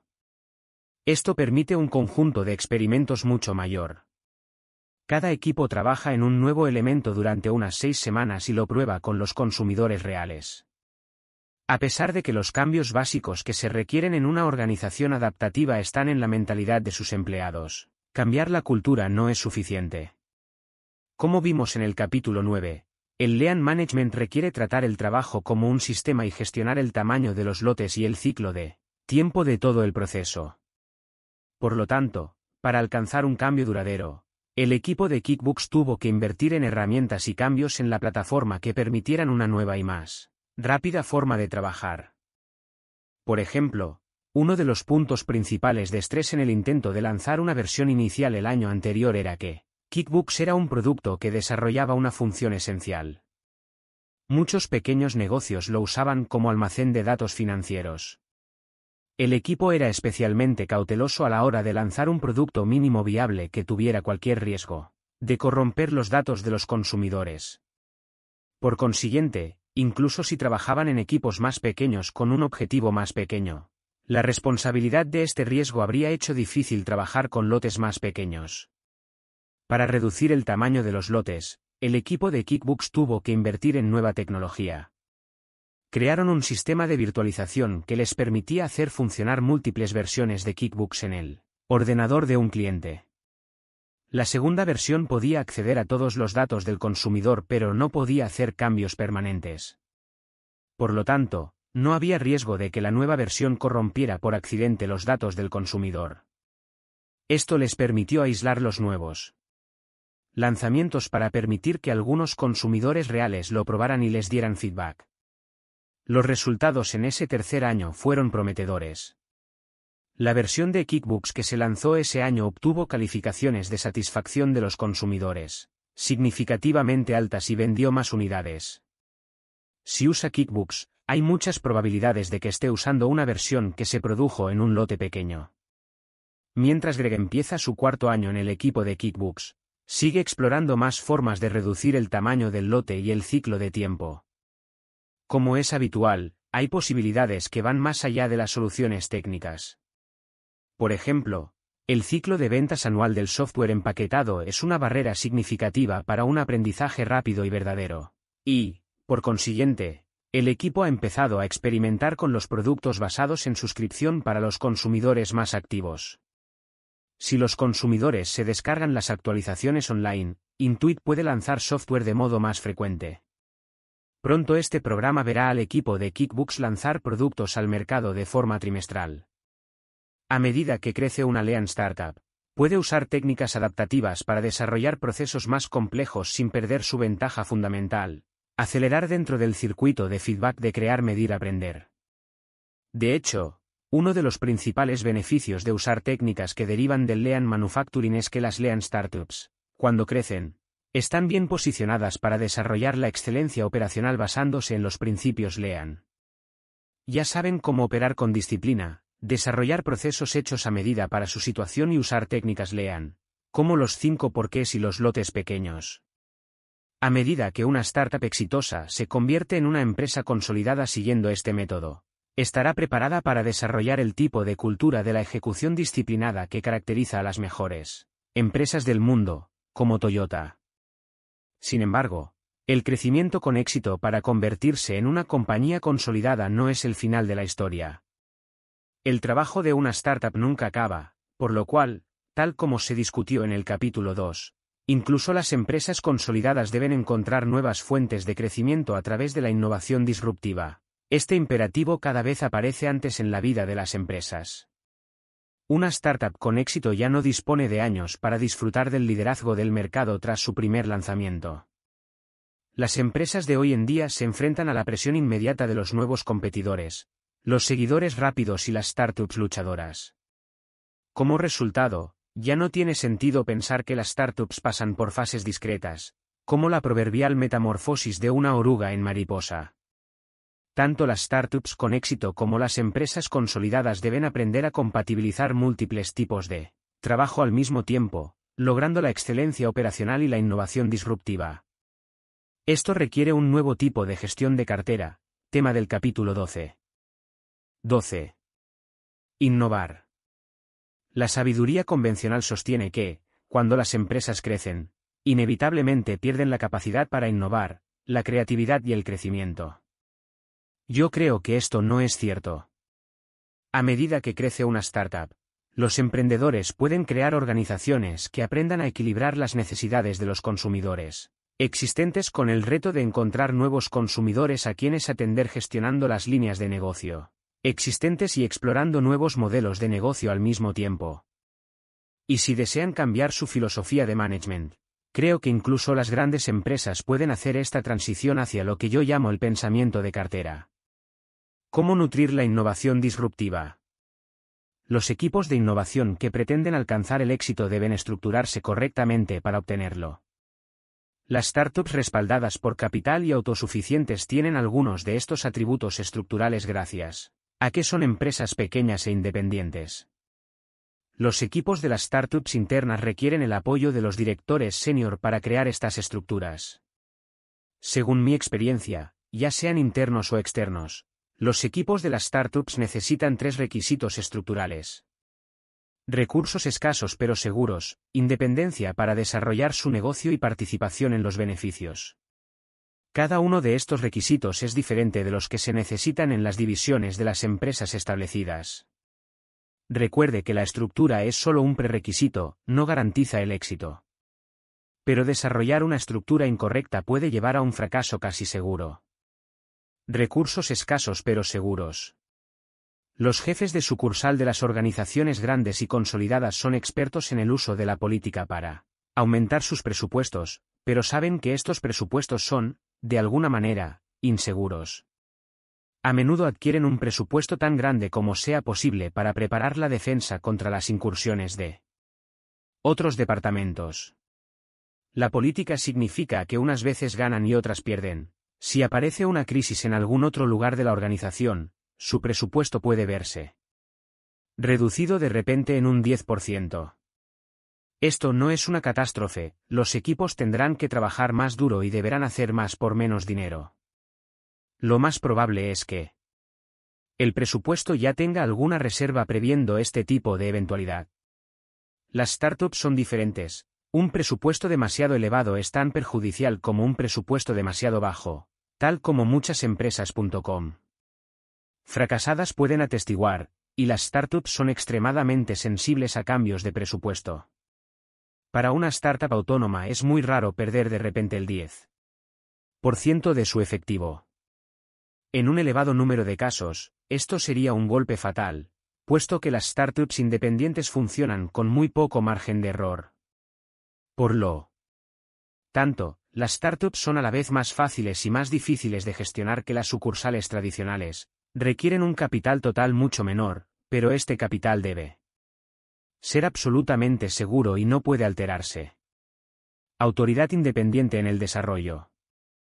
Los equipos de las startups necesitan autonomía total para desarrollar y comercializar sus nuevos productos, durante un mandato limitado. Deben ser capaces de concebir y ejecutar experimentos sin obtener un número excesivo de permisos para hacerlos. Recomiendo firmemente que los equipos de una startup sean multifuncionales, es decir, que estén representados en todos los departamentos funcionales de la empresa involucrados en la creación o en el lanzamiento de sus primeros productos. Deben ser capaces de crear y lanzar productos y servicios funcionales, no simples prototipos. Las autorizaciones y las aprobaciones ralentizan el circuito de feedback de crear, medir, aprender e inhiben tanto el aprendizaje como la evaluación. Las startups requieren que aquellas se mantengan en un mínimo absoluto. Evidentemente, este nivel de autonomía en el desarrollo puede provocar temores en la empresa matriz. Aliviar estos miedos es el objetivo principal del método que recomiendo a continuación. Una participación personal en el resultado. En tercer lugar, los emprendedores necesitan una participación personal en el resultado de sus creaciones. En las nuevas empresas autónomas, esto suele conseguirse a través de opciones sobre acciones u otras formas de participación en la propiedad. Cuando se debe usar en su lugar un sistema de bonificaciones, los mejores incentivos son los vinculados a los resultados a largo plazo de la nueva innovación. Sin embargo, no creo que una participación personal tenga que ser de carácter financiero. Esto es especialmente importante en organizaciones como las instituciones sin ánimo de lucro o gubernamentales en las cuales la innovación no está ligada a objetivos financieros. En estos casos, sigue siendo posible que los equipos tengan una participación personal.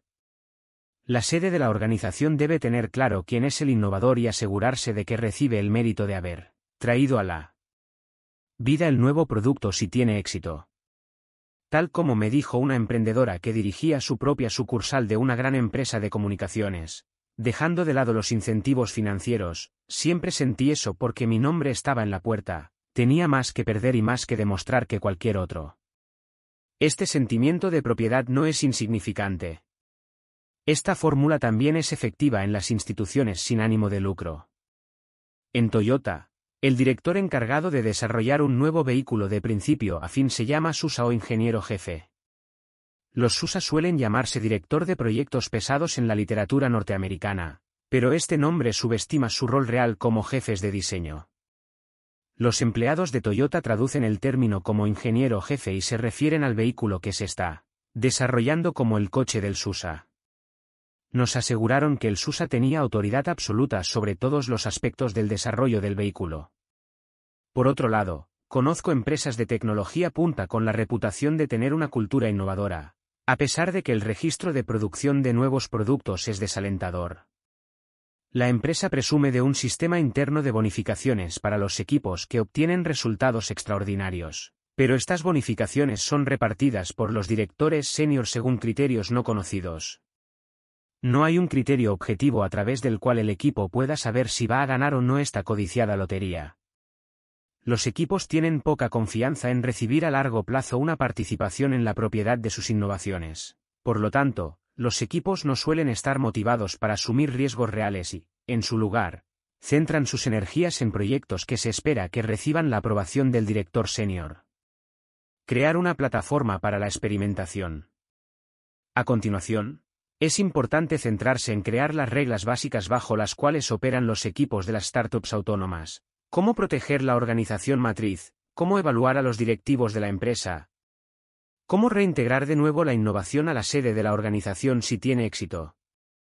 Recuerde la Isla de Libertad, que permitió al equipo de SnapTax, en el capítulo 2, crear con éxito una startup dentro de Intuit. Esto es lo que puede hacer una plataforma para la experimentación. Proteger la organización matriz. Convencionalmente, los consejos sobre la innovación interna se centran en proteger a la startup de la empresa matriz. Creo que es necesario darle la vuelta a este modelo. Déjeme que empiece describiendo una reunión bastante típica para uno de los clientes que me han consultado, una gran empresa. Los directores senior se habían reunido para tomar decisiones sobre qué incluir en la nueva versión de su producto. Como parte del compromiso de la empresa en basarse en los datos, habían intentado llevar a cabo un experimento de precios. La primera parte de la reunión se dedicaba a interpretar los datos del experimento. Un problema era que nadie se ponía de acuerdo sobre qué significaban los datos. Muchos informes de consumidores habían sido específicamente creados para la reunión. El equipo de gestión de datos también estaba allí. Cuanto más les pedían que explicaran los detalles de cada línea de la hoja de cálculo, más evidente era que nadie entendía de dónde habían salido esas cifras. Lo que estaban viendo a la izquierda era el número global de ventas del producto para diferentes precios, desglosados por trimestres y segmentos de consumidores. Había muchos datos que entender. Incluso peor, nadie estaba seguro de qué consumidores habían sido expuestos al experimento. Se había encargado la tarea de implementar el experimento a diferentes equipos, de tal manera que diferentes partes del producto se habían actualizado en diversos momentos. El proceso global había tardado muchos meses y, en ese punto, la gente que había concebido el experimento había sido trasladada a otro departamento ajeno a quienes, finalmente habían ejecutado el experimento. Usted debería ser capaz de identificar los problemas de esta situación, el uso de indicadores vanidosos en lugar de indicadores accionables, un ciclo de tiempo demasiado largo, el uso de lotes grandes, una hipótesis de crecimiento que no está clara, un diseño del experimento débil, la falta de participación del equipo en los resultados y, por lo tanto, muy poco aprendizaje. Escuchándolo, asumí que este sería el final de la reunión. Sin acuerdos sobre los hechos que debían ayudar a tomar decisiones, pensé que nadie tendría base alguna para proponer acciones concretas. Estaba equivocado. Cada departamento simplemente hizo la interpretación de los datos que apoyaba mejor su posición y empezó a defender su opinión. Los otros departamentos metían cucharada con interpretaciones alternativas que apoyaban sus propias posiciones, etc. Al final, las decisiones no se tomaron en función de los datos. En su lugar, los ejecutivos que dirigían la reunión se vieron forzados a basar sus decisiones en los argumentos que sonaban más plausibles. La parte de la reunión que se había dedicado a debatir los datos me pareció una pérdida de tiempo porque, al final, los argumentos que se usaron se podían haber mostrado desde el principio. Fue como si cada parte sintiera que iba a ser víctima de una emboscada. Si otro equipo hubiera conseguido aclarar la situación, habría infravalorado a esta persona. Y la respuesta racional era confundir cuanto más mejor. ¡Qué despilfarro! Irónicamente, reuniones como esta han dañado la reputación de la toma de decisiones a partir de datos y la experimentación, dentro de la empresa, y ha sido por una buena razón. El equipo de gestión de datos produce informes que nadie lee ni entiende. Los equipos de proyectos sienten que los experimentos son una pérdida de tiempo, puesto que implican crear elementos a medias, hecho que hace que nunca haya ninguno bueno. Llevar a cabo un experimento, significaba, en lenguaje en clave, posponer una decisión difícil. Y lo peor de todo, el equipo de ejecutivos vivía las reuniones como dolores de cabeza crónicos. Sus antiguas reuniones de priorización de productos quizá eran poco más que una batalla de opiniones, pero al menos entendían qué estaba pasando. Ahora tenían que ejecutar todo un ritual, incluyendo matemáticas complejas, y llegar a un resultado indefinido, y terminaban con la consabida batalla de opiniones. Miedos racionales. Sin embargo, en el corazón de esta contienda departamental existía un temor muy racional. Esta empresa servía a dos segmentos de consumidores, un segmento de negocio para los negocios, B2B, por sus siglas en inglés, y un segmento de consumidores. En el segmento B2B, la empresa dedicaba una parte importante del personal de ventas a vender grandes volúmenes de producto a otras empresas, mientras que el segmento de consumidores estaba compuesto fundamentalmente por compras únicas realizadas por consumidores individuales. La mayor parte de los ingresos de la empresa provenían de las ventas B2B, pero el crecimiento en este sector se estaba ralentizando. Todos estaban de acuerdo en que había un gran potencial de crecimiento en el segmento de consumidores, pero solo se había materializado una pequeña parte. Parte de la causa de esta falta de crecimiento era la estructura de precios de ese momento. Como muchas empresas que venden a otras más grandes, esta empresa publicaba una lista de precios elevados y después daba grandes descuentos para favorecer a las empresas que compraban al por mayor. Naturalmente, se animaba a todos los comerciales a hacer que sus clientes se sintieran favorecidos. Desgraciadamente, los precios del listado publicado eran demasiado altos para el segmento de consumidores. El equipo encargado del crecimiento del segmento de consumidores quería realizar experimentos con una estructura de precios menor. El grupo encargado de cobrar al segmento empresas estaba nervioso por si esto pudiera canibalizar o depreciar sus relaciones con los consumidores existentes. ¿Qué pasaría si los consumidores descubrían que los compradores individuales obtenían un precio inferior al suyo? Cualquiera que haya estado en un negocio con múltiples segmentos reconocerá que hay muchas posibles soluciones a este problema, como por ejemplo crear conjuntos de elementos escalonados para que diferentes consumidores puedan comprar distintos niveles del producto, como por ejemplo en el caso de las plazas en una aerolínea, o incluso mantener diversos productos bajo nombres comerciales diferentes. Entonces, la empresa intentaba poner en práctica alguna de estas soluciones. ¿Por qué? Por miedo a perjudicar al negocio actual, cada experimento que se proponía se retrasaba, saboteaba o confundía. Es importante enfatizar que este miedo tiene una importante justificación. El sabotaje es una respuesta racional de los directivos cuyo territorio se ve amenazado. Esta empresa no es una startup minúscula y aleatoria que no tiene nada que perder. Es una empresa consolidada que puede perder mucho. Si disminuyen los ingresos que provienen del negocio central, ruedan cabezas. Y esto no puede tomarse a la ligera. Los peligros de esconder la innovación dentro de la caja negra. El imperativo de innovar es inexorable. Sin la capacidad para experimentar de la manera más ágil, la empresa sufrirá el destino descrito en el dilema de los innovadores, beneficios y márgenes crecientes año tras año hasta que el negocio se colapse de repente. A menudo enmarcamos los retos de la innovación interna preguntando, ¿cómo podemos proteger a la startup interna de la sede de la organización? Querría remarcarlo y formular la pregunta inversa, ¿cómo podemos proteger a la organización matriz de la startup? Según mi experiencia, la gente se defiende ante lo que cree que la está amenazando, y no puede aparecer innovación alguna si se da rienda suelta a estas estrategias defensivas. De hecho, Por este motivo la sugerencia habitual de esconder la innovación no está bien orientada. Hay ejemplos de éxitos esporádicos usando trabajos secretos o un equipo de innovación externo, como la creación del PC original de IBM en Boca Ratón, Florida, de forma completamente independiente a la línea principal de IBM. Pero estos ejemplos deberían servir más como cuentos con moraleja, porque pocas veces han conducido a una innovación sostenible. Hacer las cosas a escondidas de la empresa matriz puede tener consecuencias negativas a largo plazo. Considérelo desde el punto de vista de los directores a quienes sorprenden con una innovación. Probablemente se sentirán traicionados y más de uno se pondrá paranoico. Al fin y al cabo, si le han podido esconder algo de semejante magnitud, ¿qué más le estará esperando en la sombra? A lo largo del tiempo, a medida que los directores tienen incentivos para descubrir las amenazas a su poder, influencia o carrera esto provoca más política. El hecho de que la innovación sea un éxito no justifica el comportamiento deshonesto. Desde el punto de vista de los directores con una posición consolidada, el mensaje está claro, si no estás dentro, es posible que te escondan este tipo de secretos. Es injusto criticar a estos directores por sus respuestas, la crítica debería dirigirse a los ejecutivos senior, incapaces de diseñar un equipo de apoyo a partir del cual operar e innovar.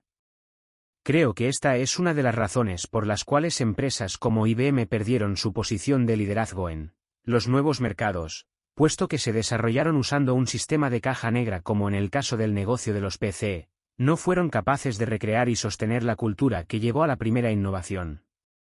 Crear una caja de arena para la innovación. El reto es crear un mecanismo que impulse a los equipos de innovación de forma abierta.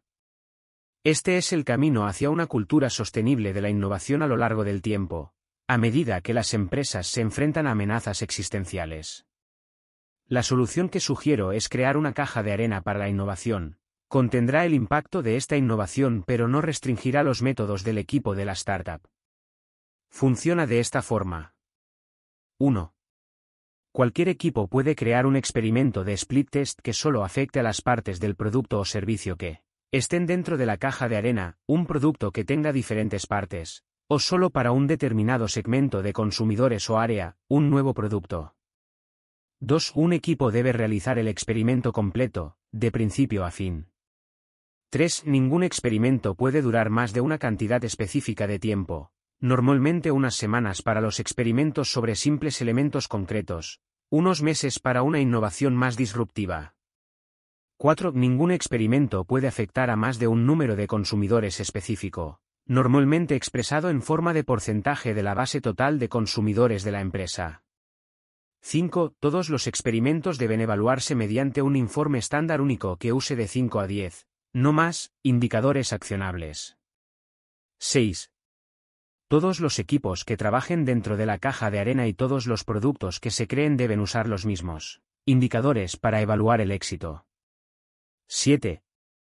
Cualquier equipo que cree un experimento debe hacer un seguimiento de los indicadores y de las reacciones de los consumidores, llamadas de apoyo, reacción en los medios sociales, foros, etc., mientras el experimento está en proceso, y abortarlo si ocurre algo catastrófico.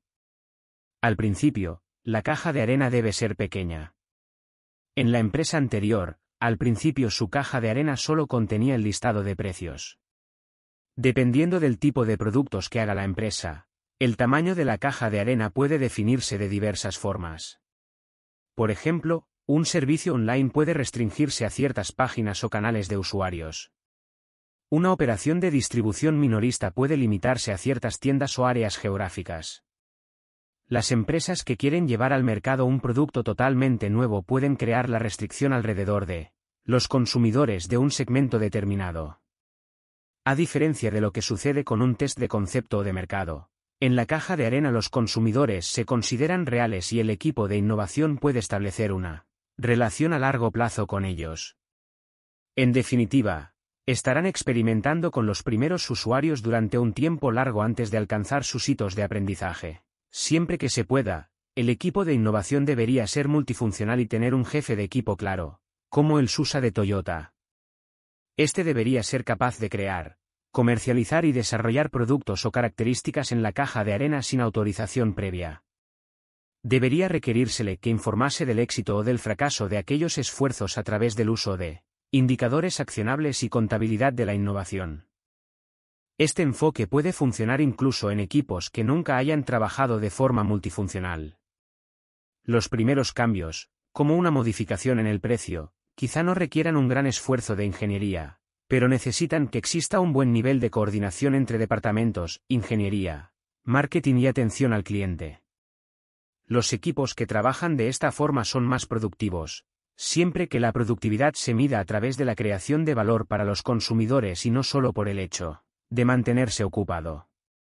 Los experimentos reales son fáciles de clasificar como éxitos o fracasos en función de si se mueven los indicadores de alto nivel. En ambos casos, los equipos descubren inmediatamente si son correctas sus asunciones sobre cómo responderían los consumidores. Usando los mismos indicadores cada vez, el equipo crea literatura sobre estos indicadores en la empresa. Cómo el equipo de innovación informa de sus progresos usando el sistema de contabilidad de la innovación. Descrito en la parte 2. Cualquiera que lea esos informes recibirá una lección implícita sobre el poder de los indicadores accionables. Este efecto es muy poderoso. Incluso si alguien quiere sabotear al equipo de innovación, él o ella tendrá que aprender todo lo que hay sobre indicadores accionables e hitos de aprendizaje para hacerlo. El cajón de arena también promueve la iteración rápida. Cuando la gente tiene una oportunidad para ver cómo se desarrolla un proyecto de principio a fin y el trabajo se realiza en lotes pequeños y proporciona un veredicto rápido, se generan beneficios gracias al poder del feedback.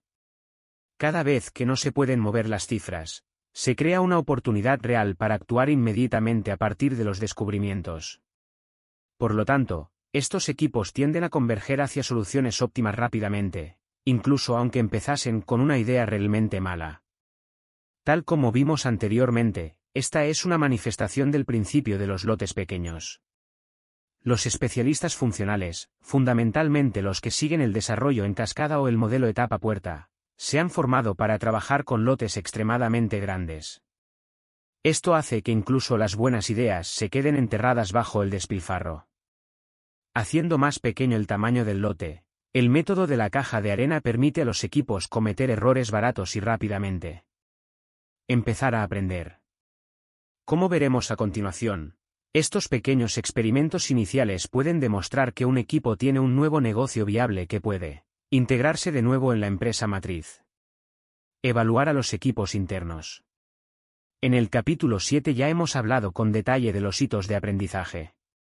Con el equipo interno de una startup, la secuencia de evaluación es la misma, crear un modelo ideal de disrupción deseada que se base en arquetipos de consumidores, lanzar un producto mínimo viable para establecer el punto de partida e intentar poner en marcha el motor para acercarse a este ideal.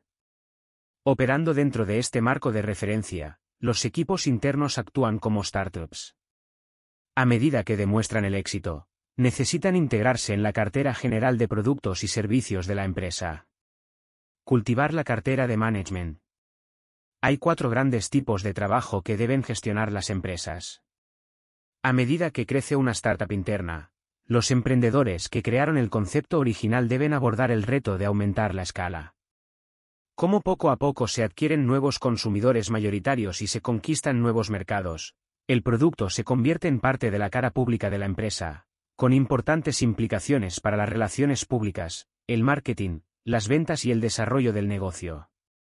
En la mayoría de casos, el producto atraerá competidores, plagiadores, seguidores rápidos e imitadores de toda clase. Cuando se consolida el mercado para el nuevo producto, los procedimientos pasan a ser más rutinarios.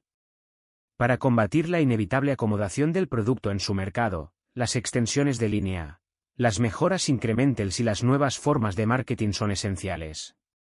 En esta fase, la excelencia operacional toma un rol más relevante, puesto que una forma primordial de incrementar los márgenes consiste en reducir los costes. Esto puede requerir otro tipo de directivo, uno que destaque por la optimización, delegación, control y ejecución. Los precios de las acciones de la empresa dependen de este tipo de crecimiento previsible. Hay también una cuarta fase dominada por los costes operativos y los productos antiguos. Es el ámbito de la externalización, automatización y reducción de costes. No obstante, la infraestructura sigue siendo una misión crucial. El mal resultado de las instalaciones, de las infraestructuras importantes o el abandono por parte de los clientes leales desbarataría toda la empresa. Sin embargo, a diferencia de la fase de crecimiento y optimización, las inversiones en esta área no ayudarán a la empresa a incrementar los ingresos brutos. Los directivos de este tipo de organizaciones sufren el destino de los árbitros de béisbol, se les critica cuando algo va mal y no se les aprecia cuando las cosas van bien. Tendemos a hablar de estas cuatro fases del negocio desde la perspectiva de las grandes empresas, en las cuales pueden representar departamentos enteros y centenares o miles de personas. Esto es lógico, puesto que la evolución de los negocios en estos casos extremos es más fácil de observar. Sin embargo, todas las empresas están llevando a cabo estas cuatro fases del trabajo a la vez. Cuando un producto llega al mercado, los equipos trabajan para avanzar a la siguiente fase. Todos los productos o las características de éxito empiezan en la etapa de investigación y desarrollo, ID, y acaban formando parte de la estrategia de la empresa. Por eso, pasan a estar sujetos a optimización y, con el tiempo, se convierten en algo antiguo. El problema tanto para las startups como para las grandes empresas es que los empleados suelen seguir los productos que desarrollan mientras van pasando de una fase a otra. Una práctica habitual es que el inventor de un nuevo producto o característica gestione los recursos, el equipo o el siguiente departamento que, en última instancia, comercializan la innovación. Como resultado, los directivos creativos terminan atascándose con el trabajo vinculado al crecimiento y la optimización de los productos en lugar de crear nuevos. Esta tendencia es una de las razones por las cuales empresas consolidadas intentan encontrar directivos creativos para impulsar la innovación en primer lugar. Cada nueva innovación compite por los recursos con los proyectos consolidados, y uno de los recursos más escasos es el talento. Emprendedor como nombre de un oficio. La forma de salir de este dilema es gestionar de forma diferenciada los cuatro tipos de trabajo permitiendo que en cada etapa se desarrollen equipos fuertes y multifuncionales. Cuando los productos pasan de una etapa a otra, se entregan de un equipo a otro. Los empleados pueden elegir si van a moverse con el producto como parte de la entrega o quedarse atrás y empezar a trabajar en algo nuevo. Ninguna de las dos opciones es necesariamente correcta o incorrecta, depende del temperamento y de las cualidades de la persona en cuestión. Hay quienes son inventores naturales que prefieren trabajar sin la presión y las expectativas de las fases de negocios más avanzadas. Otros son ambiciosos y ven la innovación como un camino para llegar al nivel de los directivos senior. Otros tienen habilidades particulares de management de negocios consolidados, externalización, afianzamiento de la eficiencia y reducción de costes. Debería permitirse que cada uno encontrase el tipo de trabajo que mejor se adapta a sus capacidades. De hecho, ser emprendedor debería considerarse una carrera viable para los innovadores dentro de las grandes empresas. Los directores que pueden dirigir equipos usando el método Lean Startup no deberían tener que dejar que la empresa cosechara los beneficios de sus habilidades o tener que fingir que encajan en las rígidas jerarquías de los departamentos funcionales consolidados. En su lugar, deberían tener una tarjeta de la empresa en la que simplemente pusiera, emprendedor debajo del nombre. Deberían evaluarse a través del sistema de contabilidad de la innovación y ser promocionados y recompensados, en función de este sistema.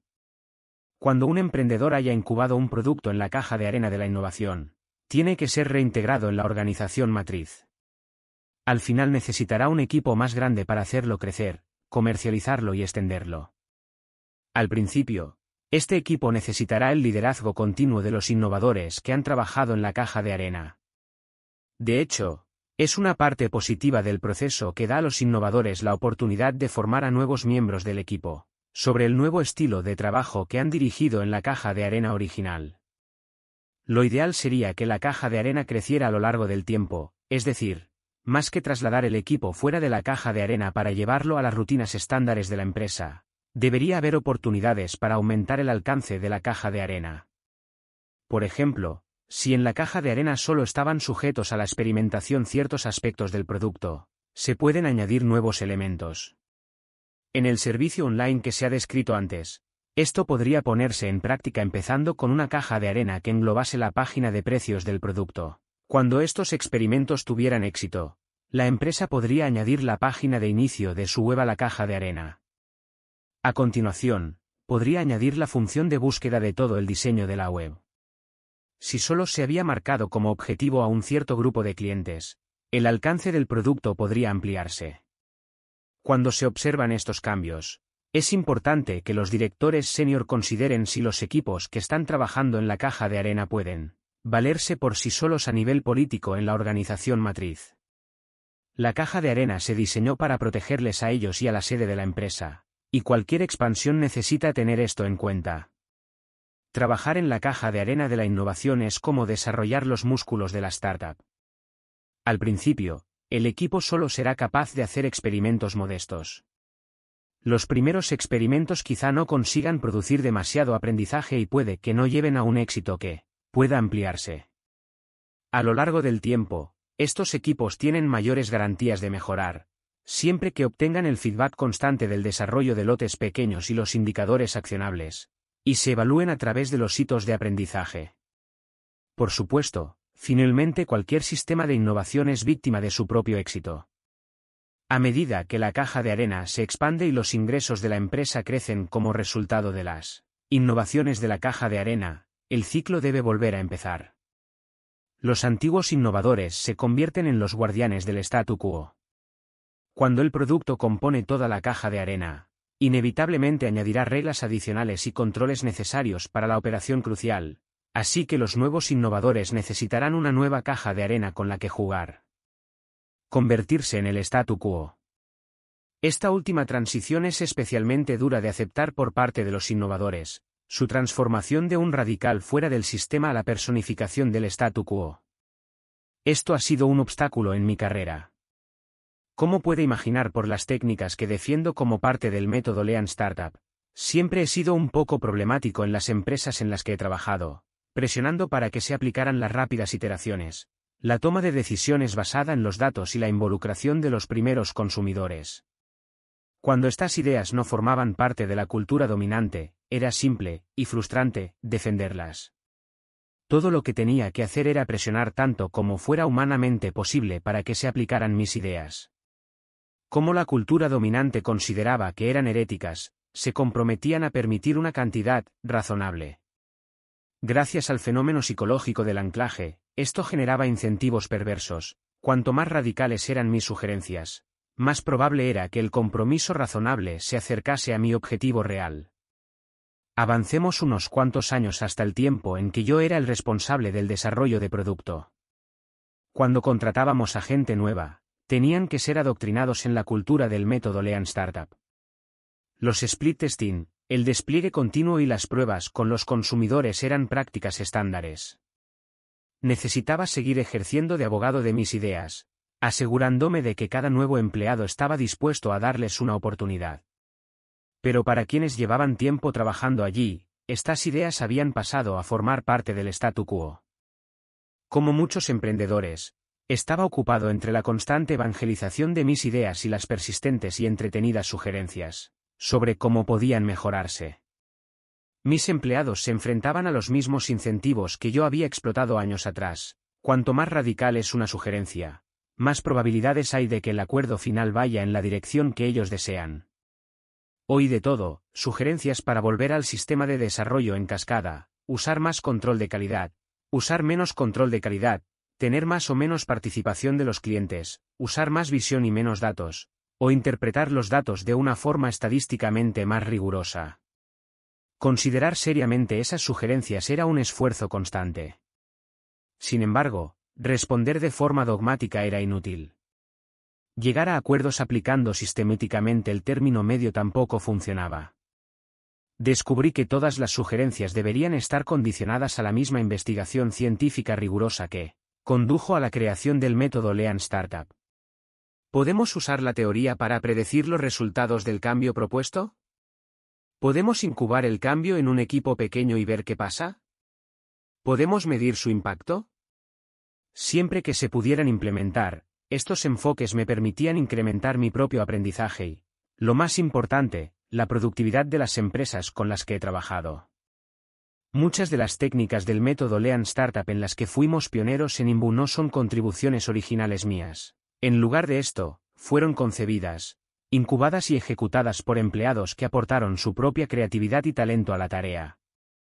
Por encima de todo, me enfrentaba a estas preguntas frecuentes, ¿cómo sabemos que tu forma de crear una empresa funcionará, que otras empresas la están usando? ¿Quién se ha hecho rico y famoso gracias a ella? Estas preguntas son sensatas. Los titanes de nuestra industria trabajan de una forma más lenta y más lineal. Entonces, ¿por qué hacemos algo diferente? Estas preguntas requieren el uso de la teoría para contestarlas. Aquellos que ven la adopción del método Lean Startup como un conjunto definido de pasos no tendrán éxito. Tuve que aprender esto de la forma más dura. En la situación de una startup, las cosas van mal constantemente. Cuando esto pasa, nos enfrentamos al viejo dilema resumido por Demin. ¿Cómo sabemos que el problema se debe a una causa coyuntural y no a una causa sistémica? Si estamos en mitad del proceso de adoptar una nueva forma de trabajar, la tentación será siempre culpar al nuevo sistema de los problemas que aparezcan. Unas veces esta tendencia es correcta, otras, no. Aprender a explicar la diferencia requiere que se use la teoría. Debes ser capaz de predecir el resultado de los cambios que haces para saber si los problemas que aparecen lo son realmente. Por ejemplo, cambiar la definición de productividad para un equipo y dejar de usar la excelencia funcional. La excelencia en el marketing, las ventas o el desarrollo de productos para usar el aprendizaje validado creará problemas. Tal como se ha indicado antes, los especialistas funcionales están acostumbrados a medir su eficiencia analizando la proporción de tiempo que están ocupados haciendo su trabajo. Por ejemplo, un programador espera estar codificando todo el día. Por este motivo muchos entornos de trabajo tradicionales son frustrantes para estos expertos, las interrupciones constantes con reuniones, entregas multifuncionales y explicaciones para una cantidad inacabable de jefes actúan como freno a la eficiencia. Sin embargo, la eficiencia individual de estos especialistas no es el objetivo del método Lean Startup. En su lugar, Queremos forzar a los equipos a trabajar de forma multifuncional para alcanzar el aprendizaje validado. Muchas de las técnicas para hacer esto, los indicadores accionables, el despliegue continuo y el circuito general de feedback de crear, medir, aprender hacen que los equipos trabajen a nivel subóptimo en sus funciones individuales. No importa lo rápido que podamos crear. No importa lo rápido que podamos medir. Lo que importa es lo rápido que Podemos pasar por el circuito entero. En los años que llevo enseñando este sistema, he notado esta pauta todas las veces, pasar al aprendizaje validado sienta peor antes de que siente mejor. Esto ocurre porque los problemas causados por el antiguo sistema tienden a ser intangibles, mientras que los problemas del nuevo sistema son demasiado tangibles. Tener los beneficios de la teoría es el antídoto para estos retos. Si se sabe que esta pérdida de productividad es una parte inevitable de la transición, se puede gestionar de forma activa. Las expectativas se pueden establecer desde el principio. En mi práctica como consultor, por ejemplo, he aprendido a plantear estos elementos desde el primer día. De otra forma, pueden desbaratar todo el esfuerzo una vez se ha puesto en marcha. A medida que avanza el cambio, Podemos usar el análisis de la causa de fondo y las técnicas de respuesta rápida para descubrir qué problemas necesitan prevención. Al fin y al cabo, el método Lean Startup es un marco de referencia, no un proyecto de pasos a seguir, diseñado para adaptarse a las condiciones específicas de cada empresa.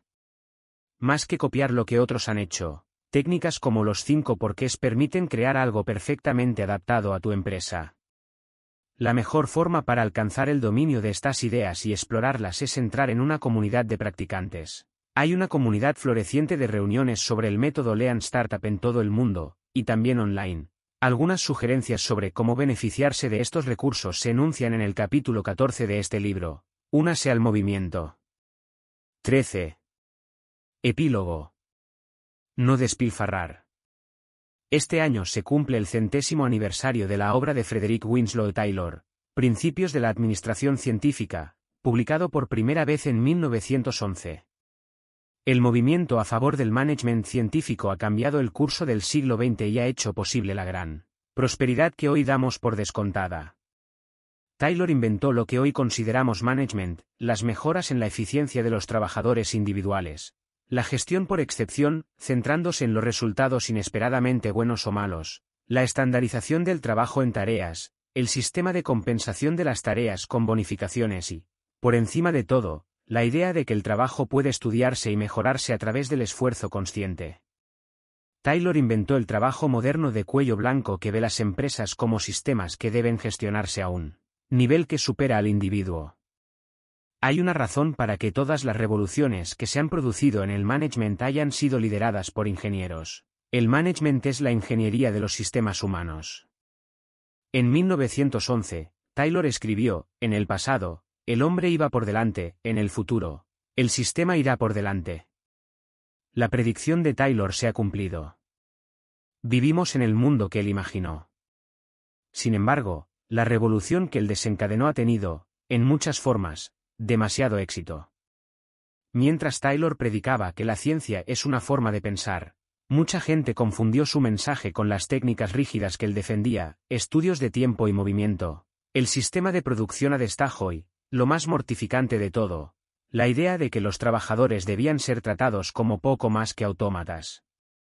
Muchas de estas ideas han demostrado ser extremadamente perjudiciales y requirieron esfuerzos de teóricos y directivos posteriores para deshacerlas. De forma crucial, el Lean Manufacturing redescubrió la sabiduría y la iniciativa escondidas en todos los trabajadores y las fábricas, y redirigió la noción de Taylor de la eficiencia centrándola en el organismo corporativo como un todo, en vez de hacerlo en la tarea individual. Pero cada una de estas revoluciones ha adoptado la idea central de Taylor de que el trabajo puede estudiarse científicamente y mejorarse a través de un enfoque experimental riguroso. Durante el siglo XXI nos enfrentamos a un nuevo conjunto de problemas que Taylor no podía haber imaginado. Nuestra capacidad productiva excede nuestra capacidad para saber qué crear. A pesar de que había una cantidad descomunal de invenciones e innovaciones a principios del siglo XX, la mayoría se dedicó a incrementar la productividad de los trabajadores y las máquinas para alimentar, vestir y proporcionar hogar a la población mundial. Aunque este trabajo aún está incompleto, ¿cómo pueden atestiguar los millones de personas que viven en la más absoluta miseria? Hoy en día la solución a este problema es estrictamente política. Tenemos la capacidad para crear casi cualquier cosa que podamos imaginar. La gran cuestión de nuestro tiempo no es, puede crearse, sino, debería crearse. Esto nos sitúa en un momento histórico inusual, nuestra prosperidad futura depende de la calidad de nuestra imaginación colectiva. En 1911, Taylor escribió, Podemos ver desaparecer nuestros bosques, desperdiciándose nuestra energía hidroeléctrica, nuestro suelo llevado hasta el mar por inundaciones, y el final de nuestro carbón y nuestro hierro está a la vista. Pero nuestros grandes despilfarros de esfuerzo humano, que se producen diariamente a través de nuestros actos erróneos, mal dirigidos o ineficientes, son menos visibles, menos tangibles y solo se aprecian. Vagamente. Podemos ver y sentir el derroche de cosas materiales. Sin embargo, los movimientos torpes, ineficientes o mal dirigidos de los hombres no dejan nada visible o tangible detrás de ellos. Apreciarlo requiere hacer memoria, esforzarse por imaginárselo. Y por esta razón, a pesar de que nuestras pérdidas diarias debidas a esta fuente de despilfarro son mayores que las causadas por él, despilfarro de cosas materiales, esto último ha causado mucho revuelo mientras que las otras nos han movido, pero poco. Un siglo más tarde, ¿qué podemos decir sobre estas palabras? Por un lado, suenan arcaicas. Nosotros, en el siglo XXI, somos conscientes de la importancia de la eficiencia y del valor económico de los incrementos en la productividad. Nuestros puestos de trabajo están, al menos cuando se trata de la producción de objetos materiales, increíblemente bien organizados en comparación con los de la época de Taylor. Por otro lado, las palabras de Taylor suenan completamente contemporáneas. Para toda nuestra pregonada eficiencia en la producción de cosas, nuestra economía es increíblemente despilfarradora. Este despilfarro proviene no de la ineficiencia en la organización del trabajo, sino del hecho de que se trabaja en las cosas erróneas, y además a escala industrial.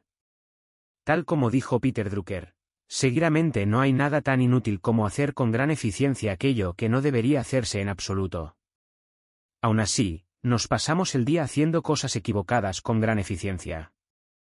Es difícil elaborar una estimación sólida sobre cuánto se despilfarra en la economía actual, pero no faltan anécdotas. En mi trabajo como consultor y en mis viajes hablando sobre el método Lean Startup, siempre he oído el mismo mensaje, tanto de empleados en empresas grandes como en pequeñas. En todos los sectores, vemos una cantidad infinita de historias de grandes fracasos en el lanzamiento de productos, proyectos mal concebidos y espirales de la muerte de los grandes lotes. Considero que este mal uso del tiempo de la gente es un despilfarro negligente y criminal de la creatividad y el potencial humanos. ¿Qué porcentaje de este despilfarro se puede prevenir? Creo que se trata de una proporción mucho mayor de la que efectivamente nos damos cuenta. Mucha gente que conozco cree que, al menos en su industria, los proyectos fracasan por una buena razón. Los proyectos son inherentemente arriesgados, las condiciones del mercado son imprevisibles, la gente de las grandes empresas, es intrínsecamente no creativa. Algunos creen que si lo ralentizamos todo y usamos un proceso más cuidadoso, podremos reducir la tasa de fracaso haciendo menos proyectos de mayor calidad. Otros creen que cierta gente tiene el don innato de saber qué es lo que hay que producir. Si podemos encontrar suficientes de estos visionarios y virtuosos, nuestros problemas se solucionarán. Estas soluciones también se consideraban el estado de la cuestión en el siglo XIX, antes de que la gente conociera el management moderno. Las imposiciones de un mundo todavía más rápido hacen que estos enfoques antiguos no puedan aplicarse y, por lo tanto, suele culparse a los directores senior de los proyectos y negocios fallidos, a quienes se les pide que hagan lo imposible. De forma alternativa, el dedo acusador también apunta a los inversores financieros o a los mercados por poner demasiado énfasis en las soluciones rápidas y en los resultados a corto plazo. Tenemos mucha culpa que repartir, pero demasiada poca teoría para guiar las acciones de los líderes o de los inversores. El movimiento del método Lean Startup contrasta con esta escritura a mano. Creemos que la mayoría de formas de despilfarro en la innovación se pueden prevenir si se entienden sus causas. Pero para ello debemos cambiar nuestra mentalidad colectiva respecto a cómo debe hacerse el trabajo. No es suficiente con pedir a los trabajadores que se esfuercen más. Nuestros problemas actuales están provocados por esforzarnos demasiado en las cosas equivocadas. Centrándonos en la eficiencia funcional, perdemos de vista el objetivo real de la innovación, aprender lo que actualmente se desconoce. Tal como nos enseñó Demin, lo que importa no es establecer objetivos cuantitativos sino arreglar el método a través del cual se alcanzan estos objetivos. El movimiento del método Lean Startup defiende el principio de que el método científico puede emplearse para responder a la pregunta más apremiante sobre innovación. ¿Cómo podemos crear una organización sostenible alrededor de un nuevo conjunto de productos o servicios? Superpoderes organizativos. Un participante de uno de mis grupos de trabajo vino a buscarme tras unos meses para explicarme la siguiente historia, que voy a parafrasear. Conocer los principios del método Lean Startup me hace sentir como si tuviera superpoderes. A pesar de que solo soy un empleado junior, cuando me reúno con el vicepresidente corporativo y los directores generales de mi empresa, siempre les formulo preguntas simples y, rápidamente, les ayudo a ver cómo sus proyectos se basan en hipótesis fundamentales que pueden ponerse a prueba. En cuestión de minutos, puedo diseñar un test que pueden seguir para validar científicamente sus planes antes de que sea demasiado tarde. Siempre me responden, ah, eres brillante. Nunca nos habíamos planteado aplicar este nivel de rigor a nuestras ideas sobre nuevos productos. Como resultado de estas interacciones, se ha creado una reputación de empleado brillante dentro de su gran empresa. Ha sido bueno para su carrera pero frustrante para él a nivel personal. ¿Por qué? Porque a pesar de que es brillante, sus ideas sobre los defectos de los planes de producto no se deben a su inteligencia, sino al hecho de que dispone de una teoría que le permite predecir qué pasará y proponer alternativas. Está frustrado porque los directivos a quienes dirige sus ideas no ven el sistema. Concluyen erróneamente que el factor clave para el éxito es encontrar gente brillante como él e incorporarlos a sus equipos no consiguen ver la oportunidad que realmente se les presenta, conseguir mejores resultados de forma sistemática, cambiando sus creencias sobre cómo se dan las innovaciones importantes. poner el sistema por delante, algunos peligros. Igual que hizo Taylor antes que nosotros, nuestro reto es persuadir a los directores de las corporaciones modernas para que pongan el sistema por delante. Sin embargo, el Taylorismo debería actuar como moraleja. Es importante aprender las lecciones de la historia cuando presentamos estas nuevas ideas a una audiencia. Taylor es recordado por su énfasis en la práctica sistemática en contra de la destreza individual. La cita siguiente, extraída de los principios de la administración científica, explica la famosa idea de poner el sistema por delante. En el futuro se apreciará tanto que nuestros líderes estén bien formados como el hecho de que tengan buenas cualidades innatas, y ningún gran hombre podrá, dentro del antiguo sistema del management personal, aspirar a competir con un grupo de hombres normales que se hayan organizado correctamente para cooperar con eficiencia. En el pasado, el hombre iba por delante, en el futuro, el sistema irá por delante. Esto, puesto así, no tiene sentido, pero significa que los grandes hombres ya no son necesarios. Al contrario, el primer elemento de cualquier buen sistema debe ser el desarrollo de hombres de primera clase, bajo el management sistemático. Los mejores hombres llegan arriba del todo con más certeza y más rápidamente que en ningún otro momento. Desgraciadamente, la insistencia de Taylor en que el management científico no se opone a encontrar y promocionar a los mejores individuos fue olvidada rápidamente. De hecho, las ganancias de productividad que se habían previsto a través de las primeras tácticas científicas de management, tales como el estudio del tiempo y los movimientos, las bonificaciones por las tareas y, especialmente, las jefaturas funcionales, precursoras de los actuales departamentos funcionales, fueron tan significativas que las siguientes generaciones de directivos perdieron de vista la importancia de la gente que las estaban implementando. Esto condujo a dos problemas. Primero, los sistemas de negocios se volvieron demasiado rígidos y no pudieron beneficiarse de la adaptabilidad, creatividad y sabiduría de los trabajadores individuales, y segundo, se ha enfatizado de forma excesiva la importancia de la planificación, la prevención y el procedimiento, que permiten a las organizaciones alcanzar resultados consistentes en un mundo fundamentalmente estático. En una fábrica, estos problemas se han abordado con el movimiento del Lean Manufacturing, y esas lecciones se han expandido a muchas empresas modernas. No obstante, en el desarrollo de nuevos productos, el espíritu emprendedor y el trabajo innovador, todavía siguen usando un esquema conceptual pasado de moda. Mi esperanza es que el movimiento del método Lean Startup no caerá en la misma trampa reduccionista. Estamos empezando a destapar las reglas que gobiernan el espíritu emprendedor, un método que puede mejorar las probabilidades de éxito de una startup y un enfoque sistemático para crear nuevos productos innovadores. Esto no desmerece las virtudes empresariales tradicionales, la primacía de la visión, el deseo de asumir grandes riesgos y el coraje necesario para enfrentarse a las abrumadoras probabilidades. Nuestra sociedad necesita más que nunca la creatividad y la visión de los emprendedores. De hecho, como estos recursos son muy valiosos, no nos podemos permitir despilfarrarlos. La pseudociencia del desarrollo de producto. Creo que si Taylor todavía estuviese vivo, se reiría ante lo que constituye el management de los emprendedores e innovadores. A pesar de que aprovechamos la tarea de los científicos e ingenieros que habría deslumbrado a una persona de principios del siglo XX con sus hazañas técnicas mágicas, las prácticas de management que usamos para organizarlas generalmente carecen de rigor científico. De hecho, iré más lejos y las llamaré pseudociencia.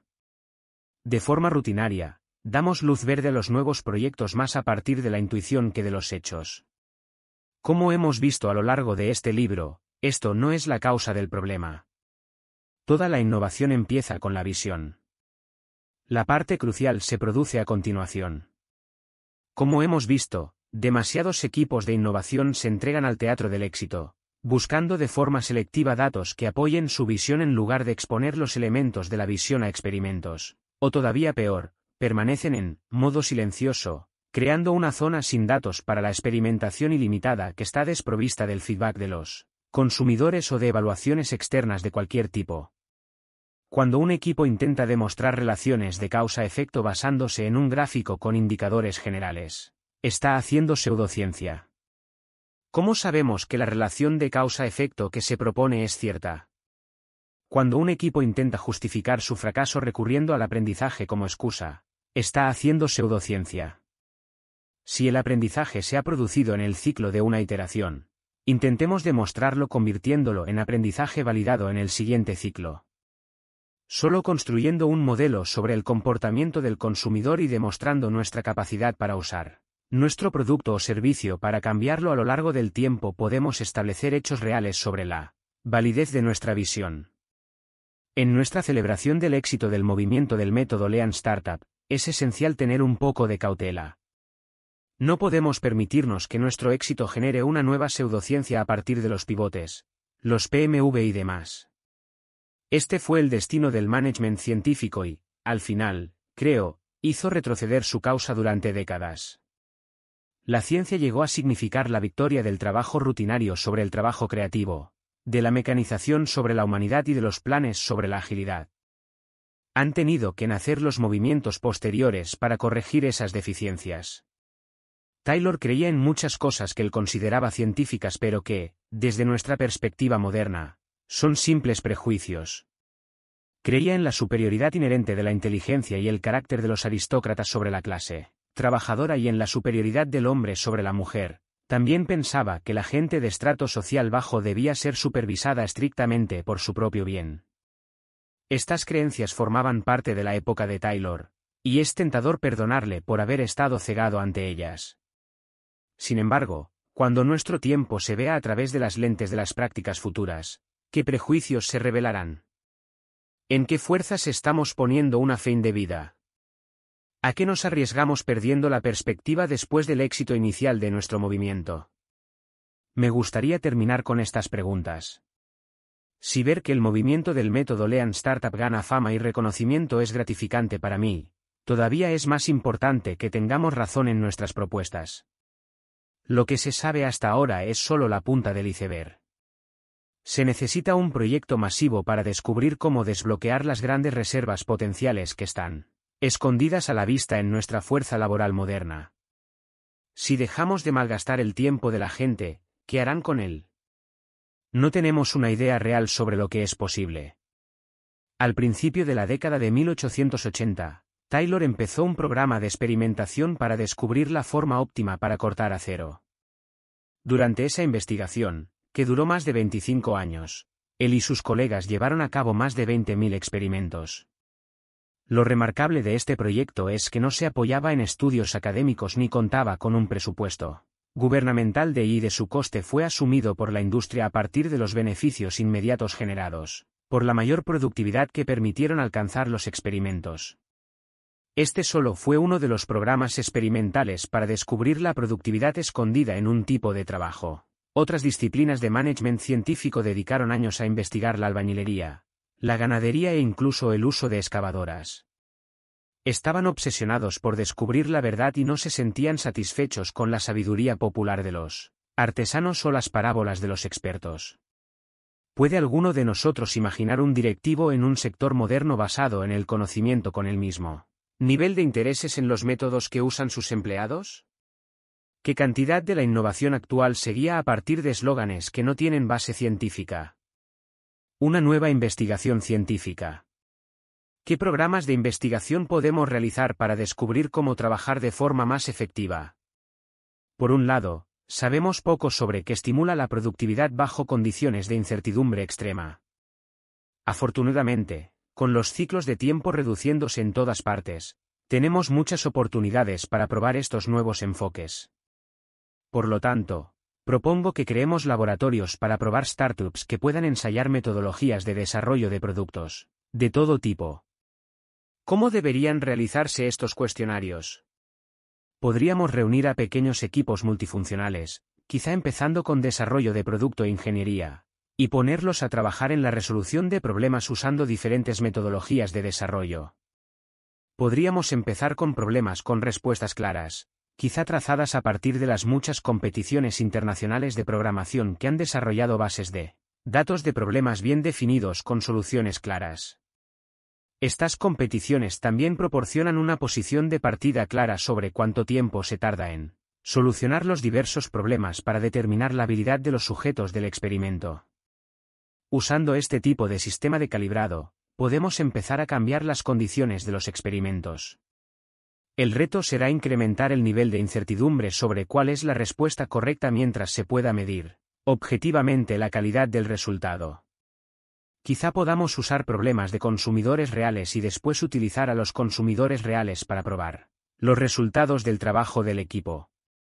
O quizá podamos ir tan lejos como para crear un producto mínimo viable para solucionar el mismo conjunto de problemas una y otra vez, de manera que podamos cuantificar cuál obtiene mejor tasa de conversión de consumidores. También podemos variar el ciclo de tiempo escogiendo plataformas de desarrollo y canales de distribución más o menos complejos para probar el impacto de estos factores en la productividad real de los equipos. Por encima de todo, necesitamos desarrollar métodos claros para evaluar a los equipos a partir del aprendizaje validado. He propuesto un método en este libro, la contabilidad de la innovación usando un modelo financiero bien definido y un motor de crecimiento.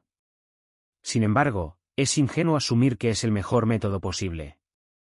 A medida que se adopta en más empresas, se irán sugiriendo nuevas técnicas y deberemos ser capaces de evaluar las nuevas ideas de la forma más rigurosa posible.